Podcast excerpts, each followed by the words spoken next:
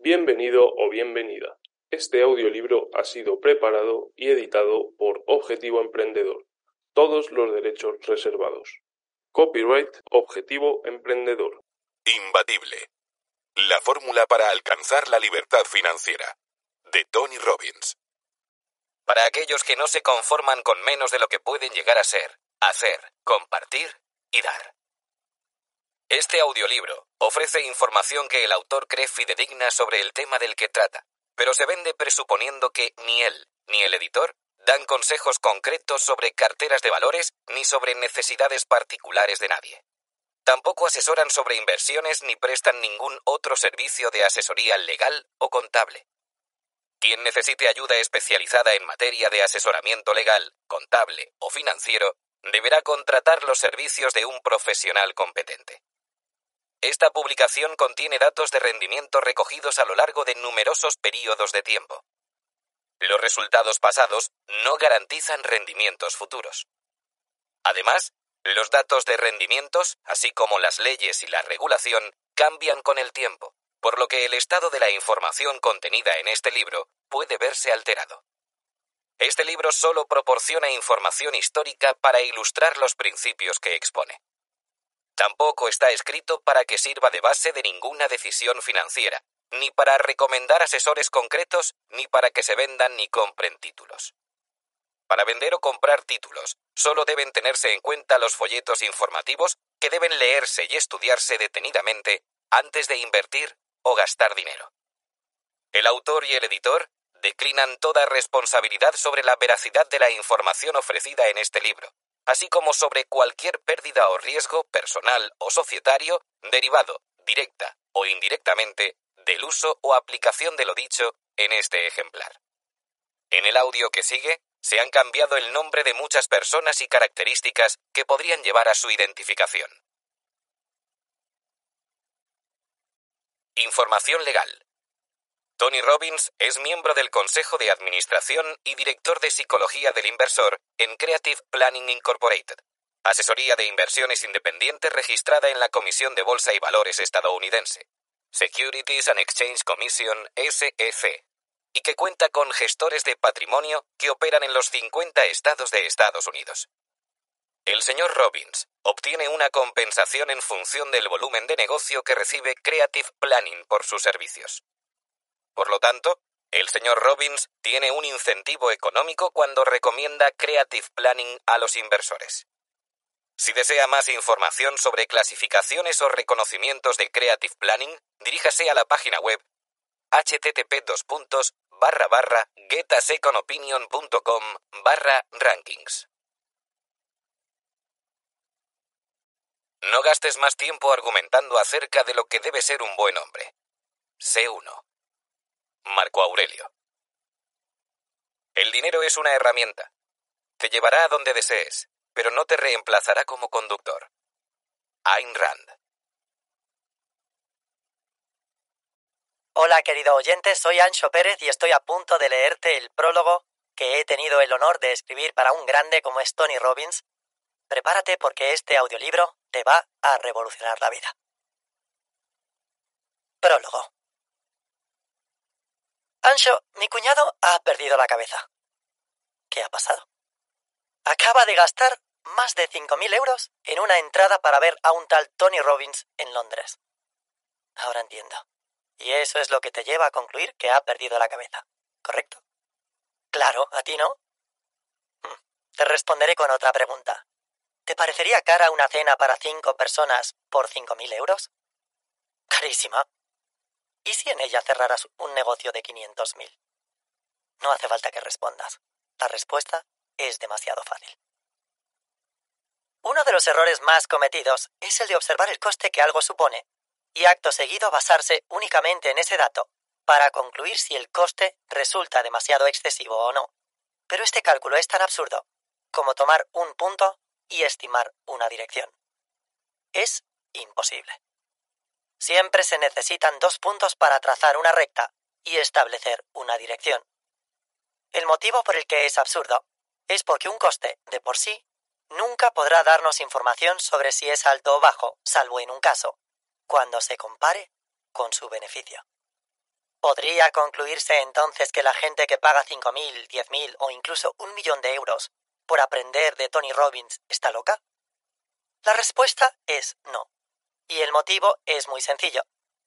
Siempre que el valor que otorgues a los beneficios que te llevas sea mayor que el coste que pagas, no solo no estarás loco, además será la inversión más rentable del mundo.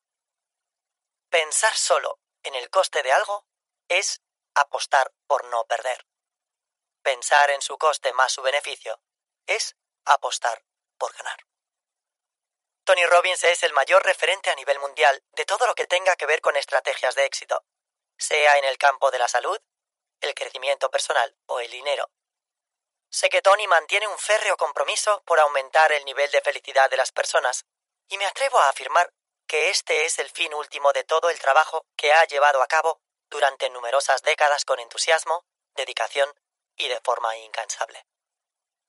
En este preciso momento en que escribo estas líneas, me acaban de informar que mi último libro acaba de entrar en las listas de más vendidos de toda España. ¿Cuál es su temática?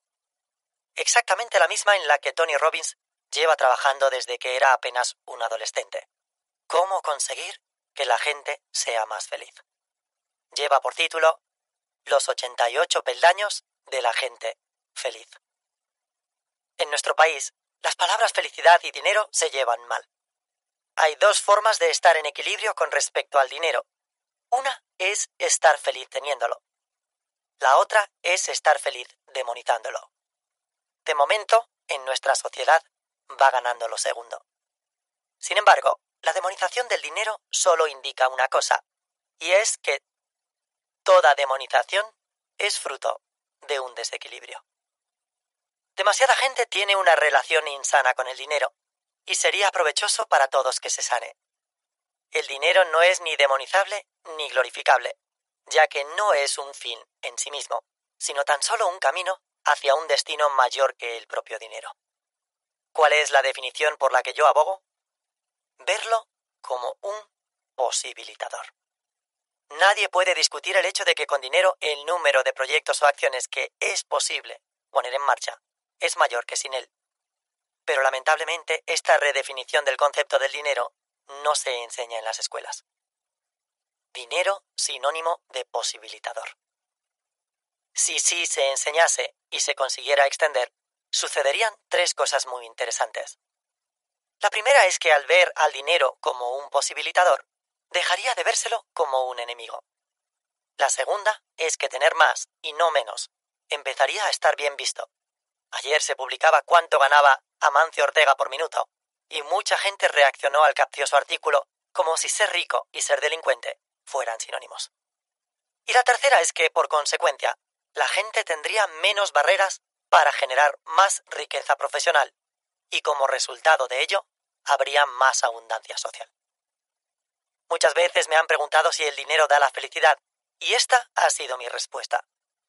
El dinero no tiene capacidad para dar felicidad, pero la falta de él sí tiene capacidad para quitarla. Se puede construir un mundo mejor tanto con dinero como sin él, pero con dinero se hace infinitamente más rápido.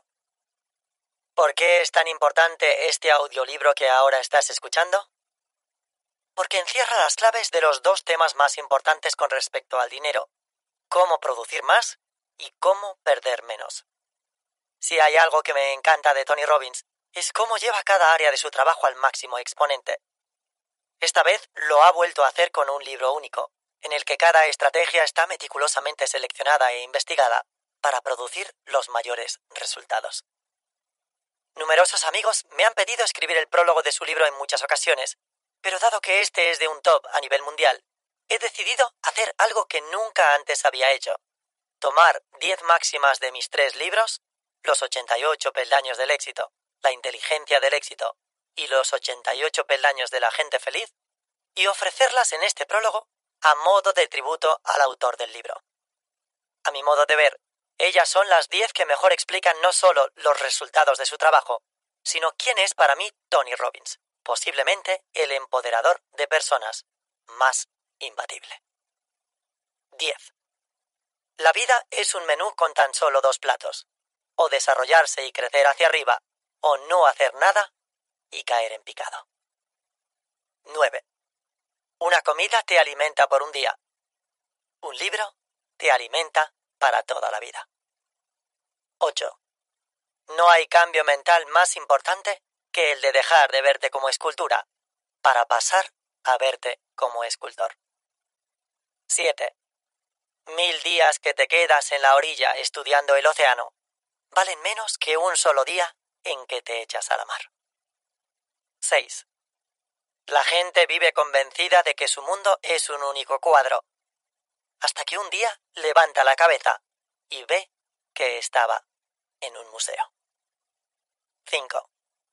En el mundo hay dos tipos de personas, los que disfrutan debatiendo sobre problemas y los que disfrutan arreglándolos. 4. El conocimiento no hace que tu vida sea más larga, pero sí más ancha. 3.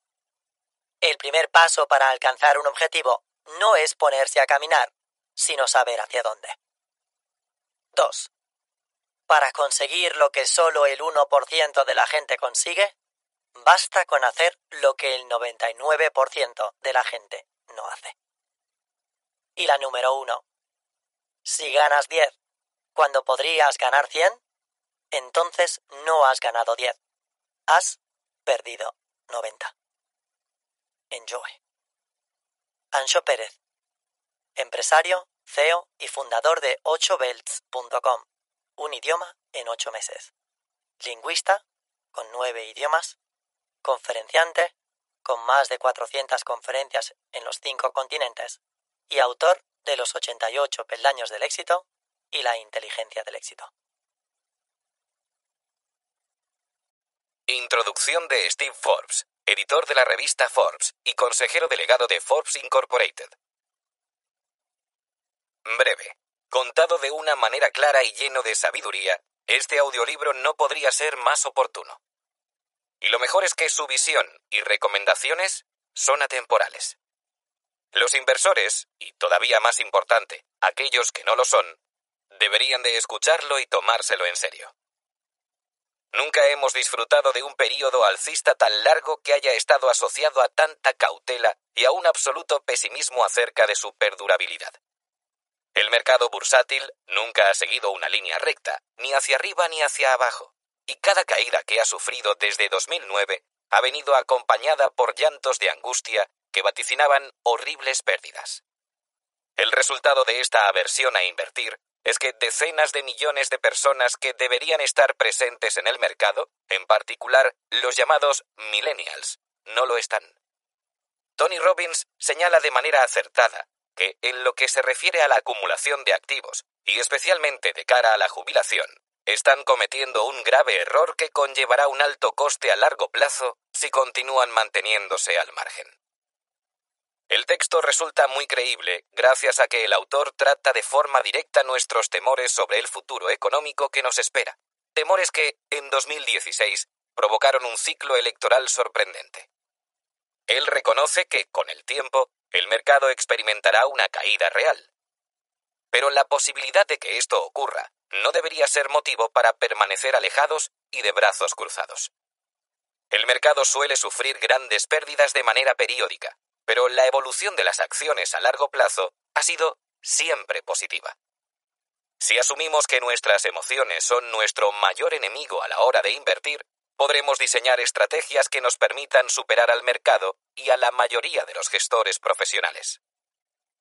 Con prudencia y de manera reflexiva, Robbins nos enseña cómo convertirnos en los amos y señores de nuestras inversiones y evitar quedarnos paralizados por el miedo o reaccionar con pánico y de forma perjudicial a los vaivenes del mercado.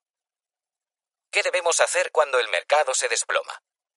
¿Cómo reconocer una oportunidad donde todo el mundo ve un desastre? Tony Robbins nos ofrece una serie de reglas prácticas que evitarán que cometamos costosos errores, y lo que es aún mejor, que detallarán cómo hemos de proceder. Por ejemplo, recalibrando nuestra asignación de activos para cimentar las bases que nos garanticen cuantiosos beneficios en el futuro. Nuestro segundo mayor enemigo son las comisiones. Los gastos no solo provienen de los costes publicitados, sino también de varios cargos escondidos. Debido al interés compuesto, estos gastos pueden, a largo plazo, reducir literalmente nuestras ganancias en cientos de miles de dólares. Recordemos que cada dólar desembolsado de más significa un dólar menos de crecimiento para el futuro. Incluso los fondos indexados soportan a veces costes innecesarios. Y si dirigimos la mirada hacia los seguros de rentas vitalicias, annuities, un instrumento de inversión muy popular, vemos que presentan diversas cargas que pueden dejar nuestro dinero temblando. Un inversor informado será siempre un inversor mucho más rico. El sector financiero está atravesando un periodo de ajustes y cambios en su regulación. Este audiolibro nos guiará a través de ellos. Por último, Robbins nos recuerda que crear riqueza nunca debe ser un fin en sí mismo, sino un ingrediente fundamental para alcanzar una vida plena, algo que se pasa por alto muy a menudo. Mi abuelo, B.C. Forbes, quien fundó la compañía hace justo un siglo, comentaba en el primer número de la revista que lleva su nombre que el fin de una empresa es generar felicidad, no amontonar dinero. Solo cabe esperar que cada vez haya más personas que se tomen en serio este mensaje, en especial los jóvenes con incipientes carreras profesionales. Porque es un mensaje lleno de razón. Y los millennials están cometiendo los mismos errores que hace décadas cometieron los de una generación anterior, una generación profundamente afectada por la Gran Depresión. El miedo de esas personas a los mercados es perfectamente comprensible. Entre los años 1929 y 1932, el índice bursátil Dow Jones perdió el equivalente a lo que hoy serían 17.000 puntos. Un desplome de casi un 90%. La década de 1930 estuvo marcada por altas tasas de desempleo. Y luego vino la Segunda Guerra Mundial. No es de extrañar que la mayoría de los estadounidenses juraran no volver a invertir en el mercado de valores. Sin embargo, una vez finalizada la guerra, Estados Unidos entró en un gran período de prosperidad. Los precios de las acciones aumentaron considerablemente. Por desgracia, muchas personas se quedaron al margen o simplemente prefirieron invertir en bonos de apariencia más segura. No había manera de saber que el mercado de deuda estaba entrando en una fase bajista que duraría 35 años. La inflación afectó negativamente su rendimiento y los inversores perdieron ingentes sumas de dinero. Estas personas desaprovecharon una fantástica oportunidad de enriquecer sus vidas. Así que no nos olvidemos nunca de los dos acérrimos enemigos del éxito bursátil, el miedo y las comisiones. ¿Se volverá rico Tony Robbins con este manual? No. Todos los beneficios irán destinados a Feeding America, una organización que suministra comida a los más necesitados. Con esto, Robbins ejemplifica una verdad fundamental que suele pasarse por alto, que el comercio y la filantropía no son polos opuestos, sino dos caras de la misma moneda. En un mercado libre, las personas que prosperan son las que son capaces de ofrecer productos o servicios que otros ansían, es decir, de satisfacer las necesidades y los deseos de los demás. La filantropía se centra en atender las necesidades de otros individuos. Cada uno de estos ámbitos puede requerir de diferentes aptitudes, pero el fin fundamental es el mismo. De hecho, Ocurre a menudo que reconocidos hombres de negocios se convierten a sí mismo en exitosos filántropos. Bill Gates es solo un ejemplo de muchos. Tony Robbins nos demuestra que si generamos recursos, si producimos, también estamos ayudando a los demás. Este audiolibro nos proporcionará una valiosa guía que nos permitirá hacer lo mismo y a una escala que nunca nos hubiésemos imaginado. Prefacio de John C. Bogle, inversor legendario y fundador de The Vanguard Group, que gestiona más de 5 billones de dólares en activos. Estábamos a principios de 2016 y yo me encontraba leyendo The New York Times mientras desayunaba un sábado por la mañana. Después de echar un vistazo a la portada y dejar el crucigrama para más tarde, dirigí mi atención hacia la sección de economía. Situada de manera predominante en la cabecera de la sección B1 estaba la columna de Ron Lieber titulada Your Money, que exponía cuáles eran las estrategias de gestión del dinero esenciales, escritas en unas tarjetas por seis expertos en finanzas personales. El propósito de Ron era demostrar que administrar el dinero de manera efectiva no tenía por qué ser algo complicado en el momento en que los puntos claves de la gestión financiera cabían en unas simples tarjetas. Cinco de las seis tarjetas trataban el tema de cómo invertir los ahorros, y todas daban el mismo sencillo consejo. Invierte en fondos indexados. Este mensaje se está abriendo camino entre los inversores. Creé el primer fondo de inversión indexado del mundo en 1975 y no he parado de alabar sus virtudes desde entonces. En aquellos días no era más que una solitaria voz a la que casi nadie prestaba atención. Hoy cuento con un numeroso séquito que me ayuda a difundir el mensaje. Nuestras voces están teniendo eco entre los inversores y nos están votando con los pies, o dicho de otra manera, con sus dólares. Desde finales de 2007, los inversores han aumentado en 1,65 billones de dólares su patrimonio en fondos indexados, a la vez que reducían en 750 mil millones de dólares su participación en fondos de gestión activa. Dudo que este cambio en las preferencias de los inversores ocurrido durante los últimos ocho años y que se resumen en 2,4 billones de dólares tenga algún precedente en la historia de la industria de los fondos de inversión. En los últimos siete años, Tony Robbins ha persistido en su idea de ayudar al inversor medio a ganar la partida. Ha pregonado las bondades de los fondos indexados y avisado a los inversores para que no paguen de más por rendimientos menores. A lo largo de su aventura, ha podido conversar con algunas de las mentes financieras más brillantes. Aunque no estoy seguro de pertenecer a esa categoría, Tony vino a mi despacho en Vanguard para saber mi opinión sobre temas de inversión. Permítanme decir que Tony es una fuerza de la naturaleza. Después de pasar solo unos minutos en su compañía, pude comprender perfectamente cómo Tony es capaz de motivar a millones de personas de todo el mundo. Disfrutamos tanto de nuestra charla que, aunque habíamos acordado una duración de 45 minutos, ésta se alargó unas cuatro horas. Ha sido una de las entrevistas más extensas e inquisitivas que me han hecho nunca en los 65 años que llevo en la industria de los fondos de inversión. La energía y la pasión de Tony resultan contagiosas y estimulantes, y supe, desde el primer momento, que su libro tendría un enorme impacto entre los inversores. Pero yo no alcancé a ver el grado de repercusión que Tony iba a conseguir. Su primer libro sobre inversión titulado Dinero, ¿domina el juego? Deusto 2018, ha vendido más de un millón de copias y se mantuvo siete meses en lo más alto de la lista de libros de empresa más vendidos de The New York Times. Ahora regresa con Imbatible, un nuevo volumen que seguro aportará un valor añadido a los lectores. Este audiolibro nos ofrece una serie de reflexiones de las figuras más importantes del sector de la inversión, como por ejemplo Warren Buffett y David Swensen, gestor de dotación financiera de la Universidad de Yale. Tanto Warren como David han comentado en reiteradas ocasiones que los fondos indexados son el mejor instrumento que el inversor tiene a su disposición para alcanzar el éxito financiero. Este audiolibro ayudará a que este mensaje llegue todavía más lejos. Los fondos de inversión indexados funcionan de manera muy simple. Más que intentar elegir el mejor momento para invertir o tratar de conocer las perspectivas de determinadas acciones antes que otros profesionales del gremio, los fondos indexados sencillamente compran y mantienen en cartera los valores que conforman un índice bursátil como el SIP 500. Estos fondos son capaces de reducir los costes de inversión al mínimo.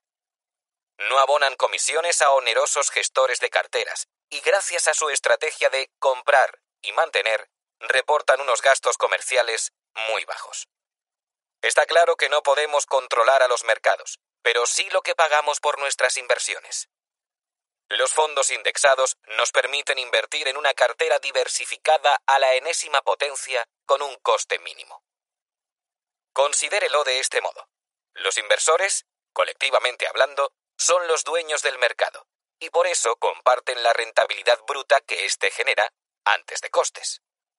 Los fondos indexados, al poseer todo el mercado, también participan de su rendimiento con un mínimo coste anual, un 0,05% del total de la inversión que realice. El resto de inversores y gestores del mercado se muestran activos, comerciando sin descanso unos con otros, tratando siempre de conseguir mejores resultados que los demás. Pero ellos, en su conjunto, también poseen todo el mercado y obtienen por ello la rentabilidad bruta que éste haya alcanzado. Todas esas negociaciones que llevan a cabo son extremadamente caras. Los gestores de fondos piden y reciben enormes comisiones, sin olvidarnos de que Wall Street también saca tajada de este frenético intercambio. Estas y otras comisiones ocultas pueden sumar fácilmente más de un 2% al año. Así que los inversores en fondos indexados consiguen la rentabilidad bruta del mercado menos unas comisiones del 0,05% o menos, mientras que los inversores activos logran, en su conjunto, la misma rentabilidad bruta menos el 2% o más. Si a la rentabilidad bruta del mercado le restamos los gastos de inversión, obtenemos la rentabilidad neta de los inversores. Esta hipótesis sobre la importancia de los gastos es lo único que necesitamos para entender los beneficios de invertir en índices. Si mantenemos una inversión de por vida, esta diferencia anual puede alcanzar una suma determinante. La mayoría de los jóvenes que empiezan su andadura en el mundo laboral dedicarán 60 años o más a invertir.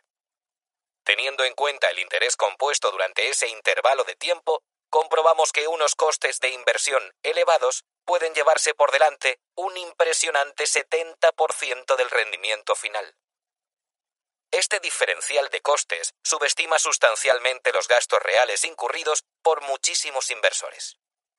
Como veremos en el capítulo 3, estas comisiones añadidas, a menudo ocultas, se apropian de un pasmoso porcentaje del rendimiento generado por nuestros fondos. Siento un gran entusiasmo por mi pequeña aportación a este audiolibro y por ayudar a Tony a ser el portavoz de una buena causa. Me encantó pasar una tarde maravillosa conversando con él. Agradezco la oportunidad que se me ha dado para difundir el mensaje de los fondos indexados y para poder ayudar a esas personas honradas y sensatas que lo que quieren es ahorrar, o bien para disfrutar de una jubilación tranquila, o bien para que sus hijos reciban una buena educación. Tony es capaz de contar con extrema habilidad y profundidad los riesgos y beneficios de invertir, narrando la historia de tal manera que los inversores lo entiendan y alcancen el éxito. Ahora bien, la historia, como escribió el poeta británico Samuel Taylor Coleridge, no es más que un farol en la popa que solo reluce sobre las olas que deja atrás, pero no en las que tenemos por delante. El pasado no es necesariamente el prólogo del futuro. Vivimos en un mundo incierto, y nos enfrentamos no solo a los riesgos de lo conocido desconocido, sino también de lo desconocido desconocido. Aquello que desconocemos desconocer. Exsecretario de Defensa Donald Rumsfeld. A pesar de estos riesgos, si queremos tener alguna oportunidad de alcanzar nuestro objetivo financiero a largo plazo, hemos de invertir. De lo contrario, lo más seguro es que no lo logremos. Para ello no es necesario invertir el 100% de nuestro capital y asumir el 100% del riesgo para luego obtener solo un 30% de recompensa, a veces incluso mucho menos. Al invertir en fondos de inversión de bajo coste indexados al mercado y mantenerlos en cartera para siempre, tenemos la garantía de que recibiremos una parte proporcional de cualquiera que sea el rendimiento del mercado financiero a largo plazo. Primera parte. El Manual de la Riqueza. Capítulo 1. Imbatible. Fuerza y paz interior frente a la incertidumbre. Im, ba, ti, ble. Una seguridad constante y absoluta. Un firme compromiso con la verdad. Presencia, paz interior y calma en medio de la tormenta. ¿Cómo te sentirías si estuvieses absolutamente seguro de que vas a ser rico para siempre? Saber con total certeza que, sin importar lo que pase con la economía, la bolsa o el mercado inmobiliario, tú disfrutarás de seguridad financiera el resto de tu vida. Hablo de la seguridad de saber que dispondremos de tal abundancia que no solo nos permitirá cuidar de nuestras familias, sino que además nos hará sentir el placer y la felicidad de ayudar a los demás. Todos soñamos con alcanzar esa enorme paz interior, ese confort, esa independencia, esa libertad. En resumen, todos soñamos con ser imbatibles. Pero, ¿qué significa realmente ser imbatible? No es solo una cuestión de dinero. Es un estado mental. Cuando te conviertes en alguien imbatible, sientes una seguridad absoluta, aunque te halles en medio de una tormenta. Esto no quiere decir que nada te afecte. Todos podemos venirnos abajo en un momento dado. Solo que no dejas que ese sentimiento se apodere de ti. No hay nada que te inquiete durante mucho tiempo. No dejas que el miedo te invada. Si tropiezas, vuelves a recuperar el equilibrio rápidamente y recobras la tranquilidad. Cuando los demás tienen miedo, tú eres capaz de sacar ventaja del caos reinante. Este estado de ánimo te permite ser un líder y no alguien que sigue al resto. Ser el jugador de ajedrez y no la pieza. Ser uno de los pocos que hacen y no uno de los muchos que solo hablan. Pero, ¿es posible conseguir ser una persona imbatible en estos tiempos tan revueltos? ¿O se trata solo de una quimera? ¿Te acuerdas de cómo te sentiste en 2008 cuando la crisis financiera arrasó con la economía global? ¿Recuerdas el miedo, la ansiedad, la incertidumbre que se apoderó de todos nosotros cuando parecía que el mundo se venía abajo? La bolsa se derrumbó. El mercado inmobiliario se desmoronó y las casas pasaron a valer muy poco. Los grandes bancos cayeron como piezas de dominó.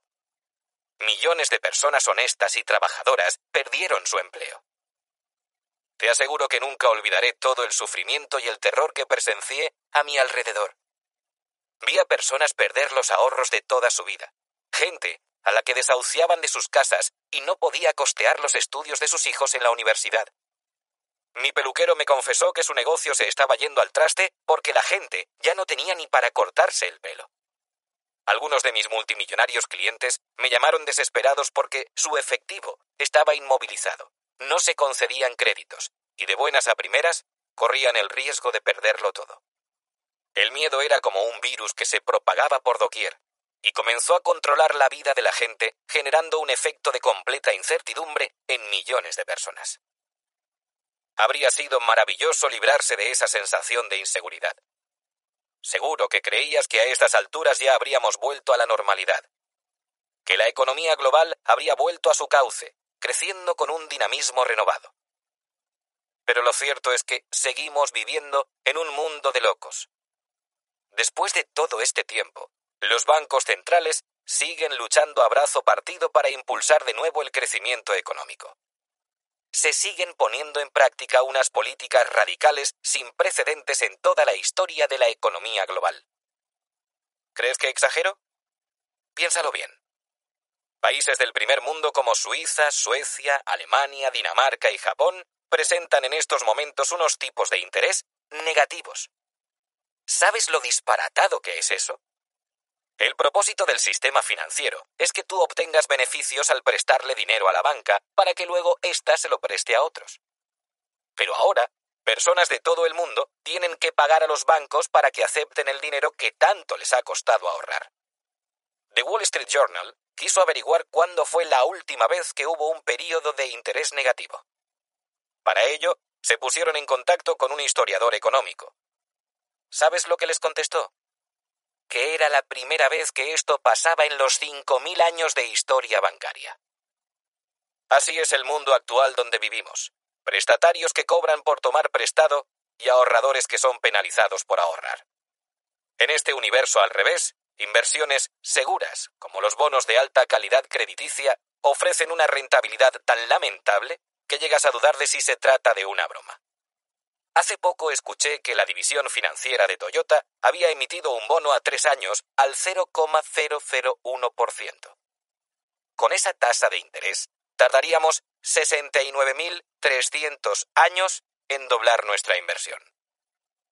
Si no alcanzas a comprender cómo afectará esto al futuro de la economía global, bienvenido al club. Howard Marks, un legendario inversor que administra cerca de 100.000 millones de dólares en activos, me dijo recientemente que si no estás confuso es que no entiendes lo que está pasando. te das cuenta de que vivimos en una época extraña cuando incluso las mentes financieras más brillantes admiten estar desconcertadas. Este punto quedó muy patente el año pasado durante el congreso que organicé de socios de nivel platino, un exclusivo grupo de amigos y clientes que se reúnen una vez al año para obtener información financiera directamente de la élite.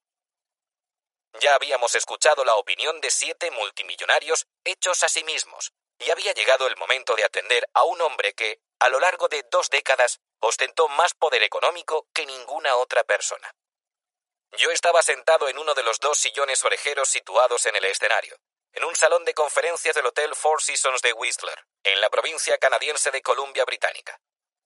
En el exterior, la nieve caía suavemente.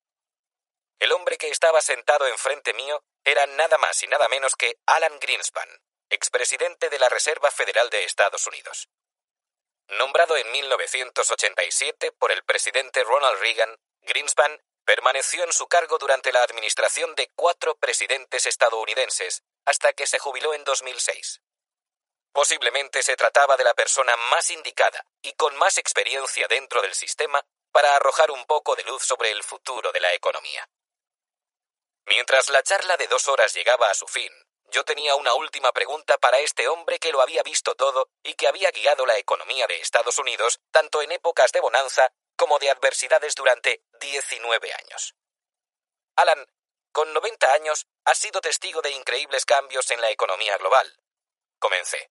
Por lo tanto, en estos momentos de extrema volatilidad y políticas financieras disparatadas, ¿qué harías tú si estuvieras todavía al mando de la Reserva Federal? Greenspan se calló por un momento. Finalmente, se inclinó hacia adelante y dijo, dimitir.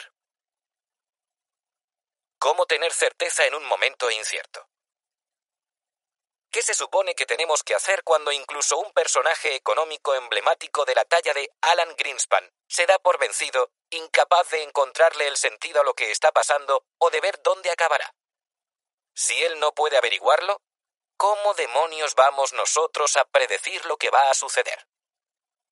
Si te estás agobiando y te sientes confundido, lo entiendo. Pero quiero darte una buena noticia. Hay un puñado de personas que sí tienen las respuestas. Unas brillantes mentes financieras que han descubierto cómo ganar dinero en los buenos y en los malos momentos. Después de haber pasado siete años entrevistando a estos maestros del juego de las finanzas, me dispongo a compartir contigo sus contestaciones, sus ideas, sus secretos, para que sepas cómo triunfar incluso en esos períodos tremendamente inciertos. Y te digo una cosa, una de las mejores lecciones que he aprendido de estos maestros de las finanzas es que no hace falta conocer el futuro para ganar en este juego. Grábate esta idea en la cabeza, porque es importante. Realmente importante. Esto es lo que tienes que hacer. Concentrarte en lo que puedes controlar y no en lo que no puedes controlar. No puedes controlar la economía ni si la bolsa sube o baja. Pero eso no importa. Los vencedores del juego de las finanzas saben que ellos tampoco pueden controlar el futuro. Son conscientes de que cualquier previsión que hagan será a menudo incorrecta, ya que el mundo resulta demasiado complejo y cambiante para que nadie sea capaz de predecir lo que va a pasar. Pero, como aprenderás en las siguientes páginas, ellos se centran tan plenamente en lo que pueden controlar que siempre triunfan, independientemente de la economía o los mercados financieros. Y, gracias a sus conocimientos, tú también lo harás. Controla lo que puedas controlar. Ese es el truco. Y este audiolibro te enseñará exactamente cómo hacerlo. Y lo más importante es que al terminar de escucharlo, tendrás un plan estratégico que te proporcionará las herramientas necesarias para ganar el juego. Todos sabemos que no nos vamos a volver imbatibles basándonos en meras ilusiones, mintiéndonos a nosotros mismos, pensando solo de forma positiva o colgando fotos de coches caros en nuestro muro de los deseos. No basta con creer. Necesitas el conocimiento, los instrumentos, las habilidades, la experiencia y las estrategias específicas si quieres alcanzar un bienestar real y duradero. Debes aprenderte las reglas del juego de las finanzas. ¿Quiénes son los principales jugadores? ¿Cuáles son sus objetivos? ¿Cuáles nuestros flancos débiles y cómo ganar la partida? Si lo consigues, serás libre. La finalidad de esta obra es la de proporcionar esa información a sus lectores. Gracias a este completo manual de estrategias para el éxito financiero, tú y tu familia dejaréis atrás el miedo y la incertidumbre para disfrutar de esta aventura con absoluta tranquilidad. Muchas personas solo prestan atención a sus finanzas de forma ocasional y pagan un enorme precio por ello. Esto no se debe a que esta cuestión les dé igual, sino a que están desbordados por todo el estrés y la presión de su día a día. Además, como carecen de experiencia en esta área, se sienten intimidados, confusos y sobrepasados. A ninguno de nosotros nos gusta dedicar nuestro tiempo a algo que nos genera frustración e inseguridad.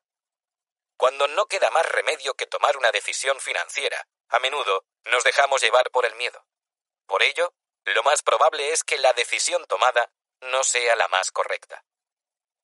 Pero mi objetivo aquí es ser tu mentor, guiarte y ayudarte para que puedas idear un plan de acción que te lleve desde donde estás ahora a donde quieres estar. Es posible que seas un baby boomer, preocupado por no poder alcanzar la seguridad o la independencia financiera por haber empezado demasiado tarde. O quizás seas un millennial que piense que debe tanto dinero que nunca podrá ser libre o independiente financieramente. O tal vez eres un avezado inversor que está buscando la manera de dejar un legado del que se beneficien las generaciones futuras. Da igual quién seas y la etapa de tu vida en la que te encuentres. Estoy aquí para mostrarte que querer es poder. Si te comprometes a acompañarme en la lectura de este libro, te prometo que obtendrás el conocimiento y las herramientas necesarias para lograr tu objetivo. Una vez hayas asimilado el contenido y puesto en práctica tu plan, lo más seguro es que solo necesites de una o dos horas al año para seguir por la ruta marcada. Este es un aspecto de la vida que requiere compromiso. Pero si estás decidido a entender y aprovechar la información que encierra este audiolibro, la recompensa será increíble. Piensa en cómo de poderoso y seguro te sentirás cuando conozcas las reglas que rigen en el mundo de las finanzas. Cuando adquieras ese conocimiento, esa maestría, podrás empezar a tomar decisiones basadas en una comprensión real del entorno. Y las decisiones son lo más poderoso que hay. Conforman nuestro destino. Las decisiones que adoptes después de leer este breve texto te transportarán a un nuevo nivel de sosiego, satisfacción, confort y libertad financiera que la mayoría de las personas solo aspiran a conseguir. Sé que puede parecer algo exagerado, pero, como ya descubrirás por ti mismo, no lo es. Conoce a los maestros del dinero. Mi mayor obsesión es ayudar a los demás a alcanzar sus sueños. Para mí es un gran placer enseñar a la gente a dar un giro radical a su vida. No soporto ver sufrir a otros porque sé lo que se siente. Me crié en la miseria, con cuatro padres diferentes y una madre alcohólica. A menudo me iba a la cama con hambre, sin saber si al día siguiente iba a haber algo de comer. Teníamos tan poco dinero que compraba camisetas de segunda mano por 25 centavos y acudía al instituto con unos levis de pana que me quedaban unos 10 centímetros demasiado cortos. Para poder mantenerme, trabajaba de conserje nocturno en dos bancos, cogía el autobús de vuelta a casa y dormía cerca de cuatro o cinco horas antes de arrastrarme al colegio todas las mañanas. Hoy en día disfruto del éxito financiero, pero puedo aseguraros que nunca olvidaré lo que es vivir en un estado constante de ansiedad respecto al mañana. En aquella época estaba atrapado en mis circunstancias y sufría muchas inseguridades. Así que cuando vi lo mal que lo estaba pasando la gente durante la crisis financiera de 2008-2009, supe que no podía darles la espalda. Lo que me sacaba de mis casillas era que aquel caos financiero había sido provocado, en gran medida, por las imprudencias cometidas por una pequeña minoría de agentes de Wall Street sin escrúpulos. Sin embargo, ninguna persona poderosa fue penalizada por todo el sufrimiento causado. Nadie pisó la cárcel. Nadie abordó los problemas sistémicos que habían causado que la economía fuese tan vulnerable. Parecía que los damnificados de este caos financiero no importaban. Observé cómo los utilizaban y abusaban de ellos a diario, y llegó un momento en que no pude soportarlo más. Entonces me dediqué a investigar el modo de ayudar y enseñar a las personas a tomar el control de sus finanzas, para que no fuesen nunca más las víctimas pasivas de un juego demasiado complicado de entender. Contaba con una ventaja fundamental, el acceso personal a muchos de los grandes personajes del sector financiero. El hecho de haber asesorado a Paul Tudor Jones, uno de los mejores operadores de bolsa de todos los tiempos, durante los últimos 23 años, en los que nunca cerró un ejercicio en negativo, fue de gran ayuda. Paul, un filántropo extraordinario, un pensador brillante y un amigo querido, hizo que se me abrieran muchas puertas. En siete años he entrevistado a más de 50 maestros del mundo de las finanzas. Es posible que sus nombres no suenen de nada. Pero dentro de la industria financiera, estas personas tienen un poder influyente y un estatus de celebridad equiparable al LeBron James, Robert De Niro, Jay-Z y Beyoncé. La lista de leyendas que quisieron compartir sus conocimientos conmigo incluyen a Ray Dalio, el administrador de fondos de inversión de mayor éxito en la historia, Jack Bogle, fundador de The Vanguard Group y venerado pionero de los fondos indexados, Mary Callahan Erdoes, que supervisa activos por valor de 2,4 billones de dólares en JP Morgan Chase ⁇ Company, T. Bone Pickens, el multimillonario magnate del petróleo, Carl Icahn, el inversor activista más importante de Estados Unidos. David Swensen, cuya magia financiera transformó Yale en una de las universidades más ricas del mundo. John Paulson, un gestor de fondos que ganó de forma privada casi 5.000 millones de dólares en 2010. Y Warren Buffett, el más célebre inversor que ha pisado la Tierra. Si no conoces estos nombres, no eres el único. A menos que trabajes en finanzas, lo más probable es que estés más al corriente sobre las últimas novedades de Brangelina, de lo que contiene tu carrito de neta porter o de cómo le va a tu equipo de fútbol en la liga. Pero, a partir de ahora, vas a querer prestar atención a estos titanes financieros, porque pueden cambiar tu vida literalmente. El resultado de mi trabajo de investigación se plasmó en un ladrillo de 700 páginas titulado Dinero domina el juego Deusto 2018.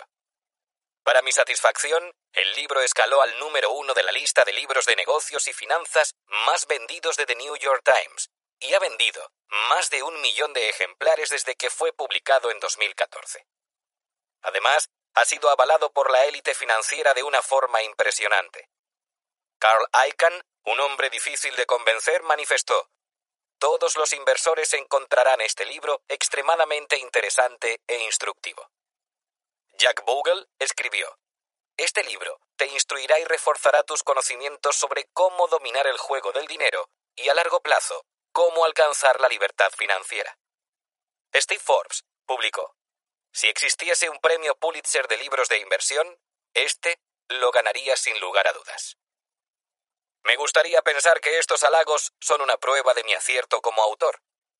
Pero el éxito de dinero domina el juego refleja realmente la generosidad de todos esos monstruos financieros que estuvieron dispuestos a dedicarme varias horas y a compartir conmigo su sabiduría.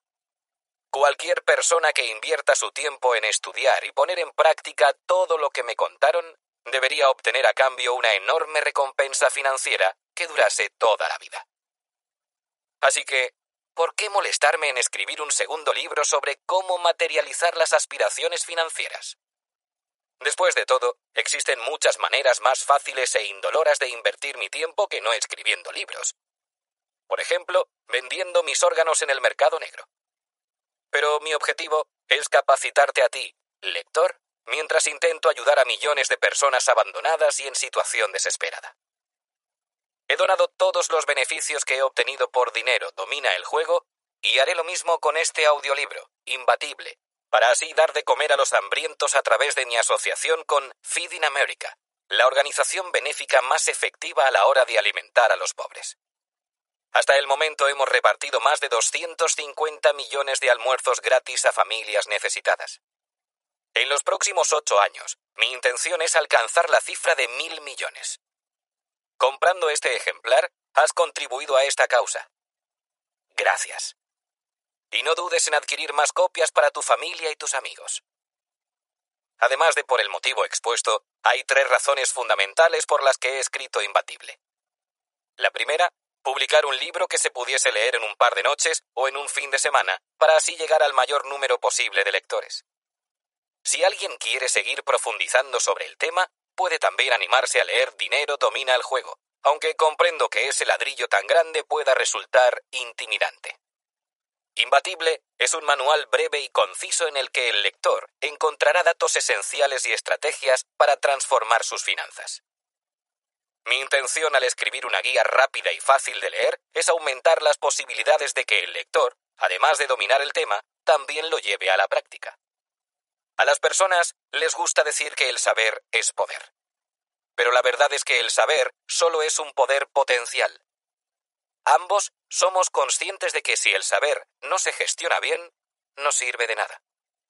Este audiolibro nos presenta un potente plan de acción que podemos poner en marcha enseguida porque la práctica siempre triunfa sobre el saber.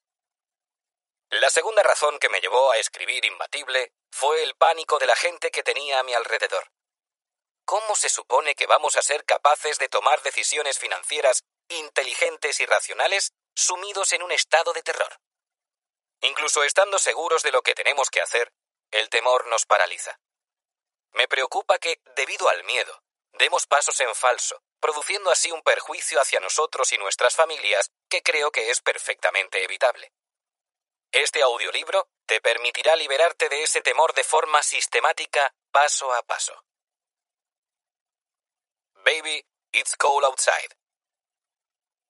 Mientras escribo este libro, la bolsa de valores lleva siete años y medio seguidos en positivo, lo que supone el segundo mercado alcista más longevo de la historia de Estados Unidos. Hay una sensación generalizada de que la caída es inminente, que lo que sube ha de bajar, de que se acerca el invierno. Cuando escuches esto, es probable que el mercado haya sucumbido ya. Pero, como veremos en el siguiente capítulo, la verdad es que nadie, repito, nadie puede predecir con certeza y exactitud el futuro comportamiento de los mercados financieros. Esto incluye a todos esos supuestos expertos que aparecen en programas de televisión, a los trajeados economistas de Wall Street y a todos los vendedores de humo de sueldos elevados. Todos somos conscientes de que el invierno se acerca, que el mercado bursátil caerá de nuevo. Pero ninguno de nosotros sabe cuándo llegará o cómo de duro será. ¿Quiere decir esto que estamos indefensos? De ninguna manera. Imbatible explica cómo los maestros de las finanzas se preparan, cómo son capaces de sacar provecho anticipándose y no simplemente reaccionando a la llegada del invierno. Gracias a esto, tú también podrás beneficiarte de algo que, sin embargo, perjudicará a aquellos que no hayan estado atentos. Hazte esta pregunta. ¿En una tormenta de hielo, quieres ser el que se queda fuera congelándose de frío? ¿O prefieres ser el que está dentro sentado frente a la chimenea observando el crepitar del fuego?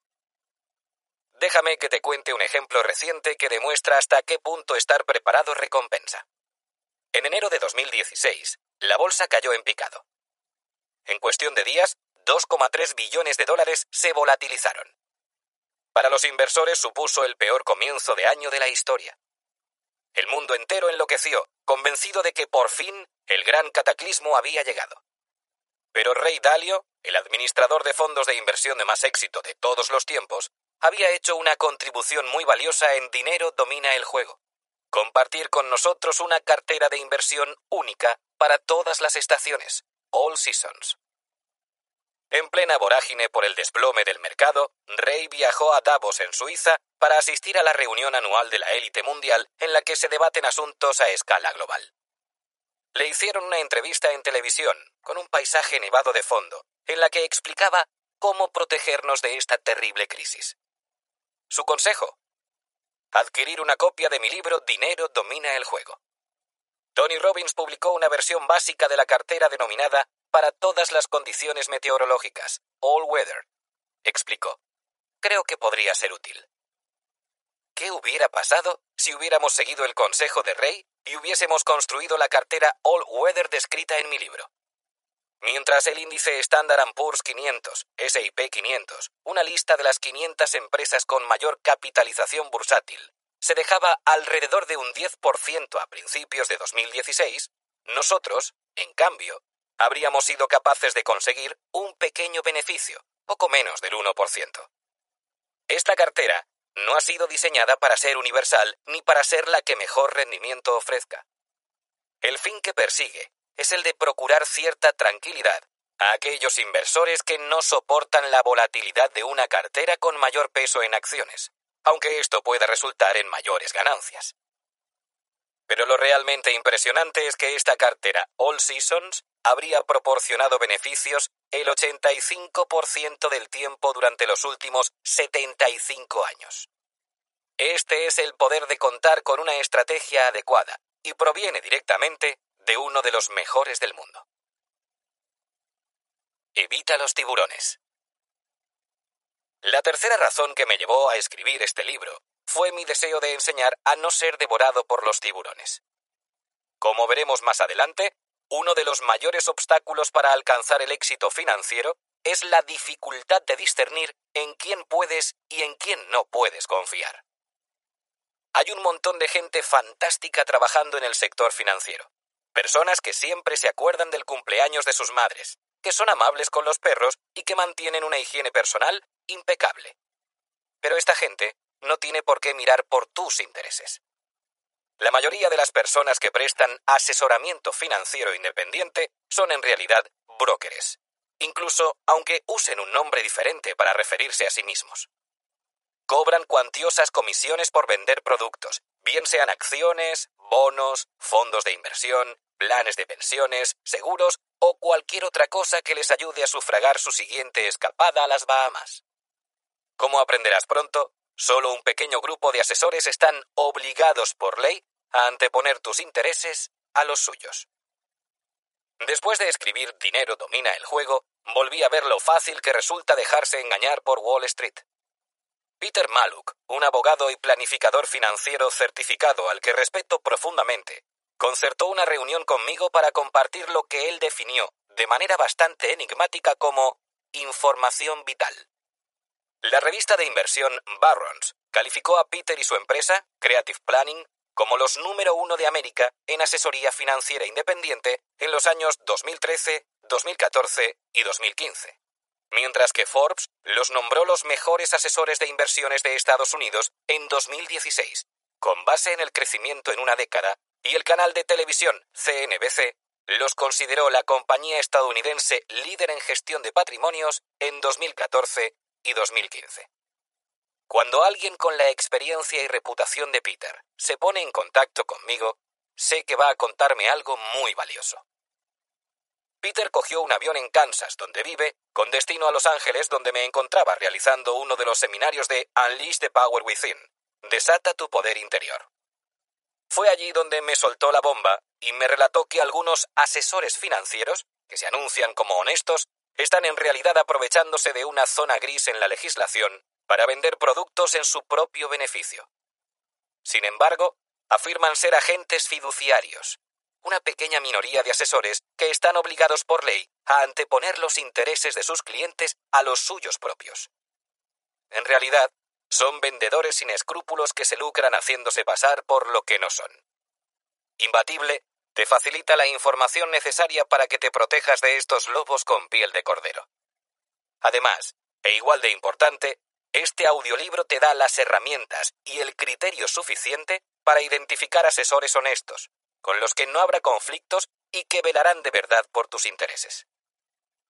Esa reunión fue el principio de una gran amistad e hizo que Peter acabara siendo el coautor de este audiolibro. Hubiera sido imposible conseguir a alguien más competente, íntegro y claro para hacer de guía en esta aventura. Cuenta las cosas tal y como son y sabe lo que se hace. La compañía de Peter, que administra 22 mil millones de dólares en activos, es única.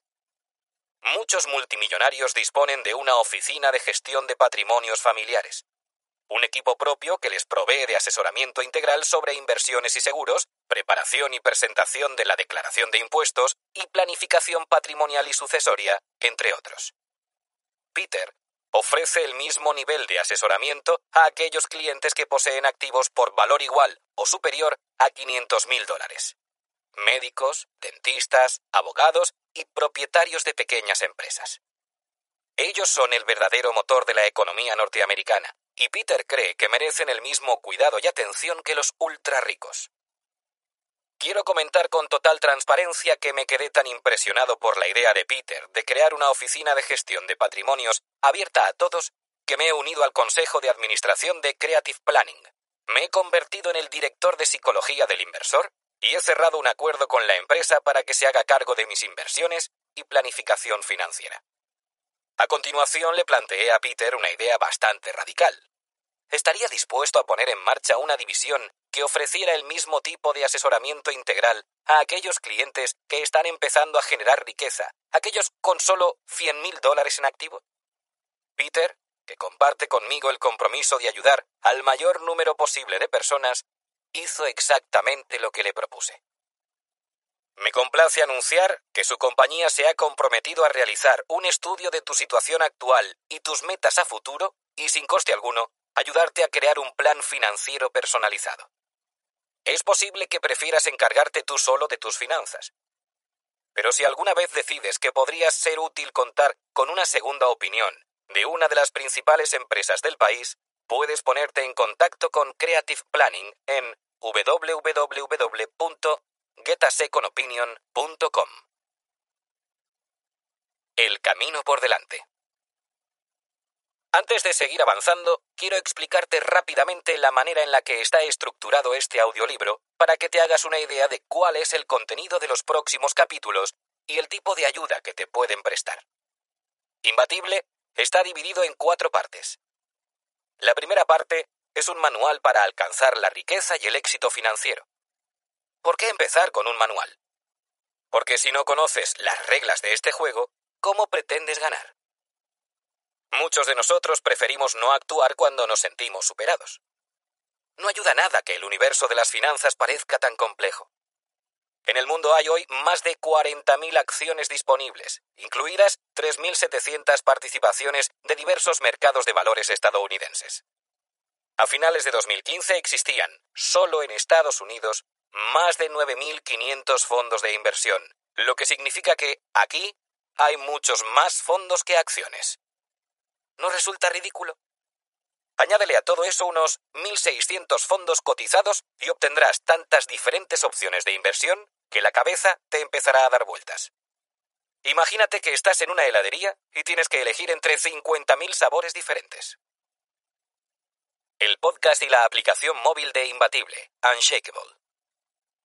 Dispones de un par de recursos adicionales para acelerar tu camino. El primero es el podcast de Imbatible, Unshakeable, donde Peter y yo hacemos de guía. Consta de varios episodios que puedes escuchar mientras haces deporte o conduces el coche. El segundo es una aplicación de móvil creada por nosotros y que contiene vídeos, herramientas de planificación y una calculadora personalizada que te ayudará a averiguar cuánto debes acumular para alcanzar los diferentes niveles de seguridad y libertad o independencia financieras. Necesitamos de normas sólidas para poner orden en el caos. Como descubrirás en el capítulo 3, una de las principales y a la vez más simples normas es esta. Las comisiones son importantes. La gran mayoría de los fondos de inversión son gestionados de forma activa, lo que significa que son administrados por personas que procuran escoger la mejor inversión en el momento más adecuado. Su objetivo es superar al mercado. Por ejemplo, tratarán de conseguir mayor rentabilidad que una cesta de valores líderes carente de gestión como el índice SIP 500, uno de los muchos índices que existen en el mundo para monitorizar mercados específicos.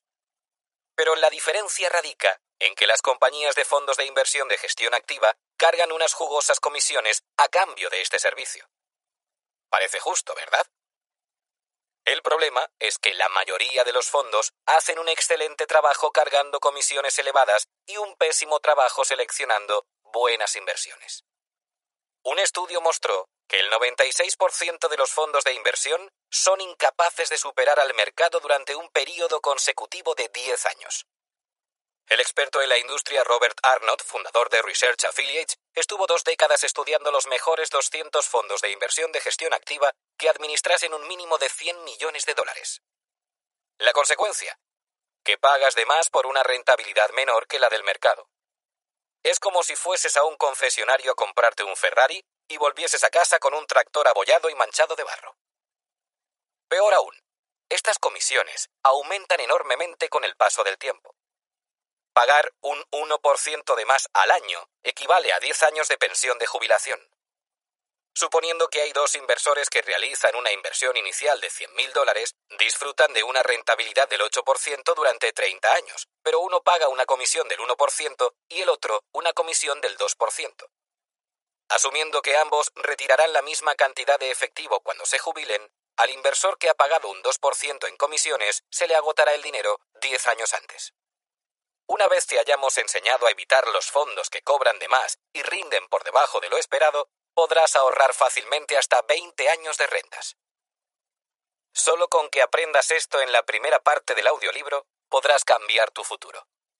Pero todavía hay más.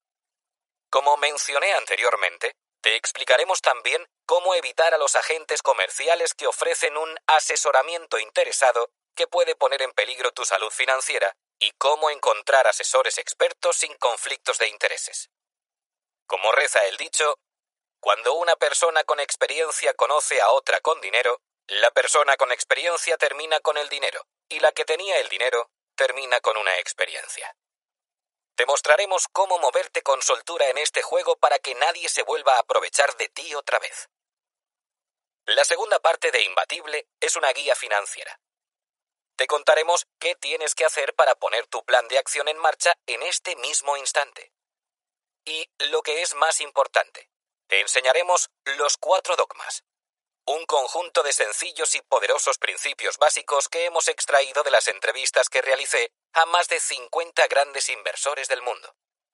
Aunque todos ellos generan dinero de maneras distintas, siguen los mismos razonamientos en la toma de decisiones.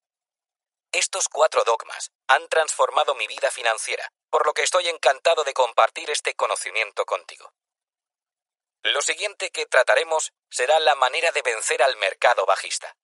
En otras palabras, cómo crear una cartera diversificada para no perder los ahorros cuando caiga el mercado. De hecho, aprenderás a aprovechar al máximo las oportunidades derivadas del miedo y la confusión. La mayoría de las personas no son conscientes de que el éxito de una inversión está íntimamente ligado a la asignación de activos, a la capacidad de saber exactamente cuánto dinero meter en las diferentes clases de activos, a saber, acciones, bonos, bienes raíces, oro y efectivo. La buena noticia es que maestros del dinero de la talla de Rey Dalio, David Swensen y mi querido Peter Maluk te explicarán cómo hacerlo. Si ya posees algo de conocimiento sobre inversiones, estarás pensando, lo mismo que me preguntó hace poco un periodista financiero, ¿no se trataba solo de comprar y mantener unos fondos indexados? Bueno, Dalio, Swensen, Warren Buffett y Jack Bogle me contaron que invertir en fondos indexados era la mejor estrategia a seguir para inversores particulares como nosotros. Una de las razones radica en que los fondos indexados han sido diseñados para replicar el rendimiento del mercado. A menos que seas una superestrella como Warren o Ray, te irá mejor conformándote con la rentabilidad que te ofrece el mercado que si intentas, y probablemente fracases, superarlo. Y lo mejor es que los fondos indexados cobran unas comisiones mínimas, lo que supone un gran ahorro a largo plazo. No obstante, me encantaría que fuera tan sencillo. Como alguien que se ha dedicado a estudiar el comportamiento humano, te puedo asegurar que a la mayoría de las personas les resulta muy difícil aguantar la posición en el mercado cuando todo empieza a descontrolarse. En esos momentos, la estrategia de comprar y mantener tiende a saltar por los aires. Si tienes los nervios de acero, como Buffett o Bogle, estupendo.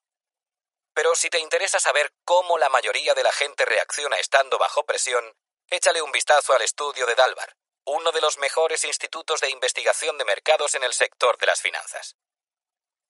Dalbar reveló la enorme discrepancia que existe entre el rendimiento del mercado y el rendimiento que la gente realmente obtiene. Por ejemplo, entre 1985 y 2015, el índice SIP 500 consiguió una rentabilidad anual media del 10,28%. A ese ritmo, el dinero se duplica cada siete años. Gracias al poder del interés compuesto, habríamos podido amasar una fortuna en 30 años invirtiendo tan solo en un fondo indexado que hubiese replicado el S&P 500. Digamos que invertiste 50.000 dólares en 1985. ¿Cuánto habría valido esa inversión en 2015? La respuesta, 941.613,61 dólares. Exacto. Casi un millón de dólares. Pero, aunque el mercado arrojaba una rentabilidad del 10,28% anual, Dalbar descubrió que el inversor medio obtuvo solamente una rentabilidad del 3,66%. A ese ritmo, el dinero se duplica cada 20 años. ¿El resultado? En lugar del millón de dólares, hubieras ganado apenas unos 146.996 dólares. ¿Qué es lo que explica esta descomunal diferencia en el rendimiento? En parte, se trata de la desastrosa consecuencia de unos cargos por gestión excesivos, escandalosas comisiones de corretaje y unos gastos ocultos sobre los que hablaremos en el capítulo 3. Estos costes tienen un continuo impacto negativo sobre nuestros ingresos, el equivalente a un vampiro alimentándose de nuestra sangre todas las noches. Pero también hay otro culpable, la naturaleza humana. Como todos sabemos, somos criaturas sensibles que cometemos locuras cuando nos invaden emociones como el miedo y la codicia. Como Barton Malkiel, el legendario economista de la Universidad de Princeton, me dijo una vez, las emociones son muy poderosas y nosotros como inversores tendemos a hacer cosas muy estúpidas. Por ejemplo, somos propensos a colocar dinero en el mercado y sacarlo justo en el peor momento. Probablemente conozcas a personas que se dejaron llevar por un mercado alcista y asumieron riesgos innecesarios con un dinero que no podían permitirse perder. También es posible que conozcas a personas que se asustaron y vendieron todas sus acciones en 2008, perdiéndose las enormes ganancias que siguieron cuando el mercado remontó en 2009. He pasado casi cuatro décadas enseñando a la gente la psicología de la riqueza. Por lo tanto, en la tercera parte de Imbatible te mostraré cómo modificar tu forma de comportarte para evitar los típicos errores que se cometen por influjo emocional. ¿Por qué es tan importante? Porque será imposible que pongas en práctica ninguna de las estrategias expuestas en este audiolibro hasta que no aprendas a silenciar a tu enemigo interior. Después de eso, trataremos de responder los dos juntos a la que posiblemente sea la pregunta más importante de todas. ¿Qué es lo que quieres realmente? ¿Cómo se consigue la máxima felicidad en la vida? ¿Es dinero lo que persigues o son las sensaciones que piensas que el dinero te puede dar? Muchos de nosotros creemos o imaginamos que el dinero nos ayudará a llegar a un punto en el que finalmente nos sentiremos libres, seguros, con ilusión, más fuertes y llenos de ánimo y felicidad. Pero la realidad es que puedes alcanzar ese maravilloso estado ahora mismo independientemente del nivel de riqueza material del que dispongas. Así que, ¿para qué esperar a ser feliz? Por último, he incluido unas valiosas indicaciones en el apéndice para que las discutas con tu abogado y tus asesores financieros. Se trata de cuatro listados con tareas que te indicarán cómo defender tus activos, construir un legado financiero y protegerte de lo desconocido. La serpiente y la cuerda. Pero antes que nada quisiera hablarte del siguiente capítulo, el cual estoy convencido cambiará tu vida financiera. De hecho, solo con escucharte el capítulo 2 e ignorar el resto, podrás empezar el viaje que te llevará a cosechar increíbles recompensas. Como comenté anteriormente, vivimos en una época de gran incertidumbre. La economía mundial sigue sin recuperarse del todo a pesar de los años que han pasado desde la última crisis. Los sueldos de la clase media llevan décadas estancados. Las nuevas tecnologías están alterando tantas industrias que resulta imposible predecir qué tipo de empleos habrá en el futuro. Y luego está esa molesta sensación de que, después de muchos años de fuertes ganancias, el mercado puede caer en cualquier momento. No sé si a ti te pasa lo mismo, pero toda esta incertidumbre genera un gran temor en mucha gente hace que no quieran invertir en los mercados financieros, lo que les impide convertirse en propietarios, y no solo consumidores, de la economía. El próximo capítulo es un antídoto contra este miedo. analizaremos siete hechos específicos que cambiarán tu visión sobre el funcionamiento de los mercados y los patrones económicos y emocionales que influyen en su comportamiento. Aprenderás que las correcciones y las quiebras ocurren con sorprendente regularidad, pero que nunca duran.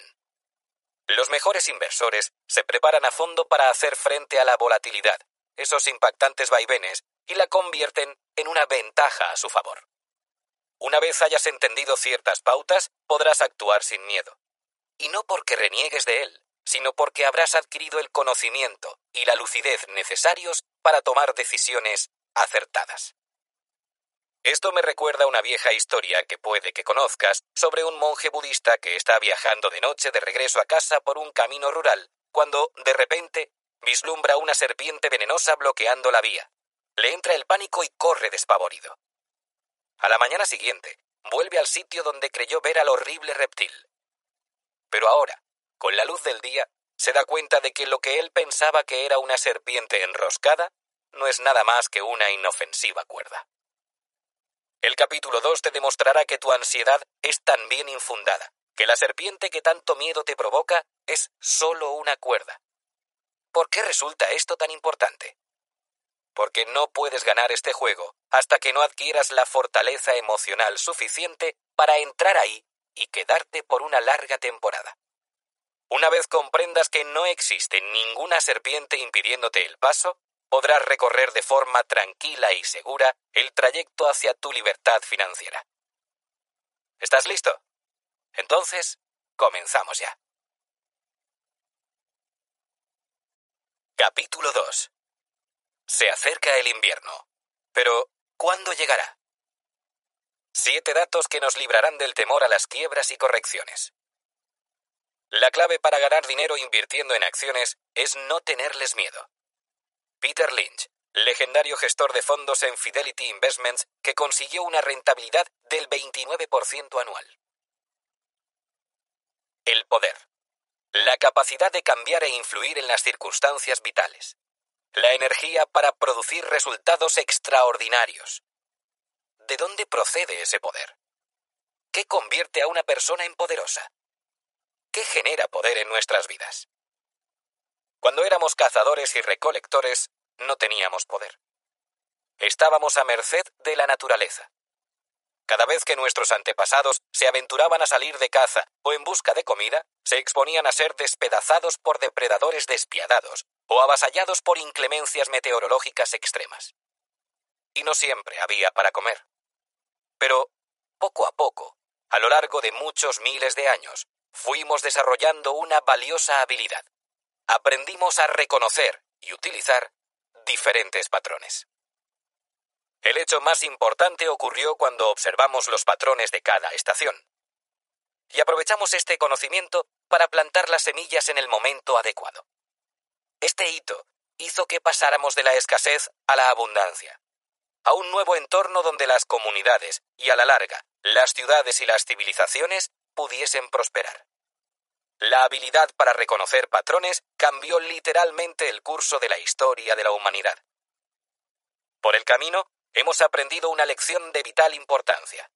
Aunque hagamos las cosas bien, si el momento no es el indicado, no obtendremos nada a cambio. Si plantamos una semilla en invierno, no importará lo mucho que nos esforcemos, solo cosecharemos nuestra frustración. Para sobrevivir y prosperar, hay que saber hacer las cosas bien en el momento oportuno.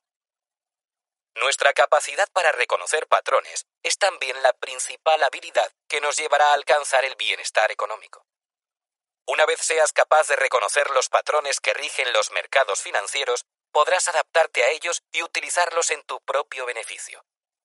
Este capítulo te proporcionará ese poder. La mayoría de los inversores no saben aprovechar todas las ventajas del increíble poder del interés compuesto. El poder del interés que se multiplica con el tiempo. Barton Malkiel. Antes de seguir avanzando, quiero que nos detengamos unos minutos y analicemos un concepto fundamental que seguramente conozcas y que resulta imprescindible para crear una riqueza sostenible en el tiempo. Lo primero que debemos saber es que existe una manera increíblemente poderosa de generar riqueza que está a nuestra disposición y con la que Warren Buffett ha amasado una fortuna que actualmente asciende a 65 millones de dólares. ¿Cuál es su secreto? Según el propio Buffett, es muy sencillo. Mi riqueza se debe a tres cosas. A que vivo en Estados Unidos, a algunos buenos genes y al interés compuesto. No sé cómo serán tus genes, aunque me imagino que bastante buenos. Pero sí sé que el interés compuesto es una fuerza que nos puede catapultar a una vida de absoluta libertad financiera. Aunque todos sepamos lo que es el interés compuesto, siempre es bueno recordar cuánto poder puede llegar a acumular si aprendemos a sacarle todo el partido. En realidad, el impacto que tendrá en nuestra vida la habilidad de comprender y utilizar el poder del interés compuesto podemos equipararlo al que tuvo para nuestros antepasados el hecho de descubrir que si sembraban semillas en el momento justo, obtenían abundantes cosechas. Quisiera ilustrar el poder del interés compuesto con un sencillo ejemplo que sin duda te impresionará. Joe y Bob son dos amigos que deciden invertir 300 dólares todos los meses. Joe comienza a los 19 años, continúa con las aportaciones durante 8 años hasta que con 27 años lo deja ha ahorrado un total de 28.800 dólares. A partir de ese momento, el dinero de Joe crece a un interés del 10% anual, muy parecido al rendimiento del mercado de valores estadounidense durante los últimos 100 años. Cuando se jubile con 65 años, ¿cuánto dinero tendrá? La respuesta, 1.863.287 dólares. En otras palabras, aquella modesta inversión de 28.800 dólares ha aumentado hasta alcanzar casi los 2 millones de dólares. Bastante impresionante, ¿verdad? Su amigo Bob empieza a ahorrar más tarde. Invierte la misma cantidad, 300 dólares, pero comienza a hacerlo cuando tiene 27 años. Pese a ello, es un tipo disciplinado y sigue aportando 300 dólares todos los meses hasta cumplir los 65 años un periodo de 39 años. Su dinero también ha crecido a un interés del 10% anual. El resultado, al jubilarse, Bob dispone de unos ahorros totales de 1.589.733 dólares. Reflexionemos un momento sobre lo que ha pasado. Bob invirtió un total de 140.000 dólares, casi cinco veces más que los 28.800 dólares que aportó Joe. Aún así, Joe ha ganado 273.554 dólares más. Exacto. Joe consigue acumular más riqueza que Bob, a pesar de que después de los 27 años no vuelve a invertir más. ¿Cómo explicamos el increíble éxito de Joe? Simple. Al empezar antes, el interés compuesto hace que su inversión genere más valor del que él hubiera podido aportar por sí mismo. Cuando cumpla 53 años, el interés compuesto generará 60.000 dólares de beneficio anual en su cuenta. Cuando cumpla 60, su cuenta aumentará en más de 100.000 dólares al año. Y todo esto, sin aportar nada más. La rentabilidad total de la inversión de Bob es del 1032%, mientras que la de Joe alcanza un espectacular 6370%. Ahora imaginemos por un momento que Joe no dejó de invertir a los 27 años y que, al igual que hizo Bob, siguió aportando 300 dólares mensuales hasta cumplir 65 años. El resultado, unos ahorros de 3.453.020 dólares. En otras palabras, Joe tiene 1,86 millones de dólares más que Bob porque empezó a invertir ocho años antes. Ese es el impresionante poder del interés compuesto. Esta fuerza puede, con el paso del tiempo, convertir una pequeña suma de dinero en una enorme fortuna. Pero, ¿sabes qué es lo más asombroso? Que la mayoría de las personas no saquen el suficiente partido a este secreto a voces, que no se den cuenta de las milagrosas ganancias que están justo delante de sus narices. En su lugar, siguen pensando que pueden llegar a ser ricos por ellos mismos. Se trata de un error muy común, creer que, si ganas el suficiente dinero, al final conseguirás ser financieramente libre. Pero la realidad no es tan sencilla. Todos hemos leído historias sobre estrellas de cine, músicos y atletas que, habiendo ganado dinero a espuertas, acabaron arruinados porque no supieron gestionarlo bien. Después de una serie de desafortunadas inversiones, y a pesar de haber llegado a poseer un patrimonio neto estimado en 155 millones de dólares, el rapero 50 Cent se ha declarado recientemente en bancarrota. La actriz Kim Basinger ingresaba más de 10 millones de dólares por película cuando estaba en lo más alto de su carrera. Y aún así, también se arruinó. Incluso Michael Jackson, el rey del pop, que firmó, según dicen, un contrato por mil millones de dólares y vendió más de 750 millones de discos, debía supuestamente más de 300 millones de dólares a su muerte en 2009. ¿Cuál es la lección? Nunca vas a ganar lo suficiente como para alcanzar la libertad financiera. Lo que de verdad hay que hacer para llegar a ser ricos es reservar una parte de nuestro dinero e invertirlo para que el interés compuesto de sus frutos a lo largo de muchos años. Así es como te vuelves rico mientras duermes, como consigues que el dinero sea tu esclavo en vez de ser tú el esclavo de tu dinero.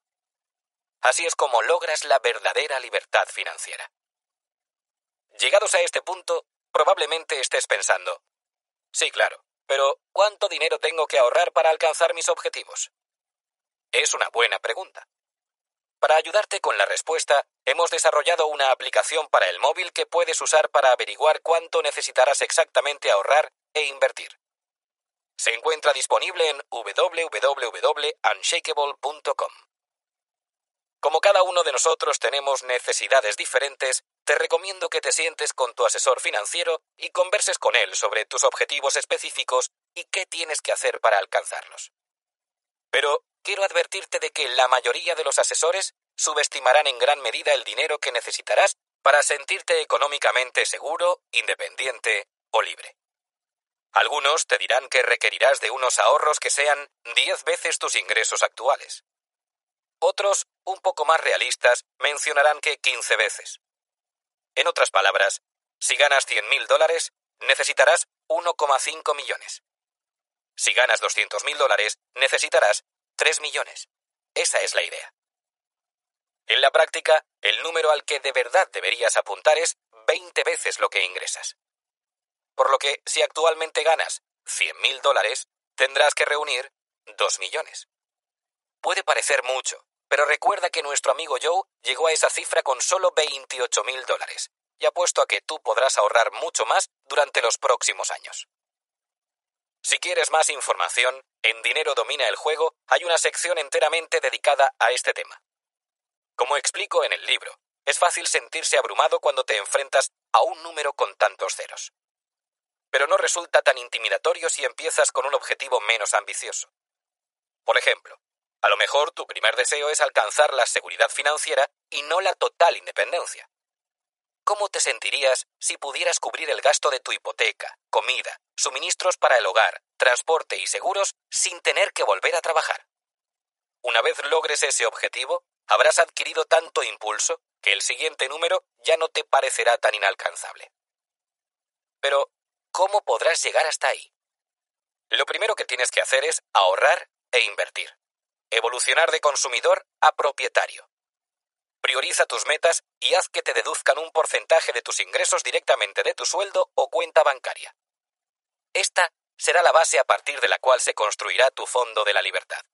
La fuente de una renta vitalicia que te permitirá no tener que volver a trabajar nunca más. Seguro que ya lo estás haciendo.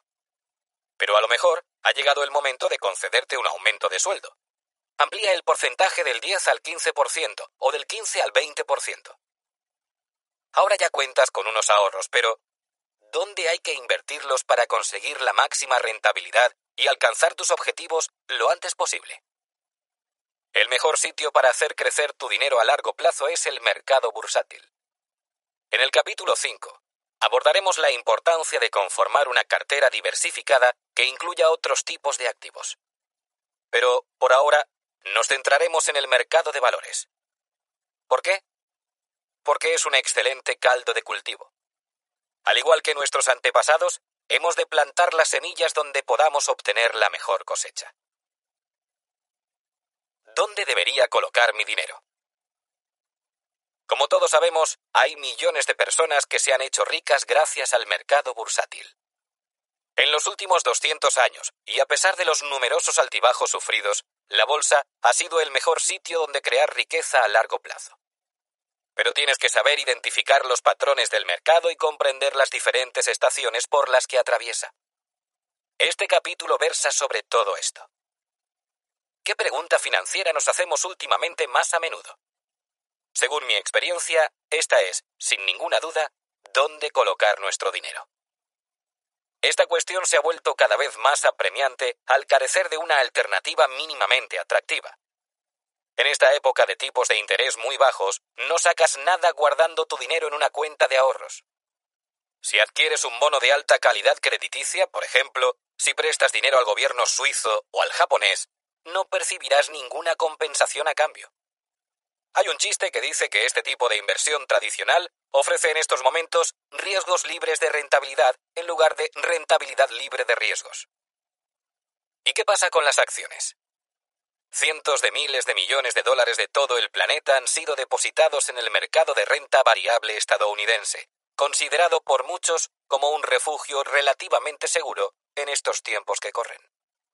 Pero esto ha generado una incertidumbre aún mayor, ya que ha provocado que el precio de las acciones estadounidenses y su valoración se haya disparado en los últimos siete años y medio, alimentando el miedo a una caída inminente del mercado. Incluso aquellos que están obteniendo una buena rentabilidad en el mercado alcista están preocupados porque todo se venga abajo, porque no haya nada que lo sostenga aparte de los bancos centrales y sus absurdas políticas. Entonces, ¿qué es lo que deberías hacer? ¿Anticiparte al derrumbe de la bolsa vendiéndolo todo para luego salir corriendo? ¿Mantener el dinero en efectivo, cero rendimiento, y esperar al desplome para comprar a precios más bajos? Pero, ¿cuánto tiempo puedes esperar? Piensa en todos esos pobres desafortunados que llevan años esperando y que se han perdido todo el mercado al alza del que hemos disfrutado en este periodo. Quizá deberías mantener tu inversión, cerrar los ojos y adoptar la posición de impacto por lo que pueda ocurrir. Ya te lo advertí. Ninguna de estas opciones resulta nada tentadora. Como es sabido, los seres humanos no toleramos muy bien la incertidumbre. Así que, ¿cómo se supone que vamos a ser capaces de tomar una decisión inteligente en un entorno donde todo es incierto? ¿Qué podemos hacer si no tenemos idea de cuándo el mercado va a caer, de cuándo llegará el invierno a las finanzas? Tengo buenas noticias. Nosotros sí lo sabemos. ¿Cómo? Al analizar el comportamiento de la bolsa a lo largo del siglo pasado, descubrimos este singular dato. El invierno financiero llega, de media, una vez al año. Una vez que aprendes a reconocer este tipo de pautas a largo plazo, puedes usarlo en tu propio beneficio. Y lo que es mejor, el miedo a la incertidumbre desaparece porque compruebas que cuestiones fundamentales que conciernen a los mercados financieros son mucho más predecibles de lo que jamás te hubieras imaginado. Seguidamente, examinaremos siete datos objetivos que te mostrarán la manera de funcionar de los mercados. Aprenderás que hay ciertos patrones que se repiten una y otra vez. Y aprenderás a tomar decisiones con base en el conocimiento de la mecánica de dichos patrones, de la misma forma en que nuestros antepasados descubrieron que la clave era plantar las semillas en primavera. Por supuesto, no hay nada completamente cierto ni en la agricultura, ni en los mercados financieros, ni en la vida. Algunos inviernos llegarán antes, otros más tarde, unos serán duros, otros suaves. Pero si te ciñes siempre a la misma estrategia, a lo largo de los años, tus probabilidades de éxito aumentarán considerablemente. Lo que distingue a los maestros del dinero del resto es su capacidad para encontrar una estrategia acertada y no abandonarla nunca, de tal modo que la suerte siempre estará muy inclinada a su favor. Cuando seas capaz de comprender los siete irrefutables hechos que estamos a punto de explicar, conocerás el funcionamiento de las diferentes estaciones financieras. Dominarás las reglas del juego, los principios en los que se basa. Esto te proporcionará una enorme ventaja, ya que incluso inversores con mucha experiencia desconocen estos hechos. Gracias a esta competencia, podrás entrar en el juego, aguantar y ganar. Y lo mejor es que te liberará de todo el miedo y la ansiedad que domina la vida financiera de la mayoría de la gente. Por eso los hemos llamado hechos liberadores. Y he de confesarte que la capacidad para invertir sin miedo tiene una importancia vital. ¿Por qué? Porque hay muchas personas a las que el miedo paraliza de tal forma que no son capaces ni de meter el dedo en el agua. Sienten terror ante la perspectiva de que el mercado bursátil se hunda y se lleve por delante todos sus ahorros. Sienten terror de que sus acciones se desplomen justo después de que hayan invertido en ellas. Sienten terror ante la idea de sufrir algún daño porque no saben lo que están haciendo. Pero todos esos miedos desaparecerán rápidamente en el instante en que conozcas la dinámica que siguen estos hechos, una información que revelaremos en las próximas páginas. Antes de comenzar, quisiera explicar rápidamente unos cuantos términos del argot financiero. Si un mercado sufre una caída de por lo menos un 10% desde su punto máximo, se le denomina corrección, un término que resulta particularmente suave y neutral para definir algo que mucha gente dice disfrutar tanto como una intervención dental. Si un mercado sufre una caída de por lo menos el 20% desde su punto máximo, se le denomina mercado bajista. Empezaremos compartiendo algunos hechos liberadores sobre correcciones que resultarán sorprendentes. Acto seguido, centraremos nuestra atención en los mercados bajistas. Y por último, explicaremos el hecho más importante de todos, que el mayor peligro no es una corrección o un mercado bajista, es estar fuera del mercado. Hecho liberador 1. En promedio, las correcciones han tenido lugar una vez al año desde 1900. ¿Has escuchado alguna vez a los expertos de la cadena CNBC o MSNBC hablar sobre el mercado de valores? ¿No es increíble lo dramáticos que pueden llegar a ser? Les encanta discutir sobre volatilidad y turbulencias porque, generando miedo, consiguen más audiencia. Están constantemente analizando minicrisis que, según su opinión, podrían provocar un desastre financiero. Estas crisis pueden haber sido causadas tanto por disturbios en Oriente Próximo como por una caída del precio del crudo, la rebaja de la calificación de la deuda en Estados Unidos, un precipicio fiscal, un conflicto presupuestario, el Brexit, una desaceleración en China o cualquier otra cosa que puedan usar para darle mayor emoción al programa. Y por cierto, si no sabes de lo que van estos temas, no te alarmes. La mayoría de estos expertos tampoco. No les culpo por especular con el drama. Es su trabajo. Pero, entre tú y yo, realmente no es para tanto. Un montón de cosas se han exagerado para evitar que cambies de canal. El problema radica en que todo este parloteo, el dramatismo y las emociones pueden impedir que pensemos con claridad. Cuando escuchamos a estos expertos hablar con voz grave sobre la posibilidad de que sobrevenga una corrección, un crack o una crisis, resulta fácil sentir una gran angustia, porque suena como si el cielo estuviese a punto de desplomarse sobre nuestras cabezas. Puede quedar bien en la televisión, pero lo último que nosotros queremos es tomar decisiones financieras basadas en el miedo. Por eso, hemos de mantener los sentimientos alejados de este juego, tanto como sea posible. Dejemos este tema de lado y centrémonos en unos cuantos datos clave. Por ejemplo, el dato de que desde comienzos del siglo XX, 1900, ha habido una media de una corrección del mercado al año. La primera vez que oí esto, me quedé helado. Párate a pensarlo.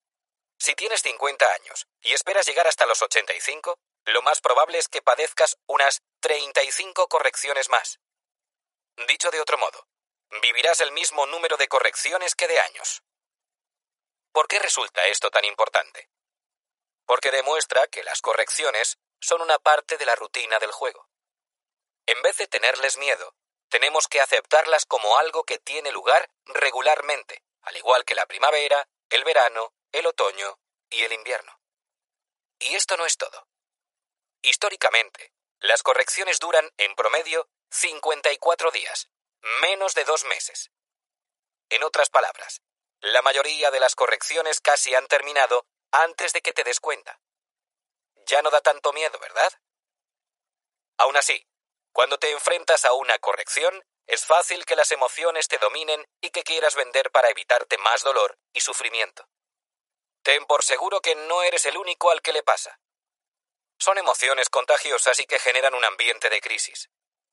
Pero resulta importante señalar que, si consideramos la corrección media de los últimos 100 años, el mercado perdió solamente un 13,5%. Desde 1980 hasta el año 2015, la caída promedio fue de un 14,2%. Puedes sentirte muy incómodo en el momento en que tus activos reciben un golpe de esta magnitud, y la incertidumbre provoca que muchos cometamos errores graves. Pero recuerda mantenerte siempre firme, que la tormenta pasará pronto. Hecho Liberador 2. Menos del 20% de todas las correcciones acaban convirtiéndose en un mercado a la baja. Cuando el mercado se hunde, especialmente cuando lo hace más del 10%, Mucha gente es incapaz de aguantar la presión y vende por miedo a que, en la caída, la bolsa pueda entrar en barrena. ¿Es esta una conducta sensata y prudente? La verdad es que no. Menos de una de cada cinco correcciones se transforma en un mercado a la baja. O, lo que es lo mismo, el 80% de las correcciones no se transforman. Si el pánico te supera y retiras tu inversión durante una corrección, es probable que lo hagas justo antes de que el mercado se recupere. Cuando entiendas que la amplia mayoría de las correcciones no son tan malas, te resultará más sencillo mantener la calma y resistir la tentación de saltar en paracaídas a la primera señal de turbulencias. Hecho liberador 3. Nadie acierta constantemente lo que va a pasar con el mercado.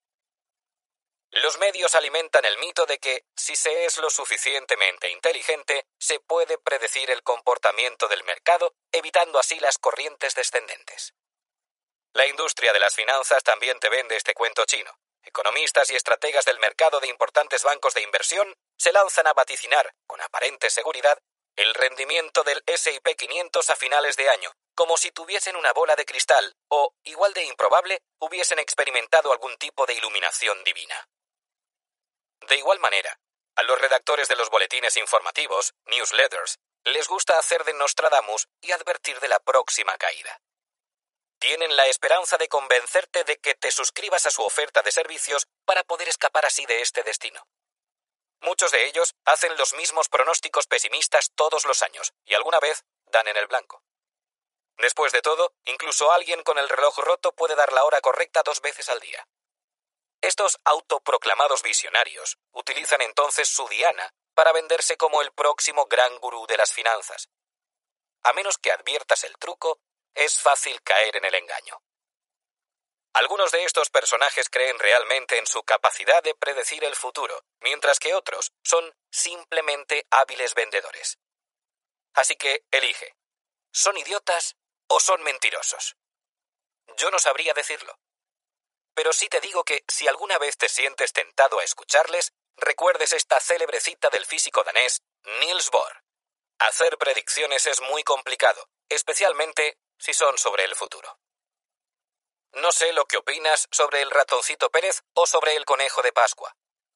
Pero cuando se trata de nuestras finanzas, es mejor ser realistas. Y la realidad es que nadie acierta constantemente lo que va a pasar con el mercado. Es erróneo creer que podemos determinar el momento adecuado para entrar y salir del mercado.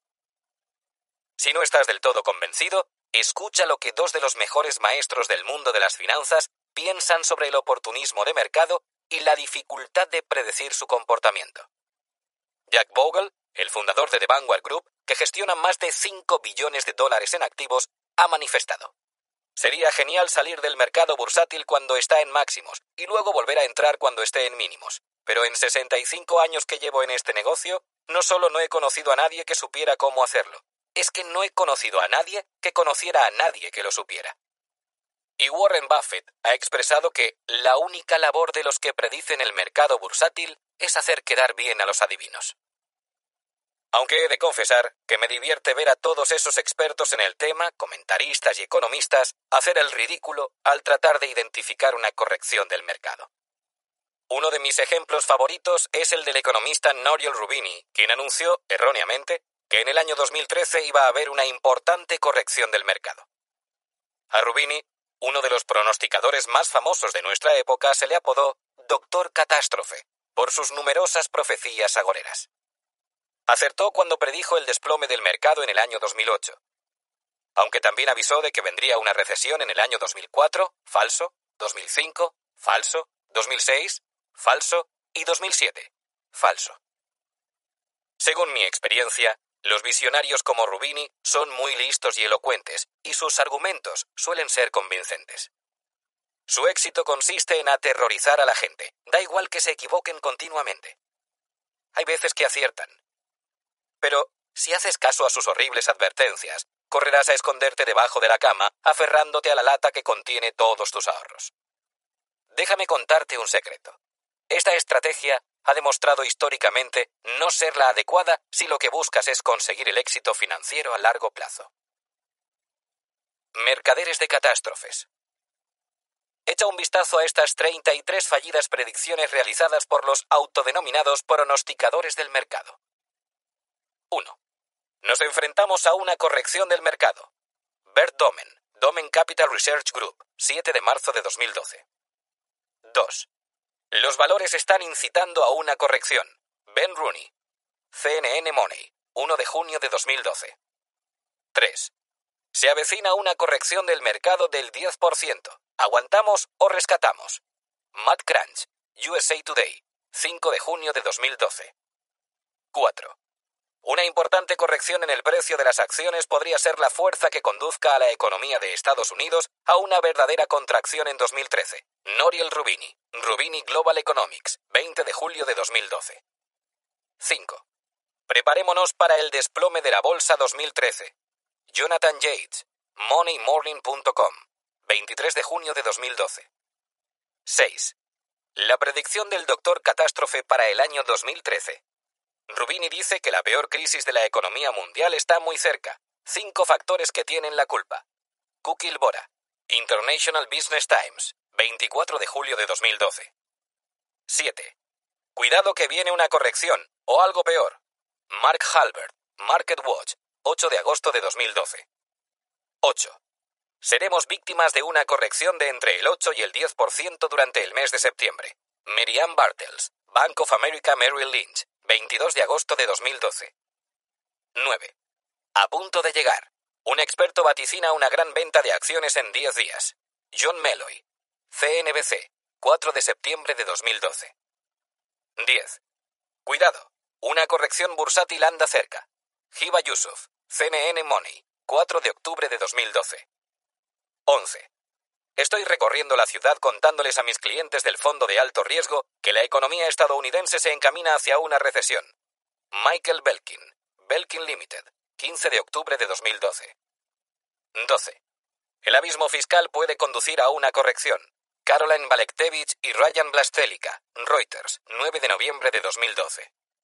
13. La razón por la que una severa corrección del mercado es algo inminente.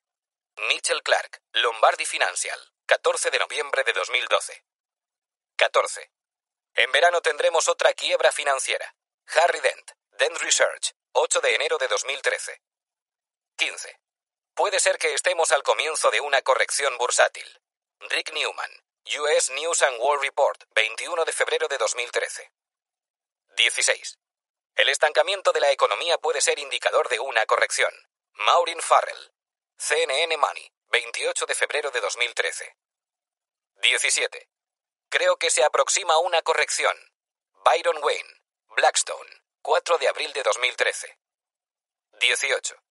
Parece que la corrección del mercado que sufría un gran retraso está arrancando. Jonathan Castle, Paragon Wealth Strategies, 8 de abril de 2013. 19. Cinco señales que nos alertan de la proximidad de una corrección bursátil. Down Bennett, Bennett Group Financial Services, 16 de abril de 2013. 20. Las señales de advertencia del mercado de valores son cada vez más preocupantes. Cy Harding, streetsmartreport.com, 22 de abril de 2013. 21. No compres activos de riesgo, véndelos. Bill Gross, PIMCO, 2 de mayo de 2013. 22. Puede que todavía no sea el momento de correr, pero sí el de alejarse poco a poco del riesgo. Mohamed El Erian, PIMCO, 22 de mayo de 2013. 23. En breve veremos una corrección. Byron Bean, Blackstone, 3 de junio de 2013. 24. Tesis catastrofista. Hay un riesgo del 87% de que la bolsa quiebre a final de año. Paul Farrell, Market Watch, 5 de junio de 2013. 25. La bolsa se contrae. El mercado se dirige a una dura corrección. Adam Shell, USA Today, 15 de junio de 2013. 26. No es momento para la complacencia. La corrección del mercado está al llegar. Shasha Sekerebak, Investment Contrarians, 12 de julio de 2013. 27. Mis modelos llevan dos meses indicándome que el 19 de julio empezará una gran liquidación de acciones. Jeff Sott, Raymond James, 18 de julio de 2013. 28. Señales de que se acerca una corrección. John Kimmelman, Barrons, 13 de agosto de 2013. 29.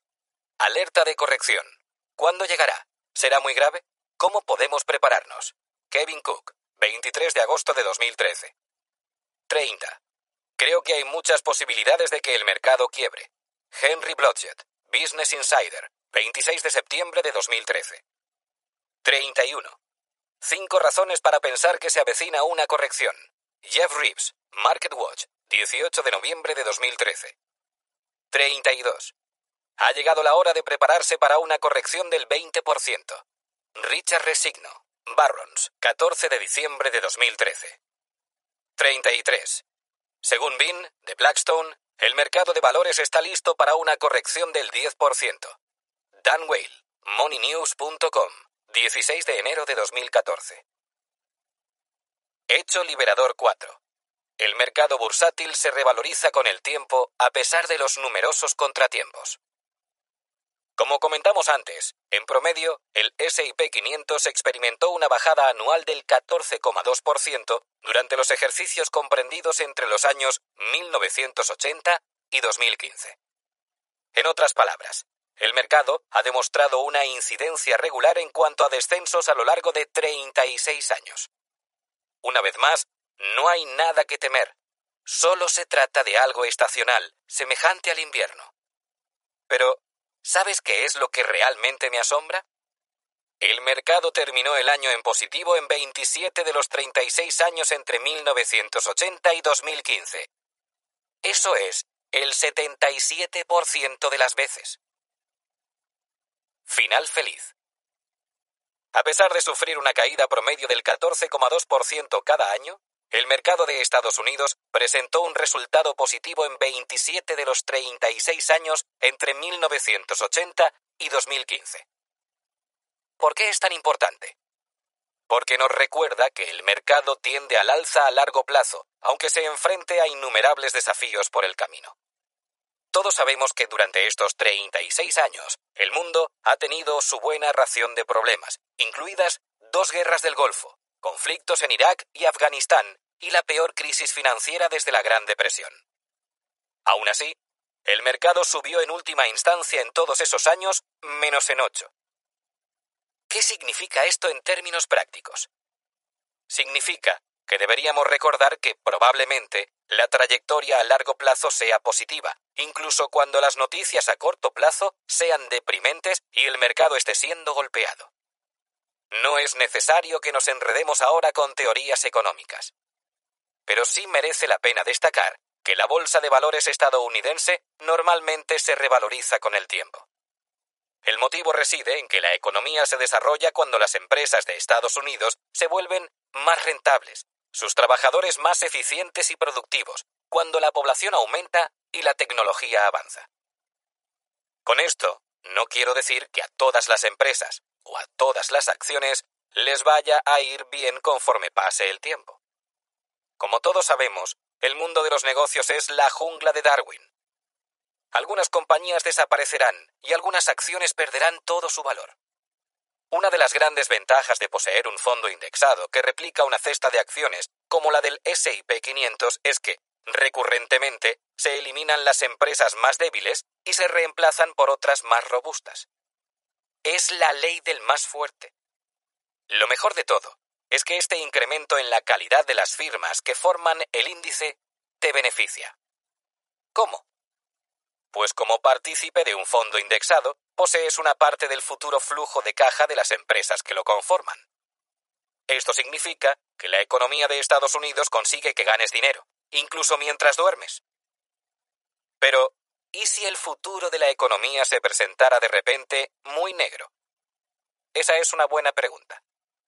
Todos somos conscientes de que nos enfrentamos a grandes desafíos, como la amenaza terrorista, el calentamiento global o las deudas de la seguridad social. Con todo, nuestra economía es increíblemente dinámica y resistente, y cuenta con algunos indicadores que nos hacen pensar que su desarrollo será positivo en el futuro. En su informe anual de 2016, Warren Buffett aborda este tema en profundidad y explica cómo el crecimiento demográfico y un extraordinario aumento en la productividad generarán un enorme aumento de la riqueza durante próximas generaciones de estadounidenses. Esta tendencia positiva continuará en el futuro. La magia económica de Norteamérica permanece intacta, escribió. Durante 240 años ha sido un error terrible apostar contra Estados Unidos. Ahora no es el momento de comenzar.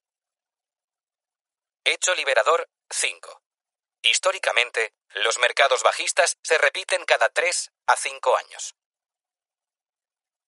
Espero que estés empezando a entender la importancia de invertir en el mercado de valores a largo plazo y dejes de estar pendiente del resultado de tus inversiones casi a diario. También espero que ahora comprendas por qué no has de tener miedo a las correcciones. Hagamos una pausa por un momento y recapitulemos. Ahora sabemos que las correcciones ocurren regularmente, que nadie puede predecir cuándo van a tener lugar y que el mercado suele recuperarse rápido, retomando su trayectoria general ascendente. Tus miedos del pasado se transforman en poder. Créeme que esto fue una revelación para mí. Una vez lo entendí, todos mis temores sobre las correcciones desaparecieron. Existían pruebas que demostraban que la serpiente era en verdad una cuerda. Pero, ¿y los mercados bajistas? ¿Deberíamos sentir terror ante ellos? La verdad es que no. Una vez más, lo que necesitamos es entender unos cuantos datos importantes que nos ayuden a actuar con base en el conocimiento y no en el miedo. El primer dato que debes saber es que se han producido 34 mercados a la baja en 115 años, de 1900 hasta 2015. Dicho de otra manera, ocurren de media una vez cada tres años. En los últimos tiempos, los mercados bajistas se han ido sucediendo con menor frecuencia. En los 70 años que van desde 1946 hasta 2016, han sobrevenido un total de 14 un ritmo de uno cada cinco años. Así que, como todo depende de cuándo empecemos a contar, es justo decir que los mercados bajistas, históricamente, se repiten cada entre tres y cinco años. A ese ritmo, si tienes 50 años, es posible que todavía te queden unos 8 o 10 por vivir. Los dos sabemos que el futuro nunca será una réplica exacta del pasado. Aún así, resulta útil estudiar el pasado para obtener una visión general sobre la dinámica de esos patrones. Como reza el dicho, la historia no se repite, pero rima. Entonces, ¿qué hemos aprendido en más de un siglo de historia financiera? Que es muy probable que los mercados bajistas sigan produciéndose cada pocos años, nos guste o no. Como ya he dicho, se acerca el invierno. Así que lo mejor es que nos hagamos a la idea y nos vayamos preparando. ¿Cuánto nos puede afectar una quiebra real del mercado? Bien, la historia nos dice que en una fase bajista la caída media del SP 500 es del 33%. En más de un tercio de las ocasiones el índice se ha desplomado más de un 40%. No me voy a andar con miramientos.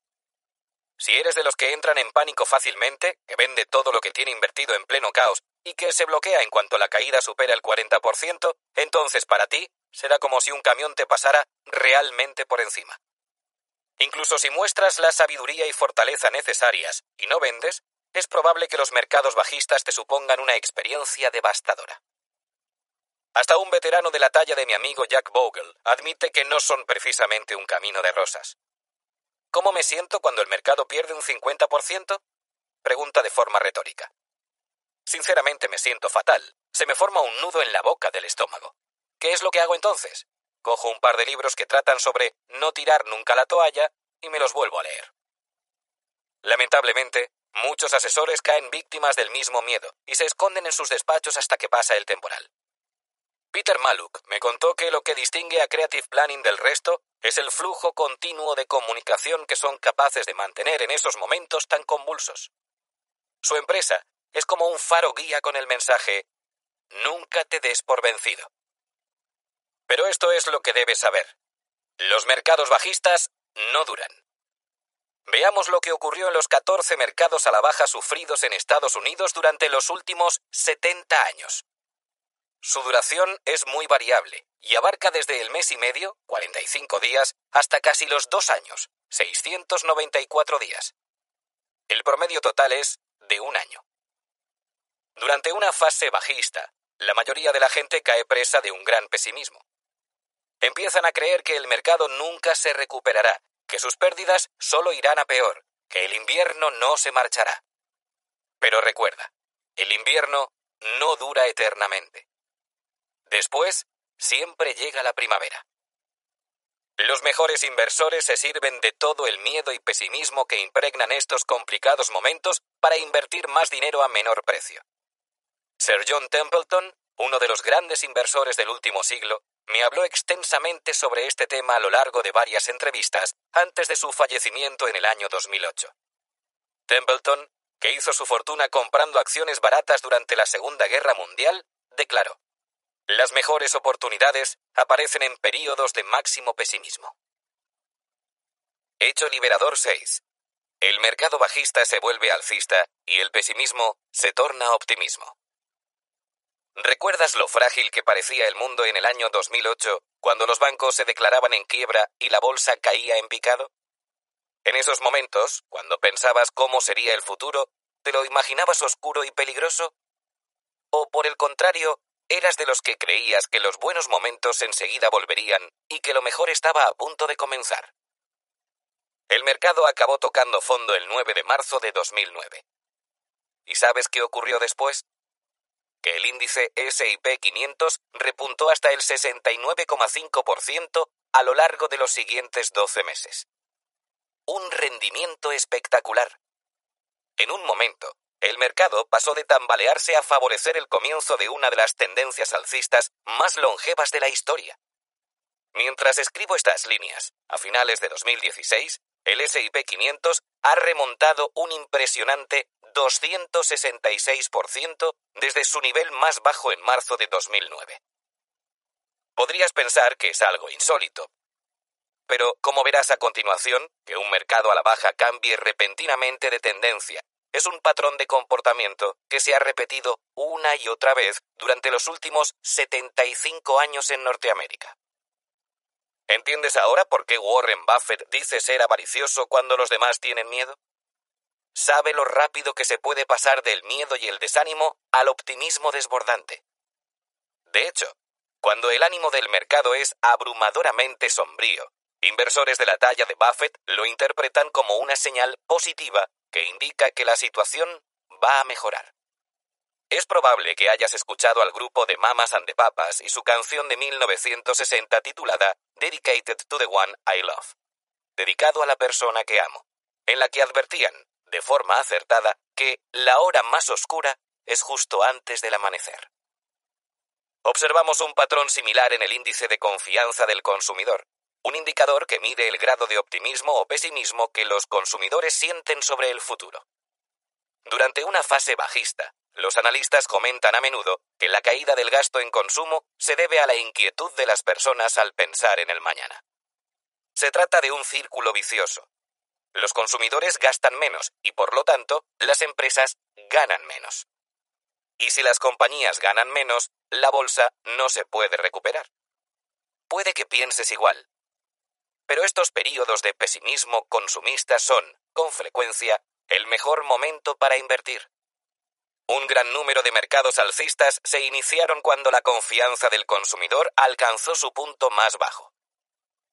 ¿Por qué? Porque el mercado bursátil no mira al presente. El mercado siempre mira hacia el futuro. Lo más importante no es cómo está ahora la economía, sino hacia dónde se dirige. Y cuando parece que la situación es tan terrible que ya no tiene solución, la balanza finalmente se inclina hacia el otro lado. De hecho, a lo largo de la historia de Estados Unidos no ha habido un solo mercado a la baja al que no le haya seguido un mercado al alza, sin excepción. Esta increíble capacidad de recuperación ha facilitado bastante la vida a los inversores a largo plazo en el mercado estadounidense. Después de lo malo, siempre viene lo bueno. Pero, ¿qué ocurre en otros países? ¿Comparten esta misma dinámica? Por lo general sí, aunque hay que decir que, por ejemplo, Japón ha pasado por una experiencia muy dura. ¿Recuerdas la década de 1980 cuando parecía que las empresas japonesas iban a dominar el mundo? Durante esos años de optimismo desbocado, el índice bursátil japonés Nikkei 225 se sextuplicó, alcanzando un máximo de 38.957 puntos en el año 1989. A continuación, el mercado estalló en pedazos. En marzo de 2009, el Nikkei había caído hasta los 7.055 puntos. Esto supone un 82% menos en 20 años. En los últimos años, sin embargo, el índice nipón ha experimentado una fuerte recuperación, llegando hasta los 17.079 puntos. Con todo, la bolsa japonesa permanece aún lejos de sus máximos históricos casi tres décadas después. Como veremos más adelante, es posible protegerse de este tipo de desastres confeccionando una cartera ampliamente diversificada, que incluya valores globales y distintos tipos de fondos. La bolsa es un mecanismo por el cual se transfiere dinero del impaciente al paciente. Warren Buffett. ¿Alguna vez has escuchado al presentador del telediario anunciar que el mercado bursátil ha alcanzado su máximo histórico? Es posible que en ese momento te invadiera una desagradable sensación parecida al vértigo que produce volar demasiado alto y sentir cómo la gravedad tira de ti hacia abajo. La misma gravedad que provocará que, inevitablemente, el mercado también caiga. Mientras escribo esto, el SIP 500 está rozando su máximo histórico. En las últimas semanas ha marcado nuevos máximos en múltiples ocasiones. Y, como todos sabemos, esta tendencia alcista dura ya siete años. Así que probablemente pienses, al igual que yo, que podríamos estar a punto de caer. Lo mejor que puedes hacer es evitar correr riesgos innecesarios. Si hay algo que hemos aprendido de la crisis de Japón, es que los seres humanos tenemos una capacidad innata para el entusiasmo, y en cuanto vemos que las acciones se revalorizan, nos olvidamos del peligro. No obstante, el hecho de que un mercado esté cerca de su máximo histórico no tiene por qué entrañar ningún problema. Como vimos antes, el mercado estadounidense posee una tendencia general alcista. Esto se debe al crecimiento continuado de su economía. Sin ir más lejos, el mercado estadounidense alcanza máximos históricos en casi un 5% de las jornadas bursátiles.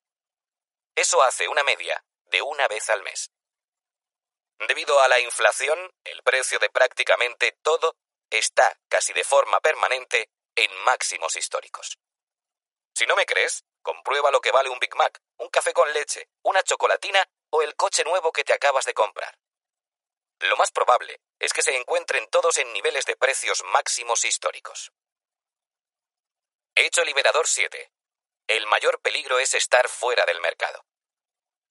Espero que ahora convengas conmigo en que la estrategia de entrar y salir continuamente del mercado está abocada al fracaso. En el fondo somos solo simples mortales a los que les resulta muy difícil predecir los movimientos del mercado.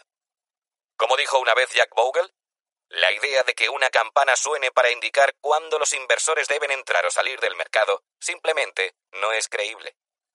Incluso si ese fuera el caso, el hecho de que el mercado ronde un máximo histórico podría hacer que quisieras apostar sobre seguro y reservaras tu efectivo hasta que los valores descendieran de nuevo. El problema es que mantenerse al margen, aunque sea por un corto periodo de tiempo, puede ser el error más caro de todos. Sé que suena ilógico, pero basta con que te pierdas algunos de los mejores días de negociación bursátil para que dejes de ingresar un montón de dinero. Todo tiro no hecho es tiro errado. Wayne Gretzky, famoso jugador de hockey. El índice S&P 500 cosechó entre los años 1996 y 2015 una rentabilidad media anual del 8,2%. Pero si durante estos 20 años te hubieses perdido las 10 mejores sesiones bursátiles, tus ganancias se habrían reducido a un 4,5% anual. ¿No te parece increíble? Tus ingresos se reducen a la mitad aunque solo faltes 10 jornadas en un periodo de 20 años. Y todavía puede ser peor. Si en lugar de 10 hubiesen sido las 20 mejores sesiones bursátiles, tus ingresos habrían descendido de un 8,2 a un insignificante 2,1% anual. ¿Y si te hubieras perdido las 30 mejores sesiones? Tus ganancias se hubieran esfumado del todo. Por otra parte, un estudio de JP Morgan descubrió que 6 de las 10 mejores sesiones de los últimos 20 años tuvieron lugar durante las dos semanas que siguieron a las 10 peores. Moraleja. Si te asustaste y vendiste en el momento incorrecto, te perdiste los magníficos días posteriores en los que los inversores pacientes obtienen prácticamente todos sus beneficios. Dicho en otras palabras, no hay que tenerle miedo a las turbulencias del mercado es tu mejor oportunidad para alcanzar la libertad financiera. No se gana estando en el banquillo. Hay que jugar. O lo que es lo mismo, el miedo no tiene recompensa. La valentía, sí. El mensaje está claro. El mayor peligro para tu salud financiera no es una quiebra del mercado, es estar fuera de él. De hecho, una de las reglas básicas para conseguir el éxito financiero a largo plazo consiste no solo en entrar, sino también en permanecer en el mercado para así poder recoger todos sus frutos. Jack Bogle lo define perfectamente. No hagas nada, solo quédate quieto. El infierno es darse cuenta de la realidad demasiado tarde. Thomas Hobbes, filósofo británico del siglo XVII. Pero, ¿qué ocurre si saltas al ruedo justo en el peor momento? ¿Qué pasa si tienes la mala suerte de que, inmediatamente después, te veas afectado por una corrección o un crack bursátil? El Shop Center for Financial Research estudió el impacto del timing, la habilidad para elegir el mejor momento para comprar o vender activos, sobre las ganancias de cinco hipotéticos inversores. Se les dio a cada uno de ellos dos mil dólares en efectivo con el fin de que invirtieran una vez al año, empezando en 1993 y terminando en 2012. El inversor que más éxito tuvo, llamémosle señora perfecta, colocó su dinero en el mejor día posible de cada año, el día en que el mercado estaba en su nivel más bajo. Esta mítica inversora, que supo aprovechar perfectamente las oportunidades del mercado durante dos décadas, obtuvo unas ganancias de 87.004 dólares. El inversor con el timing más desfavorable, llamémosle señor desafortunado, Invirtió todo su dinero en el peor día posible de cada año, el día en que el mercado estaba en su nivel más alto. ¿El resultado? Ganó 72.478 dólares. Resulta llamativo que, a pesar de 20 años de increíble mala suerte, el señor desafortunado fuese aún capaz de conseguir un beneficio considerable. ¿Cuál es la lección? Que si te mantienes en el mercado el tiempo suficiente, el interés compuesto obrará su magia y lograrás un gran rendimiento aun si tu timing ha sido irremediablemente desacertado. ¿Y sabes qué? El inversor con el peor resultado no fue el señor desafortunado, sino el que se quedó con todo el efectivo. Obtuvo solo 51.291 dólares de ganancias. Por fin libre. En este capítulo has conocido cuáles son los siete hechos que muestran el funcionamiento del mercado. Y, basándonos en más de un siglo de historia financiera, has aprendido que las correcciones, los mercados a la baja y las recuperaciones siguen unos patrones muy similares que se repiten una y otra vez. Ahora que ya sabes reconocer estos patrones, en breve serás también capaz de utilizarlos en tu propio beneficio. Más adelante te explicaré con detalle algunas estrategias concretas que podrás usar para sacar provecho de estas pautas de marcado carácter estacional. Por ejemplo, en qué debes fijarte a la hora de diseñar un plan de asignación de activos que sea capaz de minimizar las pérdidas en una fase bajista y maximizar las ganancias cuando el mercado repunte. Pero por el momento deberías de sentirte muy satisfecho. Conoces los hechos, Conoces las reglas del juego. Sabes que las correcciones y los períodos bajistas son inevitables, y pronto aprenderás a sacarles partido. Estás cada vez más cerca de convertirte en alguien realmente imbatible. Lo mejor de todo es que estás tomando el control de tu vida financiera. Estás asumiendo tu responsabilidad. Porque, ¿sabes qué? La mayoría de las personas nunca asumen ninguna responsabilidad. En vez de eso, prefieren responsabilizar al mercado de cualquier cosa que les pase. Pero el mercado no tiene la culpa. Si pierdes dinero con el mercado es por una decisión que tú has tomado. Y si ganas dinero con el mercado, es también por una decisión que tú has tomado. El mercado hará lo que tenga que hacer, pero tú decides si ganas o pierdes. Tú tienes el control. En este capítulo has aprendido que después del invierno financiero siempre viene la primavera. Esta es una lección que te permitirá avanzar sin miedo, o por lo menos con mucho menos miedo. El conocimiento nos lleva al entendimiento, y el entendimiento a la determinación. No serás una de esas personas que retiran su dinero del mercado en cuanto aparecen las turbulencias. Serás el que sigue jugando durante mucho tiempo, plantando las semillas adecuadas, cultivándolas con paciencia, para luego recoger la cosecha. No obstante, en el siguiente capítulo descubrirás que existe algo que sí debes temer. Las empresas financieras que cargan unas comisiones escandalosas a cambio de un pésimo rendimiento. Aprenderás que la manera más efectiva de controlar tus finanzas es eliminando estas excesivas y a menudo ocultas comisiones. ¿En qué te va a beneficiar eso? En que serás capaz de ahorrar por lo menos 10 años de rentas. ¿Cómo lo ves? ¿Crees que merece la pena? Pues continúa escuchando y destapemos juntos todas estas comisiones ocultas y medias verdades. Capítulo 3 comisiones ocultas y medias verdades. Cómo Wall Street nos engaña para que paguemos de más por un rendimiento menor que el del mercado. El nombre del juego. Mover el dinero del bolsillo de tu cliente hacia el tuyo. Mark Hanna, Matthew McConaughey a Jordan Belfort, Leonardo DiCaprio en el filme El Lobo de Wall Street. A menudo le pregunto a la gente, ¿por qué inviertes? recibo diversas respuestas que van desde grandes ganancias a seguridad financiera, jubilación e incluso una casa en la playa.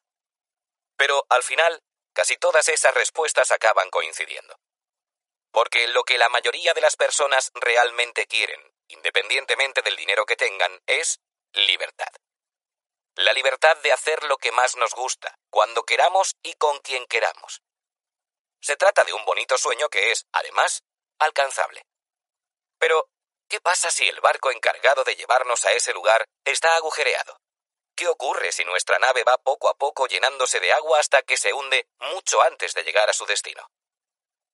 Odio tener que decirte esto, pero la mayoría de las personas se encuentran exactamente en esa situación. Ignoran que van a sentir una enorme frustración debido al impacto gradual, pero absolutamente devastador, de las comisiones excesivas en su futuro bienestar económico. Lo que más me fastidia es que no tienen ni idea de que nada de esto les esté sucediendo.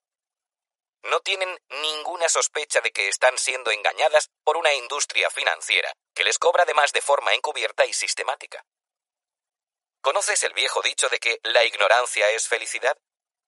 Bueno, pues déjame que te diga que cuando se trata de tus finanzas, la ignorancia no es felicidad. La ignorancia es sufrimiento y pobreza.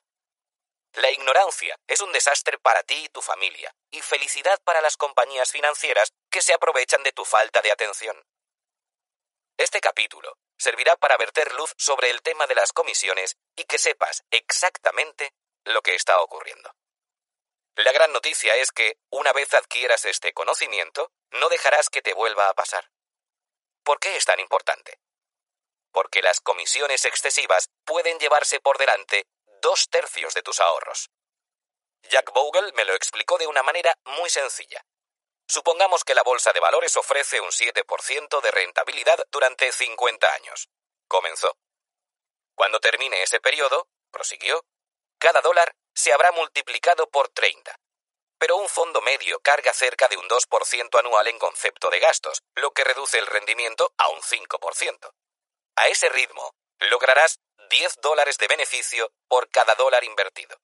Así que, al final, obtendrás 10 dólares en lugar de 30. Invertiste un 100% del capital, asumiste un 100% del riesgo y, sin embargo, conseguiste un 33% de rentabilidad. ¿Lo has pillado? Perdiste dos tercios de tu hucha en llenar los bolsillos de administradores de fondos que no corrieron ningún riesgo, que no invirtieron nada de capital y que a menudo logran unos rendimientos mediocres. ¿Quién crees que se comprará ahora la casa en la playa? Cuando acabes de escuchar este capítulo, sabrás cómo retomar el control. Al reducir las comisiones al mínimo, ahorrarás más años, o más que posiblemente décadas, de rentas. Este único cambio acelerará espectacularmente tu viaje hacia la libertad financiera. Te sentirás realmente imbatible. Los lobos de Wall Street. Si lo que buscas es la seguridad financiera, lo más obvio que puedes hacer es invertir en fondos de inversión. Puede que tu cuñado tuviese la enorme suerte de comprar acciones de Amazon, Google y Apple justo antes de que se dispararan sus valoraciones. Pero, en general, apostar por valores individuales es jugar a perder. Hay demasiadas cosas que desconocemos que pueden salir mal, demasiadas variables en juego. Sin embargo, los fondos de inversión constituyen una alternativa fácil y lógica. Para empezar, tienen la gran ventaja de que permiten una amplia diversificación, lo que ayuda a reducir el riesgo global. Pero, ¿cómo saber cuáles son los mejores fondos? Ciertamente, hay muchos fondos entre los que elegir. ¿Por qué hay tantas compañías interesadas en este negocio? Sí, has acertado, porque se trata de algo increíblemente lucrativo. El problema es que es mucho más rentable para Wall Street que para clientes normales como nosotros. No me malinterpretes. No estoy sugiriendo que la industria se haya creado con la intención de timarnos. Tampoco que sea un negocio repleto de estafadores y charlatanes. Más bien al contrario, la mayoría de los profesionales de las finanzas son personas inteligentes, trabajadoras y serias. Pero Wall Street se ha transformado en un ecosistema que existe por y para generar dinero para sí mismo no es una industria diabólica compuesta por individuos infernales, sino que la forman distintas corporaciones cuyo principal objetivo se centra en conseguir el máximo beneficio para sus accionistas. Ese es su trabajo. Incluso el personal que trabaja con las mejores intenciones está atrapado dentro de este sistema. Están expuestos a una enorme presión para hacer crecer los ingresos y además se les recompensa por ello. Y si a ti, el cliente, también te va bien, genial. Pero no te engañes. Tú no eres su prioridad. Cuando me entrevisté con David Swensen, director de inversiones de la Universidad de Yale, este me ayudó a entender el pésimo servicio que el sector de los fondos de inversión presta a la mayoría de sus clientes.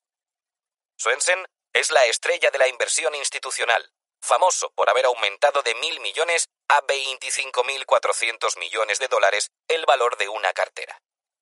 También es una de las personas más atentas y sinceras que he tenido el gusto de conocer. Podría haber abandonado Yale, fundado su propio fondo de inversión de alto riesgo y haberse convertido en multimillonario. Pero su marcado sentido del deber y afán de servicio a su alma mater se lo han impedido. Por eso no me sorprendí al ver su consternación por la forma en que muchas de las gestoras de fondos maltratan a sus clientes. Así es como él lo define. De manera abrumadora, los fondos de inversión sustraen enormes sumas a los partícipes por un pésimo servicio. ¿Qué servicio se supone que deberían de suministrar los fondos? Bueno, cuando te conviertes en partícipe de un fondo de gestión activa, estás básicamente pagándole al administrador para que genere rendimientos superiores al mercado. Si no, ¿no crees que estarías mucho mejor colocando tu dinero en un fondo indexado de bajo coste que esencialmente iguala la rentabilidad del mercado? Como puedes suponer, las personas responsables de gestionar de forma activa esos fondos no son tontas de ningún modo. Son individuos que han aprobado con nota los exámenes de matemáticas en el instituto, que han estudiado ciencias económicas y contabilidad y han cursado un máster en Administración de Empresas en las más reputadas escuelas de negocios del mundo. muchos de ellos incluso visten con chaqueta y corbata. Su trabajo consiste en estudiar y seleccionar los mejores valores para incorporarlos a los fondos que administran. Visto así, ¿qué podría salir mal? Prácticamente todo. El factor humano. Los gestores de fondos tratan de aportar valor anticipando qué empresas obtendrán los mejores resultados en las próximas semanas, meses o años. Tienen la potestad de evitar o infraponderar una posición en un determinado sector o país según sus expectativas de crecimiento. También pueden aumentar las reservas de efectivo en el caso de que ningún valor merezca la pena o invertir masivamente ante una sensación alcista. Pero resulta que estos profesionales no son mucho mejores que nosotros a la hora de adivinar el futuro. La realidad es que a los seres humanos no se nos da nada bien hacer predicciones. Quizá esta sea la razón por la que no has leído nunca una noticia con el titular Vidente gana la lotería. Comerciar activamente con acciones genera un montón de ocasiones para cometer errores. Por ejemplo, no se trata solo de decidir qué acciones comprar o vender, sino cuándo hacerlo y cada decisión conduce obligatoriamente a otra. Cuantas más decisiones haya que tomar, más posibilidades de que algo se tuerza. Para terminar de empeorar las cosas, todas estas transacciones conllevan elevados costes económicos. Cada vez que un fondo realiza una compraventa, una empresa de corretaje carga una comisión por ejecutar la orden. Se parece un poco a jugar en un casino. La banca cobra sin importar lo que pase. Así que al final, la banca siempre gana. En este caso, la banca es una empresa de corretaje, como la entidad financiera suiza UBS o Merrill Lynch, la división de gestión del patrimonio de Bank of America, que percibe una cantidad cada vez que el gestor de fondos realiza un movimiento. El paso del tiempo convierte esas cantidades en una importante suma. Casualmente, ahora me encuentro trabajando en este capítulo en un hotel de Las Vegas gestionado por mi amigo Steve Wynn, que se hizo multimillonario fundando alguno de los casinos más famosos del mundo. Como dice Steve, es mucho mejor ser el que recibe los tributos que el que los paga. Al igual que en el póker, invertir es un juego de suma cero. Hay una cantidad limitada de fichas en el tablero. Cuando dos personas negocian una acción, siempre hay una que gana y otra que pierde. Si la acción se revaloriza después de que la hayas comprado, tú ganas pero has de conseguir un margen lo suficientemente alto para cubrir los costes de transacción. Espera, esto empeora. Si la acción sube de precio, tendrás que pagar impuestos sobre las plusvalías que obtengas al venderla. ¿Prefieres mirar para otro lado cuando alguien te habla de impuestos? Sí, lo sé. No es el tema más sexy del mundo. Pero debería serlo. Porque el mayor gasto al que vas a hacer frente en tu vida serán los impuestos y pagar más de lo necesario es de locos, sobre todo cuando es perfectamente evitable. Si no te andas con ojo, los impuestos pueden tener un efecto devastador en tus ingresos. Entonces, ¿existe un antídoto? Los fondos indexados adoptan un comportamiento pasivo que excluye básicamente toda actividad comercial. En lugar de estar entrando y saliendo del mercado todo el rato, simplemente compran y mantienen cada uno de los valores de un índice, como el SP 500. Esto incluye empresas como Apple, Alphabet, Microsoft, ExxonMobil y Johnson ⁇ Johnson, actualmente los cinco mejores valores del SP 500. Los fondos indexados se autoadministran casi por completo, realizan muy pocas transacciones, por lo que los costes asociados son increíblemente bajos. También ahorran una fortuna en otro tipo de gastos. En primer lugar, no pagan cuantiosos salarios a gestores de fondos ni a sus equipos de analistas con títulos de alguna de las ocho prestigiosas y elitistas universidades que conforman la Liga Ivy en Estados Unidos. Un fondo indexado te protege contra todas las decisiones impulsivas, equivocadas o desafortunadas que los gestores de fondos activos son susceptibles de tomar. Por ejemplo, es posible que uno de estos gestores guarde una parte de los activos del fondo en efectivo, tanto por si surge alguna oportunidad atractiva como por si hubiese que responder a peticiones de rescate de inversores que quisieran deshacerse de su participación en el fondo. Contar con algo de efectivo no es una mala idea y resulta práctico si el mercado cae. pero el dinero en efectivo no genera beneficios, por lo que a la larga rendirá menos que las acciones, suponiendo que la bolsa tenga una tendencia alcista. Además, los costes por capital no invertido, cash drag, resultantes afectarán de forma negativa al rendimiento de los fondos. ¿Y qué hacen los fondos indexados? Pues al contrario que los fondos de gestión activa, mantienen prácticamente todos sus activos invertidos.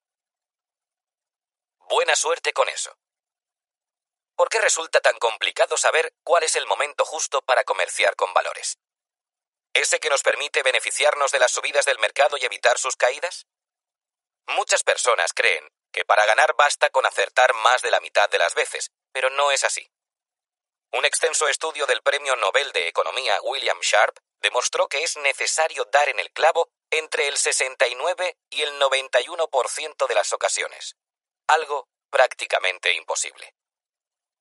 En otro estudio de referencia, los investigadores Richard Bawa y Julie Dolkist examinaron más de un millón de operaciones de market timing, oportunismo de mercado, entre los años 1926 y 1999. La conclusión a la que llegaron fue que la opción de mantenerse en el mercado, vía un fondo indexado de gestión pasiva, lograba mayor rendimiento que más del 80% de estas estrategias. Si sientes un gran cabreo ahora mismo, te entiendo perfectamente. Probablemente te estés preguntando, ¿qué demonios adquiero realmente cuando invierto en un fondo de gestión activa? Bueno, lo más probable es que estés comprando una mezcla explosiva de errores humanos y comisiones altas. No es de extrañar que David Swensen se muestre tan escéptico acerca de las probabilidades de alcanzar la libertad financiera a través de fondos de gestión activa. Él mismo advierte, cuando observas los resultados después de comisiones durante periodos de tiempo razonablemente largos, te das cuenta de que es casi imposible que puedas superar al fondo indexado. Obtienes aquello por lo que has pagado, excepto cuando no es así. El sector de los fondos de inversión es hoy la mayor operación fraudulenta del mundo. Una apetitosa tarta de 7 billones de dólares de la que los gestores de fondos, brokers y semejantes se sirven una enorme porción compuesta de nuestros ahorros para la casa, la universidad y la jubilación. Senador Peter Fitzgerald, copromotor de la Ley de Reforma de los Fondos de Inversión de 2004, reprobada por la Comisión de Banca del Senado de Estados Unidos. De adolescente, de vez en cuando invitaba a alguna chica a salir al tenis. Tenía tan poco dinero que me pedía un té helado y fingía que había comido antes. La realidad es que no podía permitirme pagar dos cenas. La experiencia de haberme criado sin muchos recursos me hizo ser muy consciente de la diferencia entre lo que las cosas deberían costar y lo que de verdad cuestan. Si vas a un buen restaurante a disfrutar de una fantástica comida, lo que te esperas es que sea caro. De acuerdo. Pero, ¿pagarías 20 dólares por un taco que vale 2? De ninguna manera. Permíteme que te diga que eso es lo que la mayoría de las personas hacen cuando invierten su dinero en un fondo de gestión activa. Tienes que leer la letra pequeña con mucho cuidado. Por cierto, detesto todo aquello que la lleva. Jack Bogle. ¿Has intentado alguna vez calcular las comisiones reales que pagas por los fondos en los que participas? Si la respuesta es sí, probablemente te hayas fijado en la etiqueta de gastos totales o TER, que contempla los honorarios de asesoramiento, costes administrativos, tales como envíos postales y gestión de archivos, además de los imprescindibles gastos de oficina que incluyen, entre otros, refrescos y capuchinos gratis. Un fondo convencional que invierte en acciones puede presentar una ratio de gastos totales de entre el 1 y el 1,5%. Lo que probablemente no sepas es que esto solo es el principio. Hace unos años, Forbes publicó un fascinante artículo titulado El verdadero coste de participar en un fondo de inversión, que revelaba lo realmente caro que puede llegar a ser un fondo.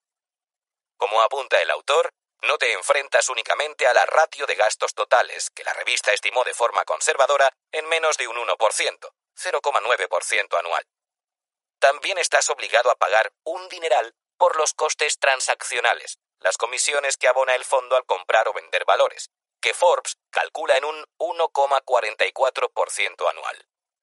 Sin olvidar los costes de capital no invertido, cash drag, que suponen alrededor de un 0,83% anual.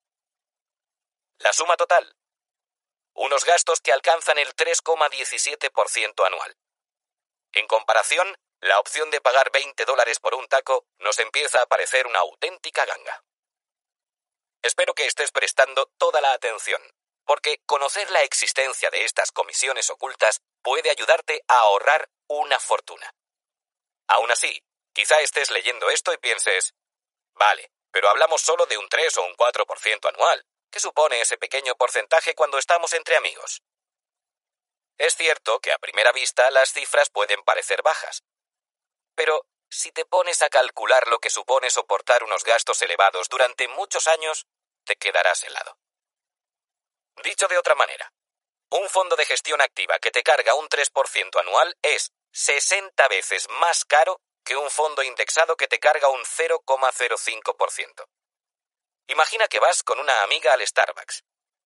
Ella se pide un café latte tamaño 20, 590 mililitros, por el que paga 4,15 dólares. Pero tú decides que no te importa pagar 60 veces más. El precio resultante es 249 dólares. Supongo que te lo pensarías dos veces antes de hacer algo así. Si piensas que estoy exagerando, echemos un vistazo al ejemplo de dos vecinos llamados Joe y David. Los dos tienen 35 años y cuentan con unos ahorros de 100.000 dólares que quieren invertir. Durante los siguientes 30 años les sonríe la fortuna y ambos logran una rentabilidad neta del 8% anual. Joe lo consigue colocando su dinero en un fondo indexado que le carga un 0,5% al año en comisiones, y David participando en un fondo de gestión activa con un 2% de comisión anual. Estoy siendo generoso al suponer que los fondos de gestión activa igualan en rendimiento a los indexados. Cuando Joe cumpla 65 años, sus ahorros habrán crecido de 100.000 a aproximadamente 865.000 dólares. Los de David, en cambio, habrán aumentado de 100.000 hasta alcanzar solo 548.000 dólares. Los dos se habrán beneficiado de la misma tasa de retorno, pero habrán pagado distintas comisiones. El resultado. Joe dispondrá de un 58% más de dinero, un extra de 317.000 dólares para la jubilación. Se muestra también lo que ocurre cuando estos dos vecinos comienzan a retirar 60.000 dólares al año para mantenerse una vez jubilados. David agota sus ahorros con 79 años. Pero la experiencia de Joe es completamente diferente. Él se puede permitir retirar 80.000 dólares anuales, un 33% más, y aún así, el dinero le dura hasta los 88 años. Esperemos que Joe deje a David vivir en su sótano, y que lo haga gratis. Ahora entiendes por qué es tan importante prestar atención a los gastos inherentes a las inversiones. Es lo que marca la diferencia entre la pobreza y el bienestar, la tristeza y la felicidad. Cobrar de más por un pobre rendimiento. La mayor estafa del mundo. Seguramente que nunca pensaste que ibas a plantearle a alguien esta pregunta. ¿Cómo puedo encontrar un gestor de fondos que no solo me cobre unas escandalosas comisiones, sino que también me ofrezca un pobre rendimiento? No te preocupes. El sector de los servicios financieros está lleno de ellos. Si hay algo que abunda son los gestores de fondos que cobran una pasta por rendir poco. Eso es lo increíble.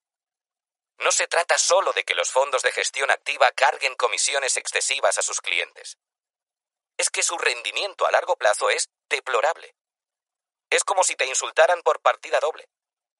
Imagina que hubieses pagado 249 dólares por ese café latte. Le hubieras dado un sorbo y hubieras descubierto que la leche estaba cortada. Uno de los estudios más impactantes que he visto sobre el tema es el que llevó a cabo el experto en la industria Robert Arnott, fundador de Research Affiliates, realizó un análisis exhaustivo de los 203 fondos de gestión activa que contaban con un patrimonio de por lo menos 100 millones de dólares, monitorizando su rentabilidad durante el periodo de 15 años comprendido entre 1984 y 1998. ¿Y sabes lo que descubrió? Que solo 8 de esos 203 fondos fueron capaces de superar al índice SIP 500. Eso es menos de un 4%, Dicho de otro modo, el 96% de los fondos de gestión activa no aportaron ningún valor en 15 años. Si persistes en la idea de comprar una participación en este tipo de fondos, has de saber que tu inversión depende de tu capacidad para elegir uno de entre ese 4% que batió al mercado. Esto me recuerda a una analogía sobre juegos de azar que leí en un artículo publicado en la revista Fast Company titulado El mito de los fondos de inversión. Sus autores, Chip y Dan Heath, subrayaban la sinrazón de pensar que es posible acertar con un fondo del grupo del 4%. Es como si jugases una partida de blackjack, te tocase una mano inicial de dos figuras. Cada figura vale 10, así que cuentas con un total de 20 puntos, y tú fueses tan idiota que vas y pides carta.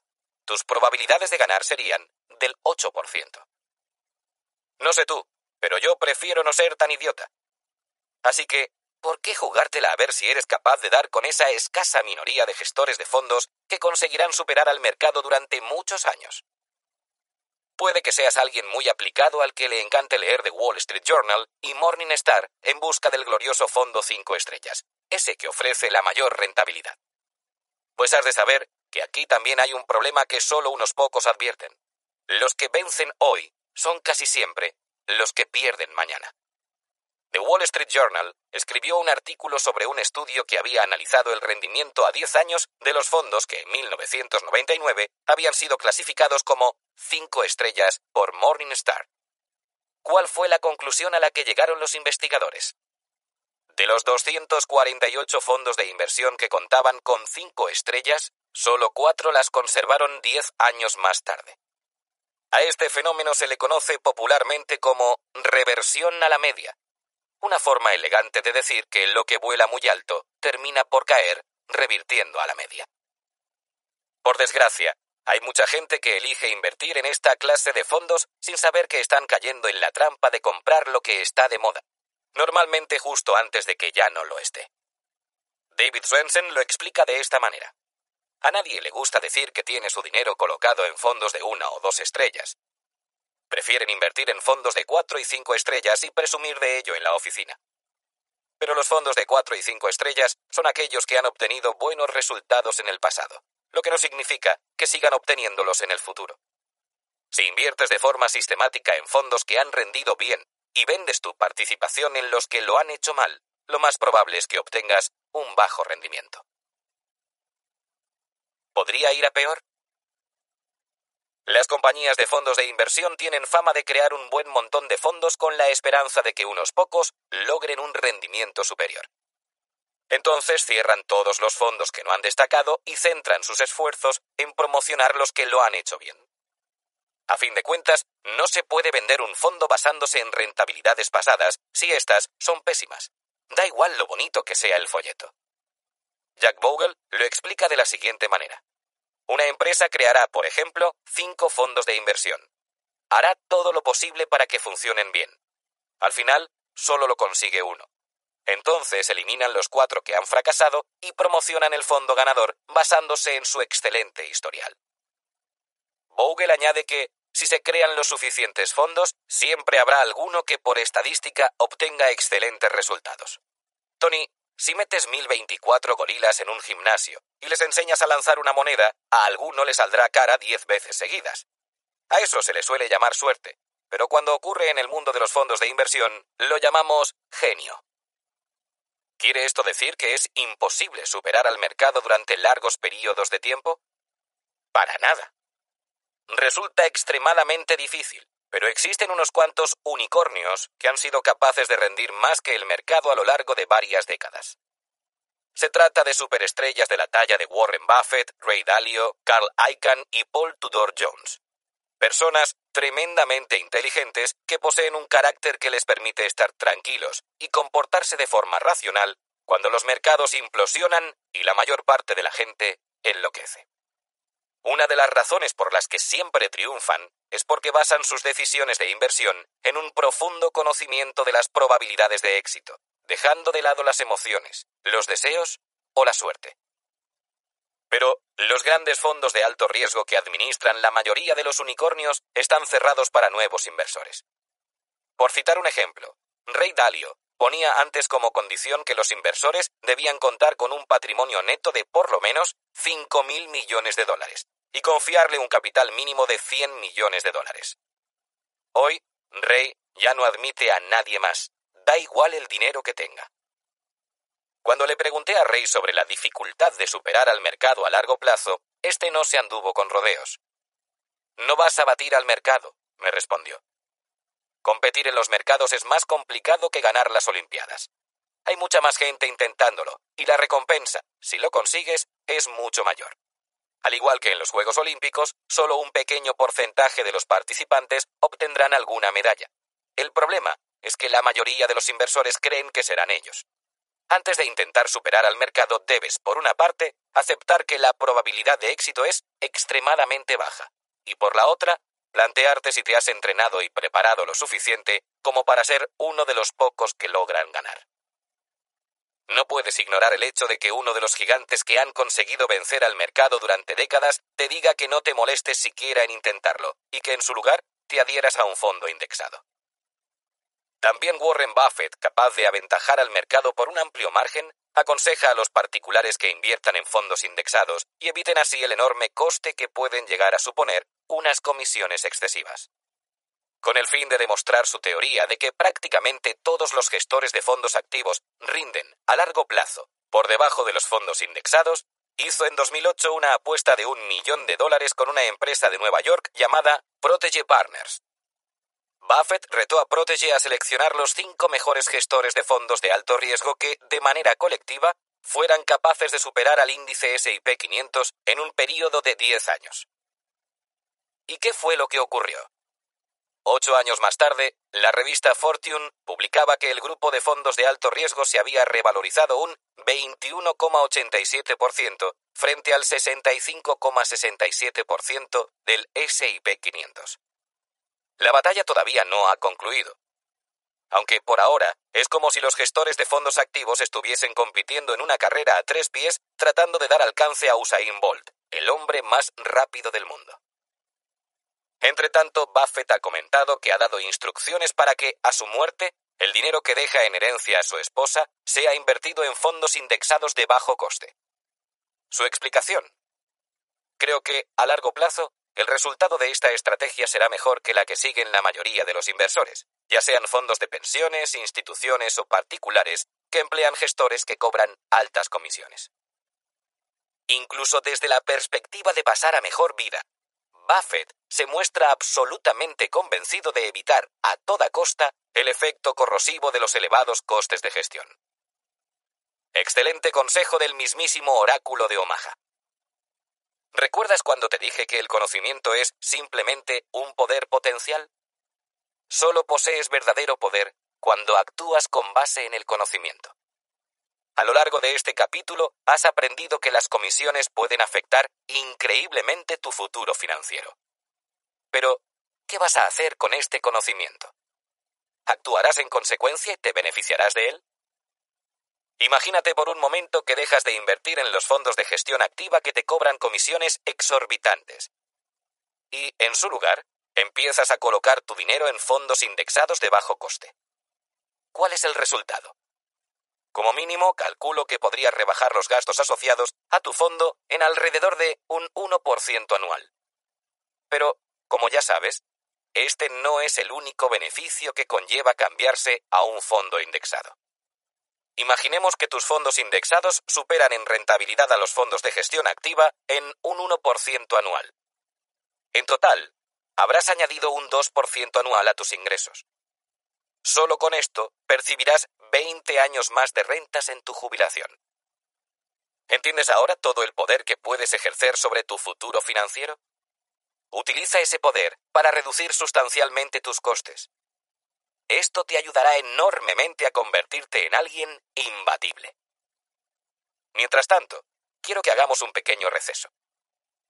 ¿Cuál es nuestra próxima parada? Antes de centrarnos en el manual para la inversión, nos queda todavía una valiosa materia por cubrir. ¿Dónde encontrar asesoramiento financiero experto y libre de conflictos que acelere nuestro viaje al éxito financiero? Aprenderás a evitar a presuntos agentes comerciales que se enriquecen a costa de ofrecer un asesoramiento que solo les beneficia a ellos. Como verás más adelante, elegir a un asesor adecuado puede suponer la diferencia entre la pobreza y la riqueza, la inseguridad y la libertad. La decisión es tuya. Así que ahora vamos a averiguar en quién puedes confiar realmente. Capítulo 4. ¿En quién podemos confiar? Desvelando los trucos de la industria. Es difícil conseguir que un hombre entienda algo cuando su sueldo depende de que no lo entienda. Upton Sinclair. Cuando le pregunto a la gente qué tal le va, la respuesta que más veces escucho es liado. Nos encontramos en una época en la que todos vamos a mil por hora. Así que no resulta sorprendente que cada vez seamos más las personas interesadas en recibir un asesoramiento especializado que nos ayude a alcanzar la libertad financiera. Entre 2010 y 2015, el porcentaje de la población estadounidense que contrató algún servicio de asesoría financiera se multiplicó por dos. Hoy en día, más del 40% de los norteamericanos cuenta con un asesor en la materia. Y cuanto más dinero se tiene, más necesario resulta que alguien aconseje qué hacer con él. El 81% de las personas con más de 5 millones de dólares disponen de asesoría financiera.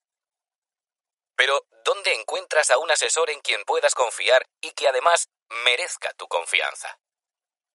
Es increíble la cantidad de gente que desconfía de la persona que le presta consejo financiero. Un estudio llevado a cabo en 2016 por el Certified Financial Planner Board of Standards, organización sin ánimo de lucro, descubrió que el 60% de los encuestados creía que los asesores financieros actuaban en interés de su empresa antes que en el de sus clientes. Esta cifra había aumentado desde 2010, cuando era de un 25%. Vamos a verlo desde una perspectiva más amplia.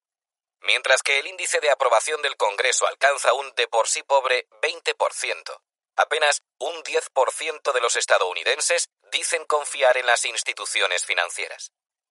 Es difícil encontrar otro sector en el que los clientes sientan tal grado de recelo, a excepción quizá del de los coches de segunda mano. ¿A qué se debe esta gran falta de confianza? Bueno, no resulta especialmente fácil fiarse de una industria que protagoniza un escándalo tras otro en los medios de comunicación. Diez de las mayores compañías financieras del mundo han tenido que abonar 179.500 millones de dólares por acuerdos judiciales en los siete años comprendidos entre 2009 y 2015. De entre todos destacan los cuatro mayores bancos de Estados Unidos, Bank of America, JP Morgan Chase, Citigroup y Wells Fargo, que firmaron 88 acuerdos por una cantidad total de 145.840 millones de dólares. Algunas de las historias que se esconden detrás de estos acuerdos son tan escandalosas que te resultarán muy difíciles de creer. A continuación mostramos cuatro titulares de periódicos que hemos podido leer en los últimos meses. El Banco de América desembolsa 415 millones de dólares para poner fin a la investigación de la Comisión de Bolsa y Valores, SEC, de Estados Unidos. Actualizado el 23 de junio de 2016. The Wall Street Journal denuncia que la división de corretaje del banco Merrill Lynch ha hecho un uso indebido del efectivo y de los valores de sus clientes para generar beneficios propios, poniendo en riesgo 58 mil millones de dólares en activos.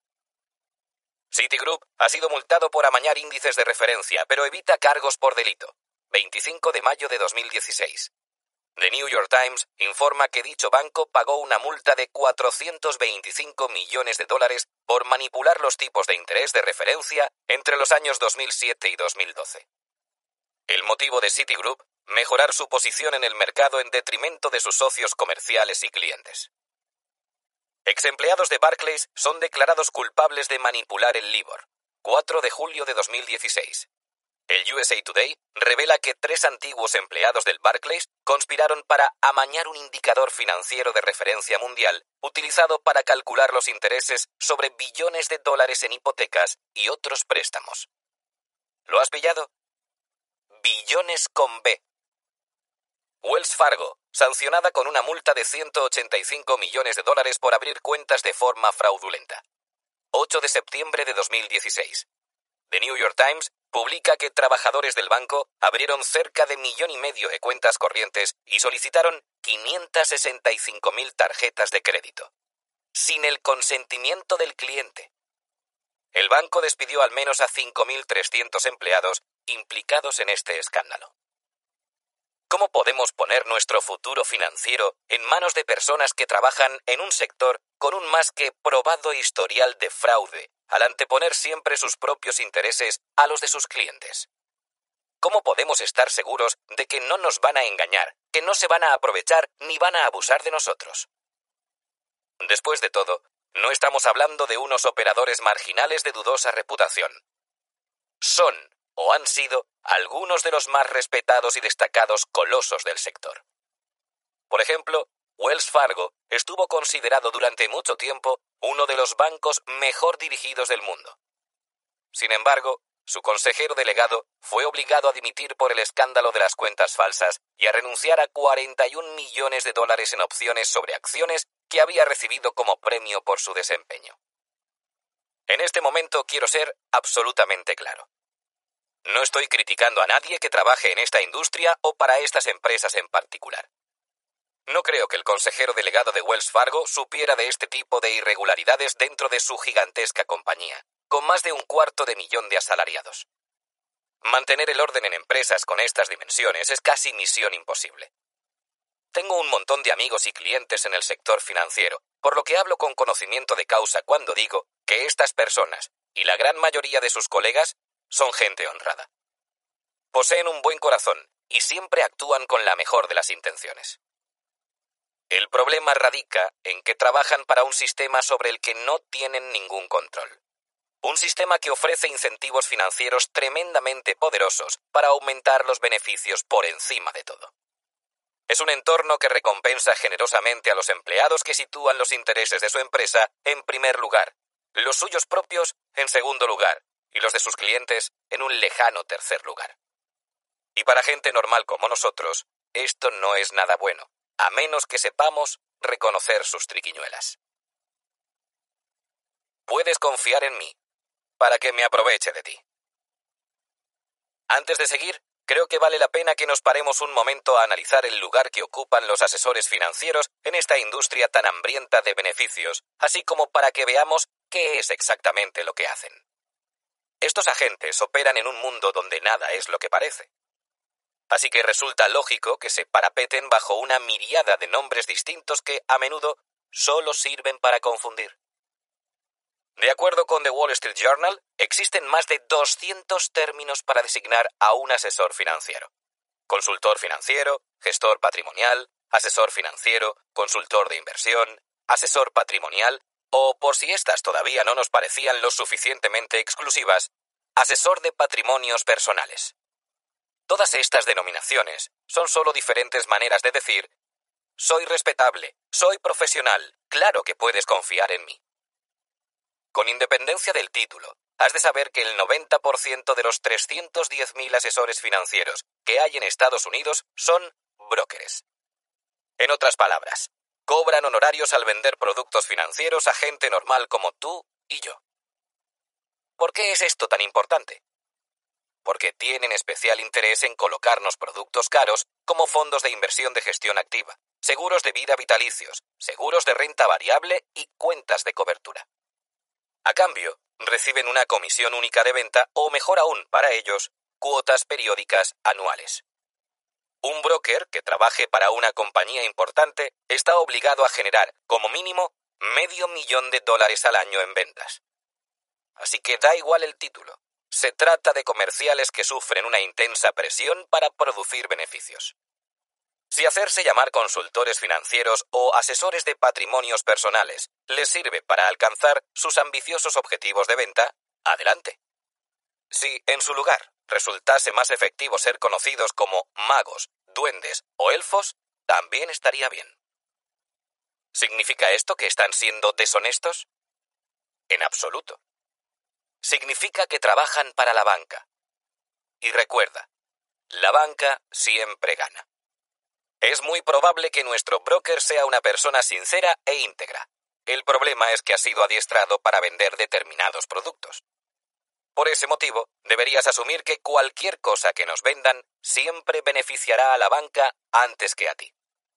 Los clientes más curtidos saben que esto es un procedimiento operativo estándar.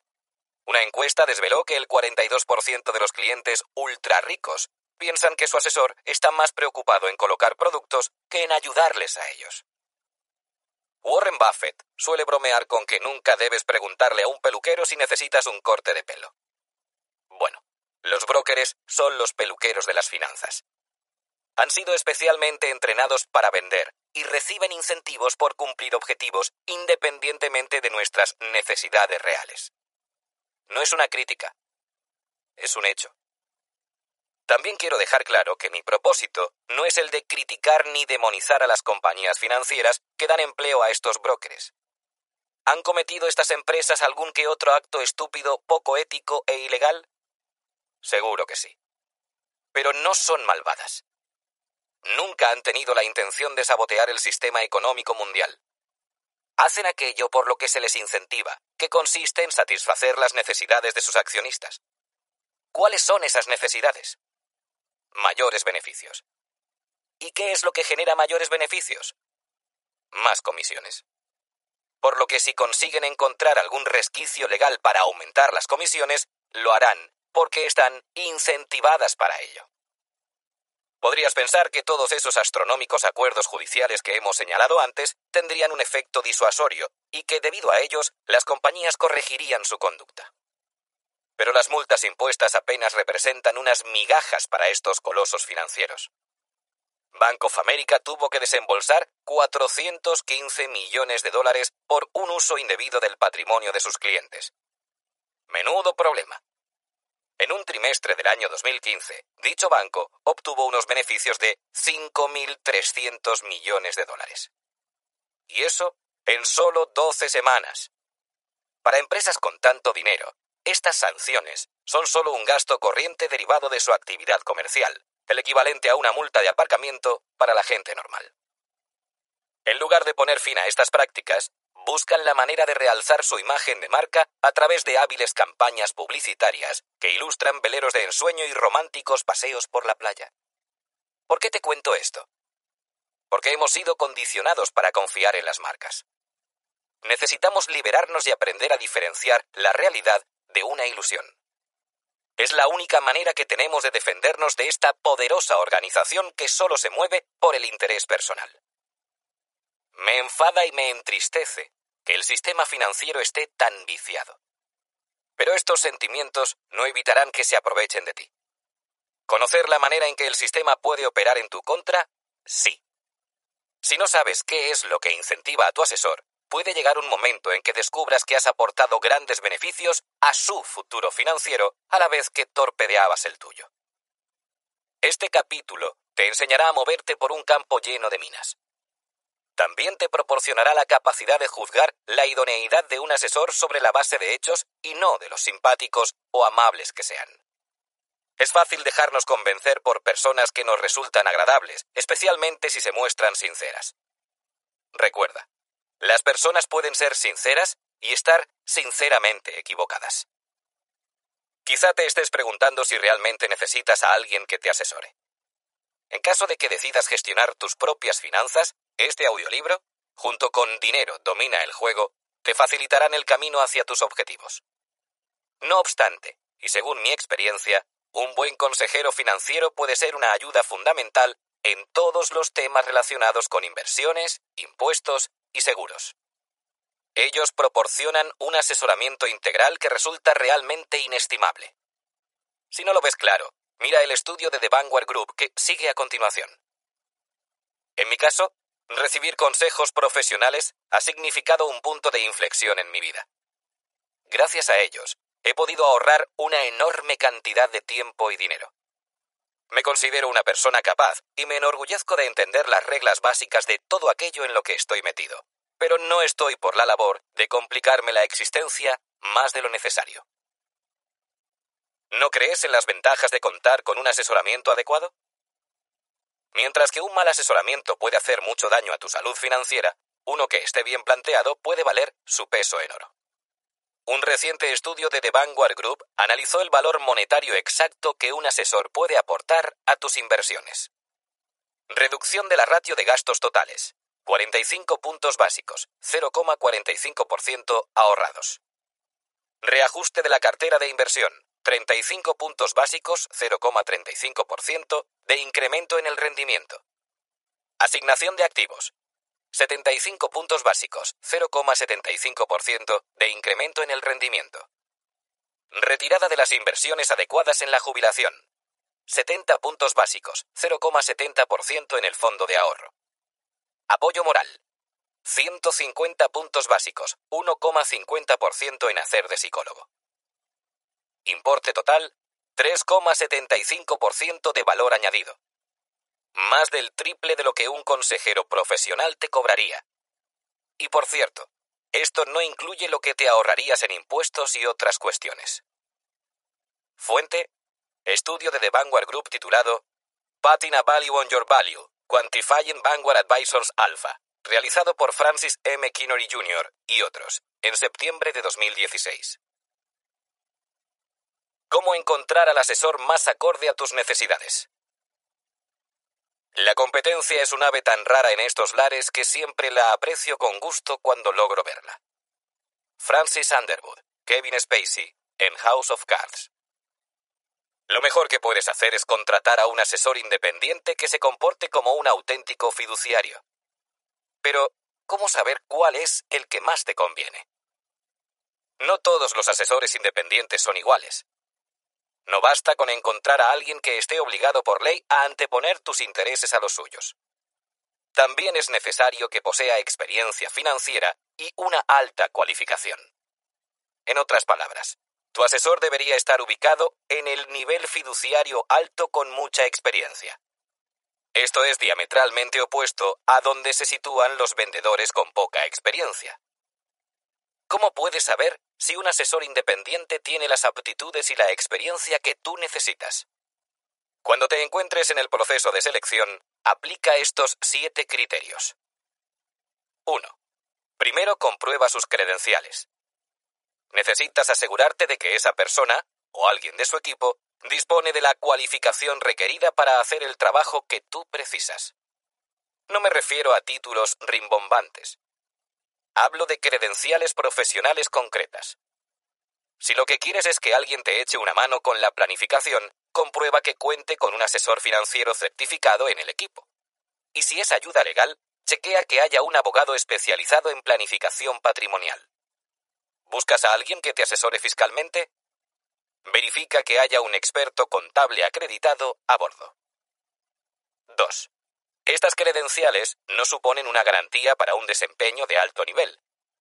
Pero es importante que sepas si los asesores que estás barajando cuentan con el mínimo nivel de competencias para ejercer en las áreas pertinentes. 3. Lo mejor sería que tu asesor involucrara a más de una persona en el diseño de tu estrategia de inversión. Necesitas a alguien que, en el transcurso de los años, te ayude a aumentar tu riqueza, que te enseñe a ahorrar dinero con la hipoteca, con los seguros, con los impuestos, y que, además, te diga cómo organizar y proteger tu legado. Puede parecerte mucho, pero solo teniendo en cuenta los impuestos puedes conseguir una diferencia de entre el 30 y el 50% en el rendimiento total de tu inversión. 4. Me resulta irónico ver anuncios sobre gestión del patrimonio que solo ofrecen la creación de una cartera de inversión. Es mejor contratar a una persona que sepa cómo hacerte crecer con el paso del tiempo. Así que asegúrate de que dispone de los recursos para hacerlo, aunque tú vayas a empezar con poco. Y recuerda que el tamaño sí importa. No sería conveniente que acabaras con un asesor honesto pero inexperto, acostumbrado a gestionar pequeñas cantidades para unos pocos clientes. 5. Lo siguiente que te interesa comprobar es si tu asesor tiene experiencia en trabajar con gente como tú. ¿Cuenta con un historial que demuestre su buen hacer con clientes en tu misma situación, con tus mismas necesidades? Por ejemplo, si tu objetivo primordial es generar la suficiente riqueza como para poder dejar de trabajar, necesitarás a un experto en planes de jubilación. Sin embargo, una encuesta anónima llevada a cabo por el Journal Financial Planning reveló que el 46% de los asesores consultados carecían de un plan de jubilación propio. No me lo puedo creer. Es como si alguien que se dedicara al entrenamiento personal no hubiese practicado ejercicio en décadas, o como si un nutricionista se pusiera hasta arriba de chocolatinas mientras te dijera que tienes que comer más verduras. 6. Otro aspecto sobre el que debes asegurarte es que tanto tú como tu asesor compartáis la misma forma de ver las cosas. Por ejemplo, ¿es de los que opinan que se puede superar al mercado a largo plazo seleccionando acciones individuales o invirtiendo en fondos de gestión activa? ¿O es consciente de que las probabilidades de batir al mercado son muy bajas y prefiere centrarse en diseñar una cartera bien diversificada de fondos indexados? Puedes encontrarte asesores que, a pesar de ser fiduciarios por ley, no se comporten como tales porque están convencidos de que seleccionar acciones es una buena estrategia. Personalmente, evitaría lo más posible a cualquier asesor que afirme que es capaz de superar al mercado de forma regular. A lo mejor es verdad, pero lo dudo. Lo más probable es que esté siendo demasiado optimista o se esté engañando a sí mismo. 7.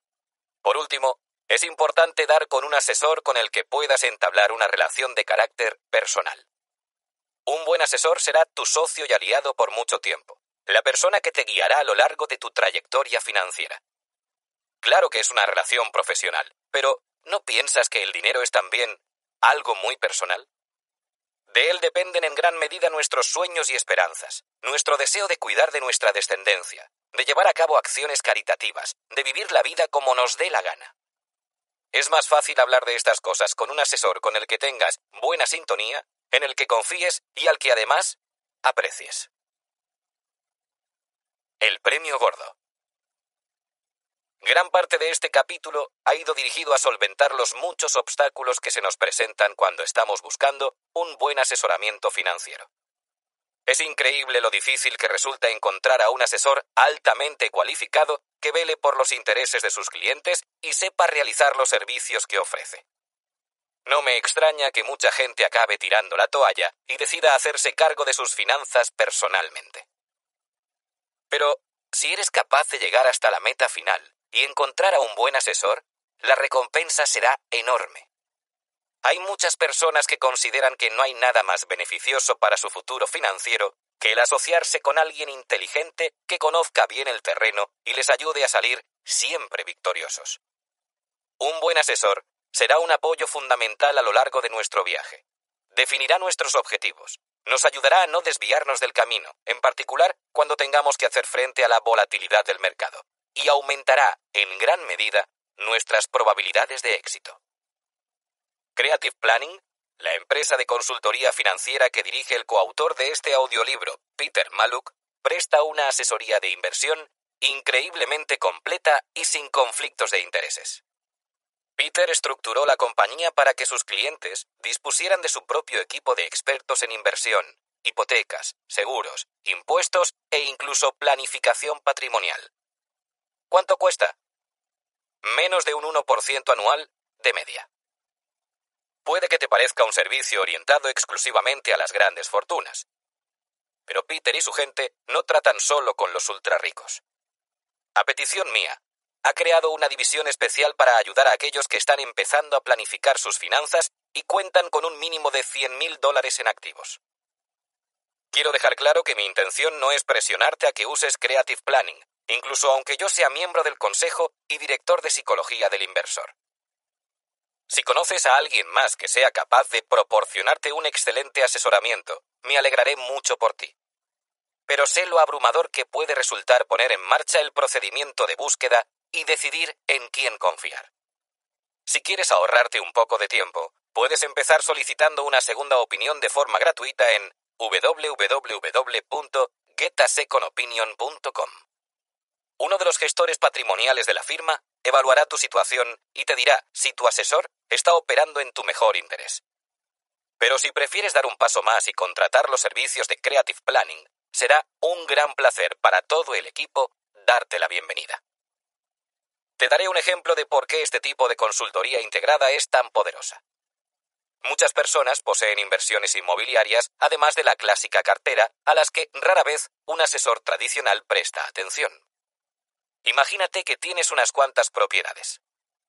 Un asesor con la competencia técnica adecuada mirará cómo hacer para maximizar tu flujo de caja y ayudarte a reestructurar las hipotecas que tengas pendientes sobre esas propiedades.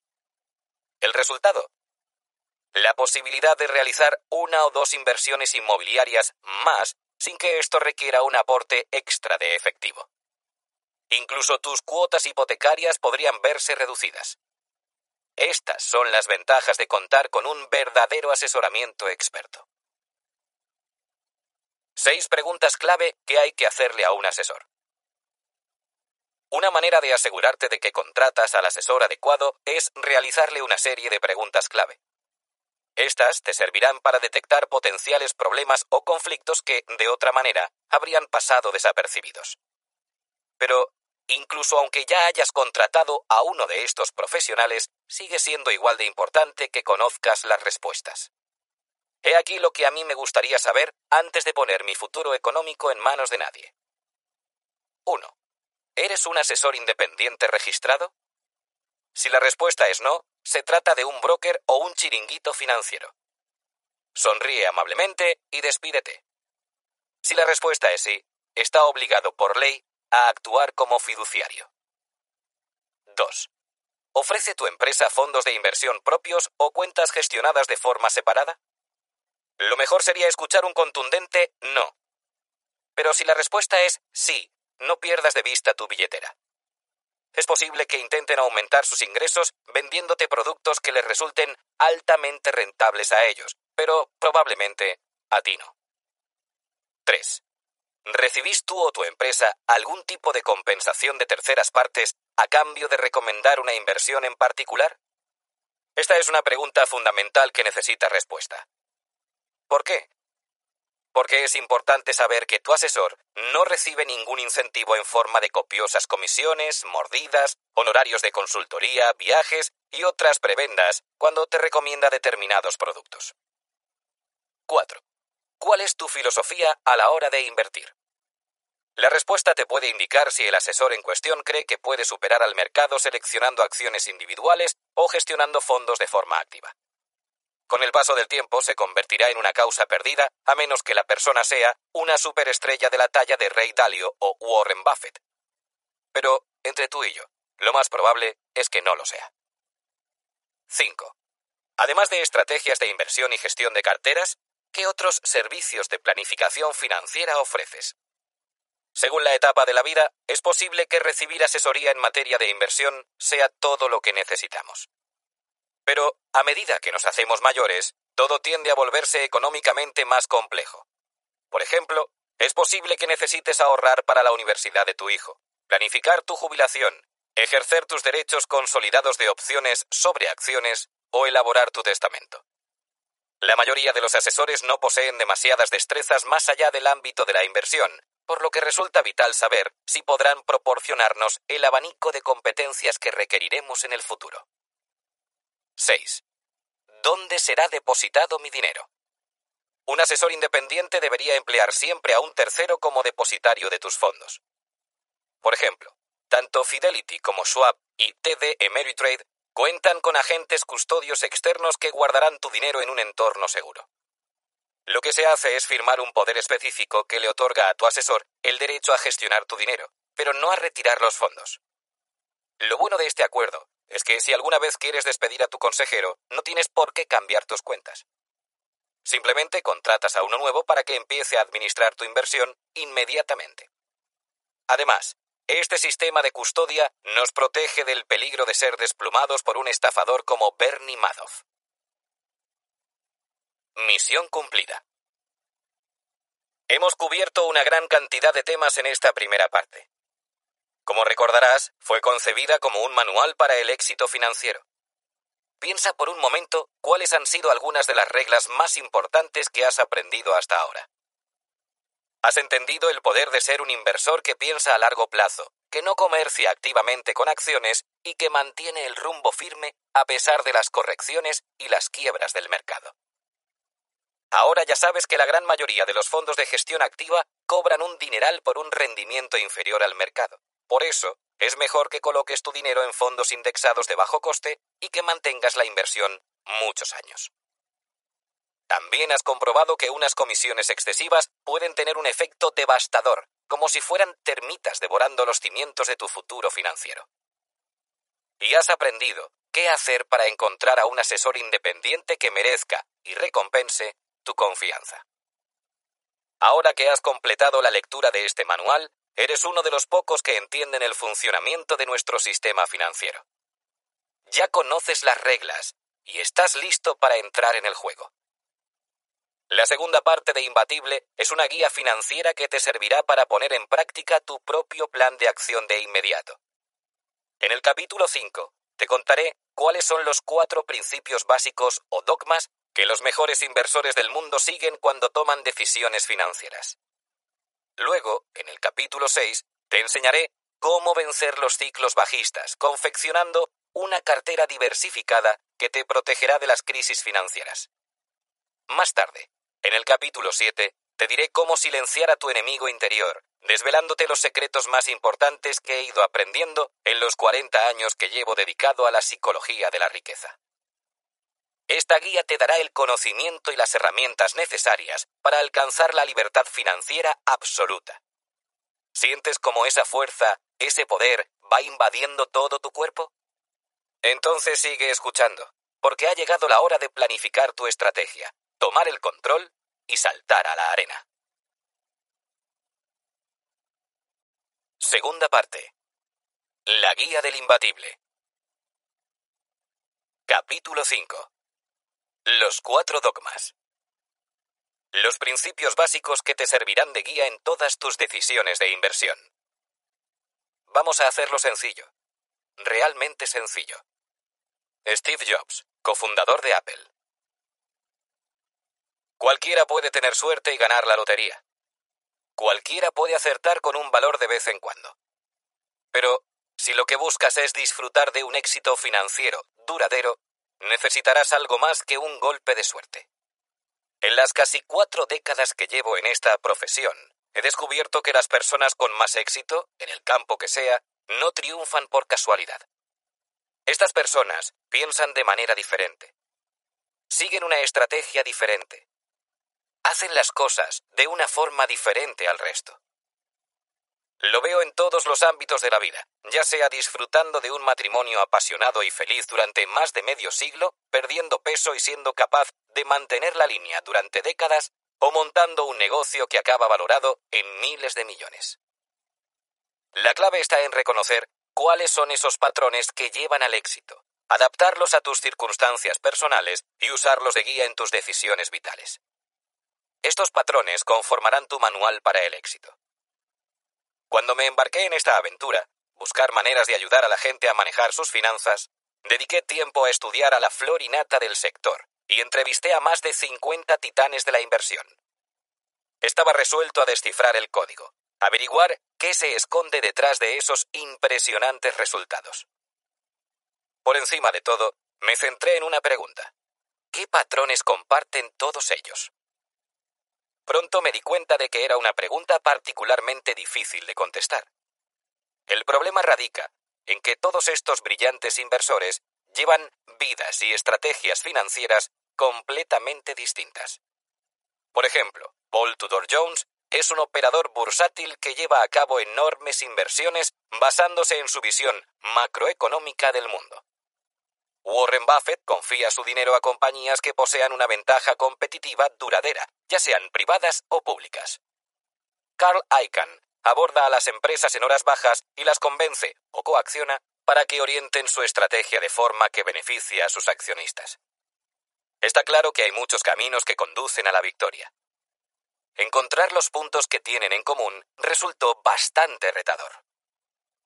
Pero durante los últimos siete años, He estado haciendo algo que siempre me ha gustado mucho, y que consiste en abordar un tema aparentemente complejo con el fin de dividirlo en unos pocos principios básicos útiles para la gente corriente. ¿Y qué descubrí? Me di cuenta de que hay cuatro principios básicos que prácticamente todos los grandes inversores siguen cuando se enfrentan a cualquier decisión de inversión. Yo los llamo los cuatro dogmas. Estos cuatro fundamentos, que explicaré más adelante en este mismo capítulo, pueden influir poderosamente en tu capacidad para alcanzar la libertad financiera.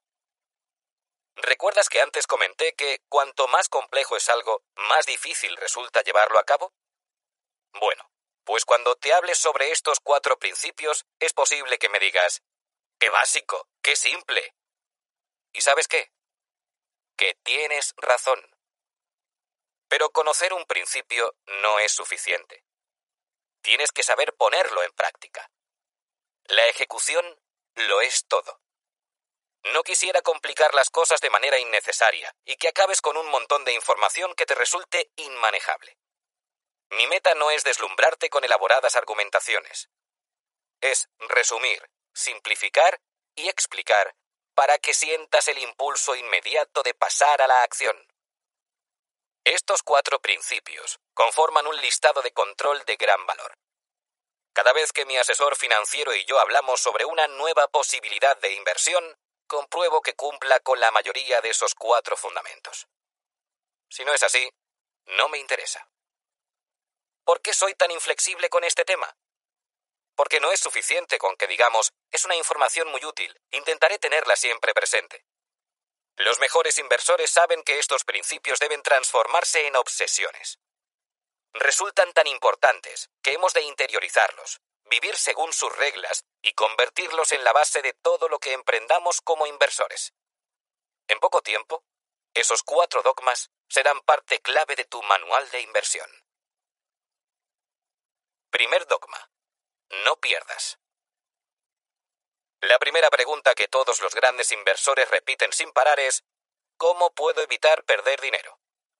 Puede sonar contradictorio, Después de todo, a la mayoría de nosotros nos interesa más el planteamiento contrario.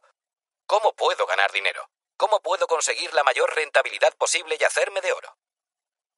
Pero los mejores inversores están obsesionados con evitar las pérdidas. ¿Por qué? Porque son conscientes de un simple pero importante hecho. Cuanto más dinero perdamos, más difícil nos resultará volver al punto de partida. No quiero que pienses que esto va a ser como la clase de matemáticas del instituto.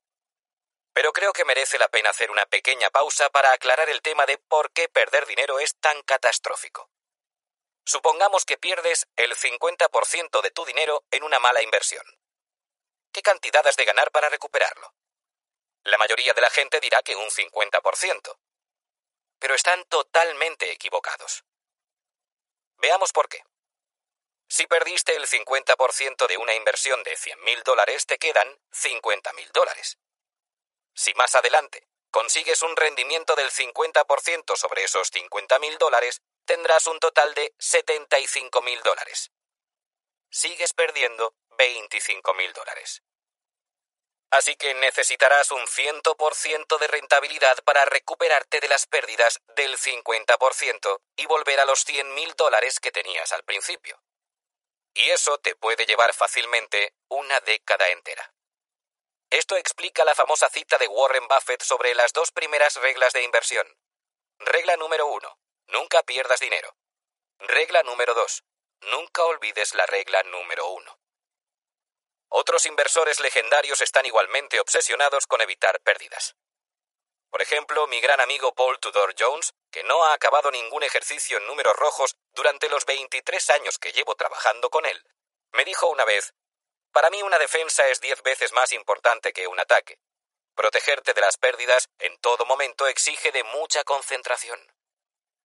Pero, en la práctica, ¿cómo se puede evitar perder dinero? Para empezar, es importante entender que los mercados financieros son totalmente impredecibles. Los bustos parlantes de la televisión pueden insistir cuanto quieran en que ellos sí saben lo que ocurrirá el día de mañana. Pero no les creas. Los inversores de más éxito reconocen que no hay nadie capaz de prever el futuro. Por esa razón, siempre buscan protegerse de acontecimientos inesperados y del riesgo de estar equivocados, por muy inteligentes que sean. Tomemos como ejemplo a Rey Dalio. Según la revista Forbes, Rey ha generado 45 mil millones de dólares de beneficios a sus inversores, más que cualquier otro gestor de fondos de alto riesgo de la historia. Su capital neto está estimado en 15.900 millones de dólares. He conocido a muchas personas extraordinarias en mi vida, pero a nadie más inteligente que Ray. Aún así, me contó que toda su estrategia de inversión se basa en saber que habrá veces en que el mercado le engañe y se comporte de una forma totalmente inesperada. Esa lección la aprendió muy pronto en su carrera y la ha descrito como una de las experiencias más dolorosas de su vida. En 1971, cuando Ray era un joven inversor que estaba aprendiendo las artes del oficio, Richard Nixon anunció que Estados Unidos abandonaba el patrón oro. En otras palabras, los dólares ya no se podían convertir en oro, lo que significaba que la moneda estadounidense pasaba de repente a valer solo lo que estaba impreso en el billete. Tanto Rey como todo su entorno dentro del sector financiero estaban convencidos de que el mercado bursátil se desplomaría en respuesta a este hecho histórico. ¿Qué pasó entonces? Las acciones se dispararon. Exacto. Ocurrió justo lo contrario de lo que la lógica y la razón dictaban. Me di cuenta de que nadie sabe lo que va a pasar, ni ahora ni nunca, comenta. Así que diseñé un sistema de asignación de activos a prueba de errores, un sistema que me protegiera incluso habiéndome equivocado. Esto, amigo mío, es una información que nunca vamos a olvidar. Tenemos que diseñar un sistema de asignación de activos que nos asegure que siempre estaremos a salvo, incluso aunque nos equivoquemos. La asignación de activos consiste en establecer una combinación apropiada y óptima de inversiones de diferentes clases y en diferentes cuantías, cuya diversidad jugará un papel clave en el nivel de riesgo y recompensa que obtengas a cambio. Analizaremos los pormenores de la asignación de activos con mucho más detalle en el siguiente capítulo. Pero, por ahora, lo importante es recordar que siempre debemos esperar lo inesperado. ¿Quiere esto decir que lo mejor sería que nos mantuviéramos al margen porque hay demasiada incertidumbre? En absoluto. Lo que significa es que debemos protegernos de sorpresas desagradables a la hora de realizar cualquier inversión. Ambos sabemos que hay muchos inversores que salen escaldados de las burbujas bursátiles porque actúan como si todo fuera a ser siempre un camino de rosas y no toman ninguna precaución. Triunfadores veteranos como Bogle, Buffett y Talio saben que el futuro está lleno de sorpresas de todo tipo. Por eso se acuerdan siempre del riesgo de pérdidas e invierten en diferentes tipos de activos para protegerse, a sabiendas de que si unos suben, los otros bajan. No soy ningún economista ni ningún visionario del mercado. Pero me llama la atención la relevancia que tiene hoy en día este tema de evitar las pérdidas, justo en un momento en el que no hay nadie que pueda predecir el efecto que causarán las políticas económicas extremas que se están llevando a cabo en todo el mundo. Nos encontramos en un territorio inexplorado. A finales de 2016, Howard Marks me dijo, Creo que un mundo tan lleno de incertidumbre, con los precios de los activos elevados y bajas perspectivas de beneficios, debería hacernos reflexionar. El mantra de los últimos años en su empresa de inversión Oaktree Capital Management, que cuenta con 100.000 millones de activos gestionados, ha sido proceder con cautela. Lo explica de la siguiente forma. Nosotros invertimos. Nos dedicamos a ello y lo hacemos encantados, porque siempre aplicamos un grado excepcionalmente alto de prudencia. ¿Cómo puedo aplicar el principio de no perder a mi vida personal? Estoy tan obsesionado con la idea de no perder que ahora les advierto a mis asesores no os molestéis en contarme una idea de inversión a menos que me digáis primero cómo protegerme del riesgo o minimizar las pérdidas.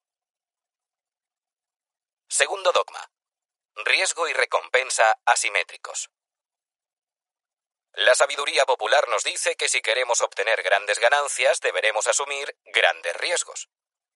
Pero los mejores inversores no se creen el dicho. En su lugar, van a la caza de oportunidades de inversión que ofrezcan lo que ellos llaman riesgo y recompensa asimétricos, asymmetric risk reward, una sofisticada manera de decir que las recompensas deberían superar ampliamente los riesgos. En otras palabras, buscan siempre arriesgar lo mínimo para ganar lo máximo posible. Es el equivalente al nirvana en el mundo del inversor. He observado esta estrategia en Paul Tudor Jones, quien hace uso de la regla 5 a 1 en todas sus decisiones financieras. Arriesgo un dólar con la esperanza de ganar cinco, me explicaba durante los primeros días de nuestra relación profesional. Con la fórmula del 5 a 1 consigues una tasa de acierto del 20%. Puedo ser un completo imbécil. Puedo equivocarme el 80% del tiempo y aún así no perder nada. ¿Cómo es esto posible? Si Paul lleva a cabo cinco inversiones por valor de un millón de dólares cada una y cuatro de ellas van a cero, habrá perdido cuatro millones de dólares. Pero si la quinta inversión es un pelotazo y gana 5 millones de dólares, habrá recuperado todo el capital inicial. La tasa de acierto de Paul es en realidad bastante más elevada. Imagínate que dos de sus cinco inversiones rinden según lo esperado y multiplican su valor por 5. Eso significa que los 5 millones invertidos al principio habrán crecido hasta los 10 millones de dólares. Es decir, habrá doblado su inversión a pesar de haberse equivocado, en el caso que nos ocupa, el 60% de las veces. Al aplicar la fórmula del 5 a 1, consigue salir siempre victorioso, pese a cometer algunos inevitables errores. Vamos a dejar una cosa clara. 5 a 1 es la estrategia ideal de Paul. Obviamente, no siempre encuentra una oportunidad de inversión que ofrezca una posibilidad de acierto tan elevada. En algunas ocasiones se contenta con una tasa de 3 a 1. En cualquier caso, la clave de esta historia es que él siempre está buscando una inversión que le permita limitar las pérdidas y cosechar cuantiosas ganancias. Otro amigo mío obsesionado con el riesgo y la recompensa asimétricos es Sir Richard Branson, el fundador de Virgin Group. Richard, que supervisa más de 400 empresas, no solo es un gran empresario. Es también un gran amante de las aventuras con un peligroso gusto por las emociones fuertes, como hacer la vuelta al mundo en globo o batir el récord de velocidad cruzando el Canal de la Mancha en un vehículo anfibio. Todo apunta a que es una persona a la que le encanta el riesgo, ¿cierto? Sí y no. Es verdad que pone su vida en peligro realizando actividades extravagantes. Pero cuando se trata de sus finanzas, es experto en reducir al mínimo los riesgos. Te voy a poner un ejemplo. Cuando en 1984 fundó la línea aérea Virgin Atlantic, solo tenía cinco aviones operativos. Luchaba contra el Goliath del sector, un consolidado British Airways, en una industria extremadamente complicada. Si quieres llegar a ser millonario, consigue mil millones de dólares y crea una aerolínea, bromeó una vez. Richard empleó un año entero en cerrar un increíble acuerdo que le permitiría devolver los aviones si su negocio no prosperaba. Esto equivalía a muy pocos inconvenientes y enormes ventajas. Desde fuera parece que los empresarios tenemos una alta tolerancia al riesgo. Comenta. Pero uno de mis lemas más importantes es evita las pérdidas. Este patrón de pensamiento sobre el riesgo y la recompensa asimétricos surge cada vez que me entrevisto con un inversor famoso. Mira a Carl Icahn, que cuenta con un patrimonio neto estimado en 17 mil millones de dólares y ha sido portada de la revista Time con el titular Amo del Universo. Es un tipo que desde 1968 ha conseguido una tasa de rendimiento del 31%, por encima incluso del 20% cosechado por Warren Buffett. Carl amasó una fortuna invirtiendo enormes cantidades de dinero en negocios mal dirigidos a los que amenazaba con tomar el poder si no cambiaban su estilo de gestión. Podría considerarse como la partida de póker con las apuestas más arriesgadas del mundo, con miles de millones en juego. Pero Carl nunca ha perdido el control. Parecía que arriesgábamos un montón de dinero, pero no era verdad, me contó. Todo gira en torno al riesgo y la recompensa, por eso es necesario entender cuál es el nivel de riesgo y cuál el nivel de recompensa. La mayoría de las personas veían mucho más riesgo que yo, pero las matemáticas no mienten, y ellos simplemente no las entendían. ¿Empiezas a identificar ya un patrón en común? Estos tres multimillonarios, Paul Tudor Jones, Richard Branson y Carl Icahn, siguen estrategias totalmente diferentes para ganar dinero. Pero todos ellos comparten la misma obsesión, cómo reducir los riesgos mientras aumentan al máximo los beneficios. Perdóname si me equivoco, pero supongo que entre tus planes más inmediatos no se incluye el de crear una nueva aerolínea ni lanzar una OPA hostil sobre alguna empresa. Entonces, ¿cómo puedes aplicar este patrón de pensamiento a tu vida financiera? Una forma de conseguir un riesgo y una recompensa asimétricos es invirtiendo en valores que estén infravalorados debido al pesimismo y desánimo reinantes en el ambiente. Como verás en el siguiente capítulo, las correcciones y los ciclos bajistas pueden ser de los mejores regalos financieros que recibas en tu vida. Piensa en la crisis financiera que tuvo lugar entre 2008 y 2009. En aquel momento, parecía que el infierno se hubiera desatado. Pero con la mentalidad adecuada y manteniendo los ojos bien abiertos, las oportunidades caían del cielo. Era imposible moverte y no tropezarte con una. Cuando el mercado tocó fondo en marzo de 2009, el panorama para la mayoría de los inversores era tan desolador que podías comprar acciones de valores estrella tiradas de precio. Por ejemplo, Citigroup se desplomó y pasó de valer 57 dólares a cotizar a 97 céntimos por acción. Podías, literalmente, poseer una parte de la compañía por menos de lo que cuesta sacar dinero de un cajero automático. Y aquí viene lo mejor. Después del invierno siempre llega la primavera, y hay veces en que las estaciones se terminan mucho más rápido de lo esperado. Esos 97 céntimos subieron a 5 dólares por acción en un intervalo de 5 meses, ofreciendo una rentabilidad del 500% a los accionistas. Este es el motivo por el que en los periodos bajistas los inversores orientados al valor, como Warren Buffett, se relamen los labios. La inestabilidad imperante les permite invertir en valores maltratados a precios tan ridículos que el potencial de pérdidas es limitado y el de beneficios espectacular. Eso es precisamente lo que hizo Buffett a finales de 2008. Colocar su dinero en empresas como Goldman Sachs y General Electric, unos colosos en horas bajas con valores de capitalización nunca antes vistos. Por si fuera poco, Buffett estructuró sus inversiones de tal manera que el riesgo se reducía aún más. Por ejemplo, invirtió 5.000 millones de dólares en acciones preferentes de Goldman Sachs. Así, mientras él esperaba que el valor de la acción repuntase, éstas le garantizaban unos dividendos anuales del 10%. La mayoría de la gente pasa tanto miedo durante una quiebra bursátil que solo se fija en las probabilidades que tiene de perder pero Buffett se asegura de que éstas sean prácticamente nulas. Por tanto, todo es cuestión de riesgo y recompensa asimétricos. Te pongo el ejemplo de mis inversiones personales. Durante los años posteriores a la crisis financiera, cuando los bancos decidieron poner en práctica una de las políticas más restrictivas en años para conceder préstamos, tuve la suerte de que se me presentara una gran oportunidad. En aquella época había mucha gente que poseía una casa con un gran valor patrimonial, pero que no tenía acceso a fondos. La refinanciación estaba fuera de su alcance. Estas personas buscaban la manera de conseguir liquidez a corto plazo, normalmente un año o menos, y no ponían impedimentos a la hora de ofrecer su casa como garantía. Resumiendo, yo les prestaba los fondos que necesitaban y a cambio me convertía en lo que se conoce como fiduciario preferente del inmueble. En 2009, el propietario de una casa valorada en 2 millones de dólares y libre de cargas se puso en contacto con mi equipo. Nos solicitaba un préstamo de un millón de dólares, la mitad del valor de tasación de la propiedad, y estaba dispuesto a pagar un 10% de interés en 12 meses. No está nada mal visto desde la perspectiva actual, momento en que la rentabilidad de mi inversión a 10 años en letras del Tesoro es del 1,8%.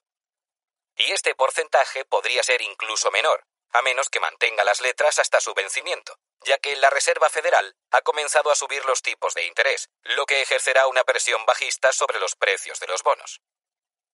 Entonces, ¿qué ventajas me aportaba el contrato de fideicomiso? En caso de un impago de la deuda, el mercado inmobiliario habría de devaluarse más de un 50% para que yo no recuperase mi inversión. Pero, incluso durante la peor crisis inmobiliaria sufrida en medio siglo, la de 2008, la caída nunca superó el 35%. Por otra parte, como el acuerdo contemplaba un horizonte temporal de un año, cumplía mi primer criterio, aumentar las probabilidades de no perder mi dinero. Y luego estaban el riesgo y la recompensa asimétricos. Un riesgo muy bajo, ya que aunque el mercado inmobiliario bajase un 50%, yo me quedaría como estaba, y una rentabilidad anual de un 10% en una época en la que los bonos rendían muy poco y los tipos de interés estaban empezando a subir. Después de considerar toda esta información, me sentí muy cómodo firmando el acuerdo. En mi opinión, tal pacto presentaba el equilibrio asimétrico ideal entre riesgo y recompensa. Hoy en día, ya no necesitas disponer de un millón de dólares para realizar una inversión así. Muchas de esas personas también solicitaban préstamos de 25.000 a 50.000 dólares. Con esto, no pretendo insinuarte que salgas corriendo a la caza de contratos de fideicomiso preferentes. Existen otros riesgos asociados a este tipo de inversiones que no debemos olvidar. Mi intención es transmitirte que siempre surgirán diferentes oportunidades dependiendo del contexto económico o del comportamiento del mercado. Tercer dogma. Eficiencia fiscal. Como vimos anteriormente, los impuestos pueden llevarse por delante más del 30% de la rentabilidad de tu inversión si no te andas con cuidado. Aún así, a las empresas de fondos de inversión les encanta pregonar a los cuatro vientos los rendimientos antes de impuestos de sus productos, ocultando el hecho de que solo hay un rendimiento que de verdad importa, la cantidad neta que obtienes. Cuando la gente se felicita por la rentabilidad de su inversión y no considera el impacto que tendrán los impuestos, por no hablar de las comisiones, sobre el resultado final, lo que realmente demuestran es un gran don para el autoengaño. Es como si dijeras, qué bien he cumplido hoy con la dieta, mientras pasas convenientemente por alto que te has zampado un par de donuts, una porción doble de patatas fritas y un helado bañado en chocolate caliente. A la hora de invertir, el autoengaño puede salirte muy caro. Así que quítate la venda y enfréntate a la cruda realidad. Todos los multimillonarios que he conocido poseen una característica en común. Ellos y sus asesores son expertos en materia impositiva. Saben que lo importante no es lo que ganan, es lo que se quedan. El dinero real, el que pueden gastar, reinvertir o donar con el fin de mejorar la vida del prójimo. Por si te surge la duda, no hay nada despreciable ni inmoral en utilizar los medios legales a nuestro alcance para reducir en lo posible la carga fiscal de nuestras inversiones. La autoridad a la que los expertos legales y el Tribunal Supremo de Estados Unidos suelen citar con más frecuencia es al juez Billings Lernham del Tribunal Federal de Apelaciones. En 1934, este juez realizó una declaración que se hizo muy famosa. Todos podemos administrar nuestras finanzas para que los impuestos soportados sean los mínimos.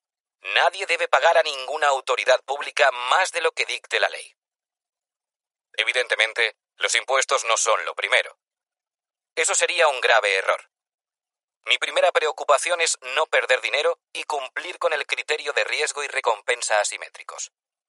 Luego, antes de invertir, me planteo las siguientes preguntas. ¿Cómo de eficiente resultará desde el punto de vista fiscal? ¿Hay alguna manera de conseguir que lo sea todavía más? Parte de mi comportamiento obsesivo se debe a haber vivido muchos años en California, donde cada dólar ganado se convertía en 38 centavos después de impuestos. Cuando soportas tal carga impositiva, te vuelves rápidamente sensible al tema. Aprendí a centrarme solo en lo que me quedaría después de pagarle al tío Sam sus tributos. Cuando alguien me cuenta sobre una oportunidad financiera con un gran potencial de rendimiento, mi respuesta es siempre la misma. ¿Hablamos de ganancias netas? La mayoría de las veces, la persona responde con un no, son brutas.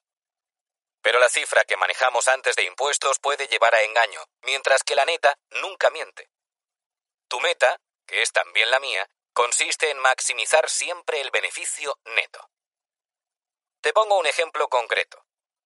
La empresa Creative Planning, donde trabajo como director de psicología del inversor, puede recomendar a ciertos clientes invertir en Master Limited Partnerships, MLP, si lo estima conveniente. Estas sociedades participadas públicamente ofrecen un fácil acceso a aquellos inversores interesados en infraestructuras energéticas como conductos de petróleo, gasolina y gas natural.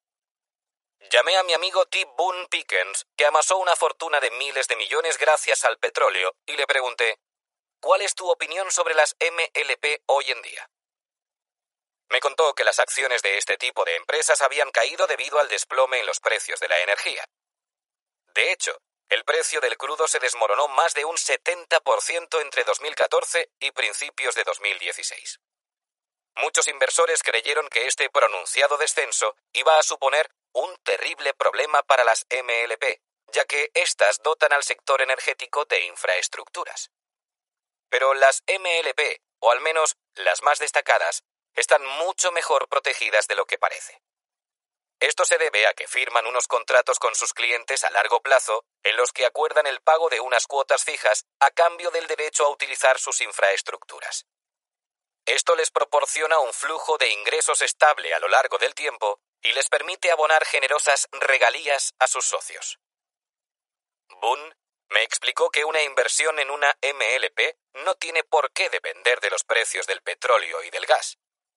Al ser propietario de un oleoducto o un gaseoducto, te conviertes en algo parecido al recaudador de un peaje. Al margen de lo que suceda con los precios del crudo o del gas, la energía ha de ser transportada a lo largo de todo el país porque es el elemento vital de nuestra economía. Y tú, como partícipe de una MLP, cobras tu peaje con exquisita puntualidad. Pero es que, además, el hecho de que los precios de las MLP cayeran en picado te hubiera beneficiado. ¿Por qué? Porque fue una reacción exagerada al descenso en el precio de la energía.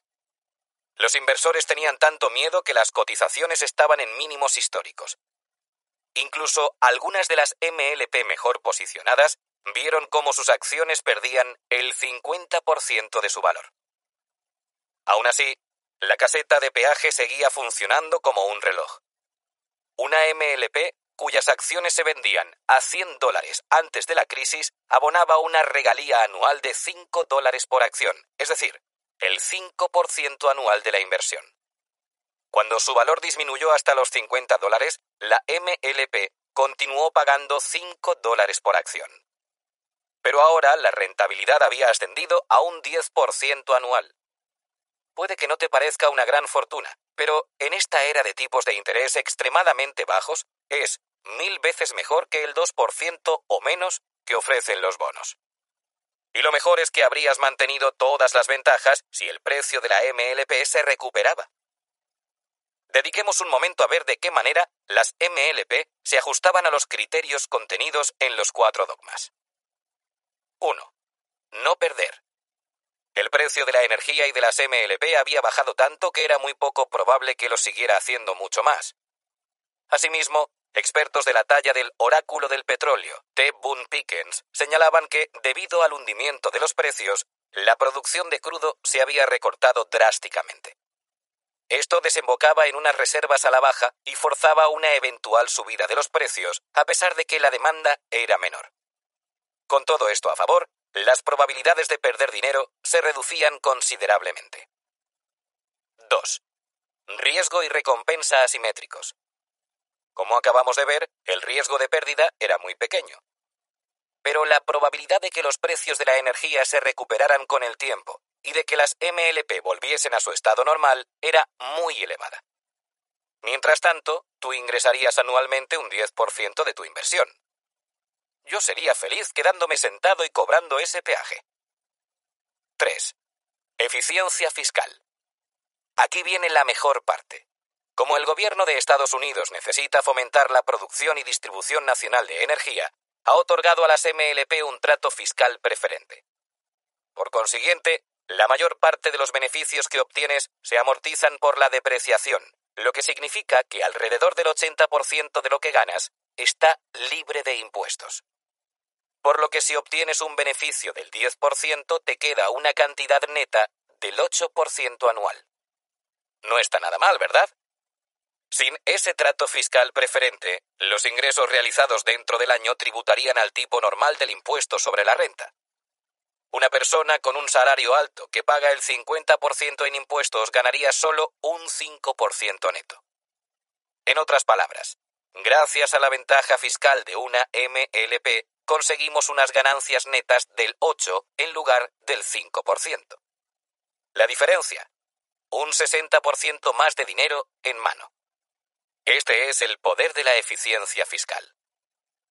Como veremos en el siguiente capítulo de la mano de Peter, las MLP no son adecuadas para todo el mundo, y tampoco te las recomendamos expresamente. Pero quería usarlas a modo de ejemplo para ilustrar el siguiente principio. Si nos centramos en el rendimiento después de impuestos, llegaremos mucho antes a nuestra libertad financiera. Al respecto, debo señalar que casi siempre hay alguna clase de activo, algún país o algún mercado pasando por un mal momento y generando oportunidades de riesgo y recompensa asimétricos igual de interesantes. Como remate final, tener conocimientos en materia fiscal y usarlos en tu propio beneficio te ayudará a dejar una huella en el mundo. En lugar de dejar que sea el gobierno el que decida qué hacer con tu dinero, eres tú quien decide lo que hacer. Disfruto de una vida mucho más plena, porque puedo apoyar distintas causas que me resultan emocionantes y estimulantes. He ayudado a suministrar 250 millones de comidas a los más necesitados, y mi intención es alcanzar la cifra de mil millones de comidas a través de mi asociación con la organización benéfica Feeding America. Además, ayudo a garantizar el acceso diario al agua potable a 250.000 personas en India y a escapar de la esclavitud sexual a más de mil niños gracias a mi colaboración con Operation Underground Railroad. Estas son solo algunas de las iniciativas que pueden contar con mi apoyo gracias a ser fiscalmente eficiente en mis inversiones. Cuarto dogma. Diversificación. El cuarto y último principio de los cuatro dogmas es posiblemente el más obvio y fundamental de todos. Diversificación. En esencia, este principio se refiere a algo que casi todos sabemos. No hay que poner todos los huevos en la misma cesta. Pero hay una diferencia entre saber lo que hay que hacer y hacer lo que sabes que hay que hacer. El profesor Barton Malkiel de la Universidad de Princeton me explicó que existen cuatro maneras eficaces de diversificar. 1. Diversifica por clases de activos. No coloques todo tu dinero en propiedades inmobiliarias, bonos o una única clase de inversión. 2. Diversifica dentro de las clases de activos. Evita invertir todo tu dinero en un valor favorito como Apple, una sola MLP o una propiedad frente al mar susceptible de ser arrasada por una tormenta. 3. Diversifica entre mercados, países y divisas a nivel mundial. Vivimos en una economía global, así que no cometas el error de invertir de forma exclusiva en tu país. 4. Diversifica por tiempo. Nunca podrás saber cuál es el mejor momento para comprar. Pero si vas ampliando tus inversiones de forma sistemática, todos los meses y todos los años, en otras palabras, llevas a cabo un plan de inversión constante, con el tiempo reducirás el riesgo y aumentarás tus ingresos. Todos los inversores afamados a los que he entrevistado están obsesionados con la idea de diversificar para obtener el máximo rendimiento y el mínimo riesgo. Paul Tudor Jones me dijo, Creo que lo más importante que podemos hacer es diversificar nuestra cartera. Este mensaje se volvió a repetir en mis entrevistas con Jack Bogle, Warren Buffett, Howard Marks, David Swensen, Mary Callahan Erdos, de JP Morgan y otros muchos más. El principio en sí puede parecer sencillo, pero llevarlo a la práctica es harina de otro costal. Requiere de extensos conocimientos. Se trata de un tema tan importante que le hemos dedicado gran parte del siguiente capítulo. Mi socio Peter Maluk, que asesoró activamente a sus clientes durante la espantosa crisis bursátil de 2008 a 2009, nos explicará cómo diseñar un plan de asignación de activos personalizado, diversificando por diferentes clases de inversión como acciones, bonos, propiedades inmobiliarias y otras alternativas. Su meta, ayudarte a construir una cartera que te permita ganar dinero en cualquier situación. Aunque te parezca un objetivo muy ambicioso, la diversificación cumple con su labor aún en los momentos más difíciles. En Estados Unidos, entre los años 2000 y finales de 2009, los inversores experimentaron lo que hoy en día se conoce como la década perdida, un periodo en el que el índice SIP 500 se mantuvo plano pese a experimentar importantes fluctuaciones. Pero los inversores inteligentes miran más allá de los grandes valores estadounidenses. Bart Malkiel escribió un artículo en The Wall Street Journal titulado Comprar y mantener sigue siendo una opción ganadora. En él explica que si hubiésemos diversificado a través de una cesta de fondos indexados, incluyendo acciones estadounidenses y extranjeras, valores de mercados emergentes, bonos y propiedades inmobiliarias, desde principios del 2000 hasta finales de 2009, una inversión inicial de 100.000 dólares habría crecido hasta los 191.859 dólares. Esto supone una rentabilidad media anual del 6,7% en la década perdida. Una de las razones por las que es tan importante diversificar es porque nos protege de nuestra tendencia natural a aferrarnos a todo aquello que nos sea familiar. Si una persona piensa que una determinada estrategia funciona o la comprende bien, es fácil que se convierta en alguien de un único recurso. Esto provoca que mucha gente acabe invirtiendo de forma desproporcionada en un área concreta. Por ejemplo, es posible que alguien lo apueste todo al mercado inmobiliario porque de niño a su familia le fue muy bien en ese negocio. También puede convertirse en un fanático del oro o invertir activamente en un sector en auge como el tecnológico. El problema es que todo es cíclico. Y lo que hoy está de moda puede volverse anticuado mañana. Rey Dalio me advirtió de que podemos estar casi seguros de que coloquemos donde coloquemos nuestro dinero, clases de activos, llegará un día en el que perdamos del 50 al 70%. Imagínate por un momento que tienes casi todo tu dinero depositado en un determinado activo y has de observar con horror cómo desaparece de un plumazo. La diversificación es tu póliza de seguro para que eso no ocurra. Diversificar te ayuda a disminuir el riesgo y aumentar tus ingresos, y además no supone ningún coste extra. Es una combinación perfecta. Naturalmente, hay muchas maneras diferentes de diversificar.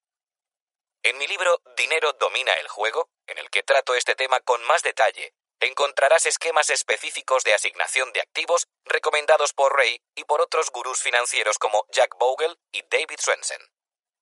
Por ejemplo, David me contó la manera en que los inversores particulares pueden diversificar a través de una cesta de fondos indexados de bajo coste que inviertan en seis tipos de activos realmente importantes. Valores estadounidenses e internacionales, acciones de mercados emergentes, fondos de inversión inmobiliaria, Real Estate Investment Trust o RATE, bonos del Tesoro y bonos del Tesoro protegidos contra la inflación, Treasury Inflation Protected Securities o TIPS. Incluso me dio el porcentaje exacto para cada una de esta clase de activos. Rey Dalio, en cambio, se sirve de una estrategia única de diversificación con la que consigue un extraordinario control del riesgo. Tuve el privilegio de dar una charla justo después de mi querido amigo Ray en el Robin Hood Investors Conference a finales de 2016. Los mejores inversores del sector escuchaban atentamente mientras Ray revelaba uno de los grandes secretos de su estrategia. La fórmula mágica de la inversión consiste en tener 15 o más apuestas seguras, no tienen por qué ser las mejores, que no tengan ninguna correlación. Es decir, se trata de invertir en activos que sean interesantes, pero que no tengan relación entre sí. Esta es la llave de la supervivencia y del éxito. En el caso que nos ocupa, significa invertir en acciones, bonos, oro, materias primas, propiedades inmobiliarias y otras alternativas. Ray insistió en que si contamos con 15 inversiones de este tipo, podremos reducir el riesgo asociado en aproximadamente un 80%, y aumentar en 5 la ratio de rentabilidad ajustada al riesgo. Es decir, el rendimiento será 5 veces mayor al reducir ese riesgo. Con esto no quiero que pienses que existe una solución única e ideal que debieras adoptar. Mi intención es que comprendas que los mejores inversores contemplan la diversificación como un ingrediente clave para alcanzar un éxito financiero duradero. Si sigues su ejemplo y diversificas tu cartera, estarás preparado para cualquier eventualidad y afrontarás el futuro lleno de confianza. Vamos al lío. Te has convertido en un alumno aventajado.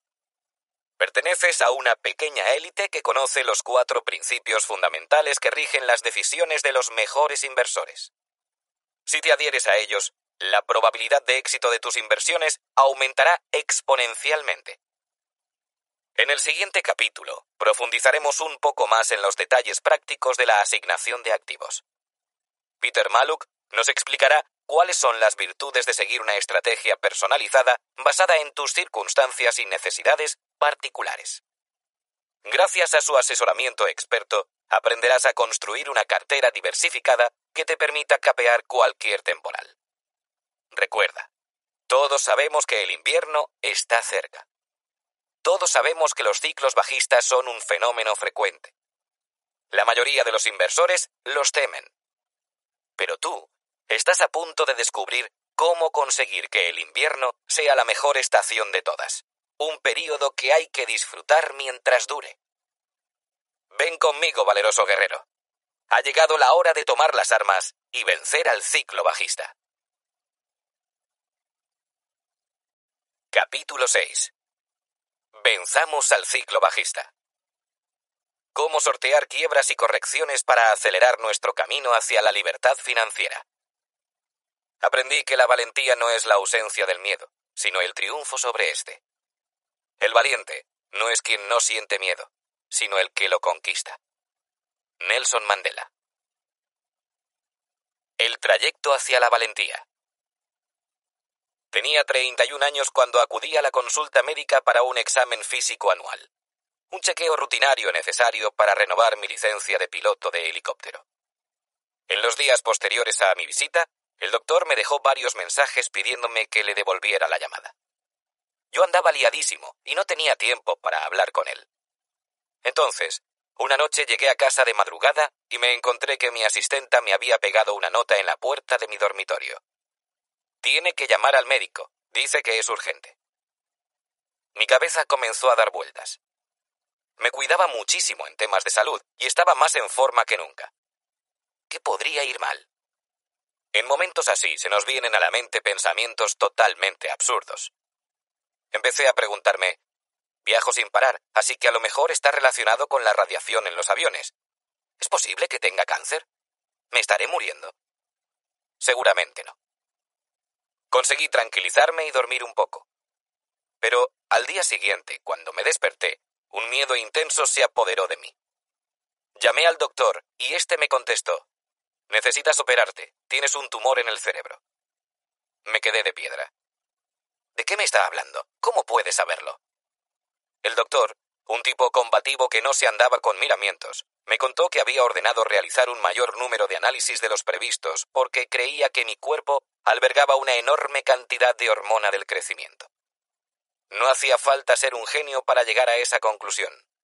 Mido dos metros de altura y cuando tenía 17 años llegué a crecer 25 centímetros en un solo año. Pero él estaba convencido de que mi espectacular crecimiento era el resultado de un tumor en la glándula pituitaria, en la base del cerebro. Me dijo que había que extirparlo inmediatamente.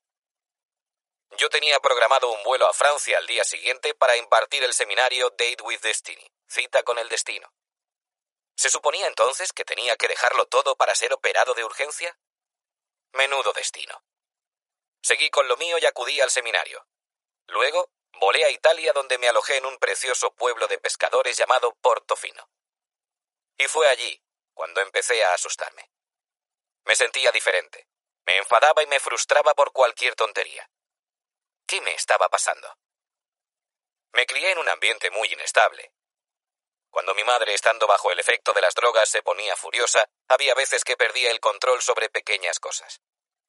Si ella pensaba que le estaba diciendo alguna mentira, me metía sopa en la boca hasta que vomitaba o me aplastaba la cabeza contra la pared. Desde entonces, he dedicado mi vida a entrenarme y a prepararme para disfrutar de una sensación de seguridad en un mundo plagado de incertidumbres. Pero ahora había dejado que los comentarios de este doctor me sumieran en un estado de inseguridad máxima. De repente, todo mi mundo se había puesto patas arriba, y la vida que había conseguido construir se estaba desmoronando.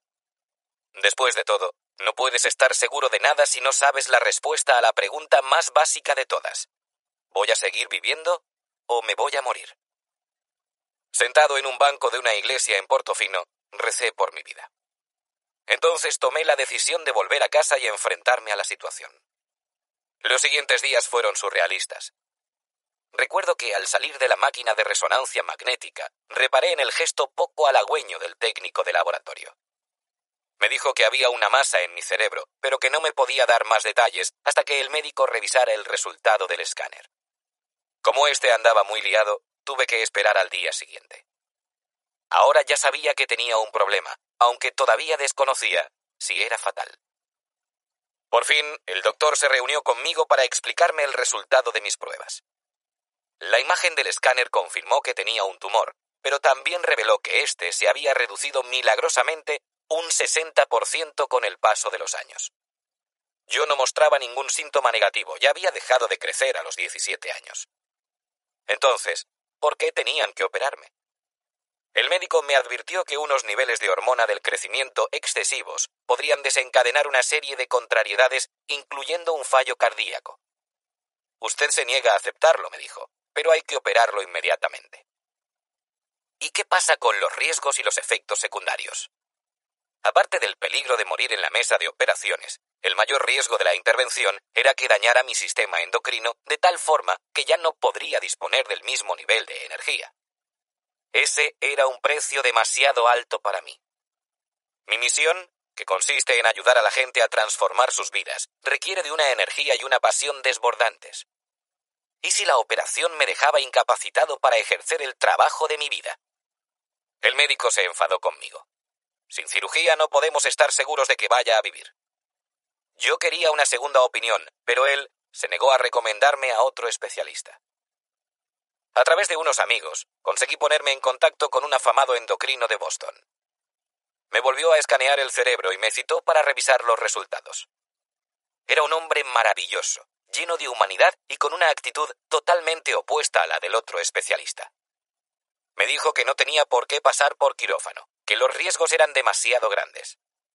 En su lugar, me propuso que viajara unas dos veces al año a Suiza para recibir una inyección de un fármaco en fase experimental que todavía no había sido aprobado por las autoridades en Estados Unidos. Se mostró convencido de que esta medicina evitaría que el tumor se expandiera y que la hormona del crecimiento ocasionara algún problema cardíaco. Cuando le conté que el otro doctor quería perforarme los sesos, él se rió y afirmó el cocinero quiere cocinar, el pastelero hornear, el cirujano operar, y yo solo quiero drogarte. Era cierto. A todos nos gusta hacer lo que mejor se nos da porque esto nos hace sentir seguros. El problema era que este otro tratamiento podía tener también un efecto negativo en mi nivel de energía. El endocrino entendió la razón de mi desasosiego. Eres como Sansón, me dijo. Tienes miedo a perder tu poder si te cortamos el pelo. Le pregunté qué podía pasar si finalmente decidía no hacer nada, ni pasar por cirugía, ni administrarme medicamentos. No lo sé, me contestó. Nadie lo sabe.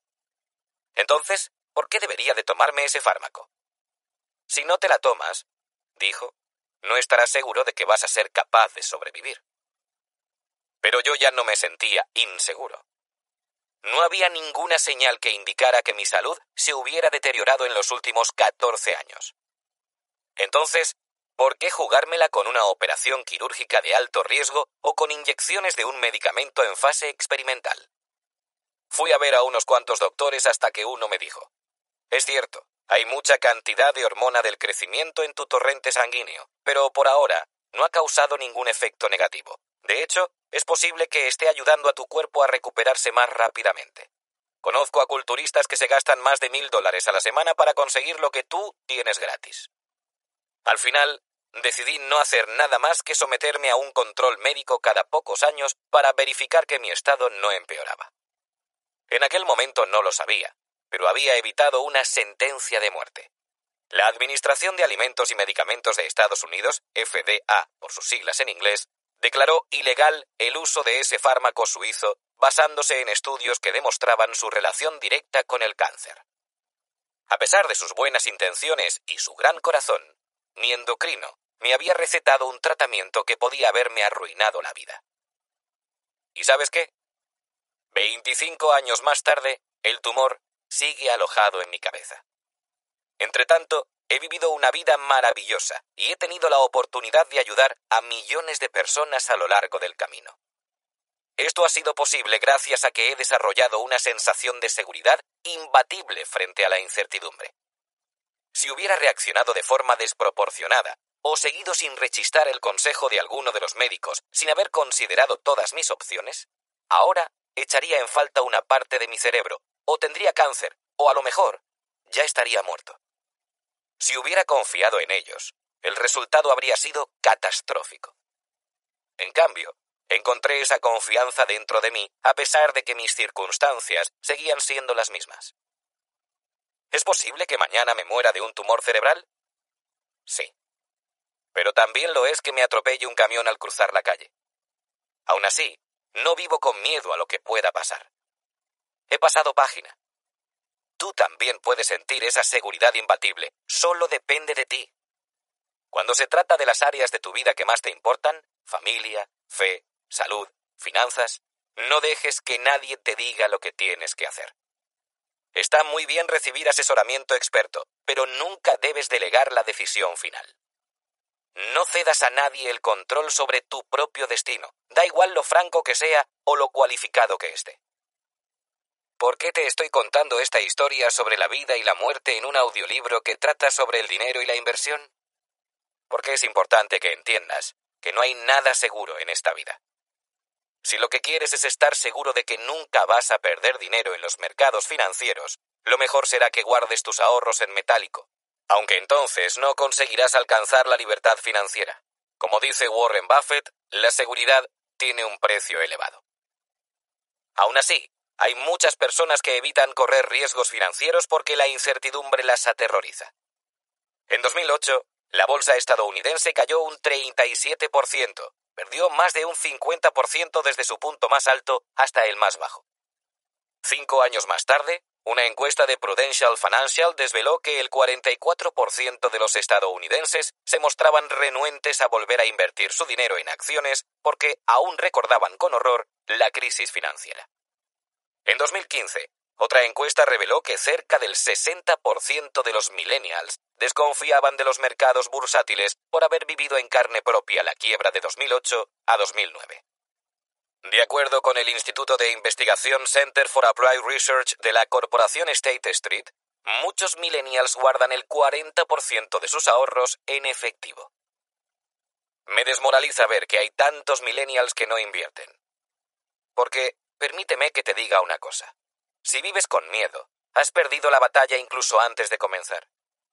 ¿Cómo quieres lograr algo en la vida si no asumes riesgos? Hace cuatro siglos, Shakespeare escribió, los cobardes mueren varias veces antes de expirar. El valiente nunca saborea la muerte más que una vez. Quiero ser franco contigo. No pretendo que corras riesgos innecesarios. Cuando me enfrenté a mi problema de salud, visité a numerosos expertos, exploré todas las opciones posibles y me centré en los hechos, sin dejar que ninguna emoción o deformación profesional de nadie asumiera el mando. Entonces tomé una decisión informada y me hice dueño de mi destino. Partía de una sensación de incertidumbre absoluta, y ese proceso me ayudó a alcanzar un sentimiento de seguridad imbatible. Cuando uno invierte, es lo mismo. Nunca sabes qué va a pasar en la bolsa. Pero la incertidumbre no es excusa para la inacción.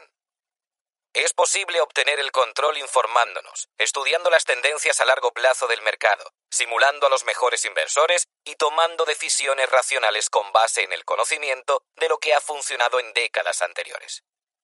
Como dice Warren Buffett, el riesgo viene de no saber lo que estás haciendo. Hay algo sobre lo que sí estamos seguros. El mercado continuará desplomándose en el futuro, al igual que lo ha hecho en el pasado. Pero, ¿merece la pena no hacer nada por temor a resultar herido?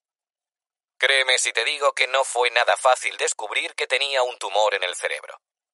Sin embargo, en los últimos 25 años he salido adelante porque he aprendido a afrontar las cosas con valentía.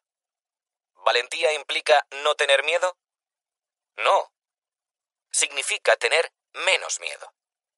Cuando llegue el próximo ciclo bajista y el terror se apodere del resto de la gente, quiero que tú poseas el conocimiento y la fortaleza necesarias para sentir menos miedo.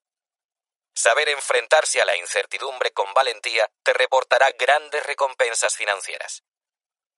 De hecho, Mientras otros viven temerosos de las tendencias bajistas, en el siguiente capítulo tú aprenderás que estas situaciones bajistas representan la mejor oportunidad que vas a tener en tu vida para generar riqueza. ¿Por qué? Porque es cuando empiezan las rebajas. Imagina que tu sueño es tener un Ferrari y descubres que puedes comprarlo a mitad de precio. ¿Te sentirías desanimado? De ninguna manera. Sin embargo, cuando el mercado bursátil entra en un periodo de rebajas, la mayoría de la gente reacciona como si esto fuera un desastre. Debes comprender que los ciclos bajistas están para servirte. Si mantienes la calma, podrán incluso acelerar tu camino hacia la libertad financiera. Al sentir esa confianza, las quiebras financieras te resultarán emocionantes. Ahora voy a pasarle el testigo a mi amigo y socio Peter Maluk, quien se encargará de explicarte cómo él y su compañía, Creative Planning, atravesaron el último gran período bajista ocurrido entre 2008 y 2009. A Peter no le gusta alardear de sus magníficos resultados.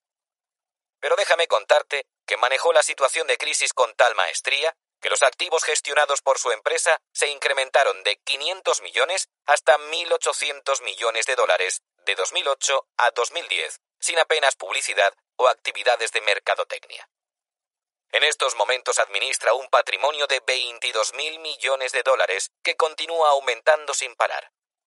Además, Creative Planning es la única compañía que ha sido nombrada Mejor Asesor Financiero Independiente tres años consecutivos por la revista Barrons. Peter te enseñará cómo prepararte y sacarle provecho a un mercado bajista. Nos explicará que todo empieza con la creación de una cartera de inversión diversificada que pueda prosperar contra viento y marea. También nos proporcionará un inestimable asesoramiento sobre técnicas de asignación de activos. Gracias a este conocimiento, ya no tendrás que tener ningún temor al caos financiero. Mientras otros huyen, tú te defenderás y vencerás el ciclo bajista. Prepárate para un período bajista por Peter Maluk. Una simple regla dicta mis compras. Ser temeroso cuando los demás son avariciosos y avaricioso cuando los demás son temerosos. Y actualmente el miedo está muy expandido. Warren Buffett explicando por qué él compra acciones cuando el mercado quiebra. Octubre de 2008. El ojo del huracán. El 29 de septiembre de 2008 el índice Dow Jones perdió 777 puntos. Supuso la mayor caída registrada en un solo día, destruyendo 1,2 billones de dólares de capitales. Ese mismo día, el índice VIX, un barómetro que mide el miedo de los inversores, alcanzó su máximo histórico. El 5 de marzo de 2009, el mercado había caído más de un 50%, arrastrado por la peor crisis financiera desde la Gran Depresión. Fue la tormenta perfecta. Los bancos se derrumbaron. Los mejores fondos se vinieron abajo. El prestigio de los más reputados inversores de Wall Street se hizo añicos. Y aún así, considero que esos tiempos tan convulsos supusieron uno de los momentos más álgidos de mi carrera.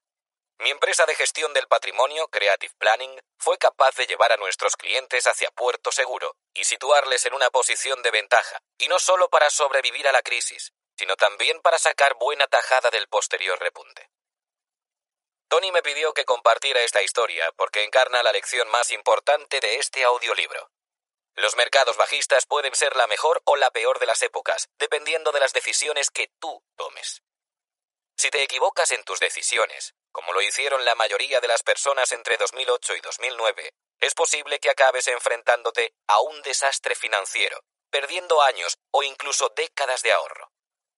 Pero, si tomas las decisiones correctas como hizo mi empresa y sus clientes, no tienes nada que temer. Llegarás incluso a celebrar la llegada de períodos bajistas, ya que generan oportunidades únicas para buscadores de chollos con un carácter imperturbable. ¿Quieres saber cómo conseguimos mantenernos a flote cuando muchos otros sucumbieron? En primer lugar, porque nuestro barco era mejor. Mucho antes de que todo este caos se desatara, nos estuvimos preparando para ello. Éramos conscientes de que el buen tiempo siempre se acaba y de que las tormentas son algo inevitable. Nadie sabe cuándo se va a producir un ciclo bajista, lo duro que será o cuánto durará, Pero como ya vimos en el capítulo 2, hemos sufrido un promedio de uno de cada tres años a lo largo de los últimos 115 años. Esta no es una razón para correr en busca de refugio. En cambio, sí lo es para que comprobemos que nuestro navío es seguro y que está en buen estado para afrontar cualquier oleaje. Como veremos más adelante, hay dos maneras de prepararse para soportar los vaivenes del mercado. Primero, necesitas que tu asignación de activos sea la correcta, una manera elegante de referirse a la proporción que tu cartera dedica a diferentes clases de activos como acciones, bonos, propiedades inmobiliarias y otras inversiones alternativas. Segundo, que tu posición sea lo suficientemente conservadora, guardando algo de dinero para los momentos más difíciles, como para que no te veas obligado a vender mientras las acciones estén devaluadas. Es el equivalente financiero a asegurarnos de que llevamos un arnés de seguridad, un chaleco salvavidas y suficiente comida antes de aventurarnos mar adentro. A mi modo de ver, el 90% del éxito de sobrevivir a una fase bajista depende de cuáles hayan sido los preparativos. ¿Cuál es el otro 10%? La manera de reaccionar emocionalmente en medio de la tormenta. Mucha gente piensa que tiene nervios de acero. Pero como posiblemente hayas experimentado ya, la sensación psicológica que se genera cuando el mercado entra en barrena y el pánico se apodera de todo es muy abrumadora. Este es uno de los motivos por los que un asesor financiero curtido en estas lides puede ser de mucha utilidad. Nos proporcionará un contrapeso emocional que nos ayudará a no perder la calma y a no tirar la toalla en el peor momento posible. Nuestros clientes contaban con la ventaja de haber sido informados con antelación de todo lo que podría pasar. De esta manera, evitábamos que sintieran una gran conmoción cuando se produjera la quiebra del mercado. Les explicamos el razonamiento que había detrás del diseño de sus carteras y les enseñamos cómo sus inversiones reaccionarían en una crisis bursátil. Es como si el médico nos advirtiera de que un medicamento podría provocarnos mareos y vómitos. No estaremos contentos si nos ocurre, pero la advertencia nos ayudará a sobrellevarlo mejor que si nos hubiese cogido totalmente por sorpresa. Aún así, algunos clientes nos pidieron más garantías para sentirse seguros. ¿No sería mejor que retirásemos el dinero invertido en acciones y lo guardásemos en efectivo? Preguntaron. Y añadieron. ¿No os parece que esta vez la caída es diferente? Esto me recordaba a una famosa cita de Sir John Templeton que dice que las cuatro palabras más caras en el mundo de la inversión son esta vez es diferente. En pleno desplome del mercado, la gente siempre tiende a pensar que esa vez es diferente. Abatidos por las malas noticias que escuchan a diario en los medios de comunicación, se preguntan si es verdad que el mercado se recuperará algún día o si la situación ya no tiene arreglo. Hablaba a menudo con mis clientes y les recordaba que todos los ciclos bajistas de la historia de Estados Unidos derivaban en ciclos alcistas, independientemente de lo que dijeran los medios en su momento. Párate a pensar en la cantidad de tragedias y crisis que han asolado el siglo XX. La pandemia de gripe de 1918 que acabó con la vida de 50 millones de personas en todo el mundo. El crack de Wall Street de 1929, seguido por la Gran Depresión. Dos guerras mundiales. Numerosos conflictos bélicos como el de Vietnam y el del Golfo. El escándalo de Watergate que conllevó la dimisión del presidente Nixon además de incontables recesiones económicas y pánicos bursátiles. ¿Y cuál fue el comportamiento del mercado de valores durante este siglo tan convulso? El índice Dow Jones aumentó inexorablemente desde los 66 hasta los 11.497 puntos. Esto es lo que nos enseña más de un siglo de historia. Aunque las perspectivas a corto plazo sean terribles, la bolsa siempre repunta. ¿Por qué habrías de apostar entonces en contra de esta solidez y esta capacidad de recuperación demostradas? Esta visión histórica me proporciona una imbatible tranquilidad y espero que a ti te sirva para no perder de vista tu objetivo, independientemente de todas las correcciones y caídas que te encuentres por el camino. Los mejores inversores saben que después de la tormenta siempre viene la calma. Por ejemplo, Templeton amasó una fortuna invirtiendo en acciones estadounidenses extremadamente baratas durante el período oscuro de la Segunda Guerra Mundial. Más tarde confesó que lo que le gustaba era invertir en el momento de máximo pesimismo porque es cuando hay un mayor número de ofertas disponibles. De manera similar, Warren Buffett aprovechó el momento en que los mercados estaban siendo castigados por el embargo árabe de crudo y por el Watergate de 1974 para invertir agresivamente. Mientras cundía el desánimo entre la gente, él se mostraba optimista y hasta declaró en la revista Forbes, Ahora es el momento de invertir y hacerse rico. En el plano psicológico, no resulta fácil comprar en un momento de pesimismo generalizado. Pero, a menudo, las recompensas llegan de forma increíblemente rápida.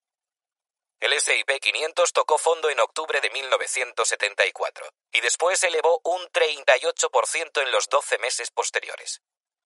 En agosto de 1982, con una inflación fuera de control y unos tipos de interés de casi el 20%, el S&P 500 volvió a tocar fondo, aunque luego se disparó y subió un 59% en un año. Imagínate cómo se sintieron los inversores que se dejaron llevar por el pánico y vendieron sus participaciones en pleno mercado bajista.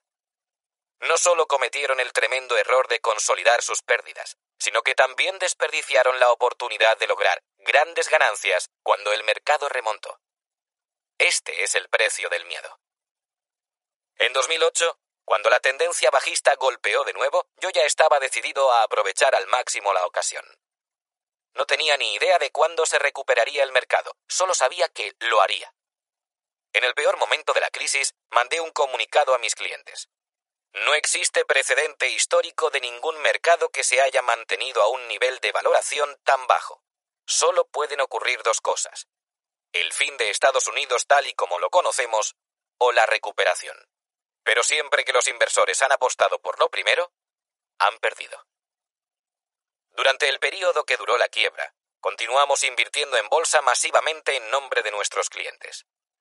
Sacamos provecho de la fortaleza de algunos activos, como los bonos, y reinvertimos los beneficios en otros más débiles como acciones de empresas estadounidenses de pequeña y gran capitalización, valores internacionales y valores de mercados emergentes. En lugar de apostar por empresas individuales, compramos participaciones en fondos indexados con el fin de obtener una diversificación instantánea y a bajo coste en mercados absolutamente devaluados. ¿Y qué tal funcionó? Bueno, pues después de registrar en marzo de 2009 su nivel más bajo, el S&P 500 se revalorizó un 69,5% en solo un año. En cinco años, este índice aumentó un 178%, reafirmando nuestra creencia de que los mercados bajistas suponen la mejor de las oportunidades para aquellos inversores que miran a largo plazo. Al escribir estas líneas, el mercado se ha incrementado un 266% desde el desplome de 2009. Como podrás imaginarte, nuestros clientes estaban eufóricos. Me siento orgulloso de decir que aguantaron el vendaval con entereza y apenas unos pocos abandonaron el barco. Como resultado, pudieron beneficiarse enormemente de la recuperación del mercado. Entre aquellos que abandonaron hay dos clientes que recuerdo especialmente. Uno de ellos era un cliente nuevo que vino a vernos antes de la crisis con una cartera llena de inversiones inmobiliarias. Le ayudamos a diversificar y gracias a eso se ahorró un dineral cuando el mercado de la propiedad se derrumbó. Pero no pudo sobrellevar la volatilidad de la bolsa. Le invadió el pánico, sacó todo su dinero y lo guardó en metálico. Al año siguiente le llamé para ver qué tal le iba. Por entonces, el mercado había repuntado de forma espectacular pero él se mantenía al margen, demasiado nervioso para invertir. Lo último que sé de él es que todavía permanece al margen y que se ha perdido por tanto la tendencia alcista de los últimos siete años. Como mencionó antes Tony, la seguridad tiene un precio muy elevado. El otro cliente que dejó Creative Planning durante la crisis lo hizo porque se sintió agobiado debido al exceso de noticias alarmistas en los medios. Escuchó a expertos en la materia afirmar que el mercado caería un 90%, que el dólar iba a quebrar o que Estados Unidos se declararía en bancarrota, y todos estos vaticinios le aterrorizaron. Para empeorar las cosas, su hija alimentó todavía más estos miedos. Trabajaba en Goldman Sachs, una compañía en la que no faltaba la gente brillante. Pero uno de sus compañeros la convenció de que el sistema financiero terminaría por colapsar y de que el oro era el único valor seguro. Su padre le hizo caso. Vendió sus acciones en el peor momento y perdió una fortuna en oro. Cuando unos meses más tarde volvimos a charlar, las acciones se encontraban en escalada vertiginosa, pero él ya no tenía ánimos para volver a intentarlo. Tenía la moral por los suelos. Me entristece tener que decir esto, pero estos dos antiguos clientes han sufrido daños financieros permanentes por haber tomado decisiones precipitadas durante el período bajista. La razón. Se dejaron llevar por sus emociones. En el próximo capítulo estudiaremos cómo evitar algunos de los errores de tipo psicológico más comunes en los que cayeron nuestros inversores. Pero, antes de eso, vamos a centrarnos en un asunto igual de importante. Cómo prepararnos para el siguiente mercado bajista construyendo una cartera diversificada que reduzca los riesgos y potencie los ingresos. Esto te ayudará a generar riqueza en cualquier circunstancia y te permitirá dormir a pierna suelta toda la noche. Los ingredientes del éxito. Harry Markovich, Premio Nobel de Economía, afirmó que la diversificación es la única consumición gratis en la industria financiera. Si esto es así, ¿de qué ingredientes se compone? A continuación los repasaremos rápidamente, centrando nuestra atención en las acciones, los bonos y otras alternativas. Después analizaremos cómo combinarlos para crear una cartera bien diversificada. Pero antes de entrar en materia, quisiera puntualizar por qué una cartera debe incluir múltiples clases de activos. Empecemos con un simple experimento. Imagínate que tengo un montón de invitados en casa y les ofrezco un dólar a cada uno a cambio de cruzar la calle. En ese momento vivo en un barrio tranquilo de las afueras. Así que uno podría pensar que estoy regalando el dinero. Pero, ¿qué pasa si repito la misma oferta y esta vez les dejo elegir entre cruzar la calle o una autopista de cuatro carriles? Que nadie querrá cruzar la autopista. ¿Y si a cambio les prometo mil o diez mil dólares? Si voy aumentando la cantidad, llegaré a una cifra capaz de convencer a alguien de hacerlo. Lo que acabo de contar ilustra la relación entre el riesgo y la recompensa. En ambas opciones existe el riesgo de resultar herido, pero si el riesgo aumenta, también ha de hacerlo la recompensa si queremos que siga considerándose un buen trato. La recompensa adicional que se obtiene a cambio de soportar un mayor riesgo se denomina prima de riesgo. A la hora de asignar activos, los expertos evalúan la prima de riesgo de cada uno de ellos. Cuanto mayor riesgo haya asociado a un activo, mayor será la tasa de rentabilidad exigida por el inversor. Como asesor financiero, construyo las carteras de mis clientes combinando diversos tipos de activos, cada uno con características de riesgo y tasas de rentabilidad diferentes. El objetivo, equilibrar el rendimiento de la inversión con el nivel de riesgo que estés dispuesto a asumir. Lo bonito de la diversificación es que te permite obtener un mayor rendimiento sin exponerte a un mayor riesgo. ¿Cómo es eso posible? Porque los activos que son de distintas clases no suelen ir a la par.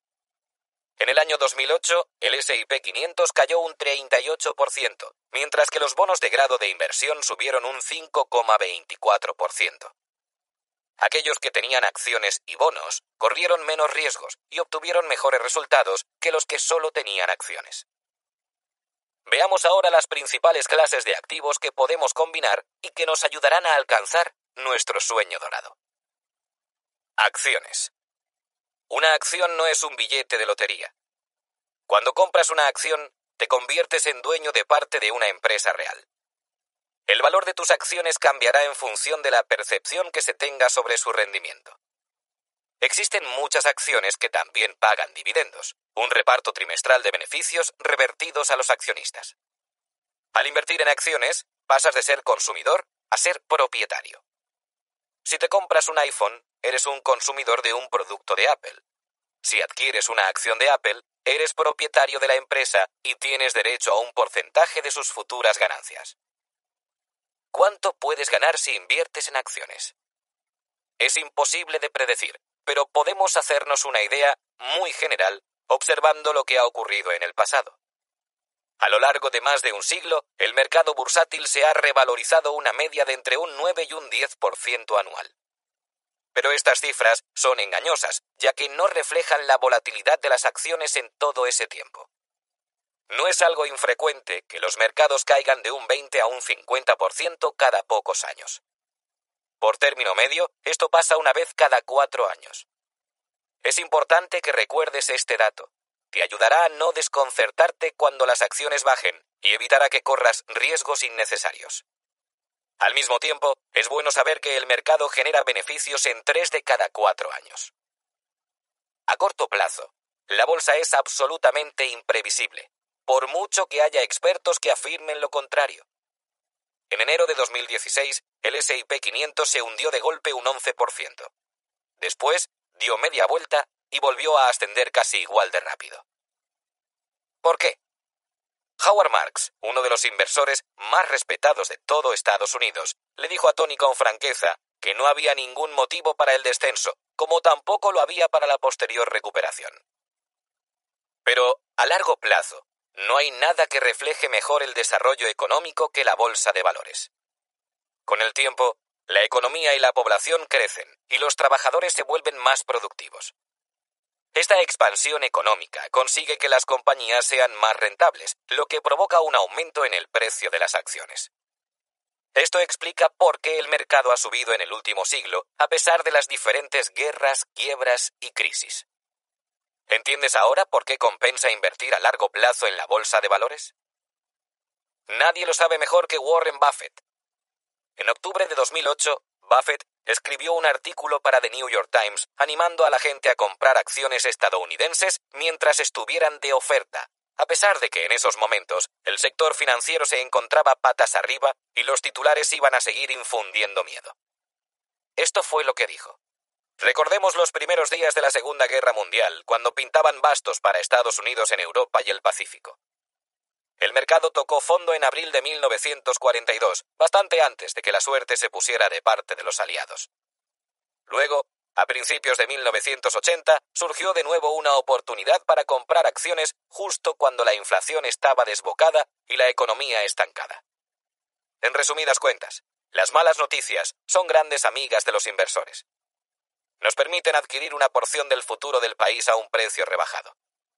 A largo plazo, las noticias sobre el mercado volverán a ser buenas. Te recomiendo no olvidar nunca esta frase. A largo plazo, las noticias sobre el mercado volverán a ser buenas. Si realmente entiendes lo que significa, te ayudará a ser más paciente, a mostrar una voluntad imbatible y finalmente, a ser rico. Entonces, ¿qué peso deberías asignar a las acciones en tu cartera? Si piensas que la economía y los negocios van a ir a mejor en los próximos 10 años, tiene sentido asignar una buena parte de tus inversiones al mercado bursátil. El mercado casi siempre crece durante un periodo de 10 años. Pese a todo, no hay garantías. Un estudio de la empresa de gestión de patrimonio BlackRock mostró que el mercado había promediado un menos 1% anual entre los años 1929 y 1938. La parte buena. BlackRock señaló que esta década de pérdidas fue seguida por dos periodos de 10 años consecutivos con fuertes ganancias al reanudar la bolsa su trayectoria alcista. Naturalmente, el reto consiste en mantener la posición en el mercado el tiempo necesario para disfrutar de estas ganancias.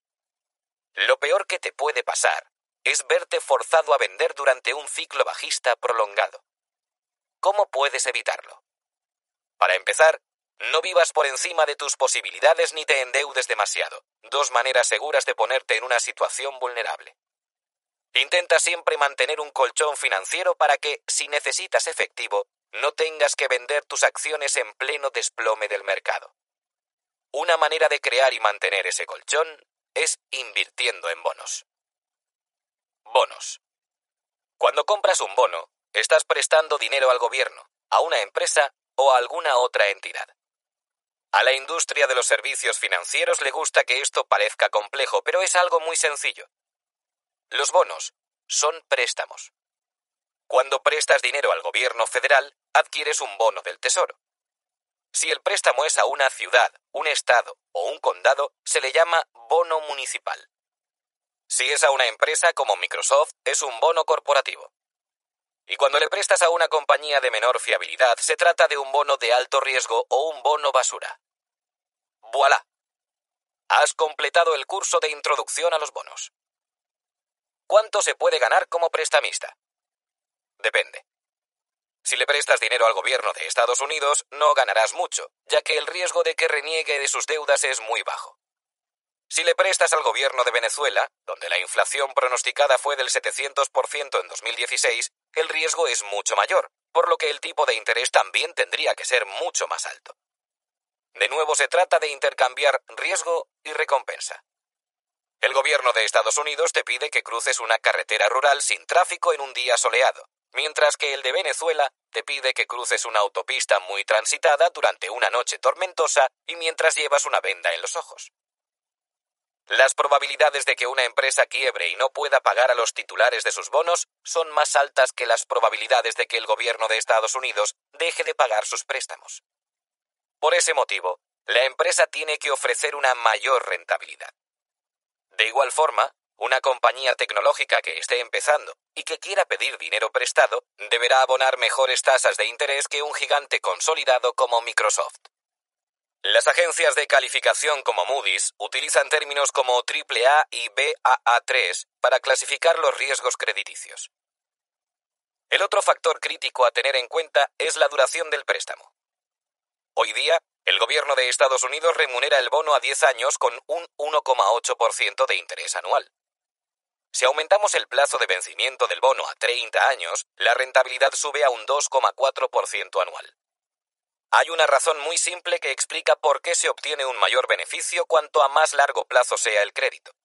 El riesgo es más elevado. ¿Por qué hay gente interesada en comprar bonos? Para empezar, porque son mucho más seguros que las acciones. Esto se debe a que el prestatario está obligado por ley a reembolsar el dinero. Si mantienes un bono hasta su vencimiento, recibirás la cantidad prestada más los pagos de intereses, a menos que el emisor del bono se declare en bancarrota. Los bonos son una clase de activo que proporciona un rendimiento positivo anual el 85% de las veces. Entonces, ¿cuál es el peso que deberían tener los bonos en nuestra cartera? Los inversores conservadores que ya están jubilados o que no sobrellevan bien la volatilidad de las acciones pueden invertir un amplio porcentaje de sus activos en bonos. Los inversores menos conservadores pueden destinar una menor cantidad de activos a bonos de alta calidad para atender cualquier posible necesidad económica que pudiese surgir durante los siguientes dos a siete años. Los inversores más agresivos pueden asignar una parte de su dinero a la compra de bonos y así conseguir liquidez de una forma inmediata cuando el mercado se devalúe. Esto es exactamente lo que hizo Creative Planning durante la crisis financiera. Vendimos algunos bonos de nuestros clientes y reinvertimos el dinero en acciones, haciéndonos con verdaderas gangas. Solo hay un problema, y es que, debido a las extrañas circunstancias económicas actuales, resulta difícil sentirse atraído por la compra de bonos. Los intereses que ofrecen están por los suelos, por lo que apenas ganas nada a cambio del riesgo que asumes. La opción de invertir en bonos del Tesoro de Estados Unidos es muy poco tentadora, si tenemos en cuenta que están sujetos a los tipos de interés más bajos de su historia. En otros países, la situación es aún peor. El gobierno italiano ha puesto recientemente en circulación un bono a 50 años con un 2,8% de interés. Correcto. Prestas tu dinero medio siglo y puedes considerarte afortunado si obtienes una rentabilidad del 2,8% anual, siempre y cuando este país, económicamente vulnerable, no se vea envuelto en serias dificultades. Es una de las peores apuestas que he visto nunca. La cuestión es que, hoy día, no ganas nada manteniendo tus ahorros en metálico. De hecho, si tenemos en cuenta la inflación, puedes perder dinero. Al menos, con los bonos consigues algún ingreso. En mi opinión, los bonos representan en estos momentos la mejor opción dentro de las peores. Inversiones alternativas. Cualquier inversión que no sea en acciones, en bonos o en efectivo se la considera alternativa. Esto incluye activos tan exóticos como una colección de cuadros de Pablo Picasso, un sótano hasta arriba de vinos exclusivos, unos cuantos coches antiguos aparcados en un garaje climatizado, joyas de valor incalculable y un rancho de más de 40.000 hectáreas. En este audiolibro nos vamos a centrar en las alternativas más populares e interesantes para un mayor número de personas. Pero antes de empezar, quisiera hacer una advertencia. Muchas de las alternativas que vamos a ver son ilíquidas, es decir, difíciles de vender, carecen de ventajas fiscales y soportan unos costes elevados. Dicho esto, quisiera añadir que poseen dos grandes atractivos. Son capaces de generar, a veces, rendimientos superiores y pueden ser independientes de los mercados de valores y bonos, lo que resulta útil a la hora de diversificar nuestra cartera y reducir el riesgo asociado. Por ejemplo, si el mercado bursátil cae un 50%, tu patrimonio neto no tiene por qué perder un 50%, ya que tus huevos no están en la misma cesta. Cualquier desafío al que te enfrentes será mucho menos grave. Pasemos ahora a analizar cinco alternativas. Empezaremos con tres que son de mi agrado, seguidas de otras dos que no lo son. Fondo de inversión inmobiliaria. Seguro que sabes de alguien al que le ha ido muy bien invirtiendo en propiedades inmobiliarias. Pero la mayoría de nosotros no podemos permitirnos diversificar a través de la compra de un montón de casas o apartamentos. Este es uno de los motivos por los que me gusta invertir en fondos de inversión inmobiliaria, REIT por sus siglas en inglés. Gracias a ellos, conseguimos una amplia diversificación, tanto a nivel geográfico como entre diferentes tipos de propiedades, sin complicaciones y a un coste bajo. Por ejemplo, puedes tener una pequeña participación en un REIT que invierte en activos como edificios de apartamentos, torres de oficinas, residencias de ancianos, consultas médicas o centros comerciales no solo te beneficias de cualquier apreciación del valor de los inmuebles subyacentes, sino que además recibes un considerable flujo de ingresos. Fondos de capital privado. Los fondos de capital privado invierten el dinero en comprar empresas o parte de ellas. Luego añaden valor a esa inversión a través de diversas iniciativas como, por ejemplo, llevando a cabo una reestructuración del negocio, recortando los gastos y aumentando la eficiencia fiscal. Por último, tratan de vender la compañía a un precio mucho mayor. Las ventajas. Si el fondo es gestionado de forma competente, puede reportar grandes beneficios al mismo tiempo que añade una mayor diversificación a tu cartera al operar en el mercado privado. Las desventajas. Estos fondos son ilíquidos, conllevan un riesgo elevado y cobran grandes comisiones. En Creative Planning nos hemos valido de nuestros contactos para conseguir un acceso privilegiado a fondos administrados por una de las 10 mejores empresas del país. La inversión mínima es normalmente de 10 millones de dólares, pero nuestros clientes pueden participar a partir de un millón de dólares. Como puedes comprobar, esto no es para todo el mundo, aunque los mejores fondos realmente merecen los altos honorarios que piden. Master Limited Partnerships, MLP. Soy un gran entusiasta de los MLP, sociedades limitadas que cotizan en bolsa y que invierten en infraestructuras relacionadas con la energía, como oleoductos y gaseoductos. ¿Cuál es su atractivo? Tal y como comentó Tony en el capítulo anterior, a veces recomendamos invertir en MLP porque generan una gran cantidad de ingresos con bonificaciones fiscales. Quizá no sean una opción válida para muchos inversores, especialmente si eres joven pero resultan estupendos para aquellos inversores de más de 50 años que poseen una cuenta abultada y sujeta a gravamen. Oro. Algunas personas están absolutamente convencidas de que el oro es la mejor protección frente a un desastre económico. Sus argumentos se basan en que este metal se convertiría en la única moneda de cambio real si la economía se viniera abajo, la inflación se disparase o el dólar se derrumbara. Mi opinión el oro no genera ingresos ni es un recurso básico. Como dijo Warren Buffett, excavamos en África o en cualquier otro lado para conseguir oro. Tras hacerlo, lo fundimos, lo metemos en otro agujero y lo enterramos otra vez poniendo gente a su alrededor para vigilarlo. No tiene ninguna utilidad. Si alguien nos estuviera viendo desde Marte, se rascaría la cabeza ante este comportamiento. Aún así, hay ocasiones en las que el precio del oro se eleva y todos corren a acumular lingotes. Cada vez que esto ha ocurrido, sin excepción, la cotización del oro ha terminado desplomándose. Tanto las acciones como los bonos, los productos básicos energéticos y el mercado inmobiliario han rendido más que el oro a lo largo de la historia. Así que no cuenten conmigo. Fondo de inversión de alto riesgo, Hedge Fund. En Creative Planning no trabajamos con ningún fondo de alto riesgo. ¿Por qué? Porque aunque algunas de estas sociedades privadas hayan conseguido ofrecer unos resultados extraordinarios a lo largo de muchos años, suponen una ínfima minoría, y además los fondos de mayor éxito no suelen aceptar nuevos inversores. El problema es que los fondos de alto riesgo parten con una gran desventaja en todas las principales categorías comisiones, impuestos, gestión del riesgo, transparencia y liquidez. La mayoría de ellos carga una comisión fija del 2% anual, más un 20% de las ganancias que obtengan sus partícipes. ¿Qué ofrecen a cambio?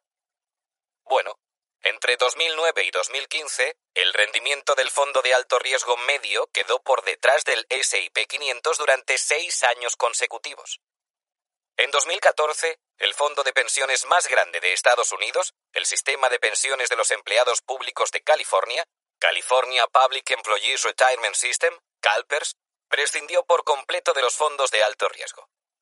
En mi opinión, los fondos de alto riesgo han sido especialmente diseñados para ilusos o para especuladores a los que les gusta hacer apuestas a lo grande. Harán rico a alguien, pero lo más probable es que no seamos ni tú ni yo. Estrategia personalizada de asignación de activos. Ahora ya conoces los ingredientes, pero te falta saber cómo combinarlos para elaborar el plato perfecto. La verdad es que no existe un método universal, Aún así, muchos asesores emplean una estrategia estándar a la hora de asignar activos, haciendo caso omiso a las distintas necesidades de sus clientes. Es como servirle un bistec a un vegetariano o una ensalada de col a un carnívoro. Una estrategia habitual, aunque equivocada, consiste en utilizar la edad de una persona para determinar el porcentaje de bonos de su cartera. Por ejemplo, si tienes 55 años, los bonos representarán el 55% de tu cartera. En mi opinión, esto es desproporcionadamente simple. En realidad, el tipo de activos que poseas en tu cartera debería tener en cuenta tus circunstancias personales. Después de todo, una madre soltera de 55 años que está ahorrando para la universidad de su hijo tiene unas prioridades diferentes a las de un empresario de su misma edad que acaba de ganar millones vendiendo su negocio y desea dedicarse a las obras benéficas. No tiene ninguna lógica pensar que sus necesidades son iguales solo porque ambos tienen la misma edad. Otra estrategia común es la de asignar activos según la tolerancia al riesgo de una persona. Cuando te haces cliente, rellenas un cuestionario para comprobar si eres un inversor de corte conservador o agresivo. Una vez cumplimentado, se te asigna un modelo de inversión prediseñado que, supuestamente, encaja con tu perfil de riesgo. Para mí, este sistema es igual de erróneo, porque no cubre tus necesidades reales. ¿Y si resulta que sientes aversión al riesgo, pero no puedes jubilarte a menos que inviertas masivamente en acciones? En ese caso, una cartera repleta de bonos solo te llevará al fracaso. Entonces, ¿Cuáles son los factores que deberíamos de considerar para conseguir una asignación de activos exitosa? A mi modo de ver, la pregunta a la que tanto tú como tu asesor financiero tenéis que responder es ¿Qué clases de activos te van a ayudar mejor a moverte desde donde estás ahora hasta donde tienes que estar? Dicho de otra forma, el diseño de tu cartera ha de basarse en tus necesidades concretas. Tu asesor debería empezar por tener bien claro dónde estás hoy, tu punto de partida, cuánto estás dispuesto a ahorrar y en qué condiciones, cuánto dinero vas a necesitar y cuándo, tu destino, lo vas a necesitar.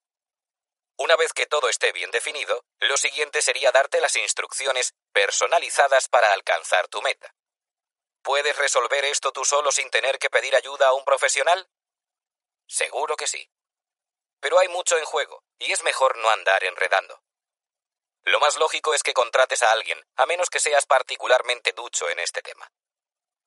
En cualquier caso, digamos que precisas de una rentabilidad anual del 7% durante 15 años para poder jubilarte. Tu asesor podría concluir que, en ese caso, deberías invertir un 75% de tu cartera en acciones y un 25% en bonos. Da igual que tengas 50 o 60 años.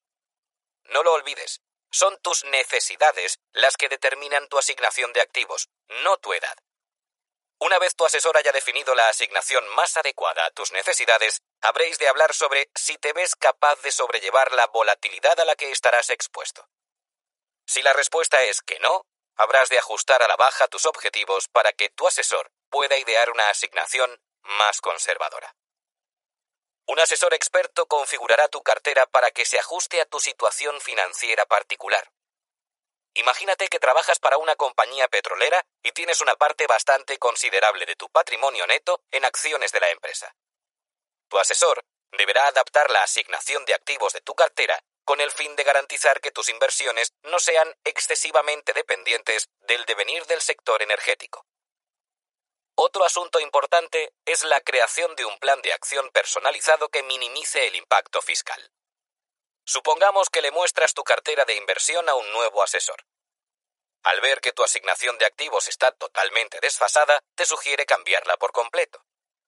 Eso estaría bien si viviéramos en un mundo ideal. Pero, ¿y si tus inversiones han tenido buenos resultados y al venderlas perdieses un montón de dinero debido a la tasa impositiva de las plusvalías? Lo primero que haría un asesor experto sería evaluar el impacto fiscal vinculado a la venta de esos activos. Como consecuencia, es posible que una estrategia a más largo plazo fuese tu mejor opción. Por ejemplo, destinando tus contribuciones mensuales a la construcción de tu nueva cartera. La clave reside en encontrar un asesor que sepa adaptar tu cartera a tus necesidades concretas. Aplicar un sistema estandarizado a la hora de asignar activos puede tener efectos desastrosos. Es como acudir a un médico y que te diga, el medicamento que te estoy recetando es lo mejor que hay para la artritis. Y que tú le contestes, me parece estupendo, doctor, pero yo no tengo artritis, solo es un resfriado. Sienta la base y explora. Antes de finalizar este capítulo, me gustaría compartir contigo unas cuantas reglas básicas a la hora de construir o reconstruir tu cartera. Estas reglas se inspiran en los principios básicos que seguimos en Creative Planning, y estoy convencido que te serán de utilidad tanto en los buenos como en los malos momentos. 1. La asignación de activos es el principal factor del rendimiento. Es vital que comprendas que lo que determinará mayormente el rendimiento de tu inversión será la asignación de activos de tu cartera. Es por ello que dictaminar el equilibrio justo de acciones, fondos, bonos y otras alternativas es la decisión de inversión más importante que tomarás nunca. Independientemente de la combinación que elijas, asegúrate de que estás diversificando entre múltiples clases de acciones a lo largo del globo. Imagínate que eres un inversor japonés que tiene todo su capital en valores nacionales. El mercado japonés está aún por debajo de los demenciales máximos que alcanzó en 1989. Moraleja. No apuestes nunca tu futuro a un solo país o un solo tipo de activo. 2. Usa fondos indexados como base de tu cartera. En Creative Planning utilizamos una estrategia para asignar activos denominada Sienta la base y explora. El componente básico de las carteras de nuestros clientes son acciones de Estados Unidos e internacionales. Usamos fondos indexados porque nos ofrecen una amplia diversificación a un coste bajo y superan a casi todos los fondos de gestión activa a largo plazo. Para obtener la máxima diversificación, invertimos en valores con distintas dimensiones económicas, de gran, mediana, pequeña y microcapitalización. Al poseer tanta variedad, nos protegemos del riesgo de que una parte del mercado, como las acciones tecnológicas o las bancarias, se hunda. Con los fondos indexados nos aprovechamos de la trayectoria alcista del mercado a largo plazo sin dejar que los gastos devoren nuestros ingresos. Para el resto de secciones de tu cartera, estamos abiertos a considerar otras opciones más complejas, como veremos más adelante. 3. Dispón siempre de un colchón de liquidez. No te veas nunca en la obligación de tener que vender tus inversiones bursátiles en el peor momento. Para evitarlo, lo mejor es disponer de un colchón financiero. En Creative Planning nos aseguramos de que nuestros clientes cuentan con una proporción adecuada de inversiones que producen ingresos como bonos, rate, MLP y acciones que pagan dividendos. También diversificamos al máximo dentro de esta clase de activo, por ejemplo, invirtiendo en bonos del Estado, municipales y corporativos. Si las acciones se desploman, podemos vender algunas de estas inversiones generadoras de ingresos, idealmente bonos, ya que son activos líquidos, y emplear las ganancias en comprar valores rebajados. Esto nos coloca en una posición de fuerza y nos permite considerar el mercado bajista como un amigo en lugar de como un terrible enemigo. 4. La regla del 7. Nos gusta que nuestros clientes tengan el equivalente a 7 años de ingresos invertidos en activos como bonos o MLP. Si las acciones caen, podemos recurrir a ellos para satisfacer las demandas más inmediatas de nuestros clientes. Pero, ¿y si no puedes ahorrar tantos años de ingresos? Comienza con un objetivo factible y ve subiendo la cantidad poco a poco. Podrías empezar ahorrando tres o seis meses de rentas y luego ir aumentando la cantidad a lo largo de los años hasta que alcances la meta.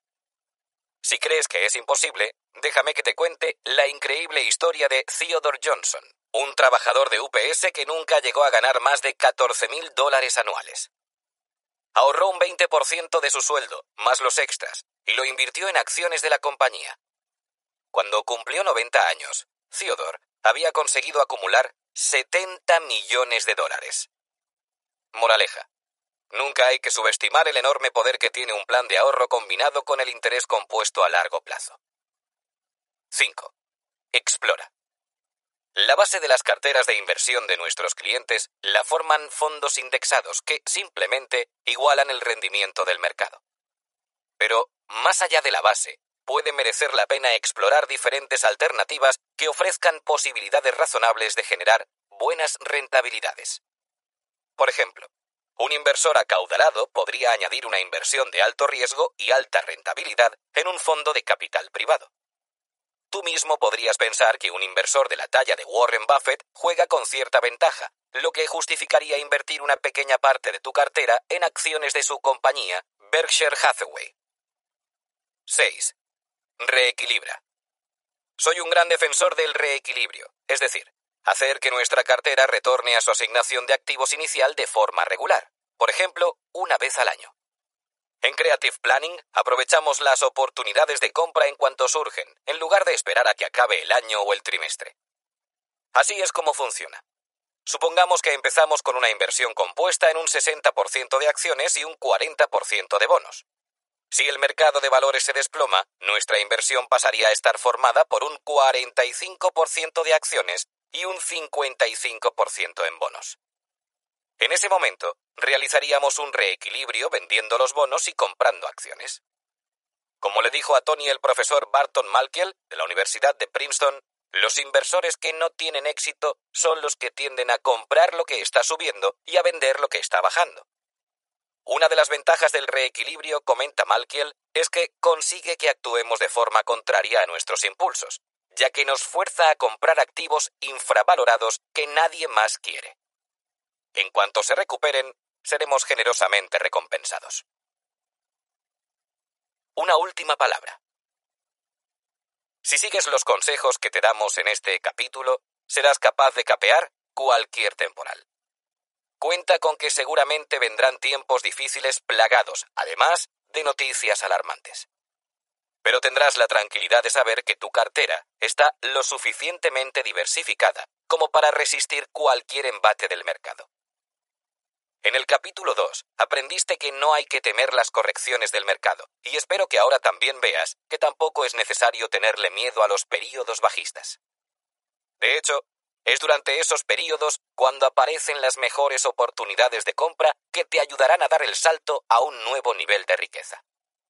Un mercado bajista es un regalo que recibes, de media, una vez cada tres años. No es el momento de luchar por sobrevivir, es el momento de prosperar. Pero como tú y yo sabemos, existen grandes diferencias entre teoría y práctica. Solo hace falta acordarse de lo que le ocurrió a mi antiguo cliente cuando retiró el dinero que tenía invertido en el mercado bursátil para apostarlo todo al oro durante el último ciclo bajista. El miedo le llevó a tirar por la borda un plan especialmente diseñado para garantizarle la libertad financiera total a largo plazo. Entonces, ¿cómo podemos asegurarnos de que nuestras emociones no nos van a traicionar ni nos van a apartar del camino?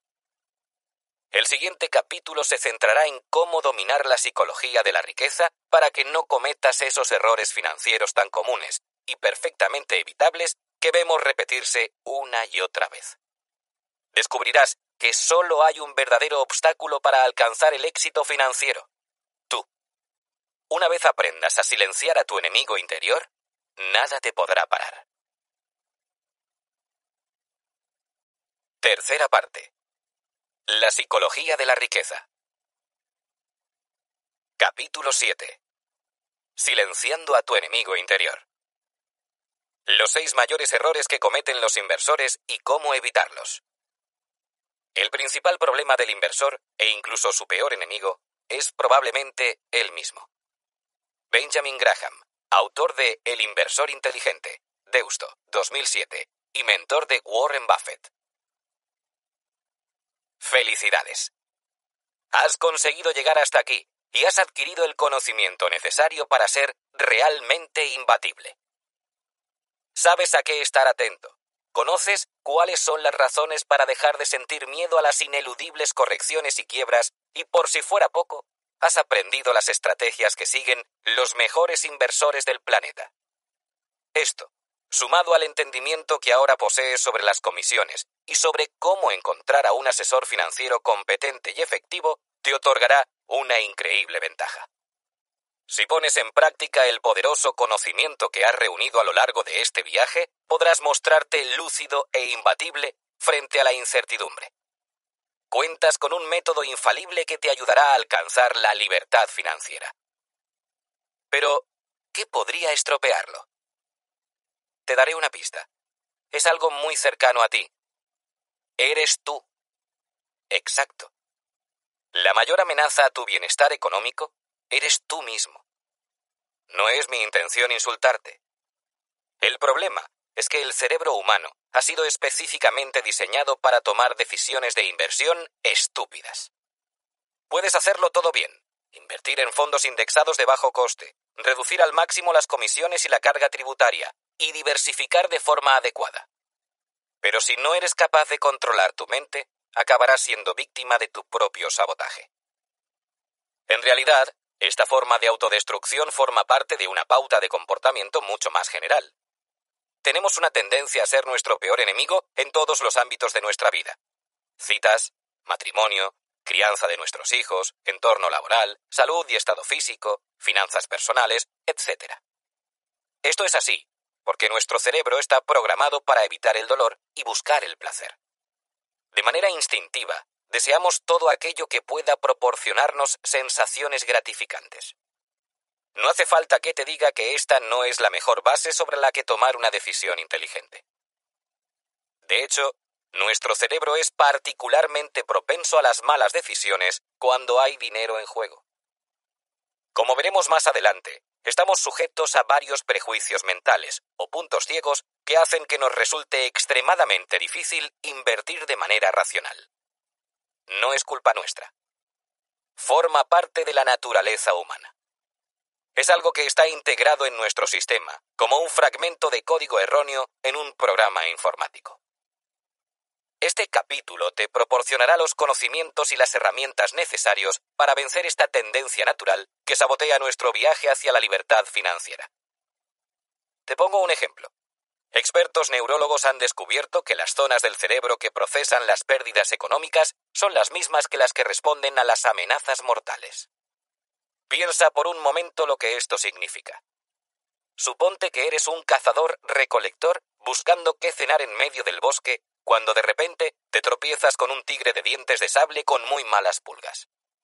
Tu cerebro se pone en estado de alerta máxima y te envía mensajes urgentes para que hagas frente a la bestia o corras para salvar tu vida. Es posible que agarres tu lanza o la piedra más cercana y luches por sobrevivir, o que pongas pies en polvorosa rumbo a las colinas y te escondas en una oscura cueva. Ahora Suponte que estamos en el año 2008 y eres un inversor con una gran parte de tus ahorros en la bolsa de valores. La crisis financiera global golpea con fuerza el mercado. Tu inversión se está yendo a pique y empiezas a asumir mentalmente el hecho de que estás perdiendo un montón de dinero. Para tu cerebro, este viene a ser el equivalente financiero a un tigre de dientes de sable rugiendo en tu cara antes de convertirte en su cena. ¿Qué sucede entonces? Alerta roja. Nuestro mecanismo de supervivencia ancestral comienza a mandarnos mensajes advirtiéndonos de un peligro mortal. Tu lado racional te dice que lo inteligente es comprar más acciones mientras estén rebajadas. Pero tu cerebro opina que es mejor venderlo todo, coger tu dinero y esconderlo debajo del colchón, más práctico que en una cueva, hasta que la amenaza remita. No es de extrañar que la mayoría de los inversores hagan justo lo que peor les conviene. Se trata simplemente del mecanismo de supervivencia de nuestra especie. El cerebro entra en pánico porque descifra nuestra ruina financiera como una muerte segura. Y la realidad es lo de menos. Solo nos importa la interpretación que hacemos de ella. Son nuestras convicciones las que determinan los impulsos que recibe nuestro sistema nervioso. Las convicciones no son sino sensaciones de certeza absoluta que controlan nuestro comportamiento. Si se gestionan de forma eficiente, pueden ser la fuerza más poderosa para hacer las cosas bien, pero también pueden limitar nuestras opciones y obstaculizar seriamente nuestras acciones. Entonces, ¿cuál es la solución? ¿Cómo podemos sortear este instinto de supervivencia tan arraigado en nuestro sistema nervioso y en nuestra forma de pensar durante millones de años para conseguir plantarle cara a un tigre hambriento o a un mercado en serio declive? Puede parecer muy simple, pero bastaría con desarrollar un conjunto de soluciones, un sencillo sistema de mecanismos correctores que neutralicen o minimicen los efectos dañinos de esta herencia ancestral tiene que contener algo parecido a una lista de control interna, ya que saber no es suficiente. Necesitas un protocolo sistemático que se ejecute todas las veces. Piensa en el sector de la navegación aérea, en el que un fallo humano puede tener consecuencias catastróficas. Es imprescindible que sigamos el procedimiento correcto cada vez. Las líneas aéreas reducen el riesgo mediante la implantación de soluciones globales y listas de verificación durante todo el proceso de vuelo. Un ejemplo es el sistema de equilibrio de funciones entre el piloto y el copiloto, diseñado específicamente con el objetivo de salvar vidas. El copiloto no solo asume el mando de la aeronave cuando el capitán está en el lavabo, también aporta su criterio profesional en todos los puntos de decisión que surjan durante el trayecto. Además, sin importar las horas de vuelo que hayan acumulado, tanto el piloto como el copiloto supervisan constantemente unas listas de control para mantener al avión en rumbo y a los pasajeros a salvo, disfrutando del viaje y seguros de que van a llegar a su destino. Cometer un error en materia de inversión no pone en riesgo la vida de nadie, pero, aún así, puede tener consecuencias catastróficas. Pregunta a los que perdieron su casa durante la crisis financiera a los que no pudieron seguir pagando la universidad de sus hijos o a los que no pueden jubilarse. Esta es la razón de por qué los inversores necesitamos igualmente métodos, reglas y procedimientos para protegernos de nosotros mismos. Saber lo que hay que hacer, hacer lo que uno sabe. Los mejores inversores son plenamente conscientes de la necesidad de contar con un sistema, ya que entienden que, a pesar de sus numerosas habilidades, Cualquier desliz que cometan puede estropearlo todo y provocar graves consecuencias. Comprenden que no es suficiente con saber lo que hay que hacer. También hay que hacer lo que uno sabe. Aquí es donde la importancia de contar con un método entra en juego. En mis más de 20 años como asesor de Paul Tudor Jones, una de las tareas más importantes ha sido la de actualizar y mejorar de forma constante el sistema que utiliza para evaluar y tomar decisiones de inversión. De hecho, el día que conocí a Paul, acababa de lograr una de las inversiones más formidables de la historia. La clave de su éxito consistió en exprimir al máximo la complicada situación bursátil que se generó en 1987 durante el llamado lunes negro, cuando el mercado cayó un 22% en una sola jornada. Paul consiguió ese año una rentabilidad casi imposible del 200% para sus inversores. Pero, después de tamaña hazaña, se volvió demasiado confiado, una predisposición sobre la que hablaremos en este capítulo, dejando de lado ciertas técnicas vitales que había ido implementando a lo largo de los años para ser cada vez más efectivo. Con el fin de corregir este comportamiento, me cité con unos cuantos colegas de Paul, algunos de los mejores inversores de la historia como Stanley Druckenmiller, para tratar de averiguar qué es lo que hacía por aquel entonces de manera diferente. Me entrevisté con sus colaboradores y revisé los vídeos en los que se le veía negociando durante su época dorada para poder crear una lista de verificación. un sencillo conjunto de criterios que Paul debía revisar antes de hacer ninguna operación. Por ejemplo, uno de los criterios que acordamos fue que antes de realizar ninguna inversión o negociación, Paul debía estar primero absolutamente seguro de que se trataba de una transacción difícil, es decir, una que no todo el mundo estaría dispuesto a hacer. Segundo, había de ser disciplinado y confirmar siempre la existencia de una relación asimétrica entre recompensa y riesgo. ¿Es un 3 a 1? ¿O se trata de un 5 a 1? ¿Es posible conseguir una recompensa desproporcionada a cambio de correr un riesgo mínimo? ¿Cuáles son las potenciales ganancias y cuál el riesgo de pérdidas?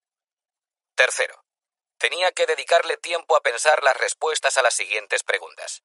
¿Dónde están los límites de los otros inversores? ¿Cuándo estarán los valores tan bajos o tan altos como para ahuyentar a la gente?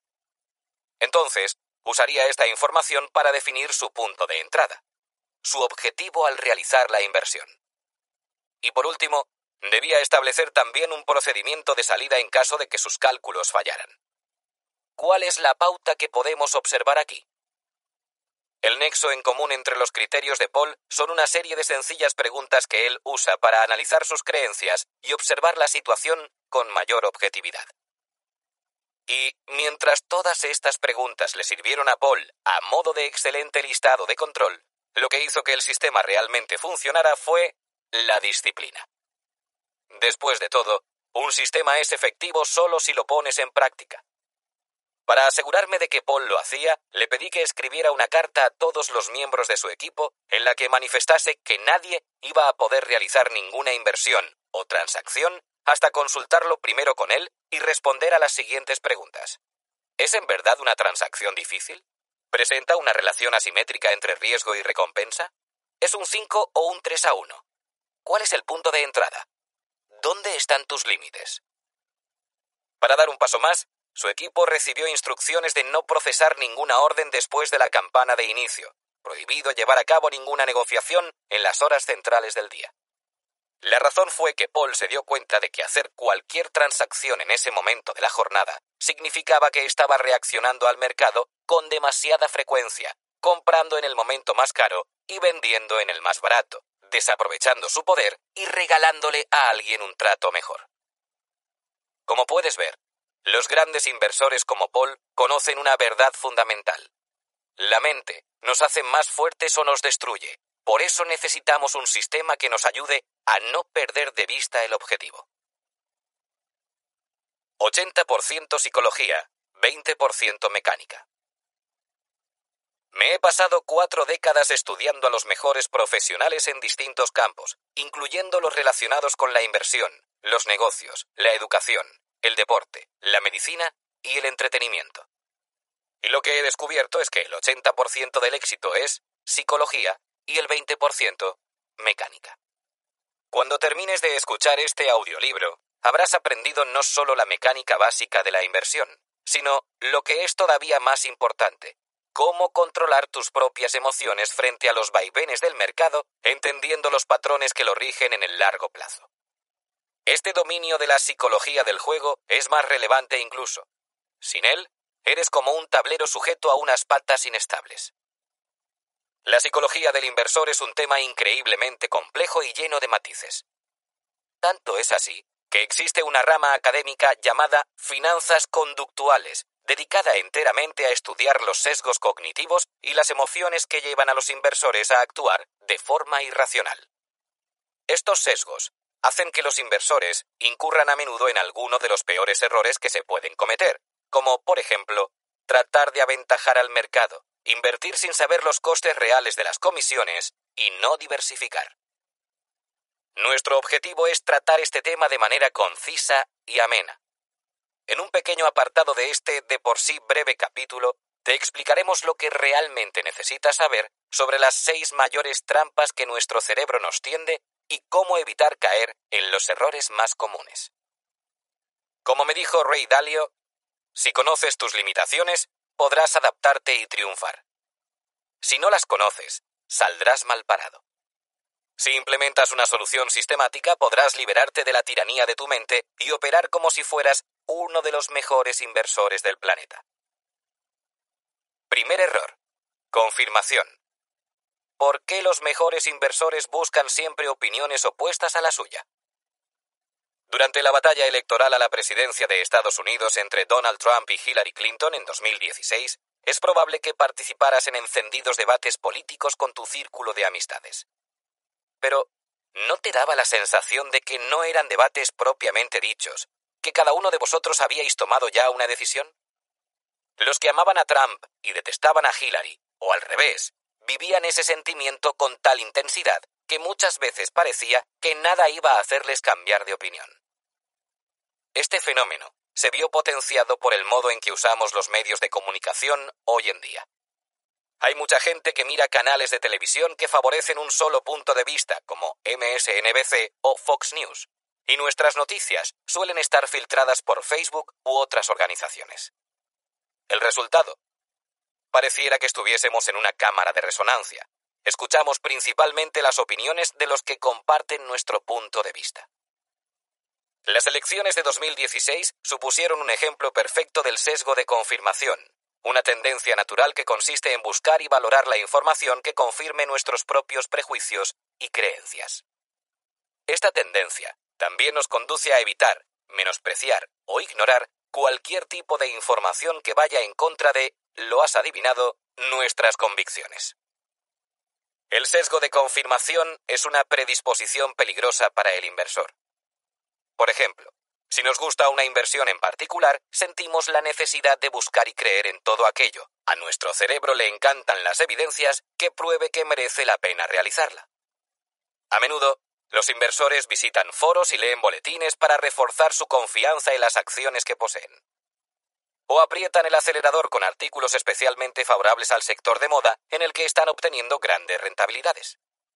Pero, ¿qué pasa si la situación cambia y un valor o un sector que estaba por las nubes empieza a caer en picado. ¿Estamos preparados para cambiar de opinión y admitir que hemos cometido un error? ¿Somos flexibles a la hora de variar nuestro enfoque o estamos cerrados en banda? Peter Maluk observó de cerca este fenómeno con una clienta nueva que, antes de ir a verle, había amasado una fortuna con una acción biotecnológica que llevaba disparada más de una década. La clienta había invertido casi 10 millones de dólares en esta sola acción. Peter y su equipo de Creative Planning diseñaron un eficiente plan para que su clienta diversificara, reduciendo espectacularmente su exposición a este único valor. La clienta, aunque se mostró de acuerdo con el principio, luego cambió de parecer, afirmando que ella conocía a su estimada acción y que sabía que iba a continuar subiendo. Le contestó a Peter me da igual lo que digas. Esta acción es lo que me trajo hasta aquí. Durante los siguientes cuatro meses, el equipo de Peter estuvo tratando de convencerla para que diera luz verde al proceso de diversificación. Pero ella no escuchaba. Durante ese intervalo de tiempo, la acción cayó a la mitad y la clienta perdió 5 millones de dólares. Estaba tan fuera de sí que se mostraba más obstinada que nunca e insistía en esperar a que la acción se recuperase. Nunca lo hizo. Si le hubiera hecho caso a este consejo profesional, aun en contra de sus propias convicciones, probablemente ahora estaría en camino hacia una total libertad financiera. En realidad, este es otro ejemplo de sesgo emocional conocido como efecto de certidumbre, y que consiste en sobrevalorar aquello que ya se posee, independientemente de su precio real. Esto hace que sea mucho más difícil desprendernos de nuestras pertenencias y comprar algo mejor. Lo cierto es que no es bueno sentir ese nivel de apego por una inversión. Aunque, como reza el dicho, el amor es ciego. No caigas rendido a los pies de tus finanzas. La solución. Formula mejor tus preguntas y encuentra a gente capacitada que no esté de acuerdo contigo. Los mejores inversores saben que son vulnerables al sesgo de confirmación y por lo tanto hacen todo lo que está en sus manos para combatirlo. La clave reside en buscar siempre opiniones cualificadas que difieran de las tuyas. Por supuesto, no vale con cualquier opinión que sea distinta. Esta ha de venir de alguien que tenga la capacidad, trayectoria e inteligencia suficientes para proporcionar una visión objetiva. Nadie lo sabe mejor que Warren Buffett. Él consulta regularmente con su socio Charlie Munger, un brillante intelectual famoso por no tener pelos en la lengua. En su informe anual de 2014, Buffett recordó que había sido Munger el que, por su cuenta, le había persuadido para cambiar su estrategia de inversión por un enfoque que consideraba más inteligente. Olvida todo lo que sabes sobre comprar un negocio aceptable a un precio estupendo y opta por comprar un negocio estupendo a un precio aceptable. Es decir, que Warren Buffett, el mejor inversor de todos los tiempos, ha atribuido abiertamente su éxito a seguir el consejo de su socio, cuya lógica era irrefutable. Este es el resultado de resistirnos a buscar opiniones que se limiten a confirmar la nuestra. Ray Dalio está también obsesionado con la idea de buscar puntos de vista divergentes. Es muy difícil acertar con el mercado, me dijo. Así que he aprendido que resulta muy efectivo hablar con gente que está en desacuerdo conmigo y escuchar sus argumentos. Reflexionar sobre los motivos por los que discrepamos es algo valioso. Según Rey, la pregunta clave es, ¿qué es lo que no sé? Algo que nos puede beneficiar enormemente como inversores es plantear a las personas que respetas, sería óptimo incluir a un asesor financiero con una extraordinaria trayectoria profesional, una serie de cuestiones con el objetivo de poner al descubierto aquello que desconocemos. Antes de realizar una gran inversión, hablo con amigos que tienen una manera de pensar diferente a la mía, como mi sensato colega y genio empresarial Peter Guber. Explico cuál es mi punto de vista y luego pregunto, ¿en qué podría fallar? ¿Qué estoy pasando por alto? ¿Qué podría perder? ¿Hay algo que no esté previendo? ¿Y con quién puedo hablar para ampliar mis conocimientos? Este tipo de preguntas son las que me ayudan a protegerme del peligro del sesgo de confirmación. Segundo error. Confundir acontecimientos recientes con tendencias. ¿Por qué la mayoría de los inversores compran de manera equivocada justo en el peor momento?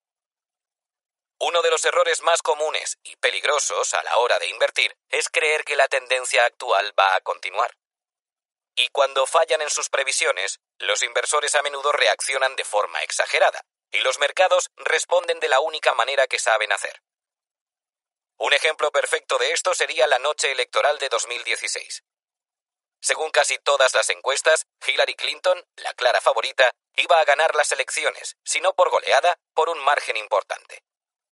De hecho, al mediodía de la jornada electoral, las apuestas en todo el país le otorgaban a Clinton un 61% de probabilidades de llegar a la presidencia. Pero, a las 8 de la tarde, la situación dio un vuelco inesperado, y Trump se convirtió en favorito con un 90% de posibilidades de vencer. Al conocerse finalmente los resultados y no cumplirse las expectativas, los inversores reaccionaron. El mercado respondió con violencia y los futuros del Dow se dejaron más de 900 puntos. De manera irónica, al día siguiente el mercado rebotó y el Dow recuperó unos 316 puntos en cuanto los inversores empezaron a asumir la nueva realidad. Fuimos testigos del efecto Trump en la recuperación del mercado. A fecha de diciembre de 2016, mientras estoy escribiendo estas líneas, la bolsa de valores lleva un mes de subidas. El índice SIP 500 ha registrado un nuevo máximo histórico por tercer día consecutivo y el Dow Jones lleva 11 máximos en un mes. ¿Cómo crees tú que se deben de sentir los inversores ahora? Muy contentos, así es como se sienten. Cuando uno lee que el mercado está disparado, resulta difícil no sentir un cierto grado de satisfacción. Tal vez le eches un vistazo a tu cartera de inversión y descubras que ha alcanzado un valor sin precedentes. La vida es maravillosa. Lo cierto es que no tengo ni idea de hacia dónde se dirige el mercado, y según los mejores inversores del mundo, nadie lo sabe. Lo que sí sé es que la gente se deja llevar en momentos como este. Debido al cúmulo de emociones y a la confianza que se ha generado, las personas empiezan a convencerse a sí mismas de que lo bueno nunca acabará. Del mismo modo que cuando el mercado cae, creen que nunca se recuperará. Como dice Warren Buffett, los inversores proyectan a futuro aquello que han experimentado de manera más reciente. Este es un hábito imbatible. ¿Cuál es la explicación? En realidad existe un término técnico para referirse a este hábito. Se llama sesgo de inmediatez. Es una manera elegante de decir que son las últimas experiencias vividas las que determinarán nuestra manera de interpretar el futuro. En pleno mercado alcista, nuestras neuronas nos recuerdan que las vivencias actuales están siendo muy satisfactorias y generan una creencia de que la tendencia positiva va a continuar. ¿Por qué supone un problema? Porque, como ya sabemos, las estaciones financieras pueden cambiar de repente, y a una fase alcista le sigue una bajista, y viceversa. Es mejor no ser ese tipo de persona que cree que, después de un largo y soleado verano, no volverá a llover nunca más. Los que obtienen grandes logros no son aquellos que ceden a las tendencias, a las modas y a la opinión popular. Jack Kerouac Hace poco me entrevisté con Harry Markovich, un famoso economista ganador de un premio Nobel por la teoría moderna de selección de cartera, la base de mucho de lo que hoy conocemos sobre cómo utilizar la asignación de activos para reducir el riesgo. Harry es un genio de las finanzas que a punto de cumplir los 85 años ha visto casi de todo, por lo que tenía muchas ganas de hablar con él acerca de los errores de inversión más comunes que debemos evitar. Esto es lo que me contó. El mayor error que cometen los pequeños inversores es comprar cuando el mercado sube suponiendo que lo seguirá haciendo, y vender cuando el mercado baja suponiendo que seguirá bajando. En realidad, esto forma parte de un patrón generalizado que se basa en creer que las tendencias de inversión no van a cambiar. Los inversores caen de forma recurrente en la trampa de comprar lo que está de moda y desprenderse de lo que no lo está, independientemente de si se trata de una acción que está por las nubes, como Tesla Motors, del último fondo con una calificación de 5 estrellas. Como dice Harry, compran todo aquello que está subiendo. La gente piensa que las estrellas fugaces continuarán brillando con fuerza. Pero como ya advertimos en el capítulo 3, los ganadores de hoy suelen ser los perdedores de mañana. Probablemente recuerdes el estudio que analizó 248 fondos con 5 estrellas Morningstar. Diez años más tarde, solo cuatro de todos ellos las conservaban. Las tendencias son como los caballos, más fáciles de montar si vas en su misma dirección. John Naisbitt.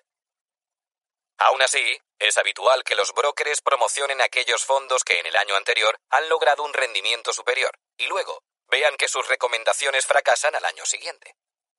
Los inversores tienden a llegar a la fiesta justo cuando ésta se está acabando. Se pierden todas las ganancias y participan de todas las pérdidas. David Swensen me lo resumió de una manera muy clara. Los inversores particulares son propensos a comprar fondos que rinden bien porque buscan rentabilidad.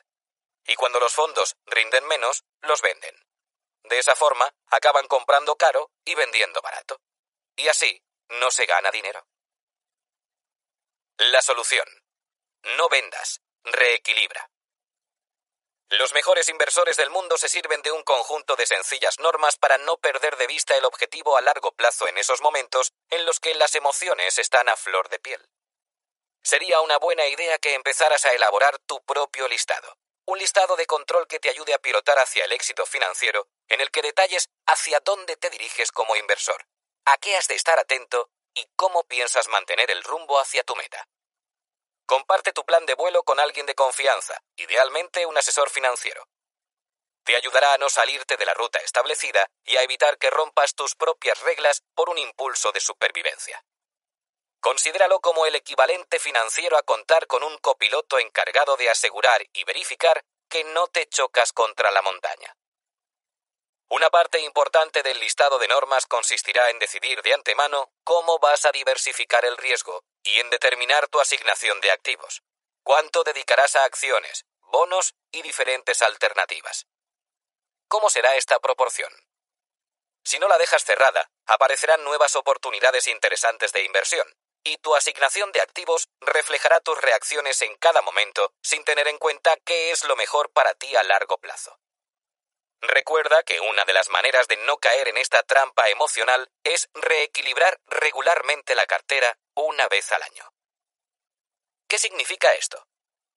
Harry Markovich me dio un ejemplo ilustrativo de un inversor que comienza su andadura con una cartera compuesta en un 60% de acciones y un 40% de bonos. Si la bolsa de valores sube, podría encontrarse con un 70% de acciones y un 30% de bonos automáticamente vendería las acciones y compraría bonos para volver a la tasa de asignación de activos acordada inicialmente. La gracia del reequilibrio, según Harry, es que nos obliga a comprar barato y vender caro. Tercer error. Exceso de confianza. Ser realista. Sobrevalorar tus habilidades y conocimientos solo puede conducirte a un desastre. Disculpa que entre en lo personal, pero déjame que te haga tres preguntas. ¿Eres un conductor superior a la media? ¿Te consideras un amante por encima de la media? ¿Eres más atractivo que la media? No te preocupes. No hace falta que me respondas. La razón de estas impertinentes preguntas es poner sobre la mesa un tema fundamental que podría ser de vital importancia para tu futuro financiero. La peligrosa tendencia de los seres humanos a creernos mejores o más listos de lo que realmente somos. Una vez más, existe un término técnico para este tipo de sesgo cognitivo denominado exceso de confianza. En pocas palabras, estamos constantemente exagerando nuestras capacidades, conocimientos y perspectivas de futuro. Numerosos estudios han descrito algunos de los increíblemente ridículos efectos del exceso de confianza. Por ejemplo, uno de ellos reveló que el 93% de los aprendices de conductor se consideran superiores a la media. En otro se descubrió que un 94% de los profesores piensan que sus clases están por encima de la media. Hubo incluso un estudio que halló que el 79% de los estudiantes están seguros de comportarse mejor que la mayoría, a pesar de que el 60% de los encuestados admitió haber copiado en un examen el año anterior. Nos creemos parte de un minúsculo grupo que seguía por la moral del yo nunca haría algo así. Todo esto me recuerda a Lake Wobegon, una ciudad ficticia situada en Minnesota e inventada por el escritor Garrison Keillor, hasta hace poco el veterano presentador del programa A Prayer Home Companion de la National Public Radio, donde todas las mujeres son fuertes, todos los hombres son guapos y todos los niños son superiores a la media. Entonces, ¿cómo llega un inversor particular a pecar de exceso de confianza? Muchas veces es porque se dejan convencer por un profesional que les habla sobre una nueva inversión que se está volviendo muy popular y que va a arrasar con todo, y simplemente se fían de su entusiasmo. Dicho de otra forma, interpretan sus habilidades comerciales como una garantía. Algunas personas tienen mucho éxito dirigiendo un negocio o viviendo la vida, por lo que presuponen que también lo tendrán como inversores. A ellos les parece lógico, pero, como tú ya sabes, invertir es mucho más complicado y cuenta con un gran número de variables, y por desgracia para ellos, ese exceso de confianza puede destruir su futuro financiero. ¿Hay personas más predispuestas a sufrir un exceso de confianza? Los profesores de finanzas Brad Barber y Terrence O'Dean analizaron la inversión en acciones de más de 35.000 hogares durante un periodo de cinco años. Los resultados revelaron que los hombres, a la hora de invertir, son especialmente propensos al exceso de confianza. De hecho, los hombres compraron y vendieron en bolsa un 45% más que las mujeres, disminuyendo su beneficio neto en un 2,65% anual. Si a esto le sumas unos cargos de transacción altos, más los impuestos, te darás cuenta de que es mucho mejor no excederse negociando. Otra consecuencia todavía más costosa del exceso de confianza es creer que seremos, nosotros, o cualquier otro experto televisivo, estratega de mercado o autor de un blog, capaces de predecir el futuro comportamiento de la bolsa de valores, de los tipos de interés, del oro, del petróleo o de cualquier otra clase de activo. Si no puedes adivinar el futuro, lo más importante es admitirlo, me dijo Howard Marks. Pero, si a pesar de no poder hacer predicciones, lo intentas, es que te quieres suicidar. La solución. Sé realista. Sé honesto. Uno de los mejores antídotos contra el exceso de confianza es plantarte delante del espejo y hacerte la siguiente pregunta. ¿Poseo realmente alguna ventaja que me permita ser un inversor que supere al mercado? A menos que tengas una receta mágica, por ejemplo, acceso a información privilegiada y gran capacidad analítica como tienen grandes inversores de la talla de Howard, Warren Buffett y Ray Dalio, no hay ninguna razón para pensar que estás en situación de batir al mercado de forma sostenida en el tiempo. Entonces, ¿qué es lo que deberías hacer?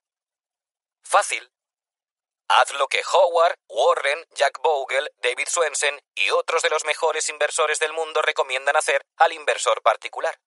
Coloca tu dinero en una cartera compuesta de fondos indexados de bajo coste y mantén tu inversión pase lo que pase. Con esto obtendrás el rendimiento del mercado sin la triple carga que los inversores activos han de soportar. Comisiones de gestión desorbitadas, elevados costes operativos y una considerable factura tributaria. Si no puedes añadir valor ni generar una asimetría, entonces lo mejor que puedes hacer es minimizar los costes, dice Howard. Es decir, limítate a invertir en un índice. Con los fondos indexados consigues también una gran diversificación que, además, constituye una efectiva protección contra el exceso de confianza. Después de todo, diversificar es admitir que no sabemos qué clase de activo, acción, bono o país lo hará mejor. De esta manera, tienes un poco de todo. Esto supone una gran paradoja. Admitir que carecemos de una ventaja especial nos aporta una enorme ventaja. ¿Cómo es eso posible? Porque obtendrás muchos mejores resultados que aquellos inversores arrogantes que se engañan a sí mismos creyendo que pueden alcanzar mayores rendimientos. En temas de inversión, el autoengaño conlleva probablemente el coste más elevado de todos. Cuarto error. La codicia, las apuestas y la búsqueda del pelotazo. Aunque tomar atajos resulta muy tentador, al final ganan los que siguen el camino.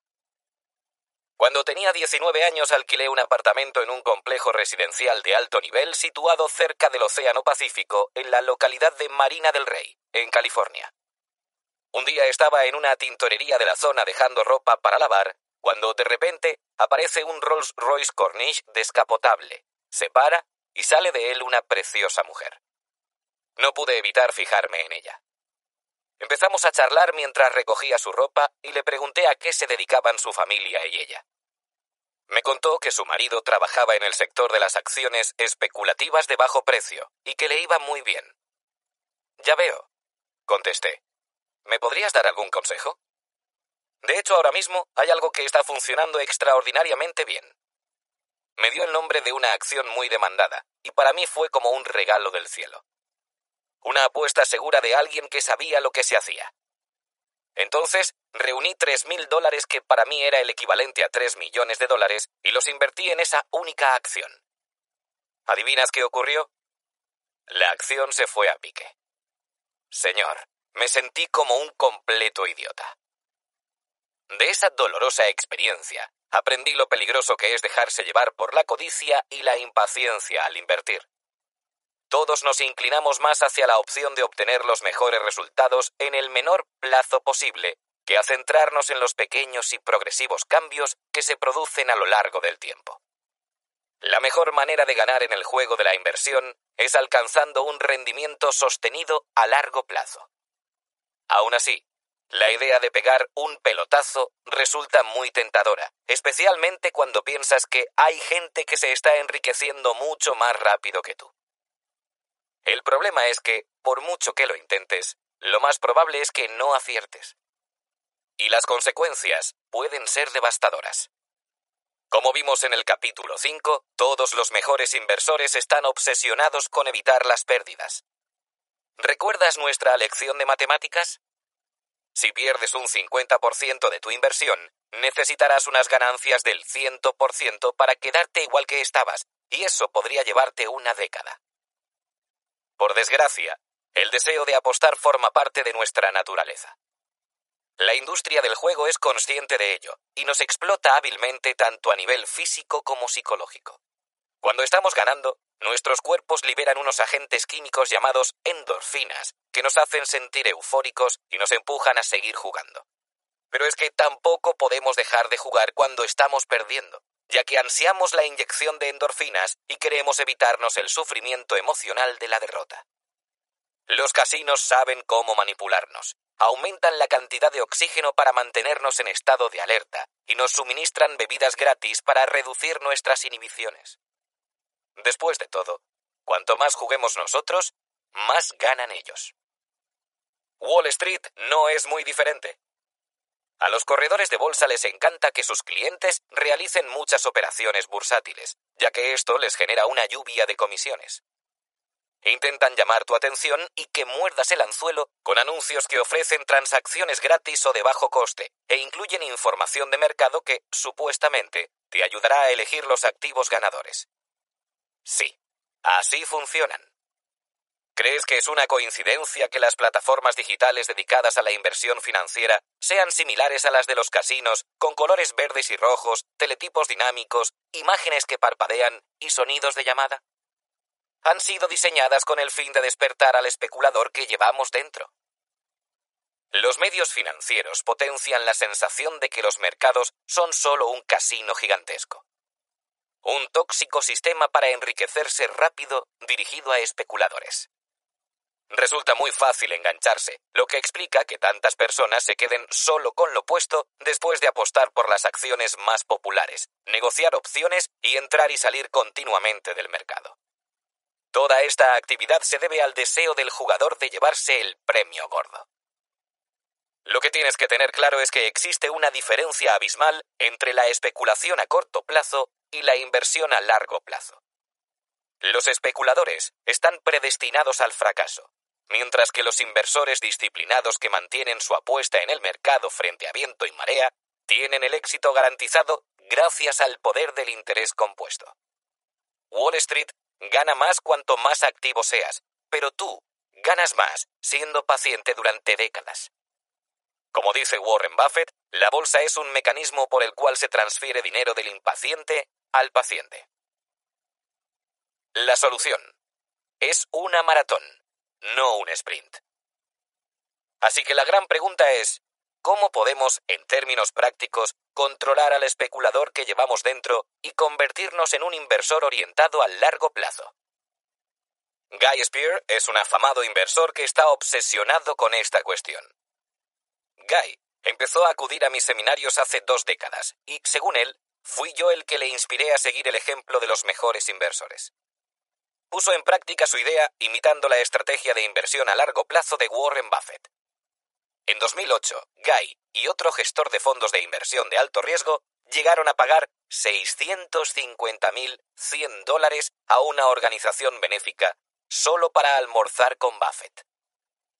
Según Guy, la mayoría de los inversores fracasan porque se distraen con el ruido del corto plazo de Wall Street. Esto hace que les sea mucho más difícil mantener su posición a largo plazo y que desaprovechen el increíble poder del interés compuesto.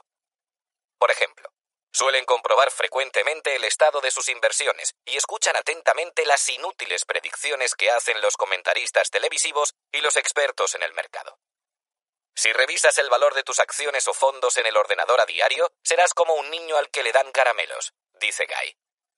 Sentirás un subidón de endorfinas, Tienes que darte cuenta de lo adictivo que resulta y dejar de hacerlo. Aléjate de los caramelos. Guy recomienda que examinemos nuestra cartera de inversión una vez al año. Aconseja que no veamos ningún programa de televisión que trate sobre finanzas. Y propone que ignoremos todos los estudios que provengan de empresas de Wall Street, ya que su motivación es vender sus productos, no compartir sus conocimientos. La gran mayoría de lo que pretende ser un análisis o una información sobre el mercado de valores en verdad solo busca generar actividad y que nos lancemos al vacío, porque alguien ganará dinero con ello. Explica. Si se trata de una información que solo quiere fomentar la acción, debemos desecharla. En su lugar, Guy nos aconseja una dieta más variada de puntos de vista y estudiar el saber hacer de inversores ultrapacientes como Warren Buffett y Jack Bogle. El resultado. Estarás alimentando tu cerebro con datos que harán que te sea mucho más fácil pensar y actuar a largo plazo.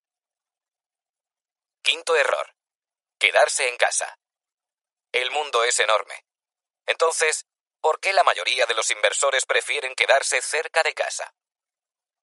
Los seres humanos tenemos una tendencia natural a no salirnos de nuestra zona de confort. Si vives en Estados Unidos, es probable que te apetezca más una hamburguesa con queso y patatas fritas que un festín compuesto de foie gras, fundí de queso o caracoles. Por la misma razón, es probable que haya una cafetería, una gasolinera o un supermercado que te guste más que otros y a donde vayas regularmente, en lugar de aventurarte en terreno desconocido. A la hora de invertir, las personas tendemos también a quedarnos con lo que mejor conocemos, ya que preferimos confiar en lo que nos resulta más familiar. Esto se denomina sesgo de familiaridad. Este es un sesgo cognitivo que lleva a la gente a invertir de manera desproporcionada en los mercados de su propio país y a veces incluso en acciones de su propia empresa o sector. Para nuestros antepasados de las cavernas, el sesgo de familiaridad era una estrategia inteligente de supervivencia. Al desconocer los peligros que podían estar al acecho, lo mejor era no alejarse demasiado del territorio. Pero, en la época actual, invertir de forma global reduce nuestra exposición al riesgo. Esto es así, porque los diferentes mercados no suelen guardar correlación, es decir, no tienen un comportamiento paralelo. Es preferible no estar sobreexpuesto a ningún país, incluso si resides en él, porque nunca sabes cuándo aparecerán turbulencias. A finales de 1980, los inversores japoneses tenían el 98% de su cartera invertida en acciones nacionales. Esto dio sus buenos frutos durante casi toda la década de 1980, cuando Japón parecía tener el mundo a sus pies. Pero luego, en 1989, el mercado japonés se derrumbó y todavía hoy sigue sin recuperarse del todo. Adiós a nuestro hogar dulce hogar. Un estudio de Morningstar de finales de 2013 mostró que el inversor estadounidense medio de fondos de inversión posee casi tres cuartos, 73%, de todo su capital invertido en el mercado de valores estadounidense. Sin embargo, las acciones estadounidenses representan solo la mitad, 49%, del mercado bursátil mundial. En otras palabras, los estadounidenses mantienen una posición claramente sobreponderada en el mercado de Estados Unidos, lo que les deja relativamente subexpuestos a mercados extranjeros como el británico, el alemán, el chino o el indio. Aunque la verdad es que no solo los norteamericanos miran al resto del mundo con recelo. Richard Saylor y Cass Sunstein, reconocidos expertos en el campo de las finanzas conductuales, escribieron que los inversores suecos tienen una media del 48% de su dinero metido en acciones suecas, a pesar del hecho de que Suecia representa solo un 1% de la economía mundial. En Estados Unidos o Japón, un inversor racional invertiría alrededor del 1% de sus activos en acciones suecas. ¿Puede tener algún sentido que los inversores suecos inviertan 48 veces más? No. La solución. Expande tus horizontes. Es realmente sencillo. Como ya hemos mencionado en capítulos anteriores, es necesario que diversifiquemos todo lo que podamos, no solo entre diferentes clases de activos, sino también entre países diferentes. Lo más razonable es que hables con un asesor financiero sobre cómo asignar tus activos a escala mundial. Una vez que hayas decidido cuáles son los porcentajes adecuados para invertir en casa y en el extranjero, deberás escribir estas cifras en tu listado de control para el éxito financiero. También es importante que especifiques por escrito los motivos que te han llevado a poseer estos activos. De esta manera, podrás acordarte de ellos cuando una parte de tu cartera esté rindiendo poco. Los mejores asesores te ayudan a mantener una perspectiva a largo plazo y a que no caigas en la trampa de dar un trato de favor al mercado que esté de moda. Harry Markovich, haciendo gala de un gran sentido de la historia, me dijo, Recientemente hemos vivido un largo periodo de tiempo en el que el mercado de Estados Unidos ha obtenido mejores resultados que el europeo, mientras que los mercados emergentes han sufrido una gran sequía. Pero estas cosas siempre van y vienen. Al diversificar entre distintos países, no solo reduces el riesgo total, sino que también aumentas tus ganancias. ¿Te acuerdas de cuando estuvimos hablando de la década perdida entre 2000 y 2009, un periodo en el que el índice SIP 500 generó solo un 1,4% de rentabilidad anual, incluyendo dividendos? Durante ese tiempo, los valores internacionales promediaron un 3,9% anual, mientras que las acciones de los mercados emergentes rindieron un 16,2%. Así, para los inversores que habían diversificado a escala internacional, esos años solo significaron un pequeño bache en el camino. Sexto error. negatividad y aversión a las pérdidas. Tu mente quiere que sientas miedo cuando hay una crisis. No le hagas caso. Los seres humanos poseemos una tendencia natural a recordar mejor las experiencias negativas que las positivas. Esto se conoce como sesgo de atención a lo negativo. En nuestro pasado cavernícola, este sesgo cognitivo era de lo más práctico. Nos ayudaba a no olvidarnos de que el fuego quemaba, que ciertas vallas eran venenosas y que era estúpido comenzar una pelea con un cazador el doble de grande que nosotros. Recordar experiencias negativas puede ser también de utilidad hoy en día. Puede que te despistaras con la fecha de tu aniversario de boda y que te castigaran por ello al día siguiente. Seguro que ya no lo vuelves a hacer. Pero, ¿cómo afecta el sesgo de atención a lo negativo a nuestra manera de invertir? Gracias por preguntar. Como ya hemos visto, tanto las correcciones de mercado como los ciclos bajistas son fenómenos recurrentes. Acuérdate de que desde 1900 ha habido una media de una corrección al año y un ciclo bajista cada tres años. Si te tocó vivir la fase bajista entre 2008 y 2009, sabrás de primera mano lo emocionalmente dolorosa que puede ser esta experiencia. Si, al igual que muchos otros inversores, tenías tu dinero invertido en un fondo o en acciones y tuviste que observar cómo de un día para otro perdía un tercio o la mitad o más de su valor, es poco probable que te vayas a olvidar de ello fácilmente. Ahora ambos sabemos que a los mejores inversores les encantan las correcciones y los mercados bajistas porque es cuando todo está rebajado. Recuerda la famosa cita de Warren Buffett que dice que él quiere ser codicioso cuando los demás tienen miedo. Y no te olvides de que Sir John Templeton se hizo rico al aprovecharse de las gangas en el punto de máximo pesimismo. Supongo que, en este momento, tu mente racional entiende las quiebras bursátiles como una maravillosa oportunidad de crear riqueza a largo plazo, y no como algo que debamos temer. Aún así, los sesgos negativos dificultan al inversor medio a actuar basándose en ese conocimiento. ¿Por qué? porque durante una crisis bursátil nuestra mente se dedica a bombardearnos con recuerdos de experiencias negativas. De hecho, hay una parte del cerebro, la amígdala, que funciona como un sistema de alarma biológico, que hace que el miedo se adueñe de nosotros cuando perdemos dinero. Cualquier corrección del mercado, por pequeña que sea, puede desencadenar recuerdos negativos y provocar la reacción exagerada de muchos inversores temerosos de que la corrección derive en una quiebra. Durante una fase bajista, esta sensación de miedo es desmesurada y provoca que los inversores sientan una gran ansiedad al creer que el mercado no se recuperará nunca. Para empeorar aún más las cosas, los psicólogos Daniel Kahneman y Emos Tversky demostraron en un famoso estudio que las pérdidas financieras causan una sensación de sufrimiento el doble de intensa que la sensación de placer que provocan las ganancias. El término utilizado para describir este fenómeno es aversión a las pérdidas.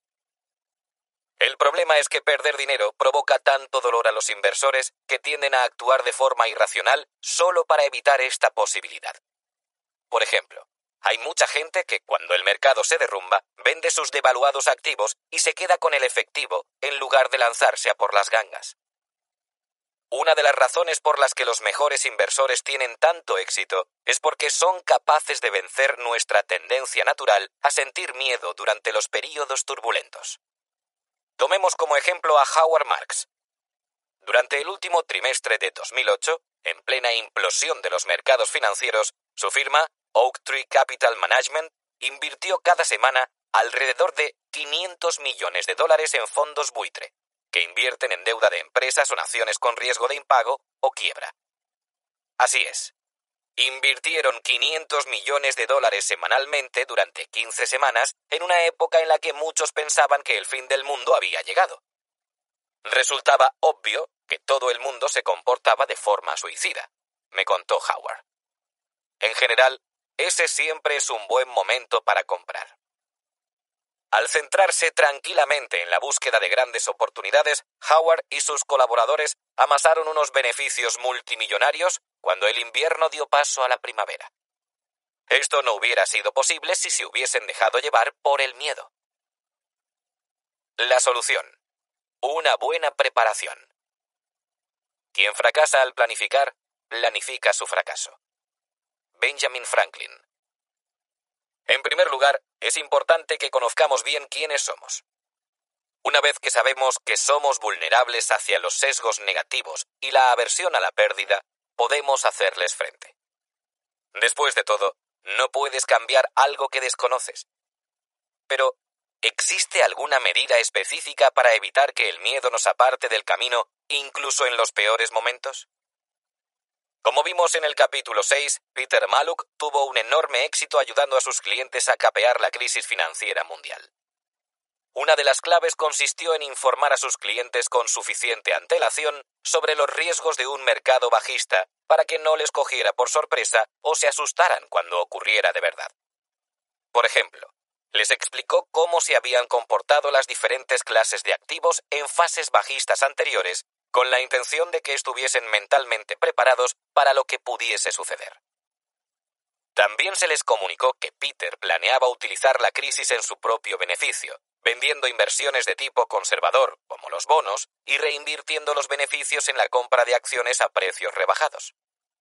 Les aportamos certidumbre acerca de cómo sería todo el proceso, dice Peter, de tal modo que sabían exactamente lo que les esperaba.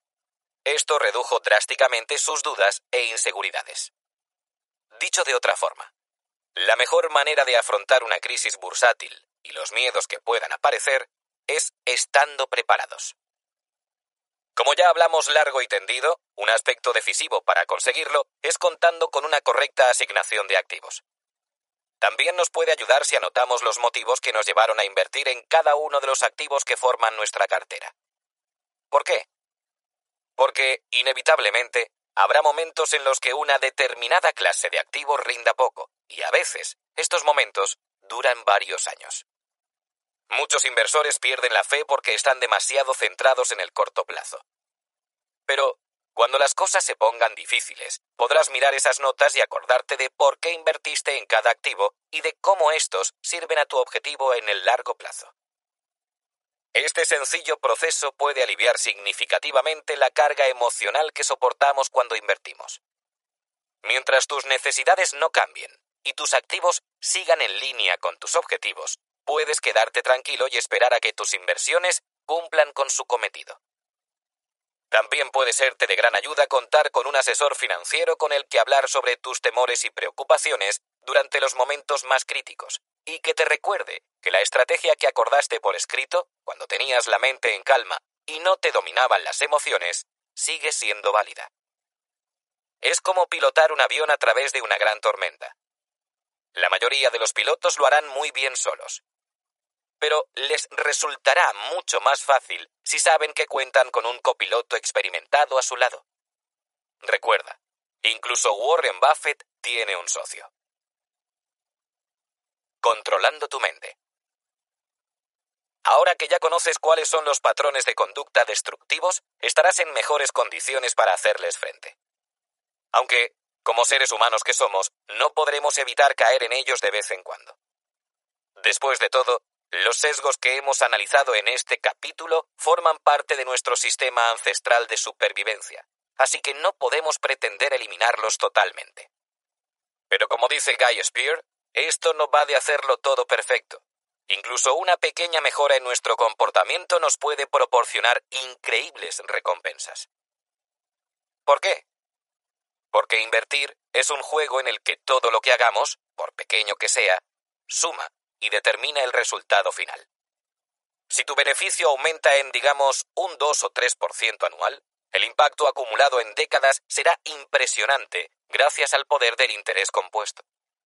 El conjunto de soluciones que hemos analizado en este capítulo te será muy útil en tu viaje y te ayudará a evitar o minimizar los errores que más caros salen y que son cometidos por la mayoría de los inversores. Por ejemplo, estas sencillas reglas y maneras de proceder harán que te resulte mucho más fácil invertir a largo plazo. Realizar menos operaciones bursátiles, rebajar las comisiones y los costes de transacción, mostrarte más dispuesto a aceptar diferentes puntos de vista, reducir el riesgo diversificando en el plano internacional y controlar los miedos capaces de desestabilizarte durante una fase bajista. ¿Vas a hacerlo perfecto? No. Pero, ¿vas a hacerlo mejor? Seguro que sí. Y la diferencia que esto supone durante toda una vida pueden ser muchos millones de dólares. Ahora ya entiendes tanto la mecánica como la psicología de la inversión. Sabes cómo controlar tu mente para invertir con éxito y crear riqueza a largo plazo. El conocimiento que has adquirido tiene un valor incalculable y con él puedes alcanzar la total libertad financiera para ti y tu familia. Así que pasemos al capítulo final y aprendamos a generar riqueza verdadera y perdurable. Capítulo 8. La verdadera riqueza. Tomando las decisiones más importantes de nuestras vidas. Cada día al despertarte piensa, estoy vivo, tengo el precioso regalo de la vida humana, no voy a desperdiciarla. El Dalai Lama Tenzin Gyatso. Estaré encantado si este audiolibro te ayuda a ser económicamente rico. Pero, para ser sincero, no creo que eso sea suficiente. ¿Por qué? Porque la riqueza económica no nos garantiza la riqueza como seres humanos. Todos podemos ganar dinero. Como has visto en capítulos anteriores, las herramientas y los principios que se necesitan son muy sencillos. Por ejemplo, si sabes aprovecharte del poder del interés compuesto, permaneces en el mercado durante un largo periodo de tiempo, diversificas con inteligencia y mantienes tus gastos e impuestos lo más bajo que te sea posible, tus probabilidades de alcanzar la libertad financiera son extremadamente elevadas. Pero, ¿qué ocurre si logras la libertad financiera y aún así no eres feliz? Hay mucha gente que sueña con convertirse en millonaria o multimillonaria durante décadas. Luego, cuando finalmente ven cumplido este sueño, piensan, ¿esto es todo? ¿Es todo lo que hay? Y créeme, si consigues todo lo que quieres y aún así te sientes desdichado, entonces estás jodido. No estoy menospreciando la importancia del dinero. Si lo usas bien, hay numerosas maneras en las que puede enriquecer tu vida y la de aquellos a los que amas. Pero la riqueza real es mucho más que dinero. La riqueza real es emocional, psicológica y espiritual. Si por fin eres económicamente libre o independiente, pero sigues sufriendo en el plano emocional, entonces, ¿qué clase de victoria es esa? Es posible que te sorprenda encontrarte con este extraño inciso en una obra que trata sobre el dinero y la inversión. Pero sentiría que he faltado a mi deber si escribo un libro que enseña cómo conseguir riqueza financiera y paso por alto el secreto de cómo alcanzar la riqueza emocional. Afortunadamente, no tienes que elegir entre las dos. Como descubrirás en este capítulo, es posible ser rico financiera y emocionalmente. Esto, querido amigo, es el mayor premio de todos. Para mí, este capítulo que acaba de empezar es sin duda alguna el más importante del audiolibro. ¿Por qué? Porque, como escucharás en los próximos minutos, existe una decisión que, si la tomas hoy, te puede cambiar el resto de tu vida. Esta decisión te proporcionará más felicidad, más paz interior y más verdadera riqueza de la que puedas imaginarte. Y lo mejor de todo es que no tendrás que esperar 10, 20 o 30 años para que eso ocurra. Si tomas esta decisión, puedes ser rico ahora mismo. ¿Por qué deseo compartir esta información contigo? Porque a mí me cambió la vida. Así que, si estás listo, vamos a dar comienzo a la última etapa de este viaje. Una gran calidad de vida. He dedicado toda mi vida a ayudar a las personas a realizar sus sueños. He visitado más de 100 países y he hablado con gente de todos los rincones del planeta sobre lo que realmente desean de la vida. ¿Y sabes qué he descubierto? Que aunque cada cultura tiene sus propias creencias y valores, todas comparten necesidades y deseos fundamentales de los seres humanos. Y lo que observo allí donde voy es que todos anhelamos disfrutar de una gran calidad de vida. Para algunos, esto significa tener una bonita casa con un precioso jardín. Para otros, criar hijos maravillosos. O escribir una novela. O componer una canción. Montar un negocio multimillonario. Ser uno con Dios. En otras palabras, no se trata de vivir el sueño de otra persona.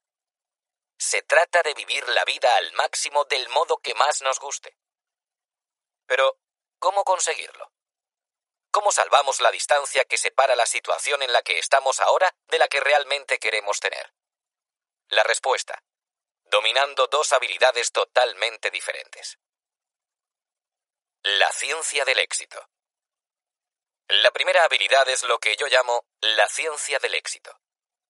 En todos los ámbitos existen unas reglas del éxito que puedes romper, en cuyo caso serás castigado, o seguir, en cuyo caso serás recompensado. Tomemos como ejemplo la ciencia que regula la salud y el bienestar. En el sentido bioquímico todos somos diferentes, pero hay unas reglas básicas que debes cumplir si quieres estar sano y tener mucha energía. Si no obedeces esas reglas, pagarás las consecuencias. Lo mismo ocurre en el mundo de las finanzas. Piensa en todo lo que has aprendido con este audiolibro. Los inversores más afamados nos han dejado un rastro lleno de pistas para que las sigamos. Si estudias sus pautas y pones en práctica sus herramientas, estrategias y principios, estarás acelerando tu viaje al éxito. Resulta obvio, ¿verdad? Siembra las mismas semillas que las personas más exitosas y cosecharás los mismos frutos. De este modo, lograrás el control de tus finanzas. Según la ciencia del éxito, existen tres pasos fundamentales que tienes que seguir para materializar tus sueños. Piensa en algo fantástico que hayas conseguido en tu vida y que en su momento creías imposible. Puede que fuera una relación amorosa, el trabajo ideal, un negocio próspero o un elegante coche deportivo. Ahora piensa en cómo ese deseo pasó de ser algo imposible a cumplirse de verdad. Descubrirás que todo se debió a que seguiste un proceso con tres pasos básicos. El primer paso para alcanzar tu sueño consiste en fijar tu atención. Recuerda, tu energía se concentrará allí donde dirijas tu atención. Cuando pones toda tu atención en algo que realmente te importa, cuando no puedes dejar de pensar en ello a diario, se desarrolla un deseo tan fuerte que te lleva a conseguir lo que, de otra forma, estaría fuera de tu alcance. Esto es lo que pasa realmente. Tu deseo activa una parte de tu cerebro, conocido como sistema de articulación reticular, que hace que tu interés se centre en todo aquello que pueda ayudarte a alcanzar tu objetivo. El segundo paso consiste en ir más allá de la ansia, la motivación y el anhelo, y en activar estas emociones para poner en marcha una acción a gran escala. Hay un montón de gente que sueña a lo grande y luego nunca hace nada. Si quieres alcanzar el éxito, tienes que llevar a cabo una acción a gran escala.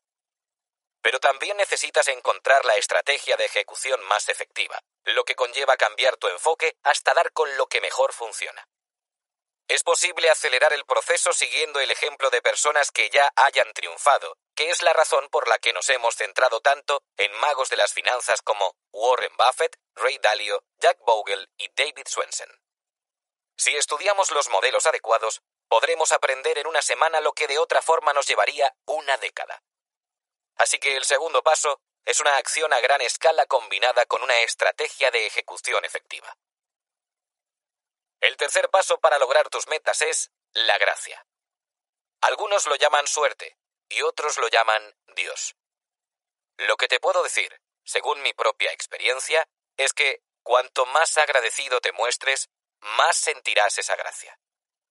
Es impresionante ver cómo un sentimiento de agradecimiento profundo te puede llevar a un mayor estado de gracia. Por supuesto, esto no significa que dejes de hacer todo lo que está en tu mano para alcanzar tus metas, solo que hay cosas sobre las que no tienes ningún control. Incluso el hecho de que hayas nacido en esta época de la historia, de que hayas recibido un cerebro y un corazón sin haber hecho nada para merecerlo, y de que puedas aprovecharte del enorme poder de las nuevas tecnologías como Internet son cosas ajenas a ti. Nada de todo eso estaba bajo tu control, ni fuiste tú quien lo creó. Ahora ya conoces cuáles son los tres pasos básicos para el éxito. Pero, igual de importante que tener éxito, es una segunda habilidad que también has de desarrollar si lo que buscas es vivir una vida extraordinaria. Yo la llamo el arte de la satisfacción. El arte de la satisfacción. Durante décadas estuve obsesionado con la ciencia del éxito, aprendiendo a controlar el mundo exterior y averiguando diferentes maneras de ayudar a las personas a dar un paso al frente y a resolver todos sus problemas. Pero ahora estoy absolutamente convencido de que es más valioso dominar el arte de la satisfacción. ¿Por qué? Porque si controlas el mundo exterior sin antes controlar el interior, resultará muy difícil llegar alguna vez a ser realmente feliz. Ese es el motivo por el que mi obsesión, a día de hoy, sea el arte de la satisfacción. El cuadro que valía 86,9 millones de dólares. Como dije antes, todos tenemos una idea diferente sobre lo que significa una gran calidad de vida. Dicho de otra forma, lo que te satisface a ti no tiene por qué ser lo mismo que me satisface a mí o a cualquier otra persona. Nuestras necesidades y deseos son infinita y maravillosamente distintos. A lo largo de un día inolvidable que pasé en compañía de mi querido amigo Steve Wynn, viví una experiencia que me lo demostró de una manera muy clara. Hace unos cuantos años recibí una llamada de Steve el día de su cumpleaños preguntándome dónde estaba. La suerte quiso que ambos nos halláramos en nuestras residencias vacacionales de Sun Valley, en el estado de Idaho. Así que Steve me invitó a su casa. Cuando vengas tengo que enseñarte un cuadro, me dijo. Lo he codiciado durante más de una década, así que hace dos días hice la oferta más alta en Sotheby's y por fin lo he comprado. Me ha costado 86,9 millones de dólares. Tenía una enorme curiosidad por contemplar ese preciado tesoro que mi amigo había deseado poseer durante tanto tiempo. Me imaginaba que sería algún tipo de obra maestra del Renacimiento, como las que ves en los museos de París o Londres. Pero cuando llegué a casa de Steve, ¿sabes qué me encontré? Un cuadro con un gran cuadrado naranja. No me lo podía creer. Le eché una mirada y le dije a Steve, dame pintura por valor de 100 dólares y te hago un duplicado en una hora no le hizo demasiada gracia. Aparentemente se trataba de una de las mejores obras del artista abstracto Mark Rothko. ¿Por qué te estoy contando esta historia? Porque a todos nos satisfacen cosas muy diferentes. Steve es mucho más sofisticado que yo en temas de arte, por lo que él es capaz de apreciar la belleza, la emoción y el sentido que se esconden detrás de esas pinceladas, y yo, sin embargo, no puedo. Es decir, lo que para una persona son manchones naranjas, para otra es una fantasía de 86,9 millones de dólares. A pesar de que todos somos diferentes, existen algunos patrones comunes en el proceso de alcanzar nuestros sueños. Si ese es tu objetivo, ¿cuáles son los principios o las pautas de comportamiento que debes tener en cuenta? El primer principio. Tienes que seguir evolucionando. En la vida si no evolucionas, mueres. Esto es válido para las relaciones, para los negocios y para todo lo demás. Si no evolucionas, te sentirás frustrado y miserable, y te dará igual la cantidad de millones que tengas en el banco. De hecho, te voy a revelar cuál es el secreto de la felicidad con una sola palabra. Progreso. El segundo principio. Tienes que dar. Si no das, no podrás desarrollar tus sentimientos y emociones en todo su potencial, y nunca llegarás a sentirte vivo de verdad. Como dijo Winston Churchill, vivimos gracias a lo que ganamos, pero damos sentido a la vida gracias a lo que damos. Siempre que le pregunto a alguien sobre qué es lo que le aporta una mayor satisfacción a su vida, me responde que compartir lo que tiene con los demás. La verdadera naturaleza humana no es egoísta. Nos mueve el deseo de contribuir. Si dejamos de experimentar este sentimiento de contribución, nunca llegaremos a sentirnos plenamente satisfechos. También merece la pena que recordemos la evidente verdad de que la riqueza financiera no es la llave de la felicidad. Como ambos sabemos, las personas van detrás del dinero porque creen que es una especie de poción mágica que les va a proporcionar dicha, sentido y valor a sus vidas. Pero es imposible vivir una vida extraordinaria solo con dinero. A lo largo de los años he podido pasar mucho tiempo con multimillonarios, y algunos de ellos están tan deprimidos que dan hasta pena. Si una persona no es feliz, no puede disfrutar de una vida maravillosa, da igual lo abultado de su cartera. Por supuesto que el dinero es una herramienta útil y un medio eficaz para contribuir a nuestras causas predilectas o para ayudar a individuos concretos, pero, si sueñas con ser multimillonario, tu verdadera fantasía no es poseer mil millones de trozos de papel con retratos de gente que ha pasado a mejor vida impresos en ellos. Lo que de verdad ansías son las emociones asociadas al dinero. Por ejemplo, la sensación de libertad o seguridad, o la alegría de compartir la riqueza. En otras palabras, lo que buscas es todo aquello que te hace sentir, no el dinero en sí mismo. ¿Y qué ocurre con el éxito profesional? Bueno, sería estupendo que ese éxito te proporcionara la sensación de evolución y contribución que todos necesitamos para sentirnos realizados. Pero seguro que has conocido a un montón de gente con éxito que no parecía ni feliz ni satisfecha. ¿Podemos entonces considerarlo un éxito? La realidad es que creo que tener éxito y no ser feliz es el mayor fracaso de todos. Déjame que te ponga un ejemplo bastante doloroso de ello. Un tesoro nacional. En 2014 perdimos a alguien a quien yo consideraba un tesoro nacional, el actor y cómico Robin Williams. Durante los dos últimos años he estado hablando de este hombre, poseedor de un increíble talento, con un público procedente de todas las partes del mundo. Siempre les hago la misma pregunta. ¿Cuánta gente de esta sala adoraba a Robin Williams? No levantéis la mano si os gustaba, solo si realmente os encantaba. ¿Y sabes qué? A cualquier sitio que vaya, bien sea Londres, Lima, Tokio o Toronto, un 98% de los asistentes levantan la mano. ¿Era Robin Williams un verdadero triunfador? Desde luego. Empezó de la nada, pero por entonces decidió que quería ser la estrella de su propio programa de televisión, y lo consiguió. Después deseó tener una bonita familia, y la creó. Quiso ganar más dinero del que podría gastar en una vida, y lo ganó. Ambicionó ser actor, y lo fue. Se propuso ganar un premio Oscar, sin servirse de su vis y también lo logró. Era un hombre que lo tenía todo, que había conseguido todo aquello con lo que alguna vez había soñado y luego se ahorcó. Se ahorcó en su propia casa, abandonando a cientos de millones de personas que hoy día le siguen adorando. Pero lo peor es que dejó a su mujer y a sus hijos traumatizados y rotos de dolor. Cuando pienso en esta horrible tragedia, me viene a la mente una lección muy simple. Si no eres feliz, no tienes nada. Robin Williams había sido capaz de conquistar muchas de las cosas que por nuestra cultura estamos condicionados a valorar, incluyendo fama y fortuna. Pero a pesar de todo, no era suficiente. Sufrió durante décadas intentando controlar la ansiedad que le provocaba el uso, y a veces abuso, de drogas y alcohol. Cerca del final de su vida, su mujer, Susan, hizo público que padecía el síndrome degenerativo del cerebro conocido como demencia, con cuerpos de Louis. Hace poco, Susan escribió en la revista Medical Neurology. Robin estaba perdiendo el juicio, y era consciente de ello. No puedo imaginarme el dolor que soportaba mientras sentía cómo se iba desintegrando.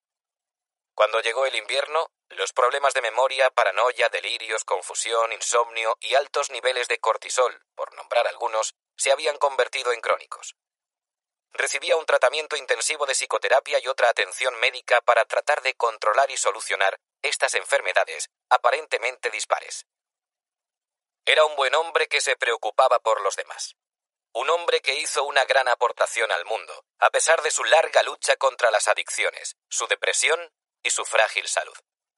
Pero al final, hizo felices a todos menos a él mismo.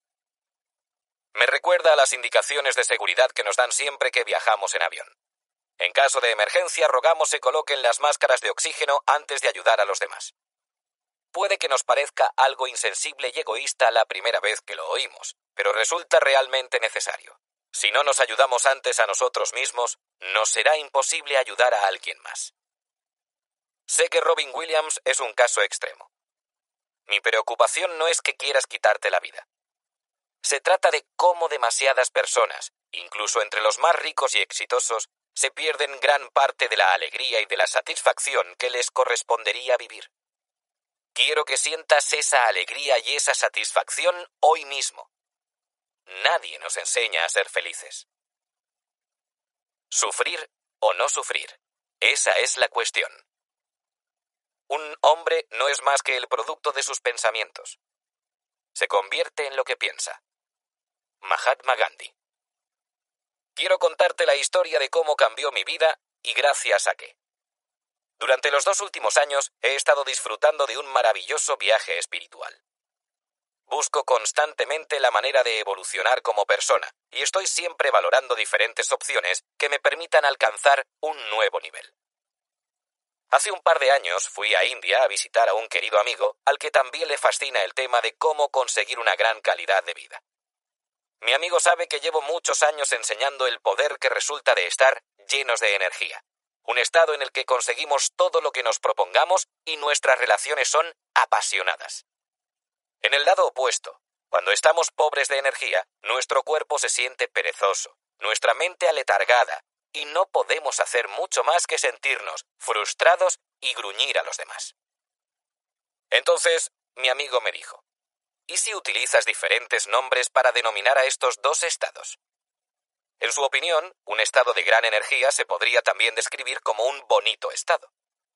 Y un estado de baja energía, especialmente si es uno que nos provoca un dolor interno, podría describirse como un estado de sufrimiento. Me contó que su visión espiritual era vivir en un bonito estado sin importar lo que pasara en su vida. Creía que así podría dar mucho más de sí a su mujer, a sus hijos y al mundo en general. Estuve mucho tiempo pensando acerca de lo que me dijo. Ahora soy un triunfador. Si estás escuchando este audiolibro, es probable que tú también lo seas. Y los triunfadores como nosotros nunca sufrimos, ¿verdad? No. Solo padecemos estrés. De hecho, si hace dos años alguien me hubiera dicho que yo sufría, me habría reído en su cara. Tengo una mujer maravillosa, cuatro hijos que son la gloria, total libertad a nivel económico y una importante misión que es mi fuente de inspiración todos los días de mi vida. Pero entonces empecé a darme cuenta de que con frecuencia caía en un estado de sufrimiento. Me frustraba, me cabreaba, me sentía sobrepasado, me preocupaba o me estresaba, por citar algunos ejemplos. Al principio pensaba que esos estados de ánimo formaban parte de la vida. Y la verdad es que llegué a convencerme a mí mismo de que los necesitaba para poder seguir avanzando. Pero solo era mi cabeza jugándome una mala pasada. El problema es que el cerebro humano no ha sido diseñado para que nos sintamos felices y satisfechos. Su propósito es la supervivencia. Este órgano de más de dos millones de años está siempre atento a lo malo, a lo que nos puede hacer daño, para que así podamos luchar contra ello o escaparnos en caso de que sea necesario. Si permitimos que esta ancestral programación para la supervivencia nos gobierne, ¿qué posibilidades tenemos de disfrutar de la vida? La mente opera de forma natural en modo supervivencia, constantemente identificando y exagerando potenciales amenazas para asegurar nuestro bienestar. El resultado es una vida repleta de estrés y ansiedad. La mayoría de las personas viven así, ya que supone el camino más fácil. Toman decisiones inconscientes basadas en el hábito y el condicionamiento, y están a merced de sus propios instintos. Asumen que los sentimientos de frustración, estrés, tristeza y rabia forman, inevitablemente, parte de la vida. Dicho de otra forma, viven en un estado de sufrimiento. Así que me alegra decirte que hay otro camino. Uno que implica tener control sobre tus pensamientos y que hace que sea tu mente la que esté a tus órdenes y no al contrario. Decidí que no quería seguir viviendo en un estado de sufrimiento. Iba a hacer todo lo que estuviera en mi mano para vivir en un bonito estado el resto de mis días, y convertirme así en un ejemplo de lo que se puede conseguir gracias a la fuerza de voluntad. Después de todo, no hay nada peor que una persona rica y privilegiada que se comporta de una manera desagradecida y colérica. Volar alto y hundirse. Antes de seguir avanzando, quiero dejar clara la diferencia entre estos dos estados emocionales y mentales un bonito estado.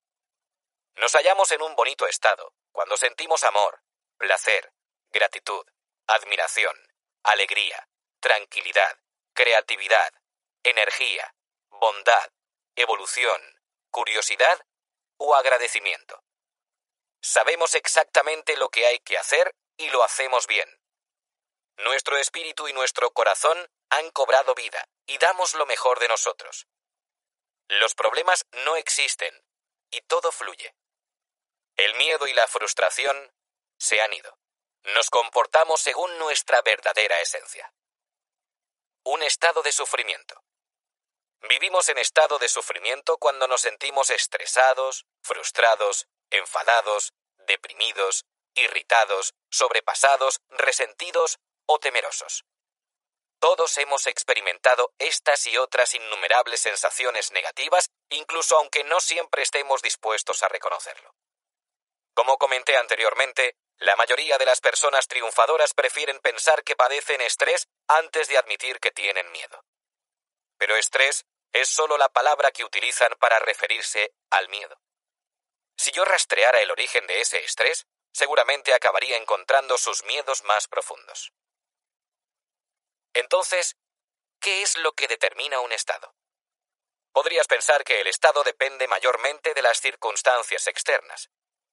Si estamos descansando en una playa y nos tomamos un helado, seguramente estemos disfrutando de un bonito estado. Pero la realidad es que nuestro estado mental y emocional depende de dónde centremos nuestra atención. Voy a poner un ejemplo basado en mi propia vida. En los últimos 25 años he estado viajando frecuentemente entre América y Australia. Hoy en día tengo el privilegio de disponer de un avión privado que viene a ser como tener una oficina volante. Para bien o para mal, no me gusta desconectarme del trabajo. Todavía recuerdo vivamente el terror que me invadía cuando me sentaba en el avión comercial rumbo a Australia y me preguntaba cómo iba a ser capaz de aguantar las siguientes 14 horas sin comunicarme con el exterior. ¿Cómo sobreviviría mi negocio sin mí? Entonces, un día, en un vuelo de Qantas Airways con destino Sydney, el capitán anunció orgulloso que tendríamos acceso a Internet durante el vuelo. Todo el mundo a mi alrededor comenzó a vitorear, a aplaudir y a entrechocar sus manos. Era como si Dios hubiese descendido de las alturas y estuviese presente en el avión. No me levanté ni me puse a bailar, pero tengo que confesar que dentro de mí yo también aplaudía. Y entonces, después de quince minutos de absoluta felicidad, ¿sabes lo que ocurrió? Que perdimos la conexión a Internet ya no volvió a funcionar más en lo que quedaba de vuelo, y lo más probable es que siga sin funcionar después de todos estos años. ¿Cómo crees que reaccionamos los pasajeros? Nos quedamos desolados. Pasamos de la euforia a maldecir nuestra mala suerte en un solo minuto.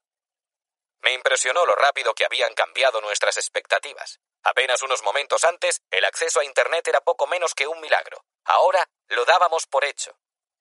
Lo único que pensábamos era que la aerolínea había violado nuestro derecho fundamental a tener conexión a Internet, un derecho inexistente hasta ese mismo día. Estábamos tan indignados que, en un instante, nos habíamos olvidado de la maravilla que supone volar en el aire como si fuéramos pájaros y recorrer el globo en cuestión de horas mientras vemos películas o dormimos. ¿No te parece que es ridículo que seamos así de insensibles y que nos enfademos tanto? Cuando las cosas no salen como esperamos o no obtenemos lo que queremos, enseguida dejamos de ser felices para sumergirnos en un estado de sufrimiento. Todos sufrimos de manera y por motivos diferentes. Déjame entonces que te pregunte, ¿en qué consiste tu sufrimiento? ¿Cuál es la emoción negativa que más te afecta? ¿Es la tristeza?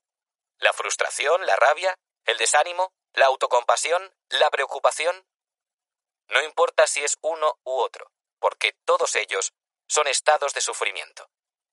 Y el sufrimiento no es más que el resultado de una mente descontrolada totalmente resuelta a buscar problemas.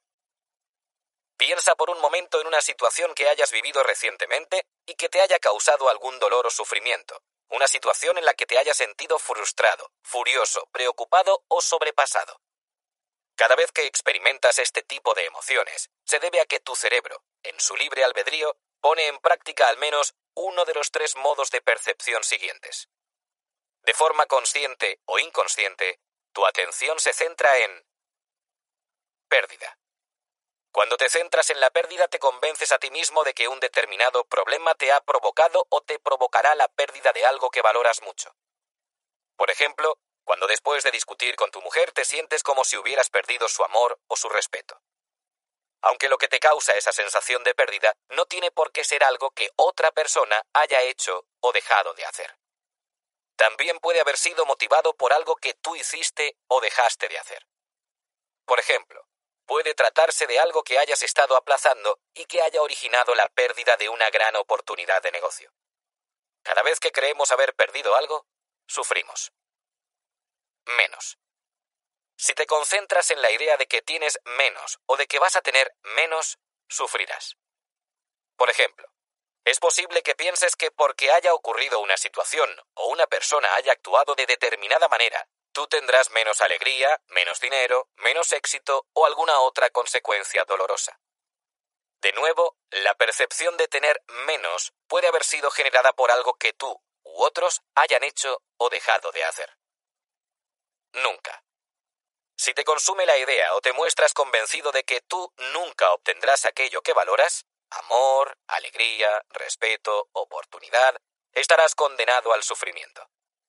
Por ejemplo, puede que creas que nunca vas a ser capaz de superar una enfermedad, una lesión o algo que tu hermano haya dicho o hecho. Y la verdad es que, así, lo único que conseguirás será sentir dolor. Recuerda, nunca digas nunca jamás.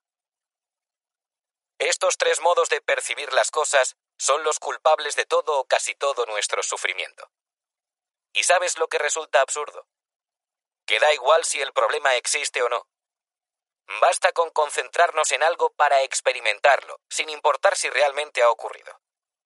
¿Has pensado en alguna ocasión que un amigo tuyo te había hecho algo terrible? Es probable que te molestara y te enfadaras tremendamente, y luego descubrieras que te habías equivocado y que esa persona no tenía ninguna culpa. Lo que pasa es que, mientras estabas sufriendo por lo que creías que te habían hecho, cuando todos esos sentimientos negativos se arremolinaban en tu cabeza, la verdad era lo que menos te importaba. Tu concentración en esos pensamientos generaron tus emociones, y esas emociones provocaron tu sufrimiento. Pero tengo buenas noticias. Una vez seas capaz de reconocer estas pautas, podrás cambiarlas de forma sistemática y liberarte así de este doloroso hábito. Se empieza tomando una elección consciente. O dominas tu mente o ésta te domina a ti. El secreto para vivir una vida extraordinaria consiste en controlar tu cerebro, ya que es el que determinará si vas a disfrutar de un bonito estado o si, por el contrario, vas a estar sumergido en un estado de sufrimiento durante el resto de tus días. Después de todo, la clave reside en el poder de decisión. No son nuestras circunstancias las que condicionan nuestra vida, sino nuestras decisiones.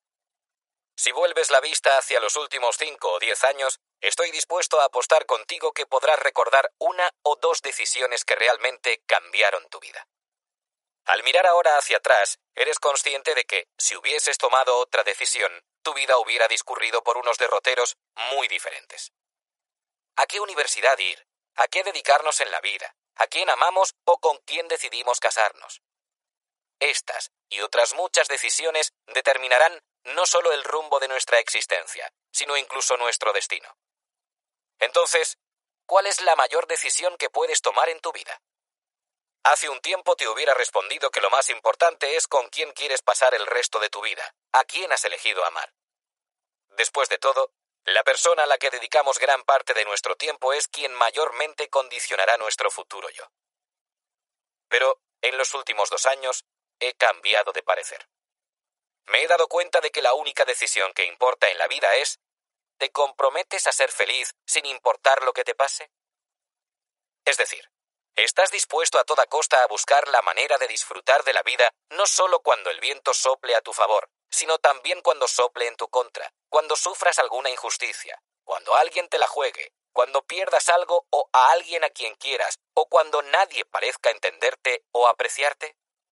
Sin una decisión firme a este respecto, nuestro cerebro seguirá en modo supervivencia causándonos un gran sufrimiento cada vez que no veamos satisfechos alguno de nuestros deseos, expectativas o preferencias.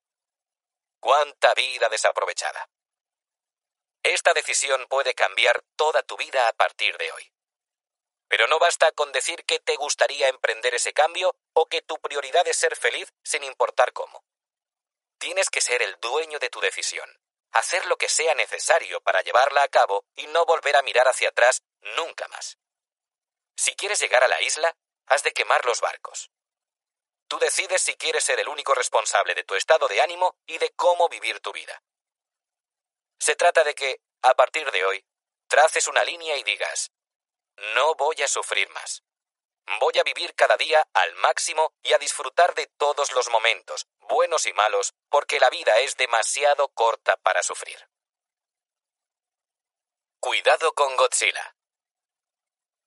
Existen muchas y variadas técnicas para dominar nuestra mente y conseguir un bonito estado. Se trata de un tema tan importante que tengo la intención de escribir un libro sobre ello.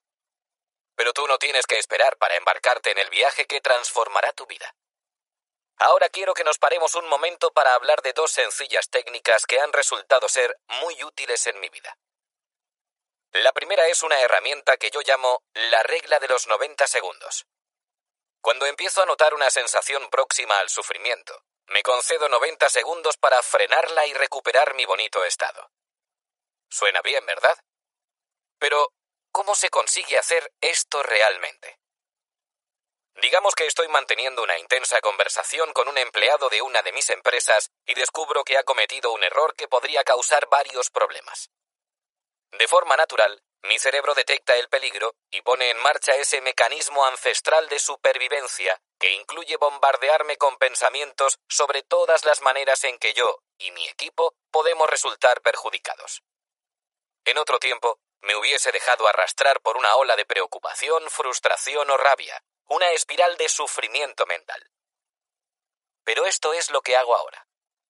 En cuanto siento cómo la tensión invade mi cuerpo, me deshago de ella. Y la manera en que lo consigo es muy simple. Respiro suavemente y me relajo. Salgo de ese estado de tensión y empiezo a distanciarme de todos esos pensamientos negativos que están siendo generados por mi cerebro. Es normal que afloren este tipo de pensamientos, pero son solo eso, pensamientos. Al estar relajados, nos damos cuenta de que no tenemos por qué aceptarlos o identificarnos con ellos. Puedo tomar distancia y decirme a mí mismo, ¡Wow! Mira qué tontería se me acaba de ocurrir. Ya está otra vez mi cabeza y sus absurdas ocurrencias. ¿Por qué resulta útil esto? Porque el problema no es que aparezcan estos pensamientos negativos, destructivos y limitantes. Lo que nos hace daño es creernos esos pensamientos. Por ejemplo, ¿no te ha pasado que estás tan enfadado con alguien que piensas, tío, ¿cómo me gustaría ahorcar a este tipo? Lo voy a matar. Apuesto a que al final no lo hiciste. ¿Por qué? Porque no te creíste ese pensamiento. O al menos, espero que no lo hicieras. Una vez he conseguido desconectarme de estos pensamientos indeseados, empiezo a concentrarme en encontrar algo que realmente valore. Cuando el cerebro está en modo supervivencia, solo se fija en lo que está mal, pero siempre hay algo por lo que sentirnos agradecidos. Como yo digo, siempre va a haber algo que esté mal, pero del mismo modo, siempre habrá algo que esté bien.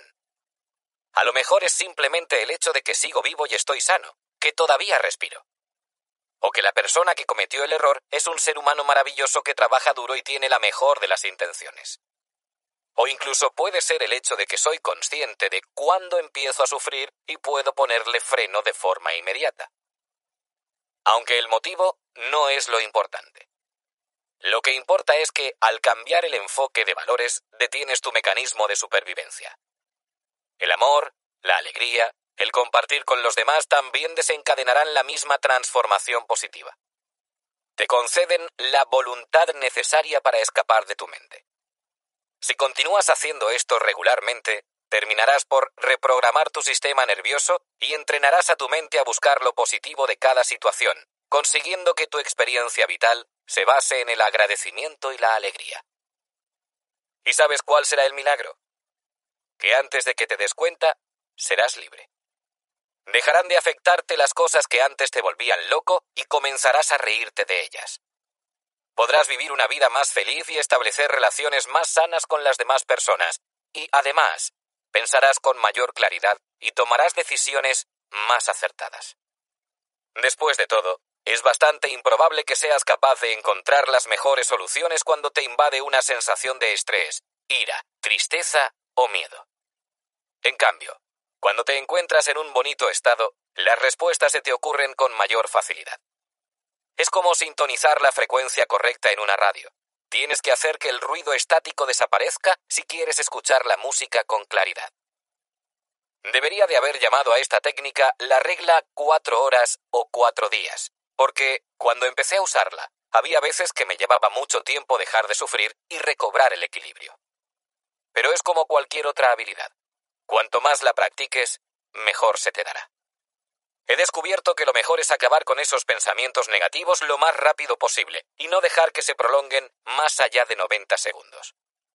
¿Por qué? Porque el mejor momento para matar cualquier monstruo es cuando todavía es pequeño. No creo que quieras esperar a que se convierta en Godzilla y arrase tu ciudad. Como todavía no soy un experto en esto, hay veces en las que no consigo mi objetivo. Pero pongo en práctica la regla de los 90 segundos tan a menudo que está pasando de ser una disciplina a convertirse en un hábito.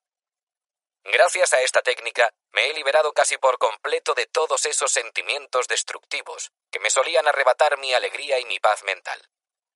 Aunque estos siguen apareciendo, luego desaparecen rápidamente vencidos por el poder de la gratitud.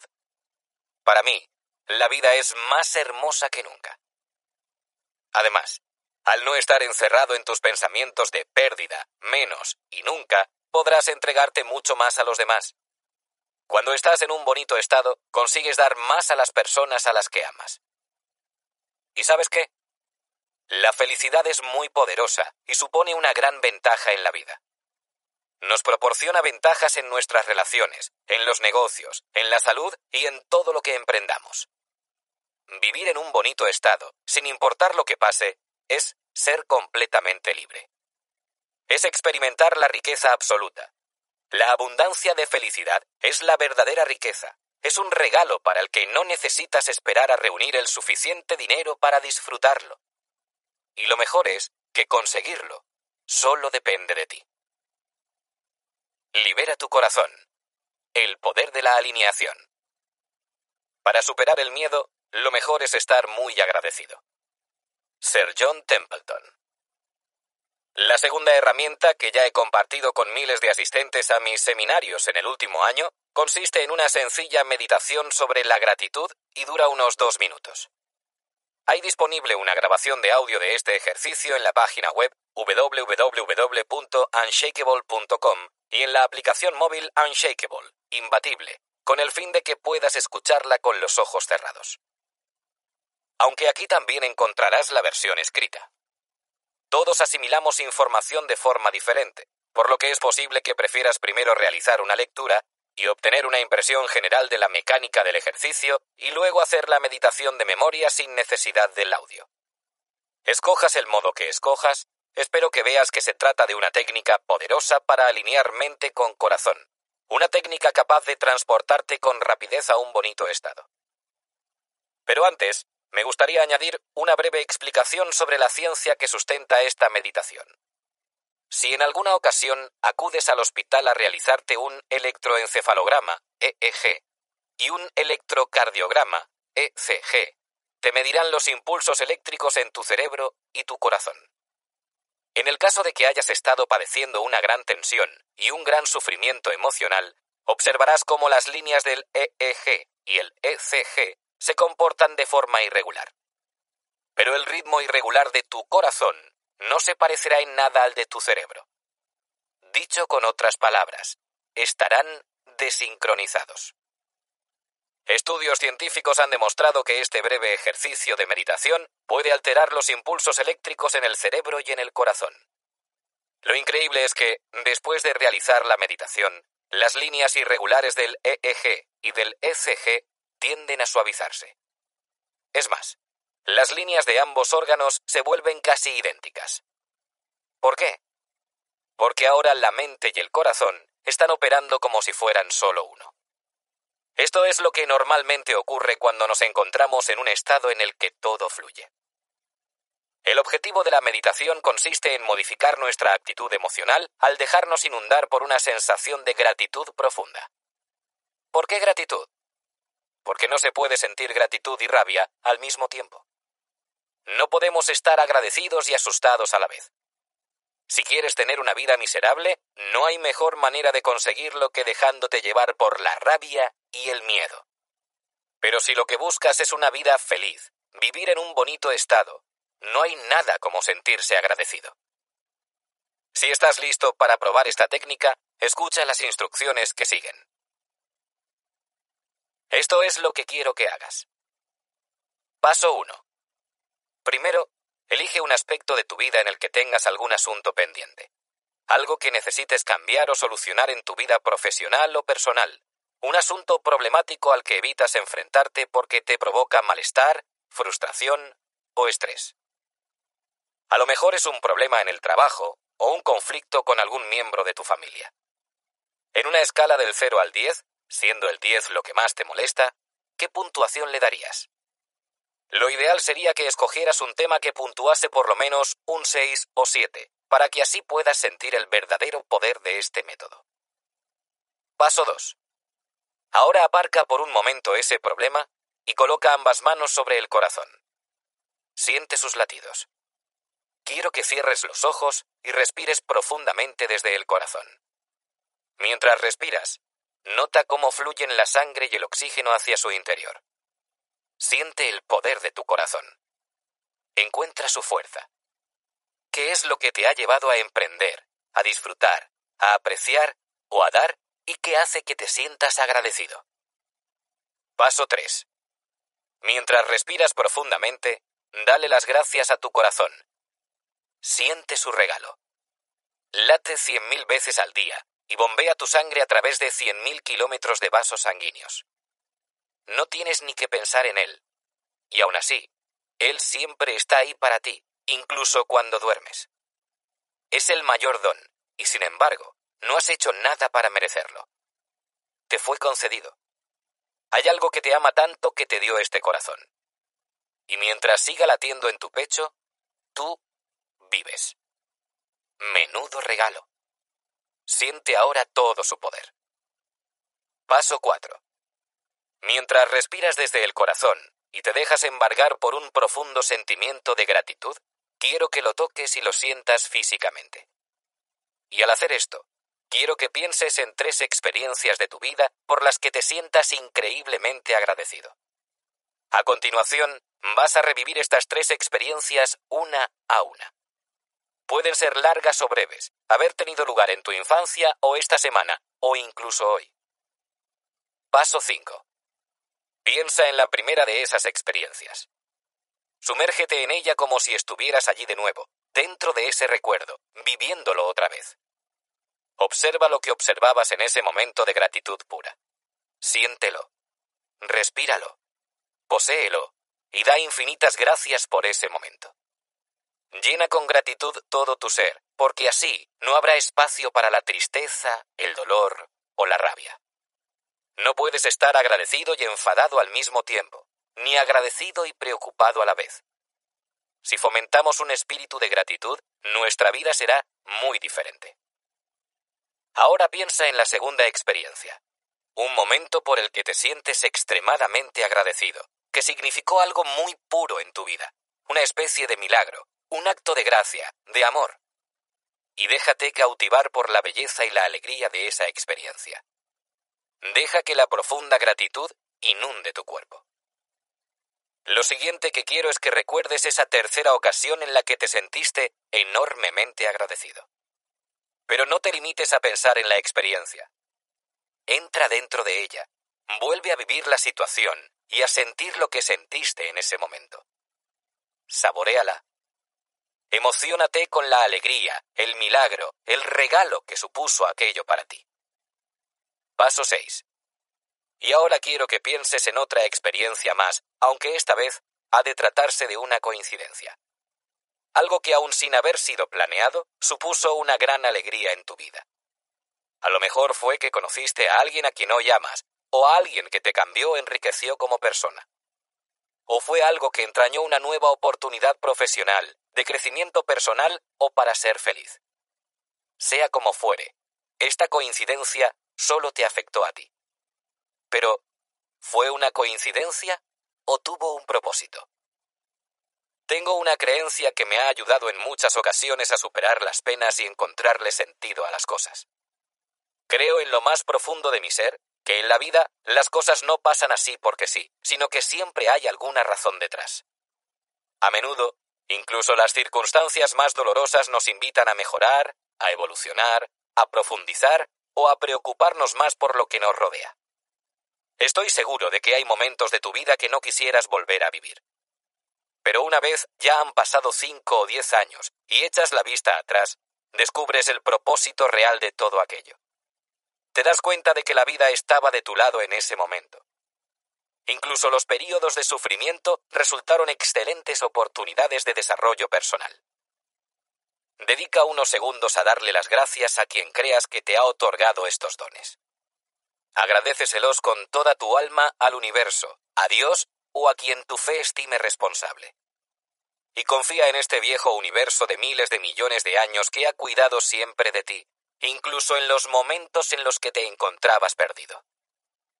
Paso 7.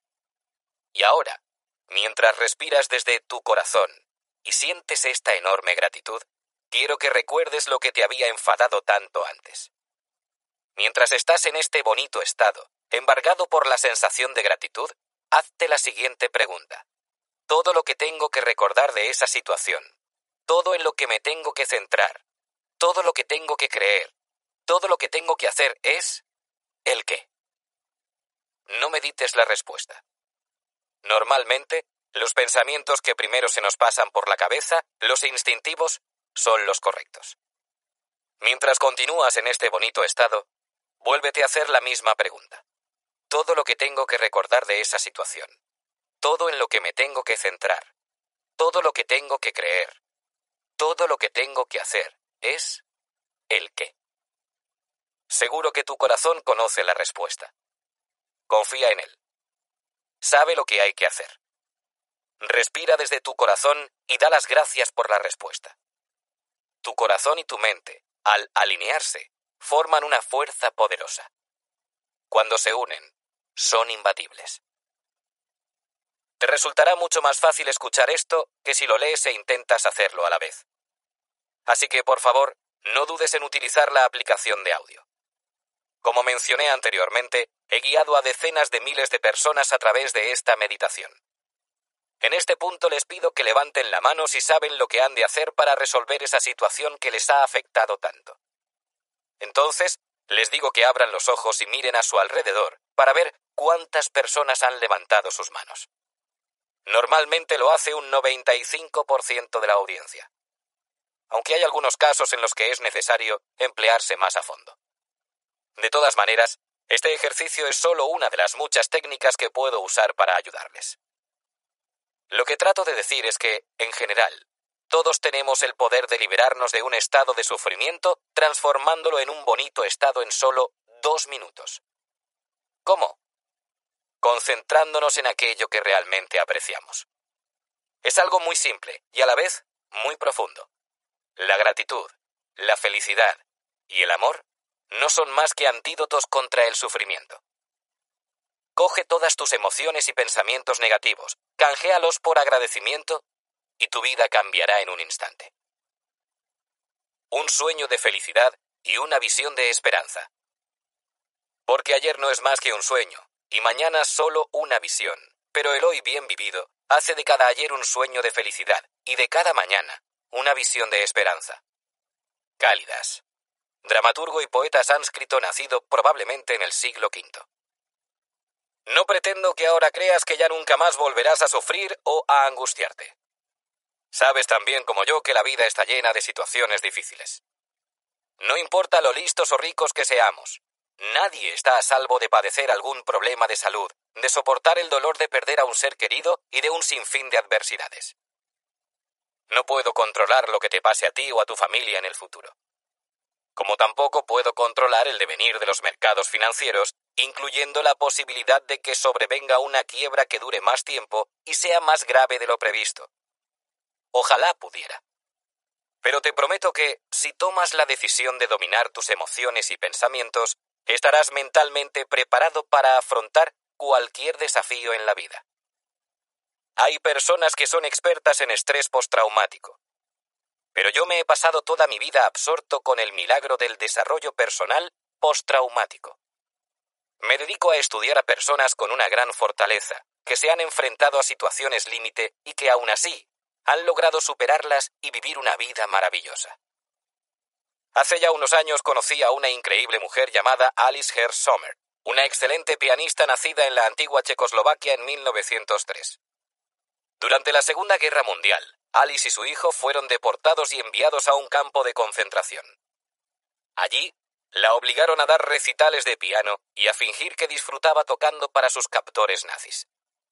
Si no lo hacía, la amenazaban con matar a su hijo. La increíble historia de cómo Alice sobrevivió a esa experiencia con su espíritu intacto está recogida en su biografía titulada A Garden of Eden in Hell. Cuando conocí a Alice, ella tenía 108 años y vivía en Inglaterra. A pesar de haber soportado esa tragedia, era una de las personas más positivas e inspiradoras que he visto nunca. Rebosaba vida y alegría. Vivía sola e insistía en cuidar de sí misma. Todavía tocaba el piano y cantaba a diario. Lo que más me impactó de ella era que todo le parecía hermoso. ¿No es asombroso? Para mí supone el mejor testimonio de cómo alguien que ha pasado por un verdadero infierno es capaz de volver a ser feliz. Cuando te encuentras con gente así, te resulta imposible olvidarlos, porque poseen el don más raro de todos, la habilidad de valorar y admirar las cosas, de estar agradecido por vivir. A pesar de las dificultades por las que han atravesado, esas personas irradian amor y alegría. Y luego están esas otras personas a las que te dan ganas de abofetear cuando ves que pierden los papeles porque su café con leche no está, en su opinión, suficientemente caliente. Me sobrecogió profundamente la descripción que hizo Alice de su experiencia en el campo de concentración. Me dijo sin rodeos que, para ella, todos los momentos de su vida, incluyendo aquellos años, son y serán un regalo. Entonces, ¿qué vas a hacer? ¿Te vienes conmigo a disfrutar de la riqueza verdadera y perdurable, enseñando a tu mente a encontrar la alegría en cada instante? Tú decides si quieres vivir en un estado de sufrimiento o en un bonito estado. Posees la capacidad de convertirte en un maestro del disfrute, de dejarte embargar por la gratitud, de sentirte feliz sin importar lo que pase. Lo mejor es que tu felicidad contagiará a los que te rodean. Si estás listo para quemar los barcos y llegar a la isla, te recomiendo que escribas una carta explicando el porqué de tu decisión de vivir en un bonito estado. Manda luego esa carta a tres personas a las que respetes y pídeles que te avisen, con delicadeza, si perciben que, en algún momento, te sumerges en un estado de sufrimiento. Igualmente puedes enviar la carta a la dirección en sufferingnow.tonyrobbins.com para que me llegue a mí. Me emocionará saber que has tomado la decisión de cambiar tu vida y conocer los motivos que te han impulsado a ello. Cuando escribas esa nota, no solo estarás materializando tus deseos, también te estarás comprometiendo públicamente a llevarlos a cabo, lo que te ayudará en tu cometido. Es incluso posible que inspires a los destinatarios a seguir tu ejemplo. Todos necesitamos una meta. La mía es muy sencilla. Voy a vivir en un bonito estado el resto de mi vida, y en cuanto me desvíe de mi camino, regresaré de nuevo a donde estaba. Esto me permitirá hacer más hermosa la vida de los demás y de aquellos a los que amo. Me encantaría que te unieras a mi misión, porque déjame que te diga algo. Vivir en un bonito estado es la mejor de las recompensas, el premio gordo, el mayor tesoro. Es algo más raro y un logro mucho más extraordinario que convertirse en millonario o multimillonario. Si te montas en una montaña rusa y disfrutas tanto de las subidas como de las bajadas, es que has conseguido ser alguien completamente imbatible. El secreto para vivir consiste en dar. Empecé este capítulo hablando sobre la verdadera riqueza. Así que, conforme nos acercamos al final de nuestro viaje juntos, ¿qué es realmente la verdadera riqueza? Y cómo puedes experimentar esa riqueza a diario. Durante mi charla con Sir John Templeton, uno de los primeros inversores internacionales que se convirtió en multimillonario, le pregunté, ¿cuál es el secreto para atraer la riqueza? Me contestó, Tony, el secreto está en lo que tú enseñas. Me reí y le dije, enseño un montón de cosas, ¿cuál de ellas? Con una gran sonrisa respondió, gratitud. Tú sabes, Tony, que los dos hemos conocido a gente con mil millones de dólares que era infeliz. Eso es la verdadera pobreza. Y los dos conocemos a personas que en apariencia no poseen nada, pero que se sienten agradecidos por vivir y por todo en general. Esas personas son inmensamente ricas. Todos sabemos, en lo más profundo de nuestro ser, que el dinero no nos hace ricos. Al igual que estoy seguro de que tú ya has descubierto que los mayores tesoros no son nunca los económicos, sino esos momentos de gracia, cuando apreciamos la perfección y la belleza que hay detrás de todas las cosas. Esos momentos en los que sentimos que hay algo eterno e invencible en nuestro interior, la esencia de nuestro espíritu. Esos tesoros son el cariño y el amor de nuestra familia y nuestros amigos. Es encontrarle un sentido al trabajo. Es la capacidad de aprender y evolucionar, de compartir y servir a los demás. Para mí también es la felicidad de ayudar a otras personas a superar sus límites y ver cómo resplandecen sus rostros cuando se acuerdan de quiénes son y de lo que realmente son capaces de hacer. Es el placer de observar cómo transforman sus vidas y ya no luchan, sino que celebran. Es esa sensación mágica de sentir que, de alguna forma, he contribuido, que he desempeñado un papel en el nacimiento de un maravilloso y excepcional ser humano. Es darme cuenta de que todas las adversidades que he padecido no solo me han ayudado a mí, sino también a otros, y que incluso el sufrimiento más terrible me ha llevado a algo hermoso. Se trata del mayor cambio que puedas llevar a cabo. Encuentra una causa a la que entregarte, una que te apasione y que sea más importante que tú, y serás rico. Nada nos enriquece más que ayudar a los demás. A menudo, la gente dice que donará cuando disponga de mucho dinero. Pero la verdad es que puedes empezar a dar incluso aunque tengas muy poco. Si una persona no es capaz de desprenderse de 10 centavos cuando tiene un dólar, mucho menos podrá dar cien mil dólares cuando tenga un millón.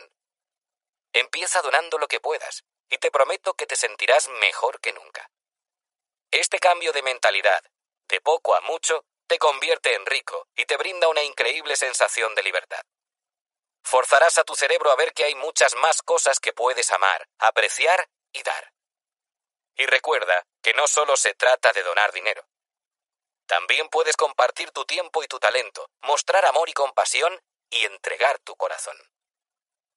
Yo rezo a diario para ser capaz de mejorar las vidas de todos aquellos que conozco.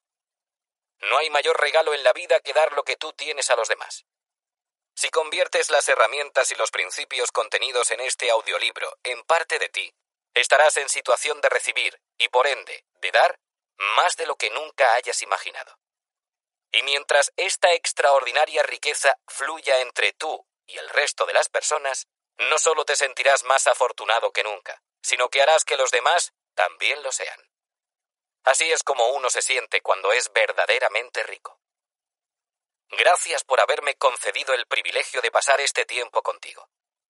Espero sinceramente que este audiolibro te haya sido de ayuda en tu trayecto hacia la libertad financiera. Puede que algún día nuestros caminos se crucen y tenga la oportunidad de conocerte, de escuchar tu historia y saber cómo este audiolibro contribuyó a que alcanzaras la vida que siempre deseaste. Por favor, vuelve a escuchar este audiolibro si alguna vez necesitas recordar quién eres y lo que puedes llegar a hacer. No te olvides de que tú eres más que el momento, más que el dinero que tengas, más que cualquier reto al que te enfrentes. Eres alma, espíritu y esencia. Y eres alguien realmente imbatible. Dios te bendiga. Tony Robbins. Creative Planning. Creative Planning es una sociedad líder en gestión patrimonial, reconocida a escala nacional en Estados Unidos. Nuestra actividad principal se basa en proporcionar a nuestros clientes un plan de inversión personalizado y en ofrecerles una amplia variedad de servicios relacionados con la administración de sus patrimonios. Creemos plenamente en nuestra independencia y por eso garantizamos un asesoramiento objetivo e imparcial libre de intereses comerciales. No hay ningún coste oculto, comisión o fondo de inversión propio que desvirtúe nuestro enfoque o genere un conflicto de intereses. Nuestro objetivo primordial es proveer asesoramiento y soluciones que redunden en un mayor beneficio para nuestros clientes. A continuación, detallo algunos de los reconocimientos que hemos acumulado a lo largo de los años. Empresa número uno en gestión patrimonial en Estados Unidos, CNBC 2014 y 2015. Asesor independiente número uno en América, Barrons, 2013, 2014 y 2015. Y asesor de inversión número uno en Estados Unidos por el crecimiento alcanzado en 10 años, Forbes, 2016.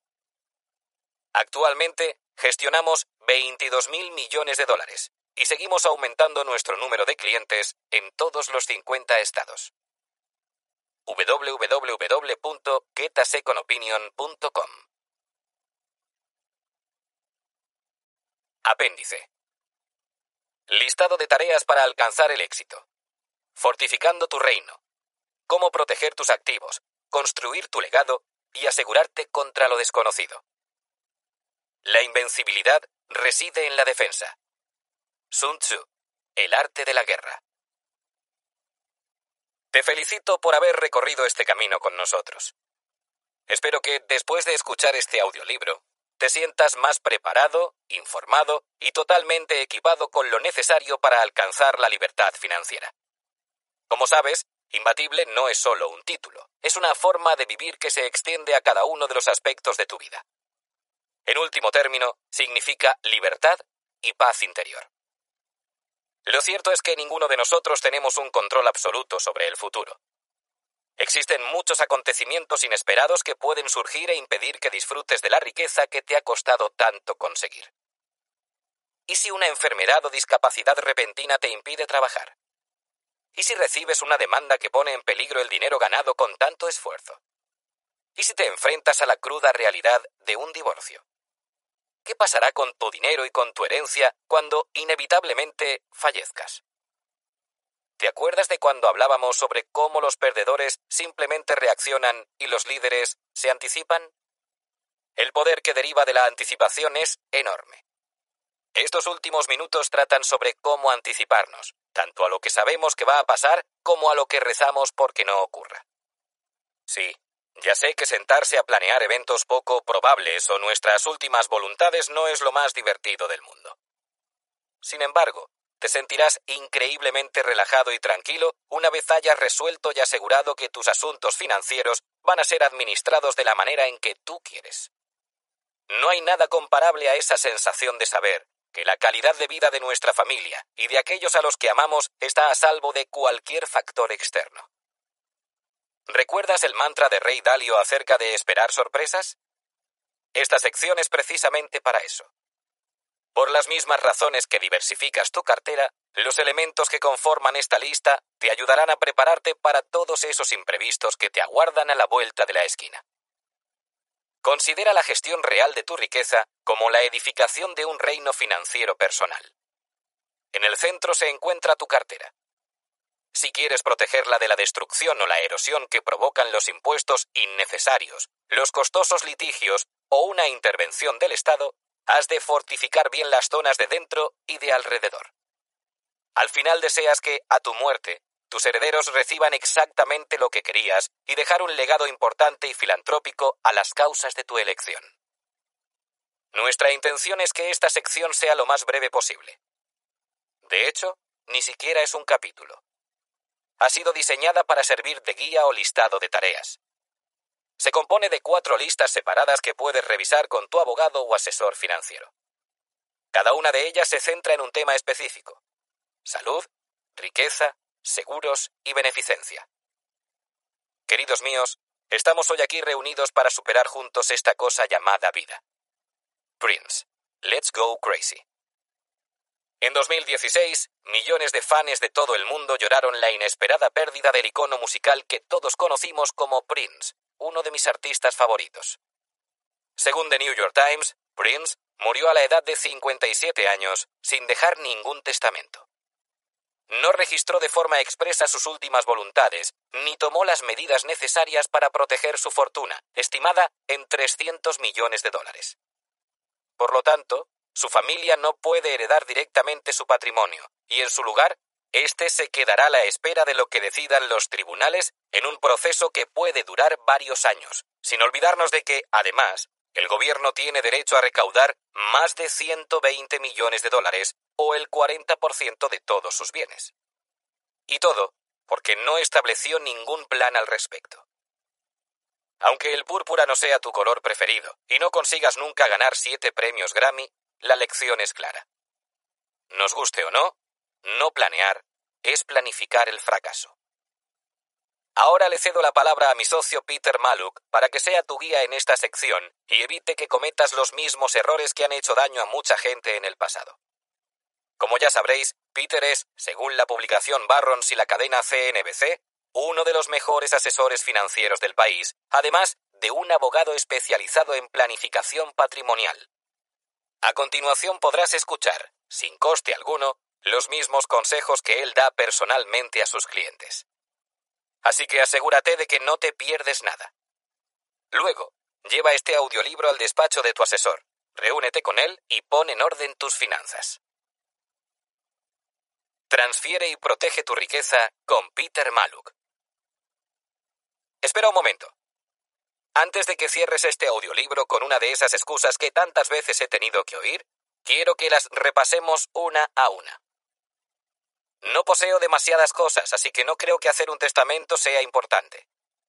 Si no es importante, ¿por qué trabajas entonces? ¿Por qué inviertes? ¿Por qué haces estimaciones de costes? Por supuesto que es importante, y lo más probable es que lo estés aplazando porque te parezca un tema muy complicado. Se puede hacer de forma rápida y económica, y además, tu familia se merece que la protejas. ¿No te parece? Todavía soy joven y esta cuestión me resulta irrelevante, sí que es relevante si hay personas a las que quieres, madre, padre, abuelo, tío o tía, que no tienen establecidas medidas de protección para sí mismos o sus familias. Poseo un patrimonio bastante extenso y va a ser un lío muy grande. Si crees que elaborar tu testamento va a ser un lío, imagínate lo que podría suponer para tus seres queridos que te pasara algo que te incapacitara o que fallecieras. Siento ser tan directo, pero tengo que insistirte en esto. Si posees un capital importante, deberías empezar a planificar ya tu sucesión patrimonial. No hay ni un instante que perder. Nadie sabe el tiempo que le queda. Retrasar esto puede tener consecuencias catastróficas. Mejor lo malo conocido. Has de admitir que las desventajas de querer evitar lo inevitable son mayores que el engorro de reunirte una vez con tu abogado o asesor financiero. En las siguientes cuatro listas Hablaremos de cómo protegerte en caso de enfermedad, cómo gestionar tu sucesión patrimonial o testamento, cómo asegurar tus activos en vida y, finalmente, cómo dejar un legado a la beneficencia. Esta sección ha sido pensada para que la trates directamente con tu asesor de confianza.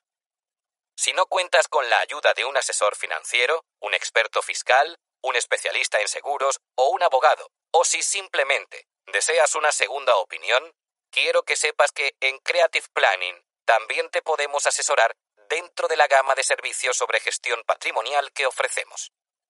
Si tienes alguna pregunta o nos quieres hacer una consulta, no dudes en ponerte en contacto con nosotros a través de nuestra página web www.getaseconopinion.com. Lista 1. Yo tengo el poder. Si alguna vez me veo incapacitado, me dará igual quién tome las decisiones concernientes a mi salud o maneje mis asuntos financieros. Pero si tuviese que elegir, creo que el gobierno sería el más adecuado para hacer todo esto en mi nombre. Algo que nunca dijo nadie. Una vez tuve una cliente que, con 53 años y a pesar de gozar aparentemente de buena salud, dejó de responder a los estímulos de repente. Su familia la trasladó rápidamente al hospital donde le detectaron un tumor cerebral. Como no había firmado ningún poder notarial, su marido no pudo acceder a ninguna de sus cuentas ni solicitar prestaciones por invalidez. Falleció poco tiempo después, sin haber recuperado la conciencia, y pronto su familia descubrió que no había dejado testamento. Los tres elementos de esta lista podrían haberse solucionado fácilmente si se hubiesen tomado unas pocas y sencillas decisiones. No es un tema complejo. Cualquier abogado cualificado podría haber llevado a cabo rápidamente las gestiones oportunas que hubiesen evitado esta situación a la familia de mi cliente. Esto es lo mínimo que tienes que hacer si quieres protegerte a ti y a los tuyos. Poder notarial de atención médica. ¿Qué ocurriría si tú o tu mujer quedarais incapacitados repentinamente y no fuerais capaces de tomar decisiones por vosotros mismos? ¿Quién tomaría las decisiones médicas en vuestro nombre si algo así llegara a suceder? Esto es algo en lo que debes pensar mientras tengas facultad para ello. Es posible que si tienes cónyuge, esta o este sea tu mejor opción. Es importante que consideres seriamente las implicaciones de tu elección final. Por ejemplo, si tienes una póliza de seguro de vida de elevada cuantía, quizá prefieras que la persona autorizada a desconectarte del sistema de soporte vital no sea uno de los beneficiarios. Vale, es broma. Ahora en serio. Necesitas a alguien en quien confíes plenamente y que sea capaz de tomar las decisiones pertinentes, desde desconectar el soporte vital, como acabo de mencionar, hasta cambiar de equipo médico o de hospital. Estas pueden ser decisiones de vida o muerte literalmente. Toma la determinación que creas más correcta y déjala estipulada por escrito de inmediato. Poder notarial para asuntos financieros. Aunque confíes en tu familia para los temas relacionados con tu salud, sabes que la gestión del dinero puede ser algo problemático para ellos. Al igual que puedes necesitar que alguien tome por ti las decisiones sobre el cuidado de tu salud, también necesitarás que alguien de tu confianza maneje tus asuntos financieros. Esto puede implicar ordenar el pago de recibos habituales como la hipoteca, firmar documentos legales e incluso hablar con otras entidades en tu nombre, como tu compañía telefónica o aseguradora. Si ocurriese algo que te incapacitara y no tuvieses este documento en orden, tu cónyuge, familiares o amigos pueden solicitar judicialmente la potestad para administrar tus finanzas. Si estás solo en la vida, hay muchos bancos que disponen de administradores que a cambio de una pequeña comisión pueden hacerse cargo de estos asuntos. No es plato de buen gusto enfrentarse a este problema cuando tú ya estás en una situación muy delicada. Soluciona este tema lo antes posible, y así no solo estarás más tranquilo sabiendo que vas a estar en buenas manos, sino que además harás que tu familia tenga una preocupación menos en un momento ya de por sí difícil. Testamento vital, también conocido como documento de voluntades anticipadas o de instrucciones previas. Si no quieres transferir a nadie el poder de decisión sobre el cuidado de tu salud, puedes realizar un testamento vital a través del cual indicar a los médicos cómo proceder en el caso de que no puedas expresar tus deseos. Al establecer un documento anticipando tus voluntades, estás también quitando a tus seres queridos un gran peso de encima. Lista 2. Planificación patrimonial y sucesoria. Las mejores cosas de la vida son gratis, pero que se las queden los pájaros y las abejas. Ahora dame dinero. Eso es lo que quiero. Barrett Strong. Money. That's what I want. La mayoría de la gente cree que la planificación patrimonial y sucesoria es simplemente elaborar un testamento. Pero la planificación patrimonial va mucho más allá de la decisión de quién se queda con qué tras tu muerte. Hay varias cosas que puedes hacer hoy para reducir tu carga tributaria y aumentar la eficiencia fiscal. Realizar un testamento. El primer paso de la planificación patrimonial es la redacción de un testamento, y para ello deberás tomar cuatro decisiones clave. ¿Quiénes son los beneficiarios? Es decir, ¿quién se queda con qué? ¿Quién obtendrá la guardia y custodia de tus hijos en el caso de que estos sean menores de edad en el momento de tu defunción? Si esto no está recogido en el testamento, será un tribunal el que decida. Repito, será un tribunal el que decida quién criará a tus hijos. ¿Estás por fin prestando atención? Las personas a las que un tribunal concedería la guardia y custodia de tus hijos, tus padres o hermanos, no tienen por qué ser las mismas que tú elegirías. Esta es una decisión importante. Considera detenidamente quién de tu familia o allegados crees que puede criar a tus hijos de la manera en que a ti te gustaría.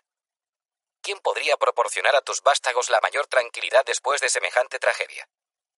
Habla con tu cónyuge sobre el tema y haced la elección de forma conjunta. Mantened después una conversación con las personas que hayáis escogido y preguntadles si quieren ser los tutores legales. ¿Quién será tu albacea testamentario? Esta persona será la responsable de asegurar que se cumplen tus últimas voluntades. ¿Quieres que tus bienes se distribuyan directamente a tus herederos o a los fiduciarios que hayas designado para administrarlos en su beneficio? Un fideicomiso testamentario. Te pongo el siguiente ejemplo. Imagínate que hay una pareja que posee bienes por valor de 400.000 dólares y deciden que cuando fallezcan, estos se dividan en partes iguales entre sus dos hijos que actualmente tienen 19 y 20 años. Si ambos padres muriesen hoy, cada uno de ellos recibiría un cheque de 200.000 dólares sin restricciones.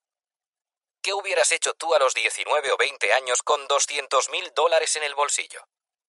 Si tienes 19 o 20 años de edad y dispones de 200.000 dólares, te sugiero que te vuelvas a escuchar los capítulos sobre inversiones de este audiolibro. En su lugar, los padres pueden establecer un fideicomiso testamentario en el que se estipule que sus hijos han de recibir el capital y los ingresos necesarios para garantizar su salud y educación hasta que cumplan 30 años, momento en el cual se les hará entrega de lo que quede de herencia. Estoy convencido de que los 30 años de edad son los nuevos 18. El testamento también nombrará al fideicomisario, una persona o empresa designada por ti para guardar el dinero, invertirlo y distribuirlo de acuerdo con los términos del fideicomiso testamentario. Lista 3. Seguros. Todo el mundo tiene un plan hasta que recibe el primer golpe en la cara. Mike Tyson. Muchas de las eventualidades potencialmente capaces de llevarte a la bancarrota pueden ser cubiertas con un seguro. Al igual que aseguras tu coche para evitar que te llegue una factura de varios ceros en caso de que tengas un accidente que sea solo eso, un accidente, o que pagas un seguro de salud por si alguna vez sufres alguna dolencia grave y no deseas que el monto del hospital te arruine la vida, existen otros tipos de seguros que, gestionados de forma adecuada, pueden ser una herramienta fantástica. Sí, ya sé que a nadie le gustan los seguros hasta el momento en que los necesita. Puedes hacerlo todo bien, contratar a un fiduciario, reducir la cantidad de comisiones e impuestos, construir una cartera excepcional, y aún así, en un abrir y cerrar de ojos, ver cómo todos tus esfuerzos se van al traste por no haber contado con la posibilidad de que sucediese algo catastrófico. Así que protejámonos lo mejor que podamos, ¿no te parece? El miedo a la muerte viene del miedo a la vida. Un hombre que vive plenamente está preparado para morir en cualquier momento. Mark Twain. Seguro de vida. Si tienes un seguro para el móvil, pero no uno de vida, tú y yo tenemos que hablar. No bromeo. Un seguro de vida es crucial para proteger tus bienes y a tu familia. He sido testigo de varias situaciones dramáticas en las que los familiares de personas que fallecían sin un seguro de vida o sin la cobertura adecuada se quedaban sin dinero al desaparecer sus ingresos y amontonarse las deudas. Aunque ya dispongas de un seguro de vida, quiero que veamos los diferentes tipos que existen para asegurarnos que el que tienes es el que más te conviene. Seguro de vida temporal o a término. El seguro temporal es el seguro de vida que más se adecua a las necesidades de casi todos los estadounidenses. Sin embargo, los agentes de seguros no suelen recomendarlo porque las comisiones que perciben son muy bajas. Podría escribir un libro entero acerca de cómo la industria aseguradora intenta sacar siempre rédito de todo. Pero me estoy desviando del tema. Una póliza de seguro de vida temporal cubre un periodo de tiempo determinado, normalmente 10, 15, 20 o 30 años. Al finalizar ese periodo, la póliza llega a término y la cobertura expira. Muchos agentes se escudan en la posibilidad de que no obtengas rendimiento alguno de tu inversión para evitar que lo contrates. En mi opinión, este es un argumento bastante estúpido. Es como decir que debería de estar decepcionado por tener una póliza de seguro del hogar y que mi casa no se haya incendiado. Un seguro temporal puede resultar muy útil si quieres que tu familia esté protegida en caso de que te pasara algo antes de lograr la seguridad financiera. La duración del contrato depende de lo lejos que estés de alcanzar tus objetivos económicos. Un agente de seguros o tu asesor financiero pueden ayudarte a averiguar esa cifra. Seguro de vida permanente. Como su nombre indica, este tipo de seguro dura toda la vida. Es por eso que resulta mucho más caro, ya que la compañía aseguradora sabe que, en algún momento, tendrá que abonar la indemnización por defunción. Seguro de vida permanente variable. Se trata de un seguro de vida permanente en el que los ahorros acumulados se reinvierten en una serie de subcuentas semejantes a los fondos de inversión. Ten mucho cuidado. Este vehículo de casi inversión está repleto de gastos, comisiones elevadísimas y fondos de inversión de gestión activa. La penalización por cancelación es también muy onerosa.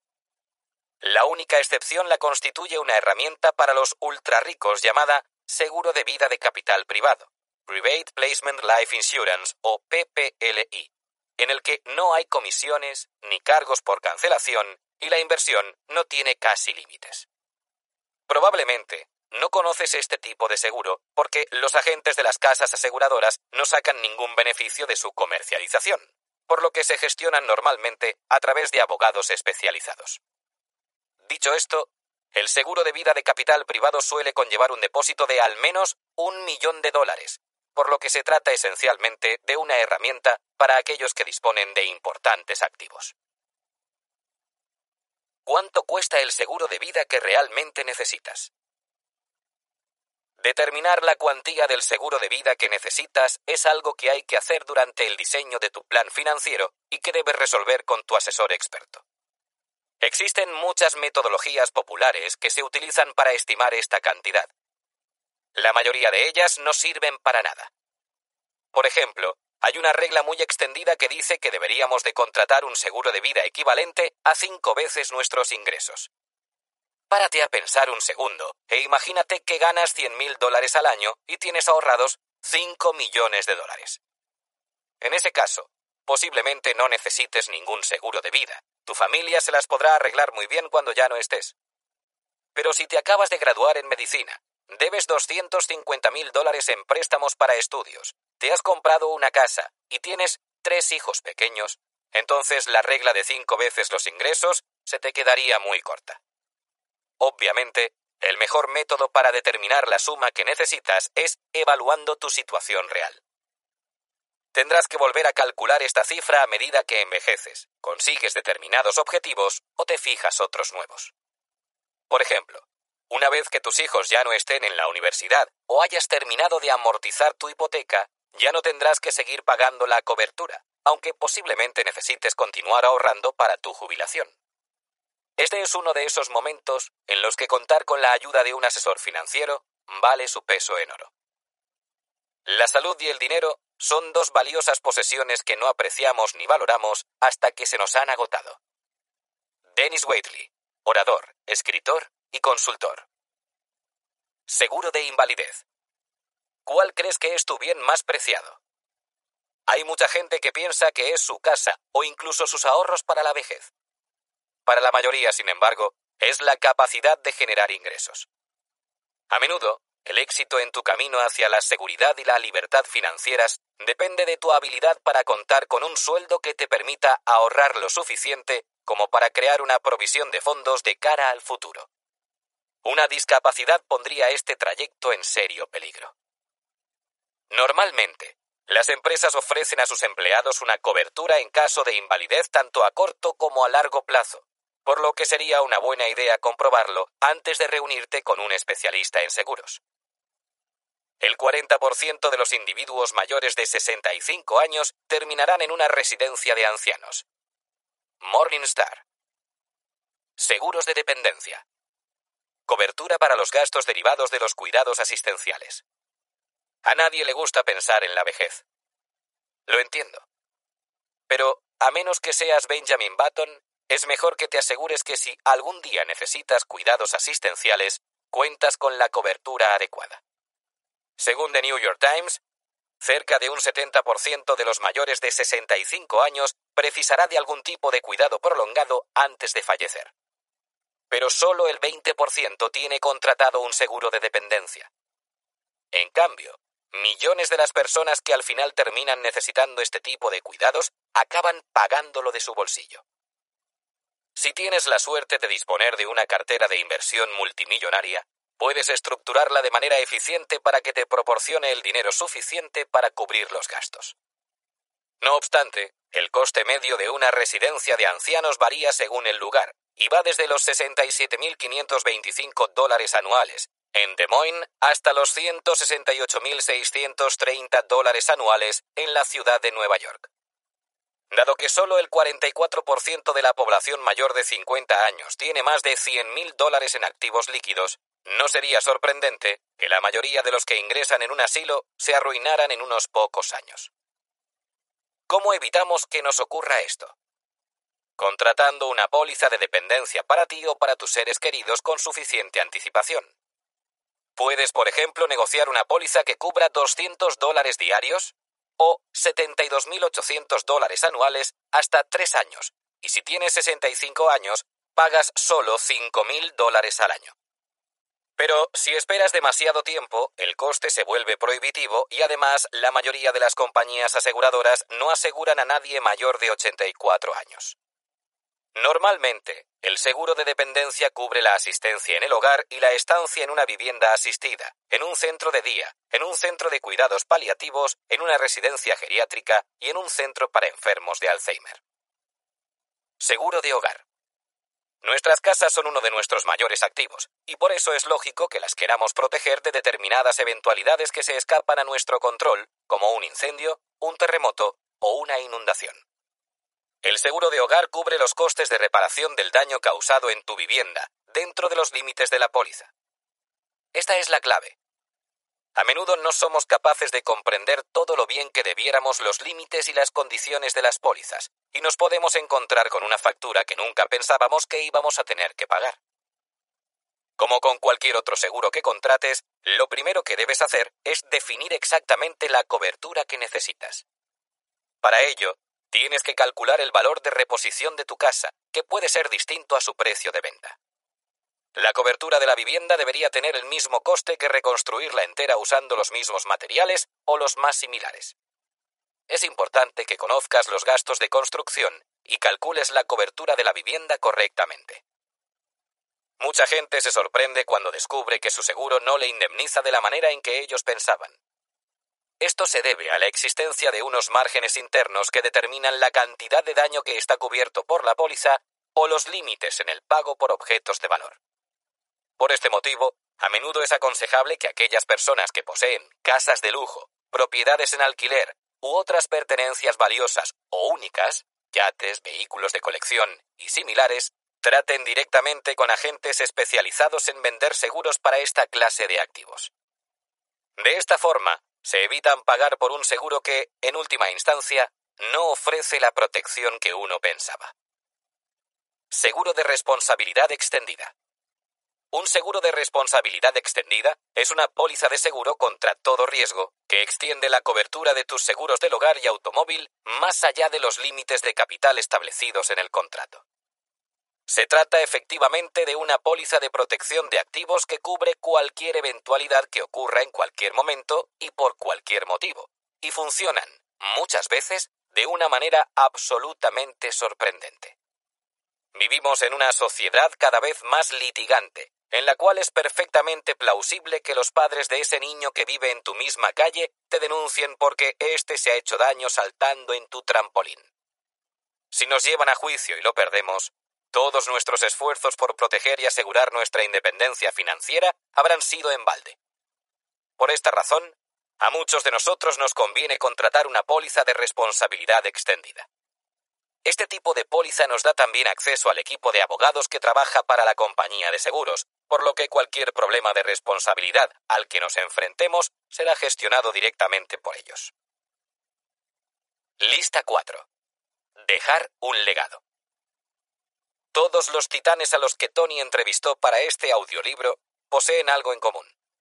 No solo les apasiona ganar dinero para ellos y sus familias, sino también darlo. Han experimentado en primera persona la felicidad que se siente al compartir la riqueza con aquellas causas que consideramos importantes y valiosas. No te olvides que uno de los motivos por los que Tony y yo nos hemos lanzado a escribir este libro es para ayudar a dar de comer a mil millones de personas. Montar una fundación privada. Para poseedores de grandes fortunas, crear una fundación privada puede ser una estupenda manera de dejar un legado benéfico multigeneracional. Una fundación privada es una entidad benéfica independiente que cuenta con empleados y un equipo directivo encargado de gestionar las operaciones y el reparto de bienes de acuerdo con su misión.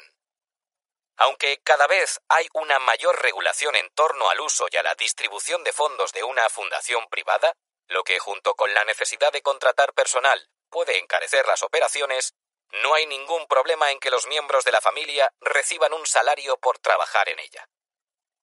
Busca una manera creativa de aumentar tu impacto.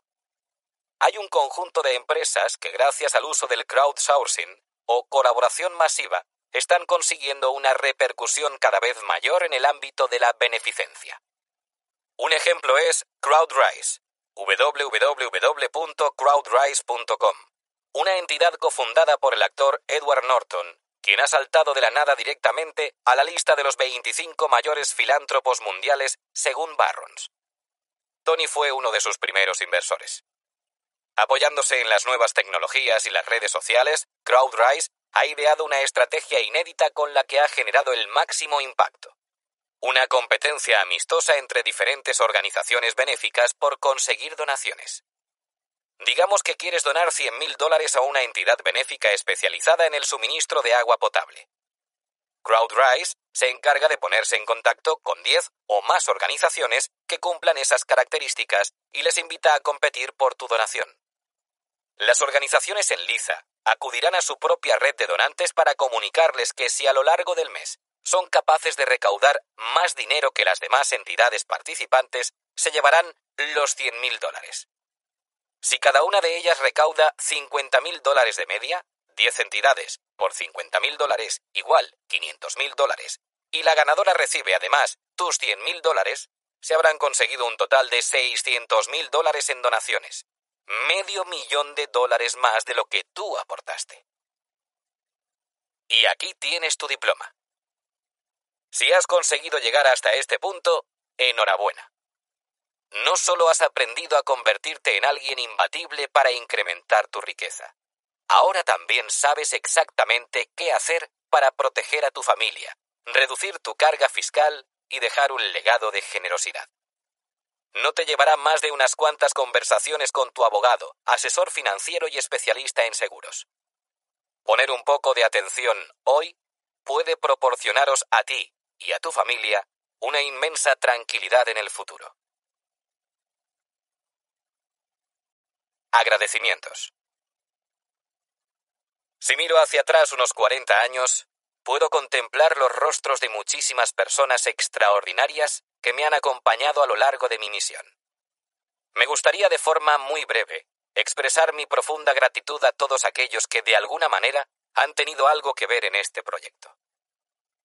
Primero, claro está, a mi familia.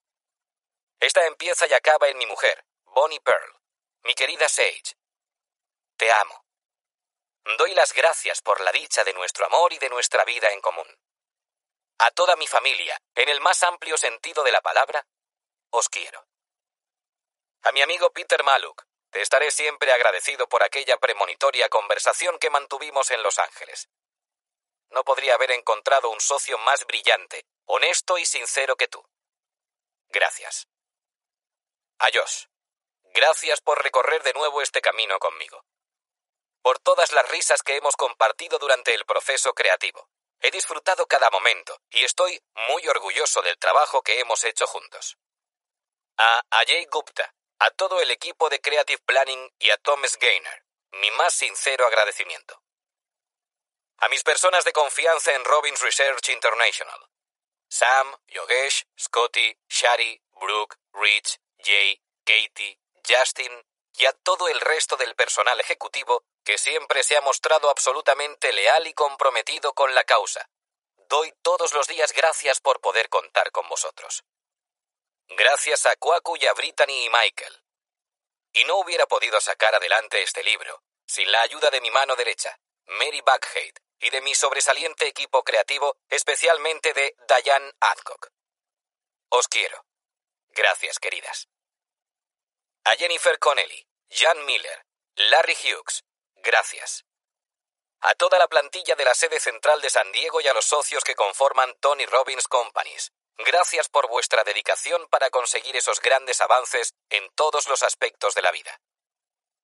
Hay cuatro hombres magníficos a los que considero amigos de verdad y que han sido determinantes para mí. A mis grandes referentes Peter Guber, Mark Benioff, Paul Tudor Jones y Steve Wynn. Gracias por vuestro amor y por ser tan brillantes, creativos e intachables. Vuestra amistad es para mí un gran regalo. Cada día que paso con vosotros me siento más motivado a mejorar en todo lo que hago. Mis actos y comparecencias por todo el mundo me brindan la oportunidad de conocer cada año a cientos de miles de personas maravillosas que me causan un gran impacto. Pero este libro, su esencia, al igual que su predecesor, Dinero domina el juego, fueron creados gracias a un grupo de más de 50 personas extraordinarias cuyos conocimientos y estrategias me impactaron profundamente, y estoy seguro que impactarán a todos los que escuchen este audiolibro. Mis más sinceras gracias y mi respeto y admiración a todos los que han compartido conmigo su valioso tiempo y el trabajo de toda su vida. Estaré eternamente agradecido. A Ray Dalio, Jack Bogle, Steve Forbes, Alan Greenspan, Mary Callahan Erdoes, John Paulson, Harry Markovich y Howard Marks. Vuestra sabiduría no tiene parangón. La maestría que demostráis es una verdadera inspiración y me considero un privilegiado al poder aprender de vosotros. Gracias. Gracias también a T. Boone Pickens, Kyle Bass, Charles Schwab, Sir John Templeton, Carl Icahn, Robert Schiller, Dan Ariely, Barton Malkiel, Alicia Mannell, Teresa Ghilarducci, Jeffrey Brown, David Babel, Larry Summers, David Swensen, Mark Faber, Warren Buffett y George W. Bush. Gracias a todos los que me concedieron entrevistas o me dedicaron un poco de su tiempo durante mis seminarios Platinum Partnership Wealth Mastery, y a todos los que, a lo largo de los años, han compartido conmigo sus conocimientos y servido de ejemplo de lo que es posible. Sois todos una gran fuente de inspiración, y vuestras ideas se ven reflejadas de múltiples formas en estas páginas. Gracias otra vez a mis compañeros de Simon ⁇ Schuster, en especial a Jonathan Karp y Ben Lunen. A William Green, gracias por tu inteligencia y humor británico y sobre todo por haberte unido a este proyecto y por preocuparte tanto por cada palabra y raya final. Gracias también a Cindy por tu compromiso con este manuscrito. Por supuesto, este libro no ha de servir solamente a los lectores. Por ese motivo, mi más sincero agradecimiento a todos los que forman parte de la Fundación Anthony Robbins y a nuestros socios estratégicos, en especial a Dan Nesbitt de Feeding America, por ayudarnos a coordinar esta innovadora iniciativa para proveer de alimentos a nuestros hambrientos vecinos. La distribución de mi donación inicial de 100 millones de comidas y los esfuerzos de todos los que trabajan incansablemente para reunir los fondos necesarios permitirán el reparto de mil millones de comidas durante los próximos ocho años.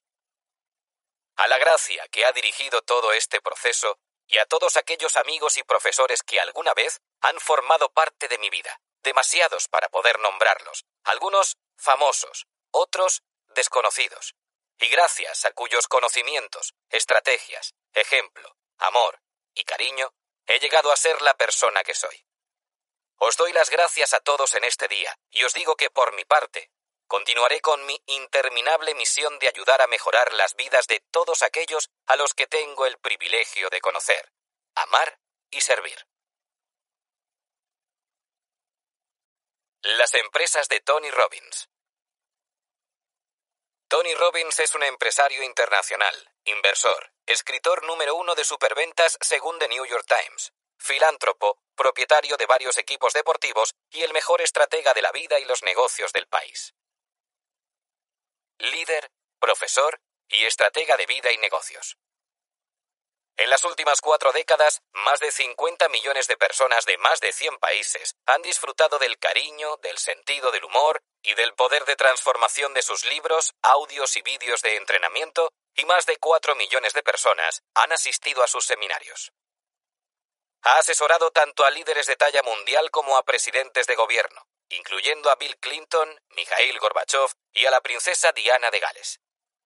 ha ayudado a llegar a lo más alto a equipos deportivos, incluyendo a tres ganadores del título de la Liga Profesional de Baloncesto estadounidense, NBA, además de a destacados deportistas como Serena Williams y Andrea Gassi. Otros que también acuden a él en busca de consejos son actores galardonados y artistas como Leonardo DiCaprio, Hugh Jackman, Anthony Hopkins y Pitbull. Ha asesorado a algunos de los empresarios y hombres de negocios multimillonarios más exitosos del mundo, como por ejemplo Mark Benioff, consejero delegado y fundador de Salesforce.com, Peter Guber, presidente y consejero delegado de Mandalay Entertainment Group y propietario de los equipos deportivos Golden State Warriors y Los Angeles Dodgers, y el multimillonario magnate del juego Steve Wynn, propietario de Wynn Resorts and Casinos. Iniciativa empresarial e inversiones. Robbins es fundador o socio en más de 30 compañías, de las cuales 12 administra de forma activa. Estas operan en siete industrias diferentes con unas ventas anuales de más de 5.000 millones de dólares. Sus empresas pertenecen a sectores muy dispares e incluyen desde un complejo hotelero de cinco estrellas situado en una isla de Fiji, Namail Resort and Spa, hasta una compañía de realidad virtual que posee acuerdos en exclusiva con la NBA y con los conciertos de Live Nation, Next VR. También es socio propietario de varios equipos deportivos como Los Ángeles Football Club, LAFC y Team Liquid, organización mundial líder en el floreciente campo de los deportes electrónicos. Filantropía. Desde hace mucho tiempo, Tony es un filántropo extraordinario que nunca ha olvidado sus raíces. En concreto, la vez que alguien les llevó la cena del Día de Acción de Gracias a él y a su familia en un momento de necesidad cuando apenas tenía 11 años. Ha suministrado 250 millones de comidas a familias hambrientas y durante los próximos ocho años distribuirá mil millones de comidas entre los más necesitados a través de sus socios de la organización benéfica Feed in America. Además de alimentar a los pobres, Robbins provee de agua potable a 250.000 personas al día en India, y su intención es llegar al millón de personas en los próximos cinco años. Robbins también se ha asociado con Elon Musk y con otros líderes de innovación para donar un millón de los 15 millones de dólares del premio X-Prize para la educación. Además, colabora con la organización sin ánimo de lucro Operation Underground Railroad para liberar a más de 200 niños de la esclavitud sexual. Premios y reconocimientos. La revista Worth lo ha incluido dos veces en la lista Power 100 de los líderes más influyentes en el mundo de las finanzas. Ha sido distinguido por Accenture como uno de los 50 mejores intelectuales empresariales del mundo. Harvard Business Publishing lo ha añadido a la lista de los 200 mejores gurús empresariales, y American Express lo ha reconocido como uno de los mejores seis líderes empresariales del mundo en asesorar a clientes emprendedores. Apareció en un artículo de portada de la revista Fortune como el que susurra a los consejeros delegados por su trabajo extraordinario de ser el líder al que los líderes recurren. Espero que hayan disfrutado de este audiolibro. Copyright Objetivo Emprendedor.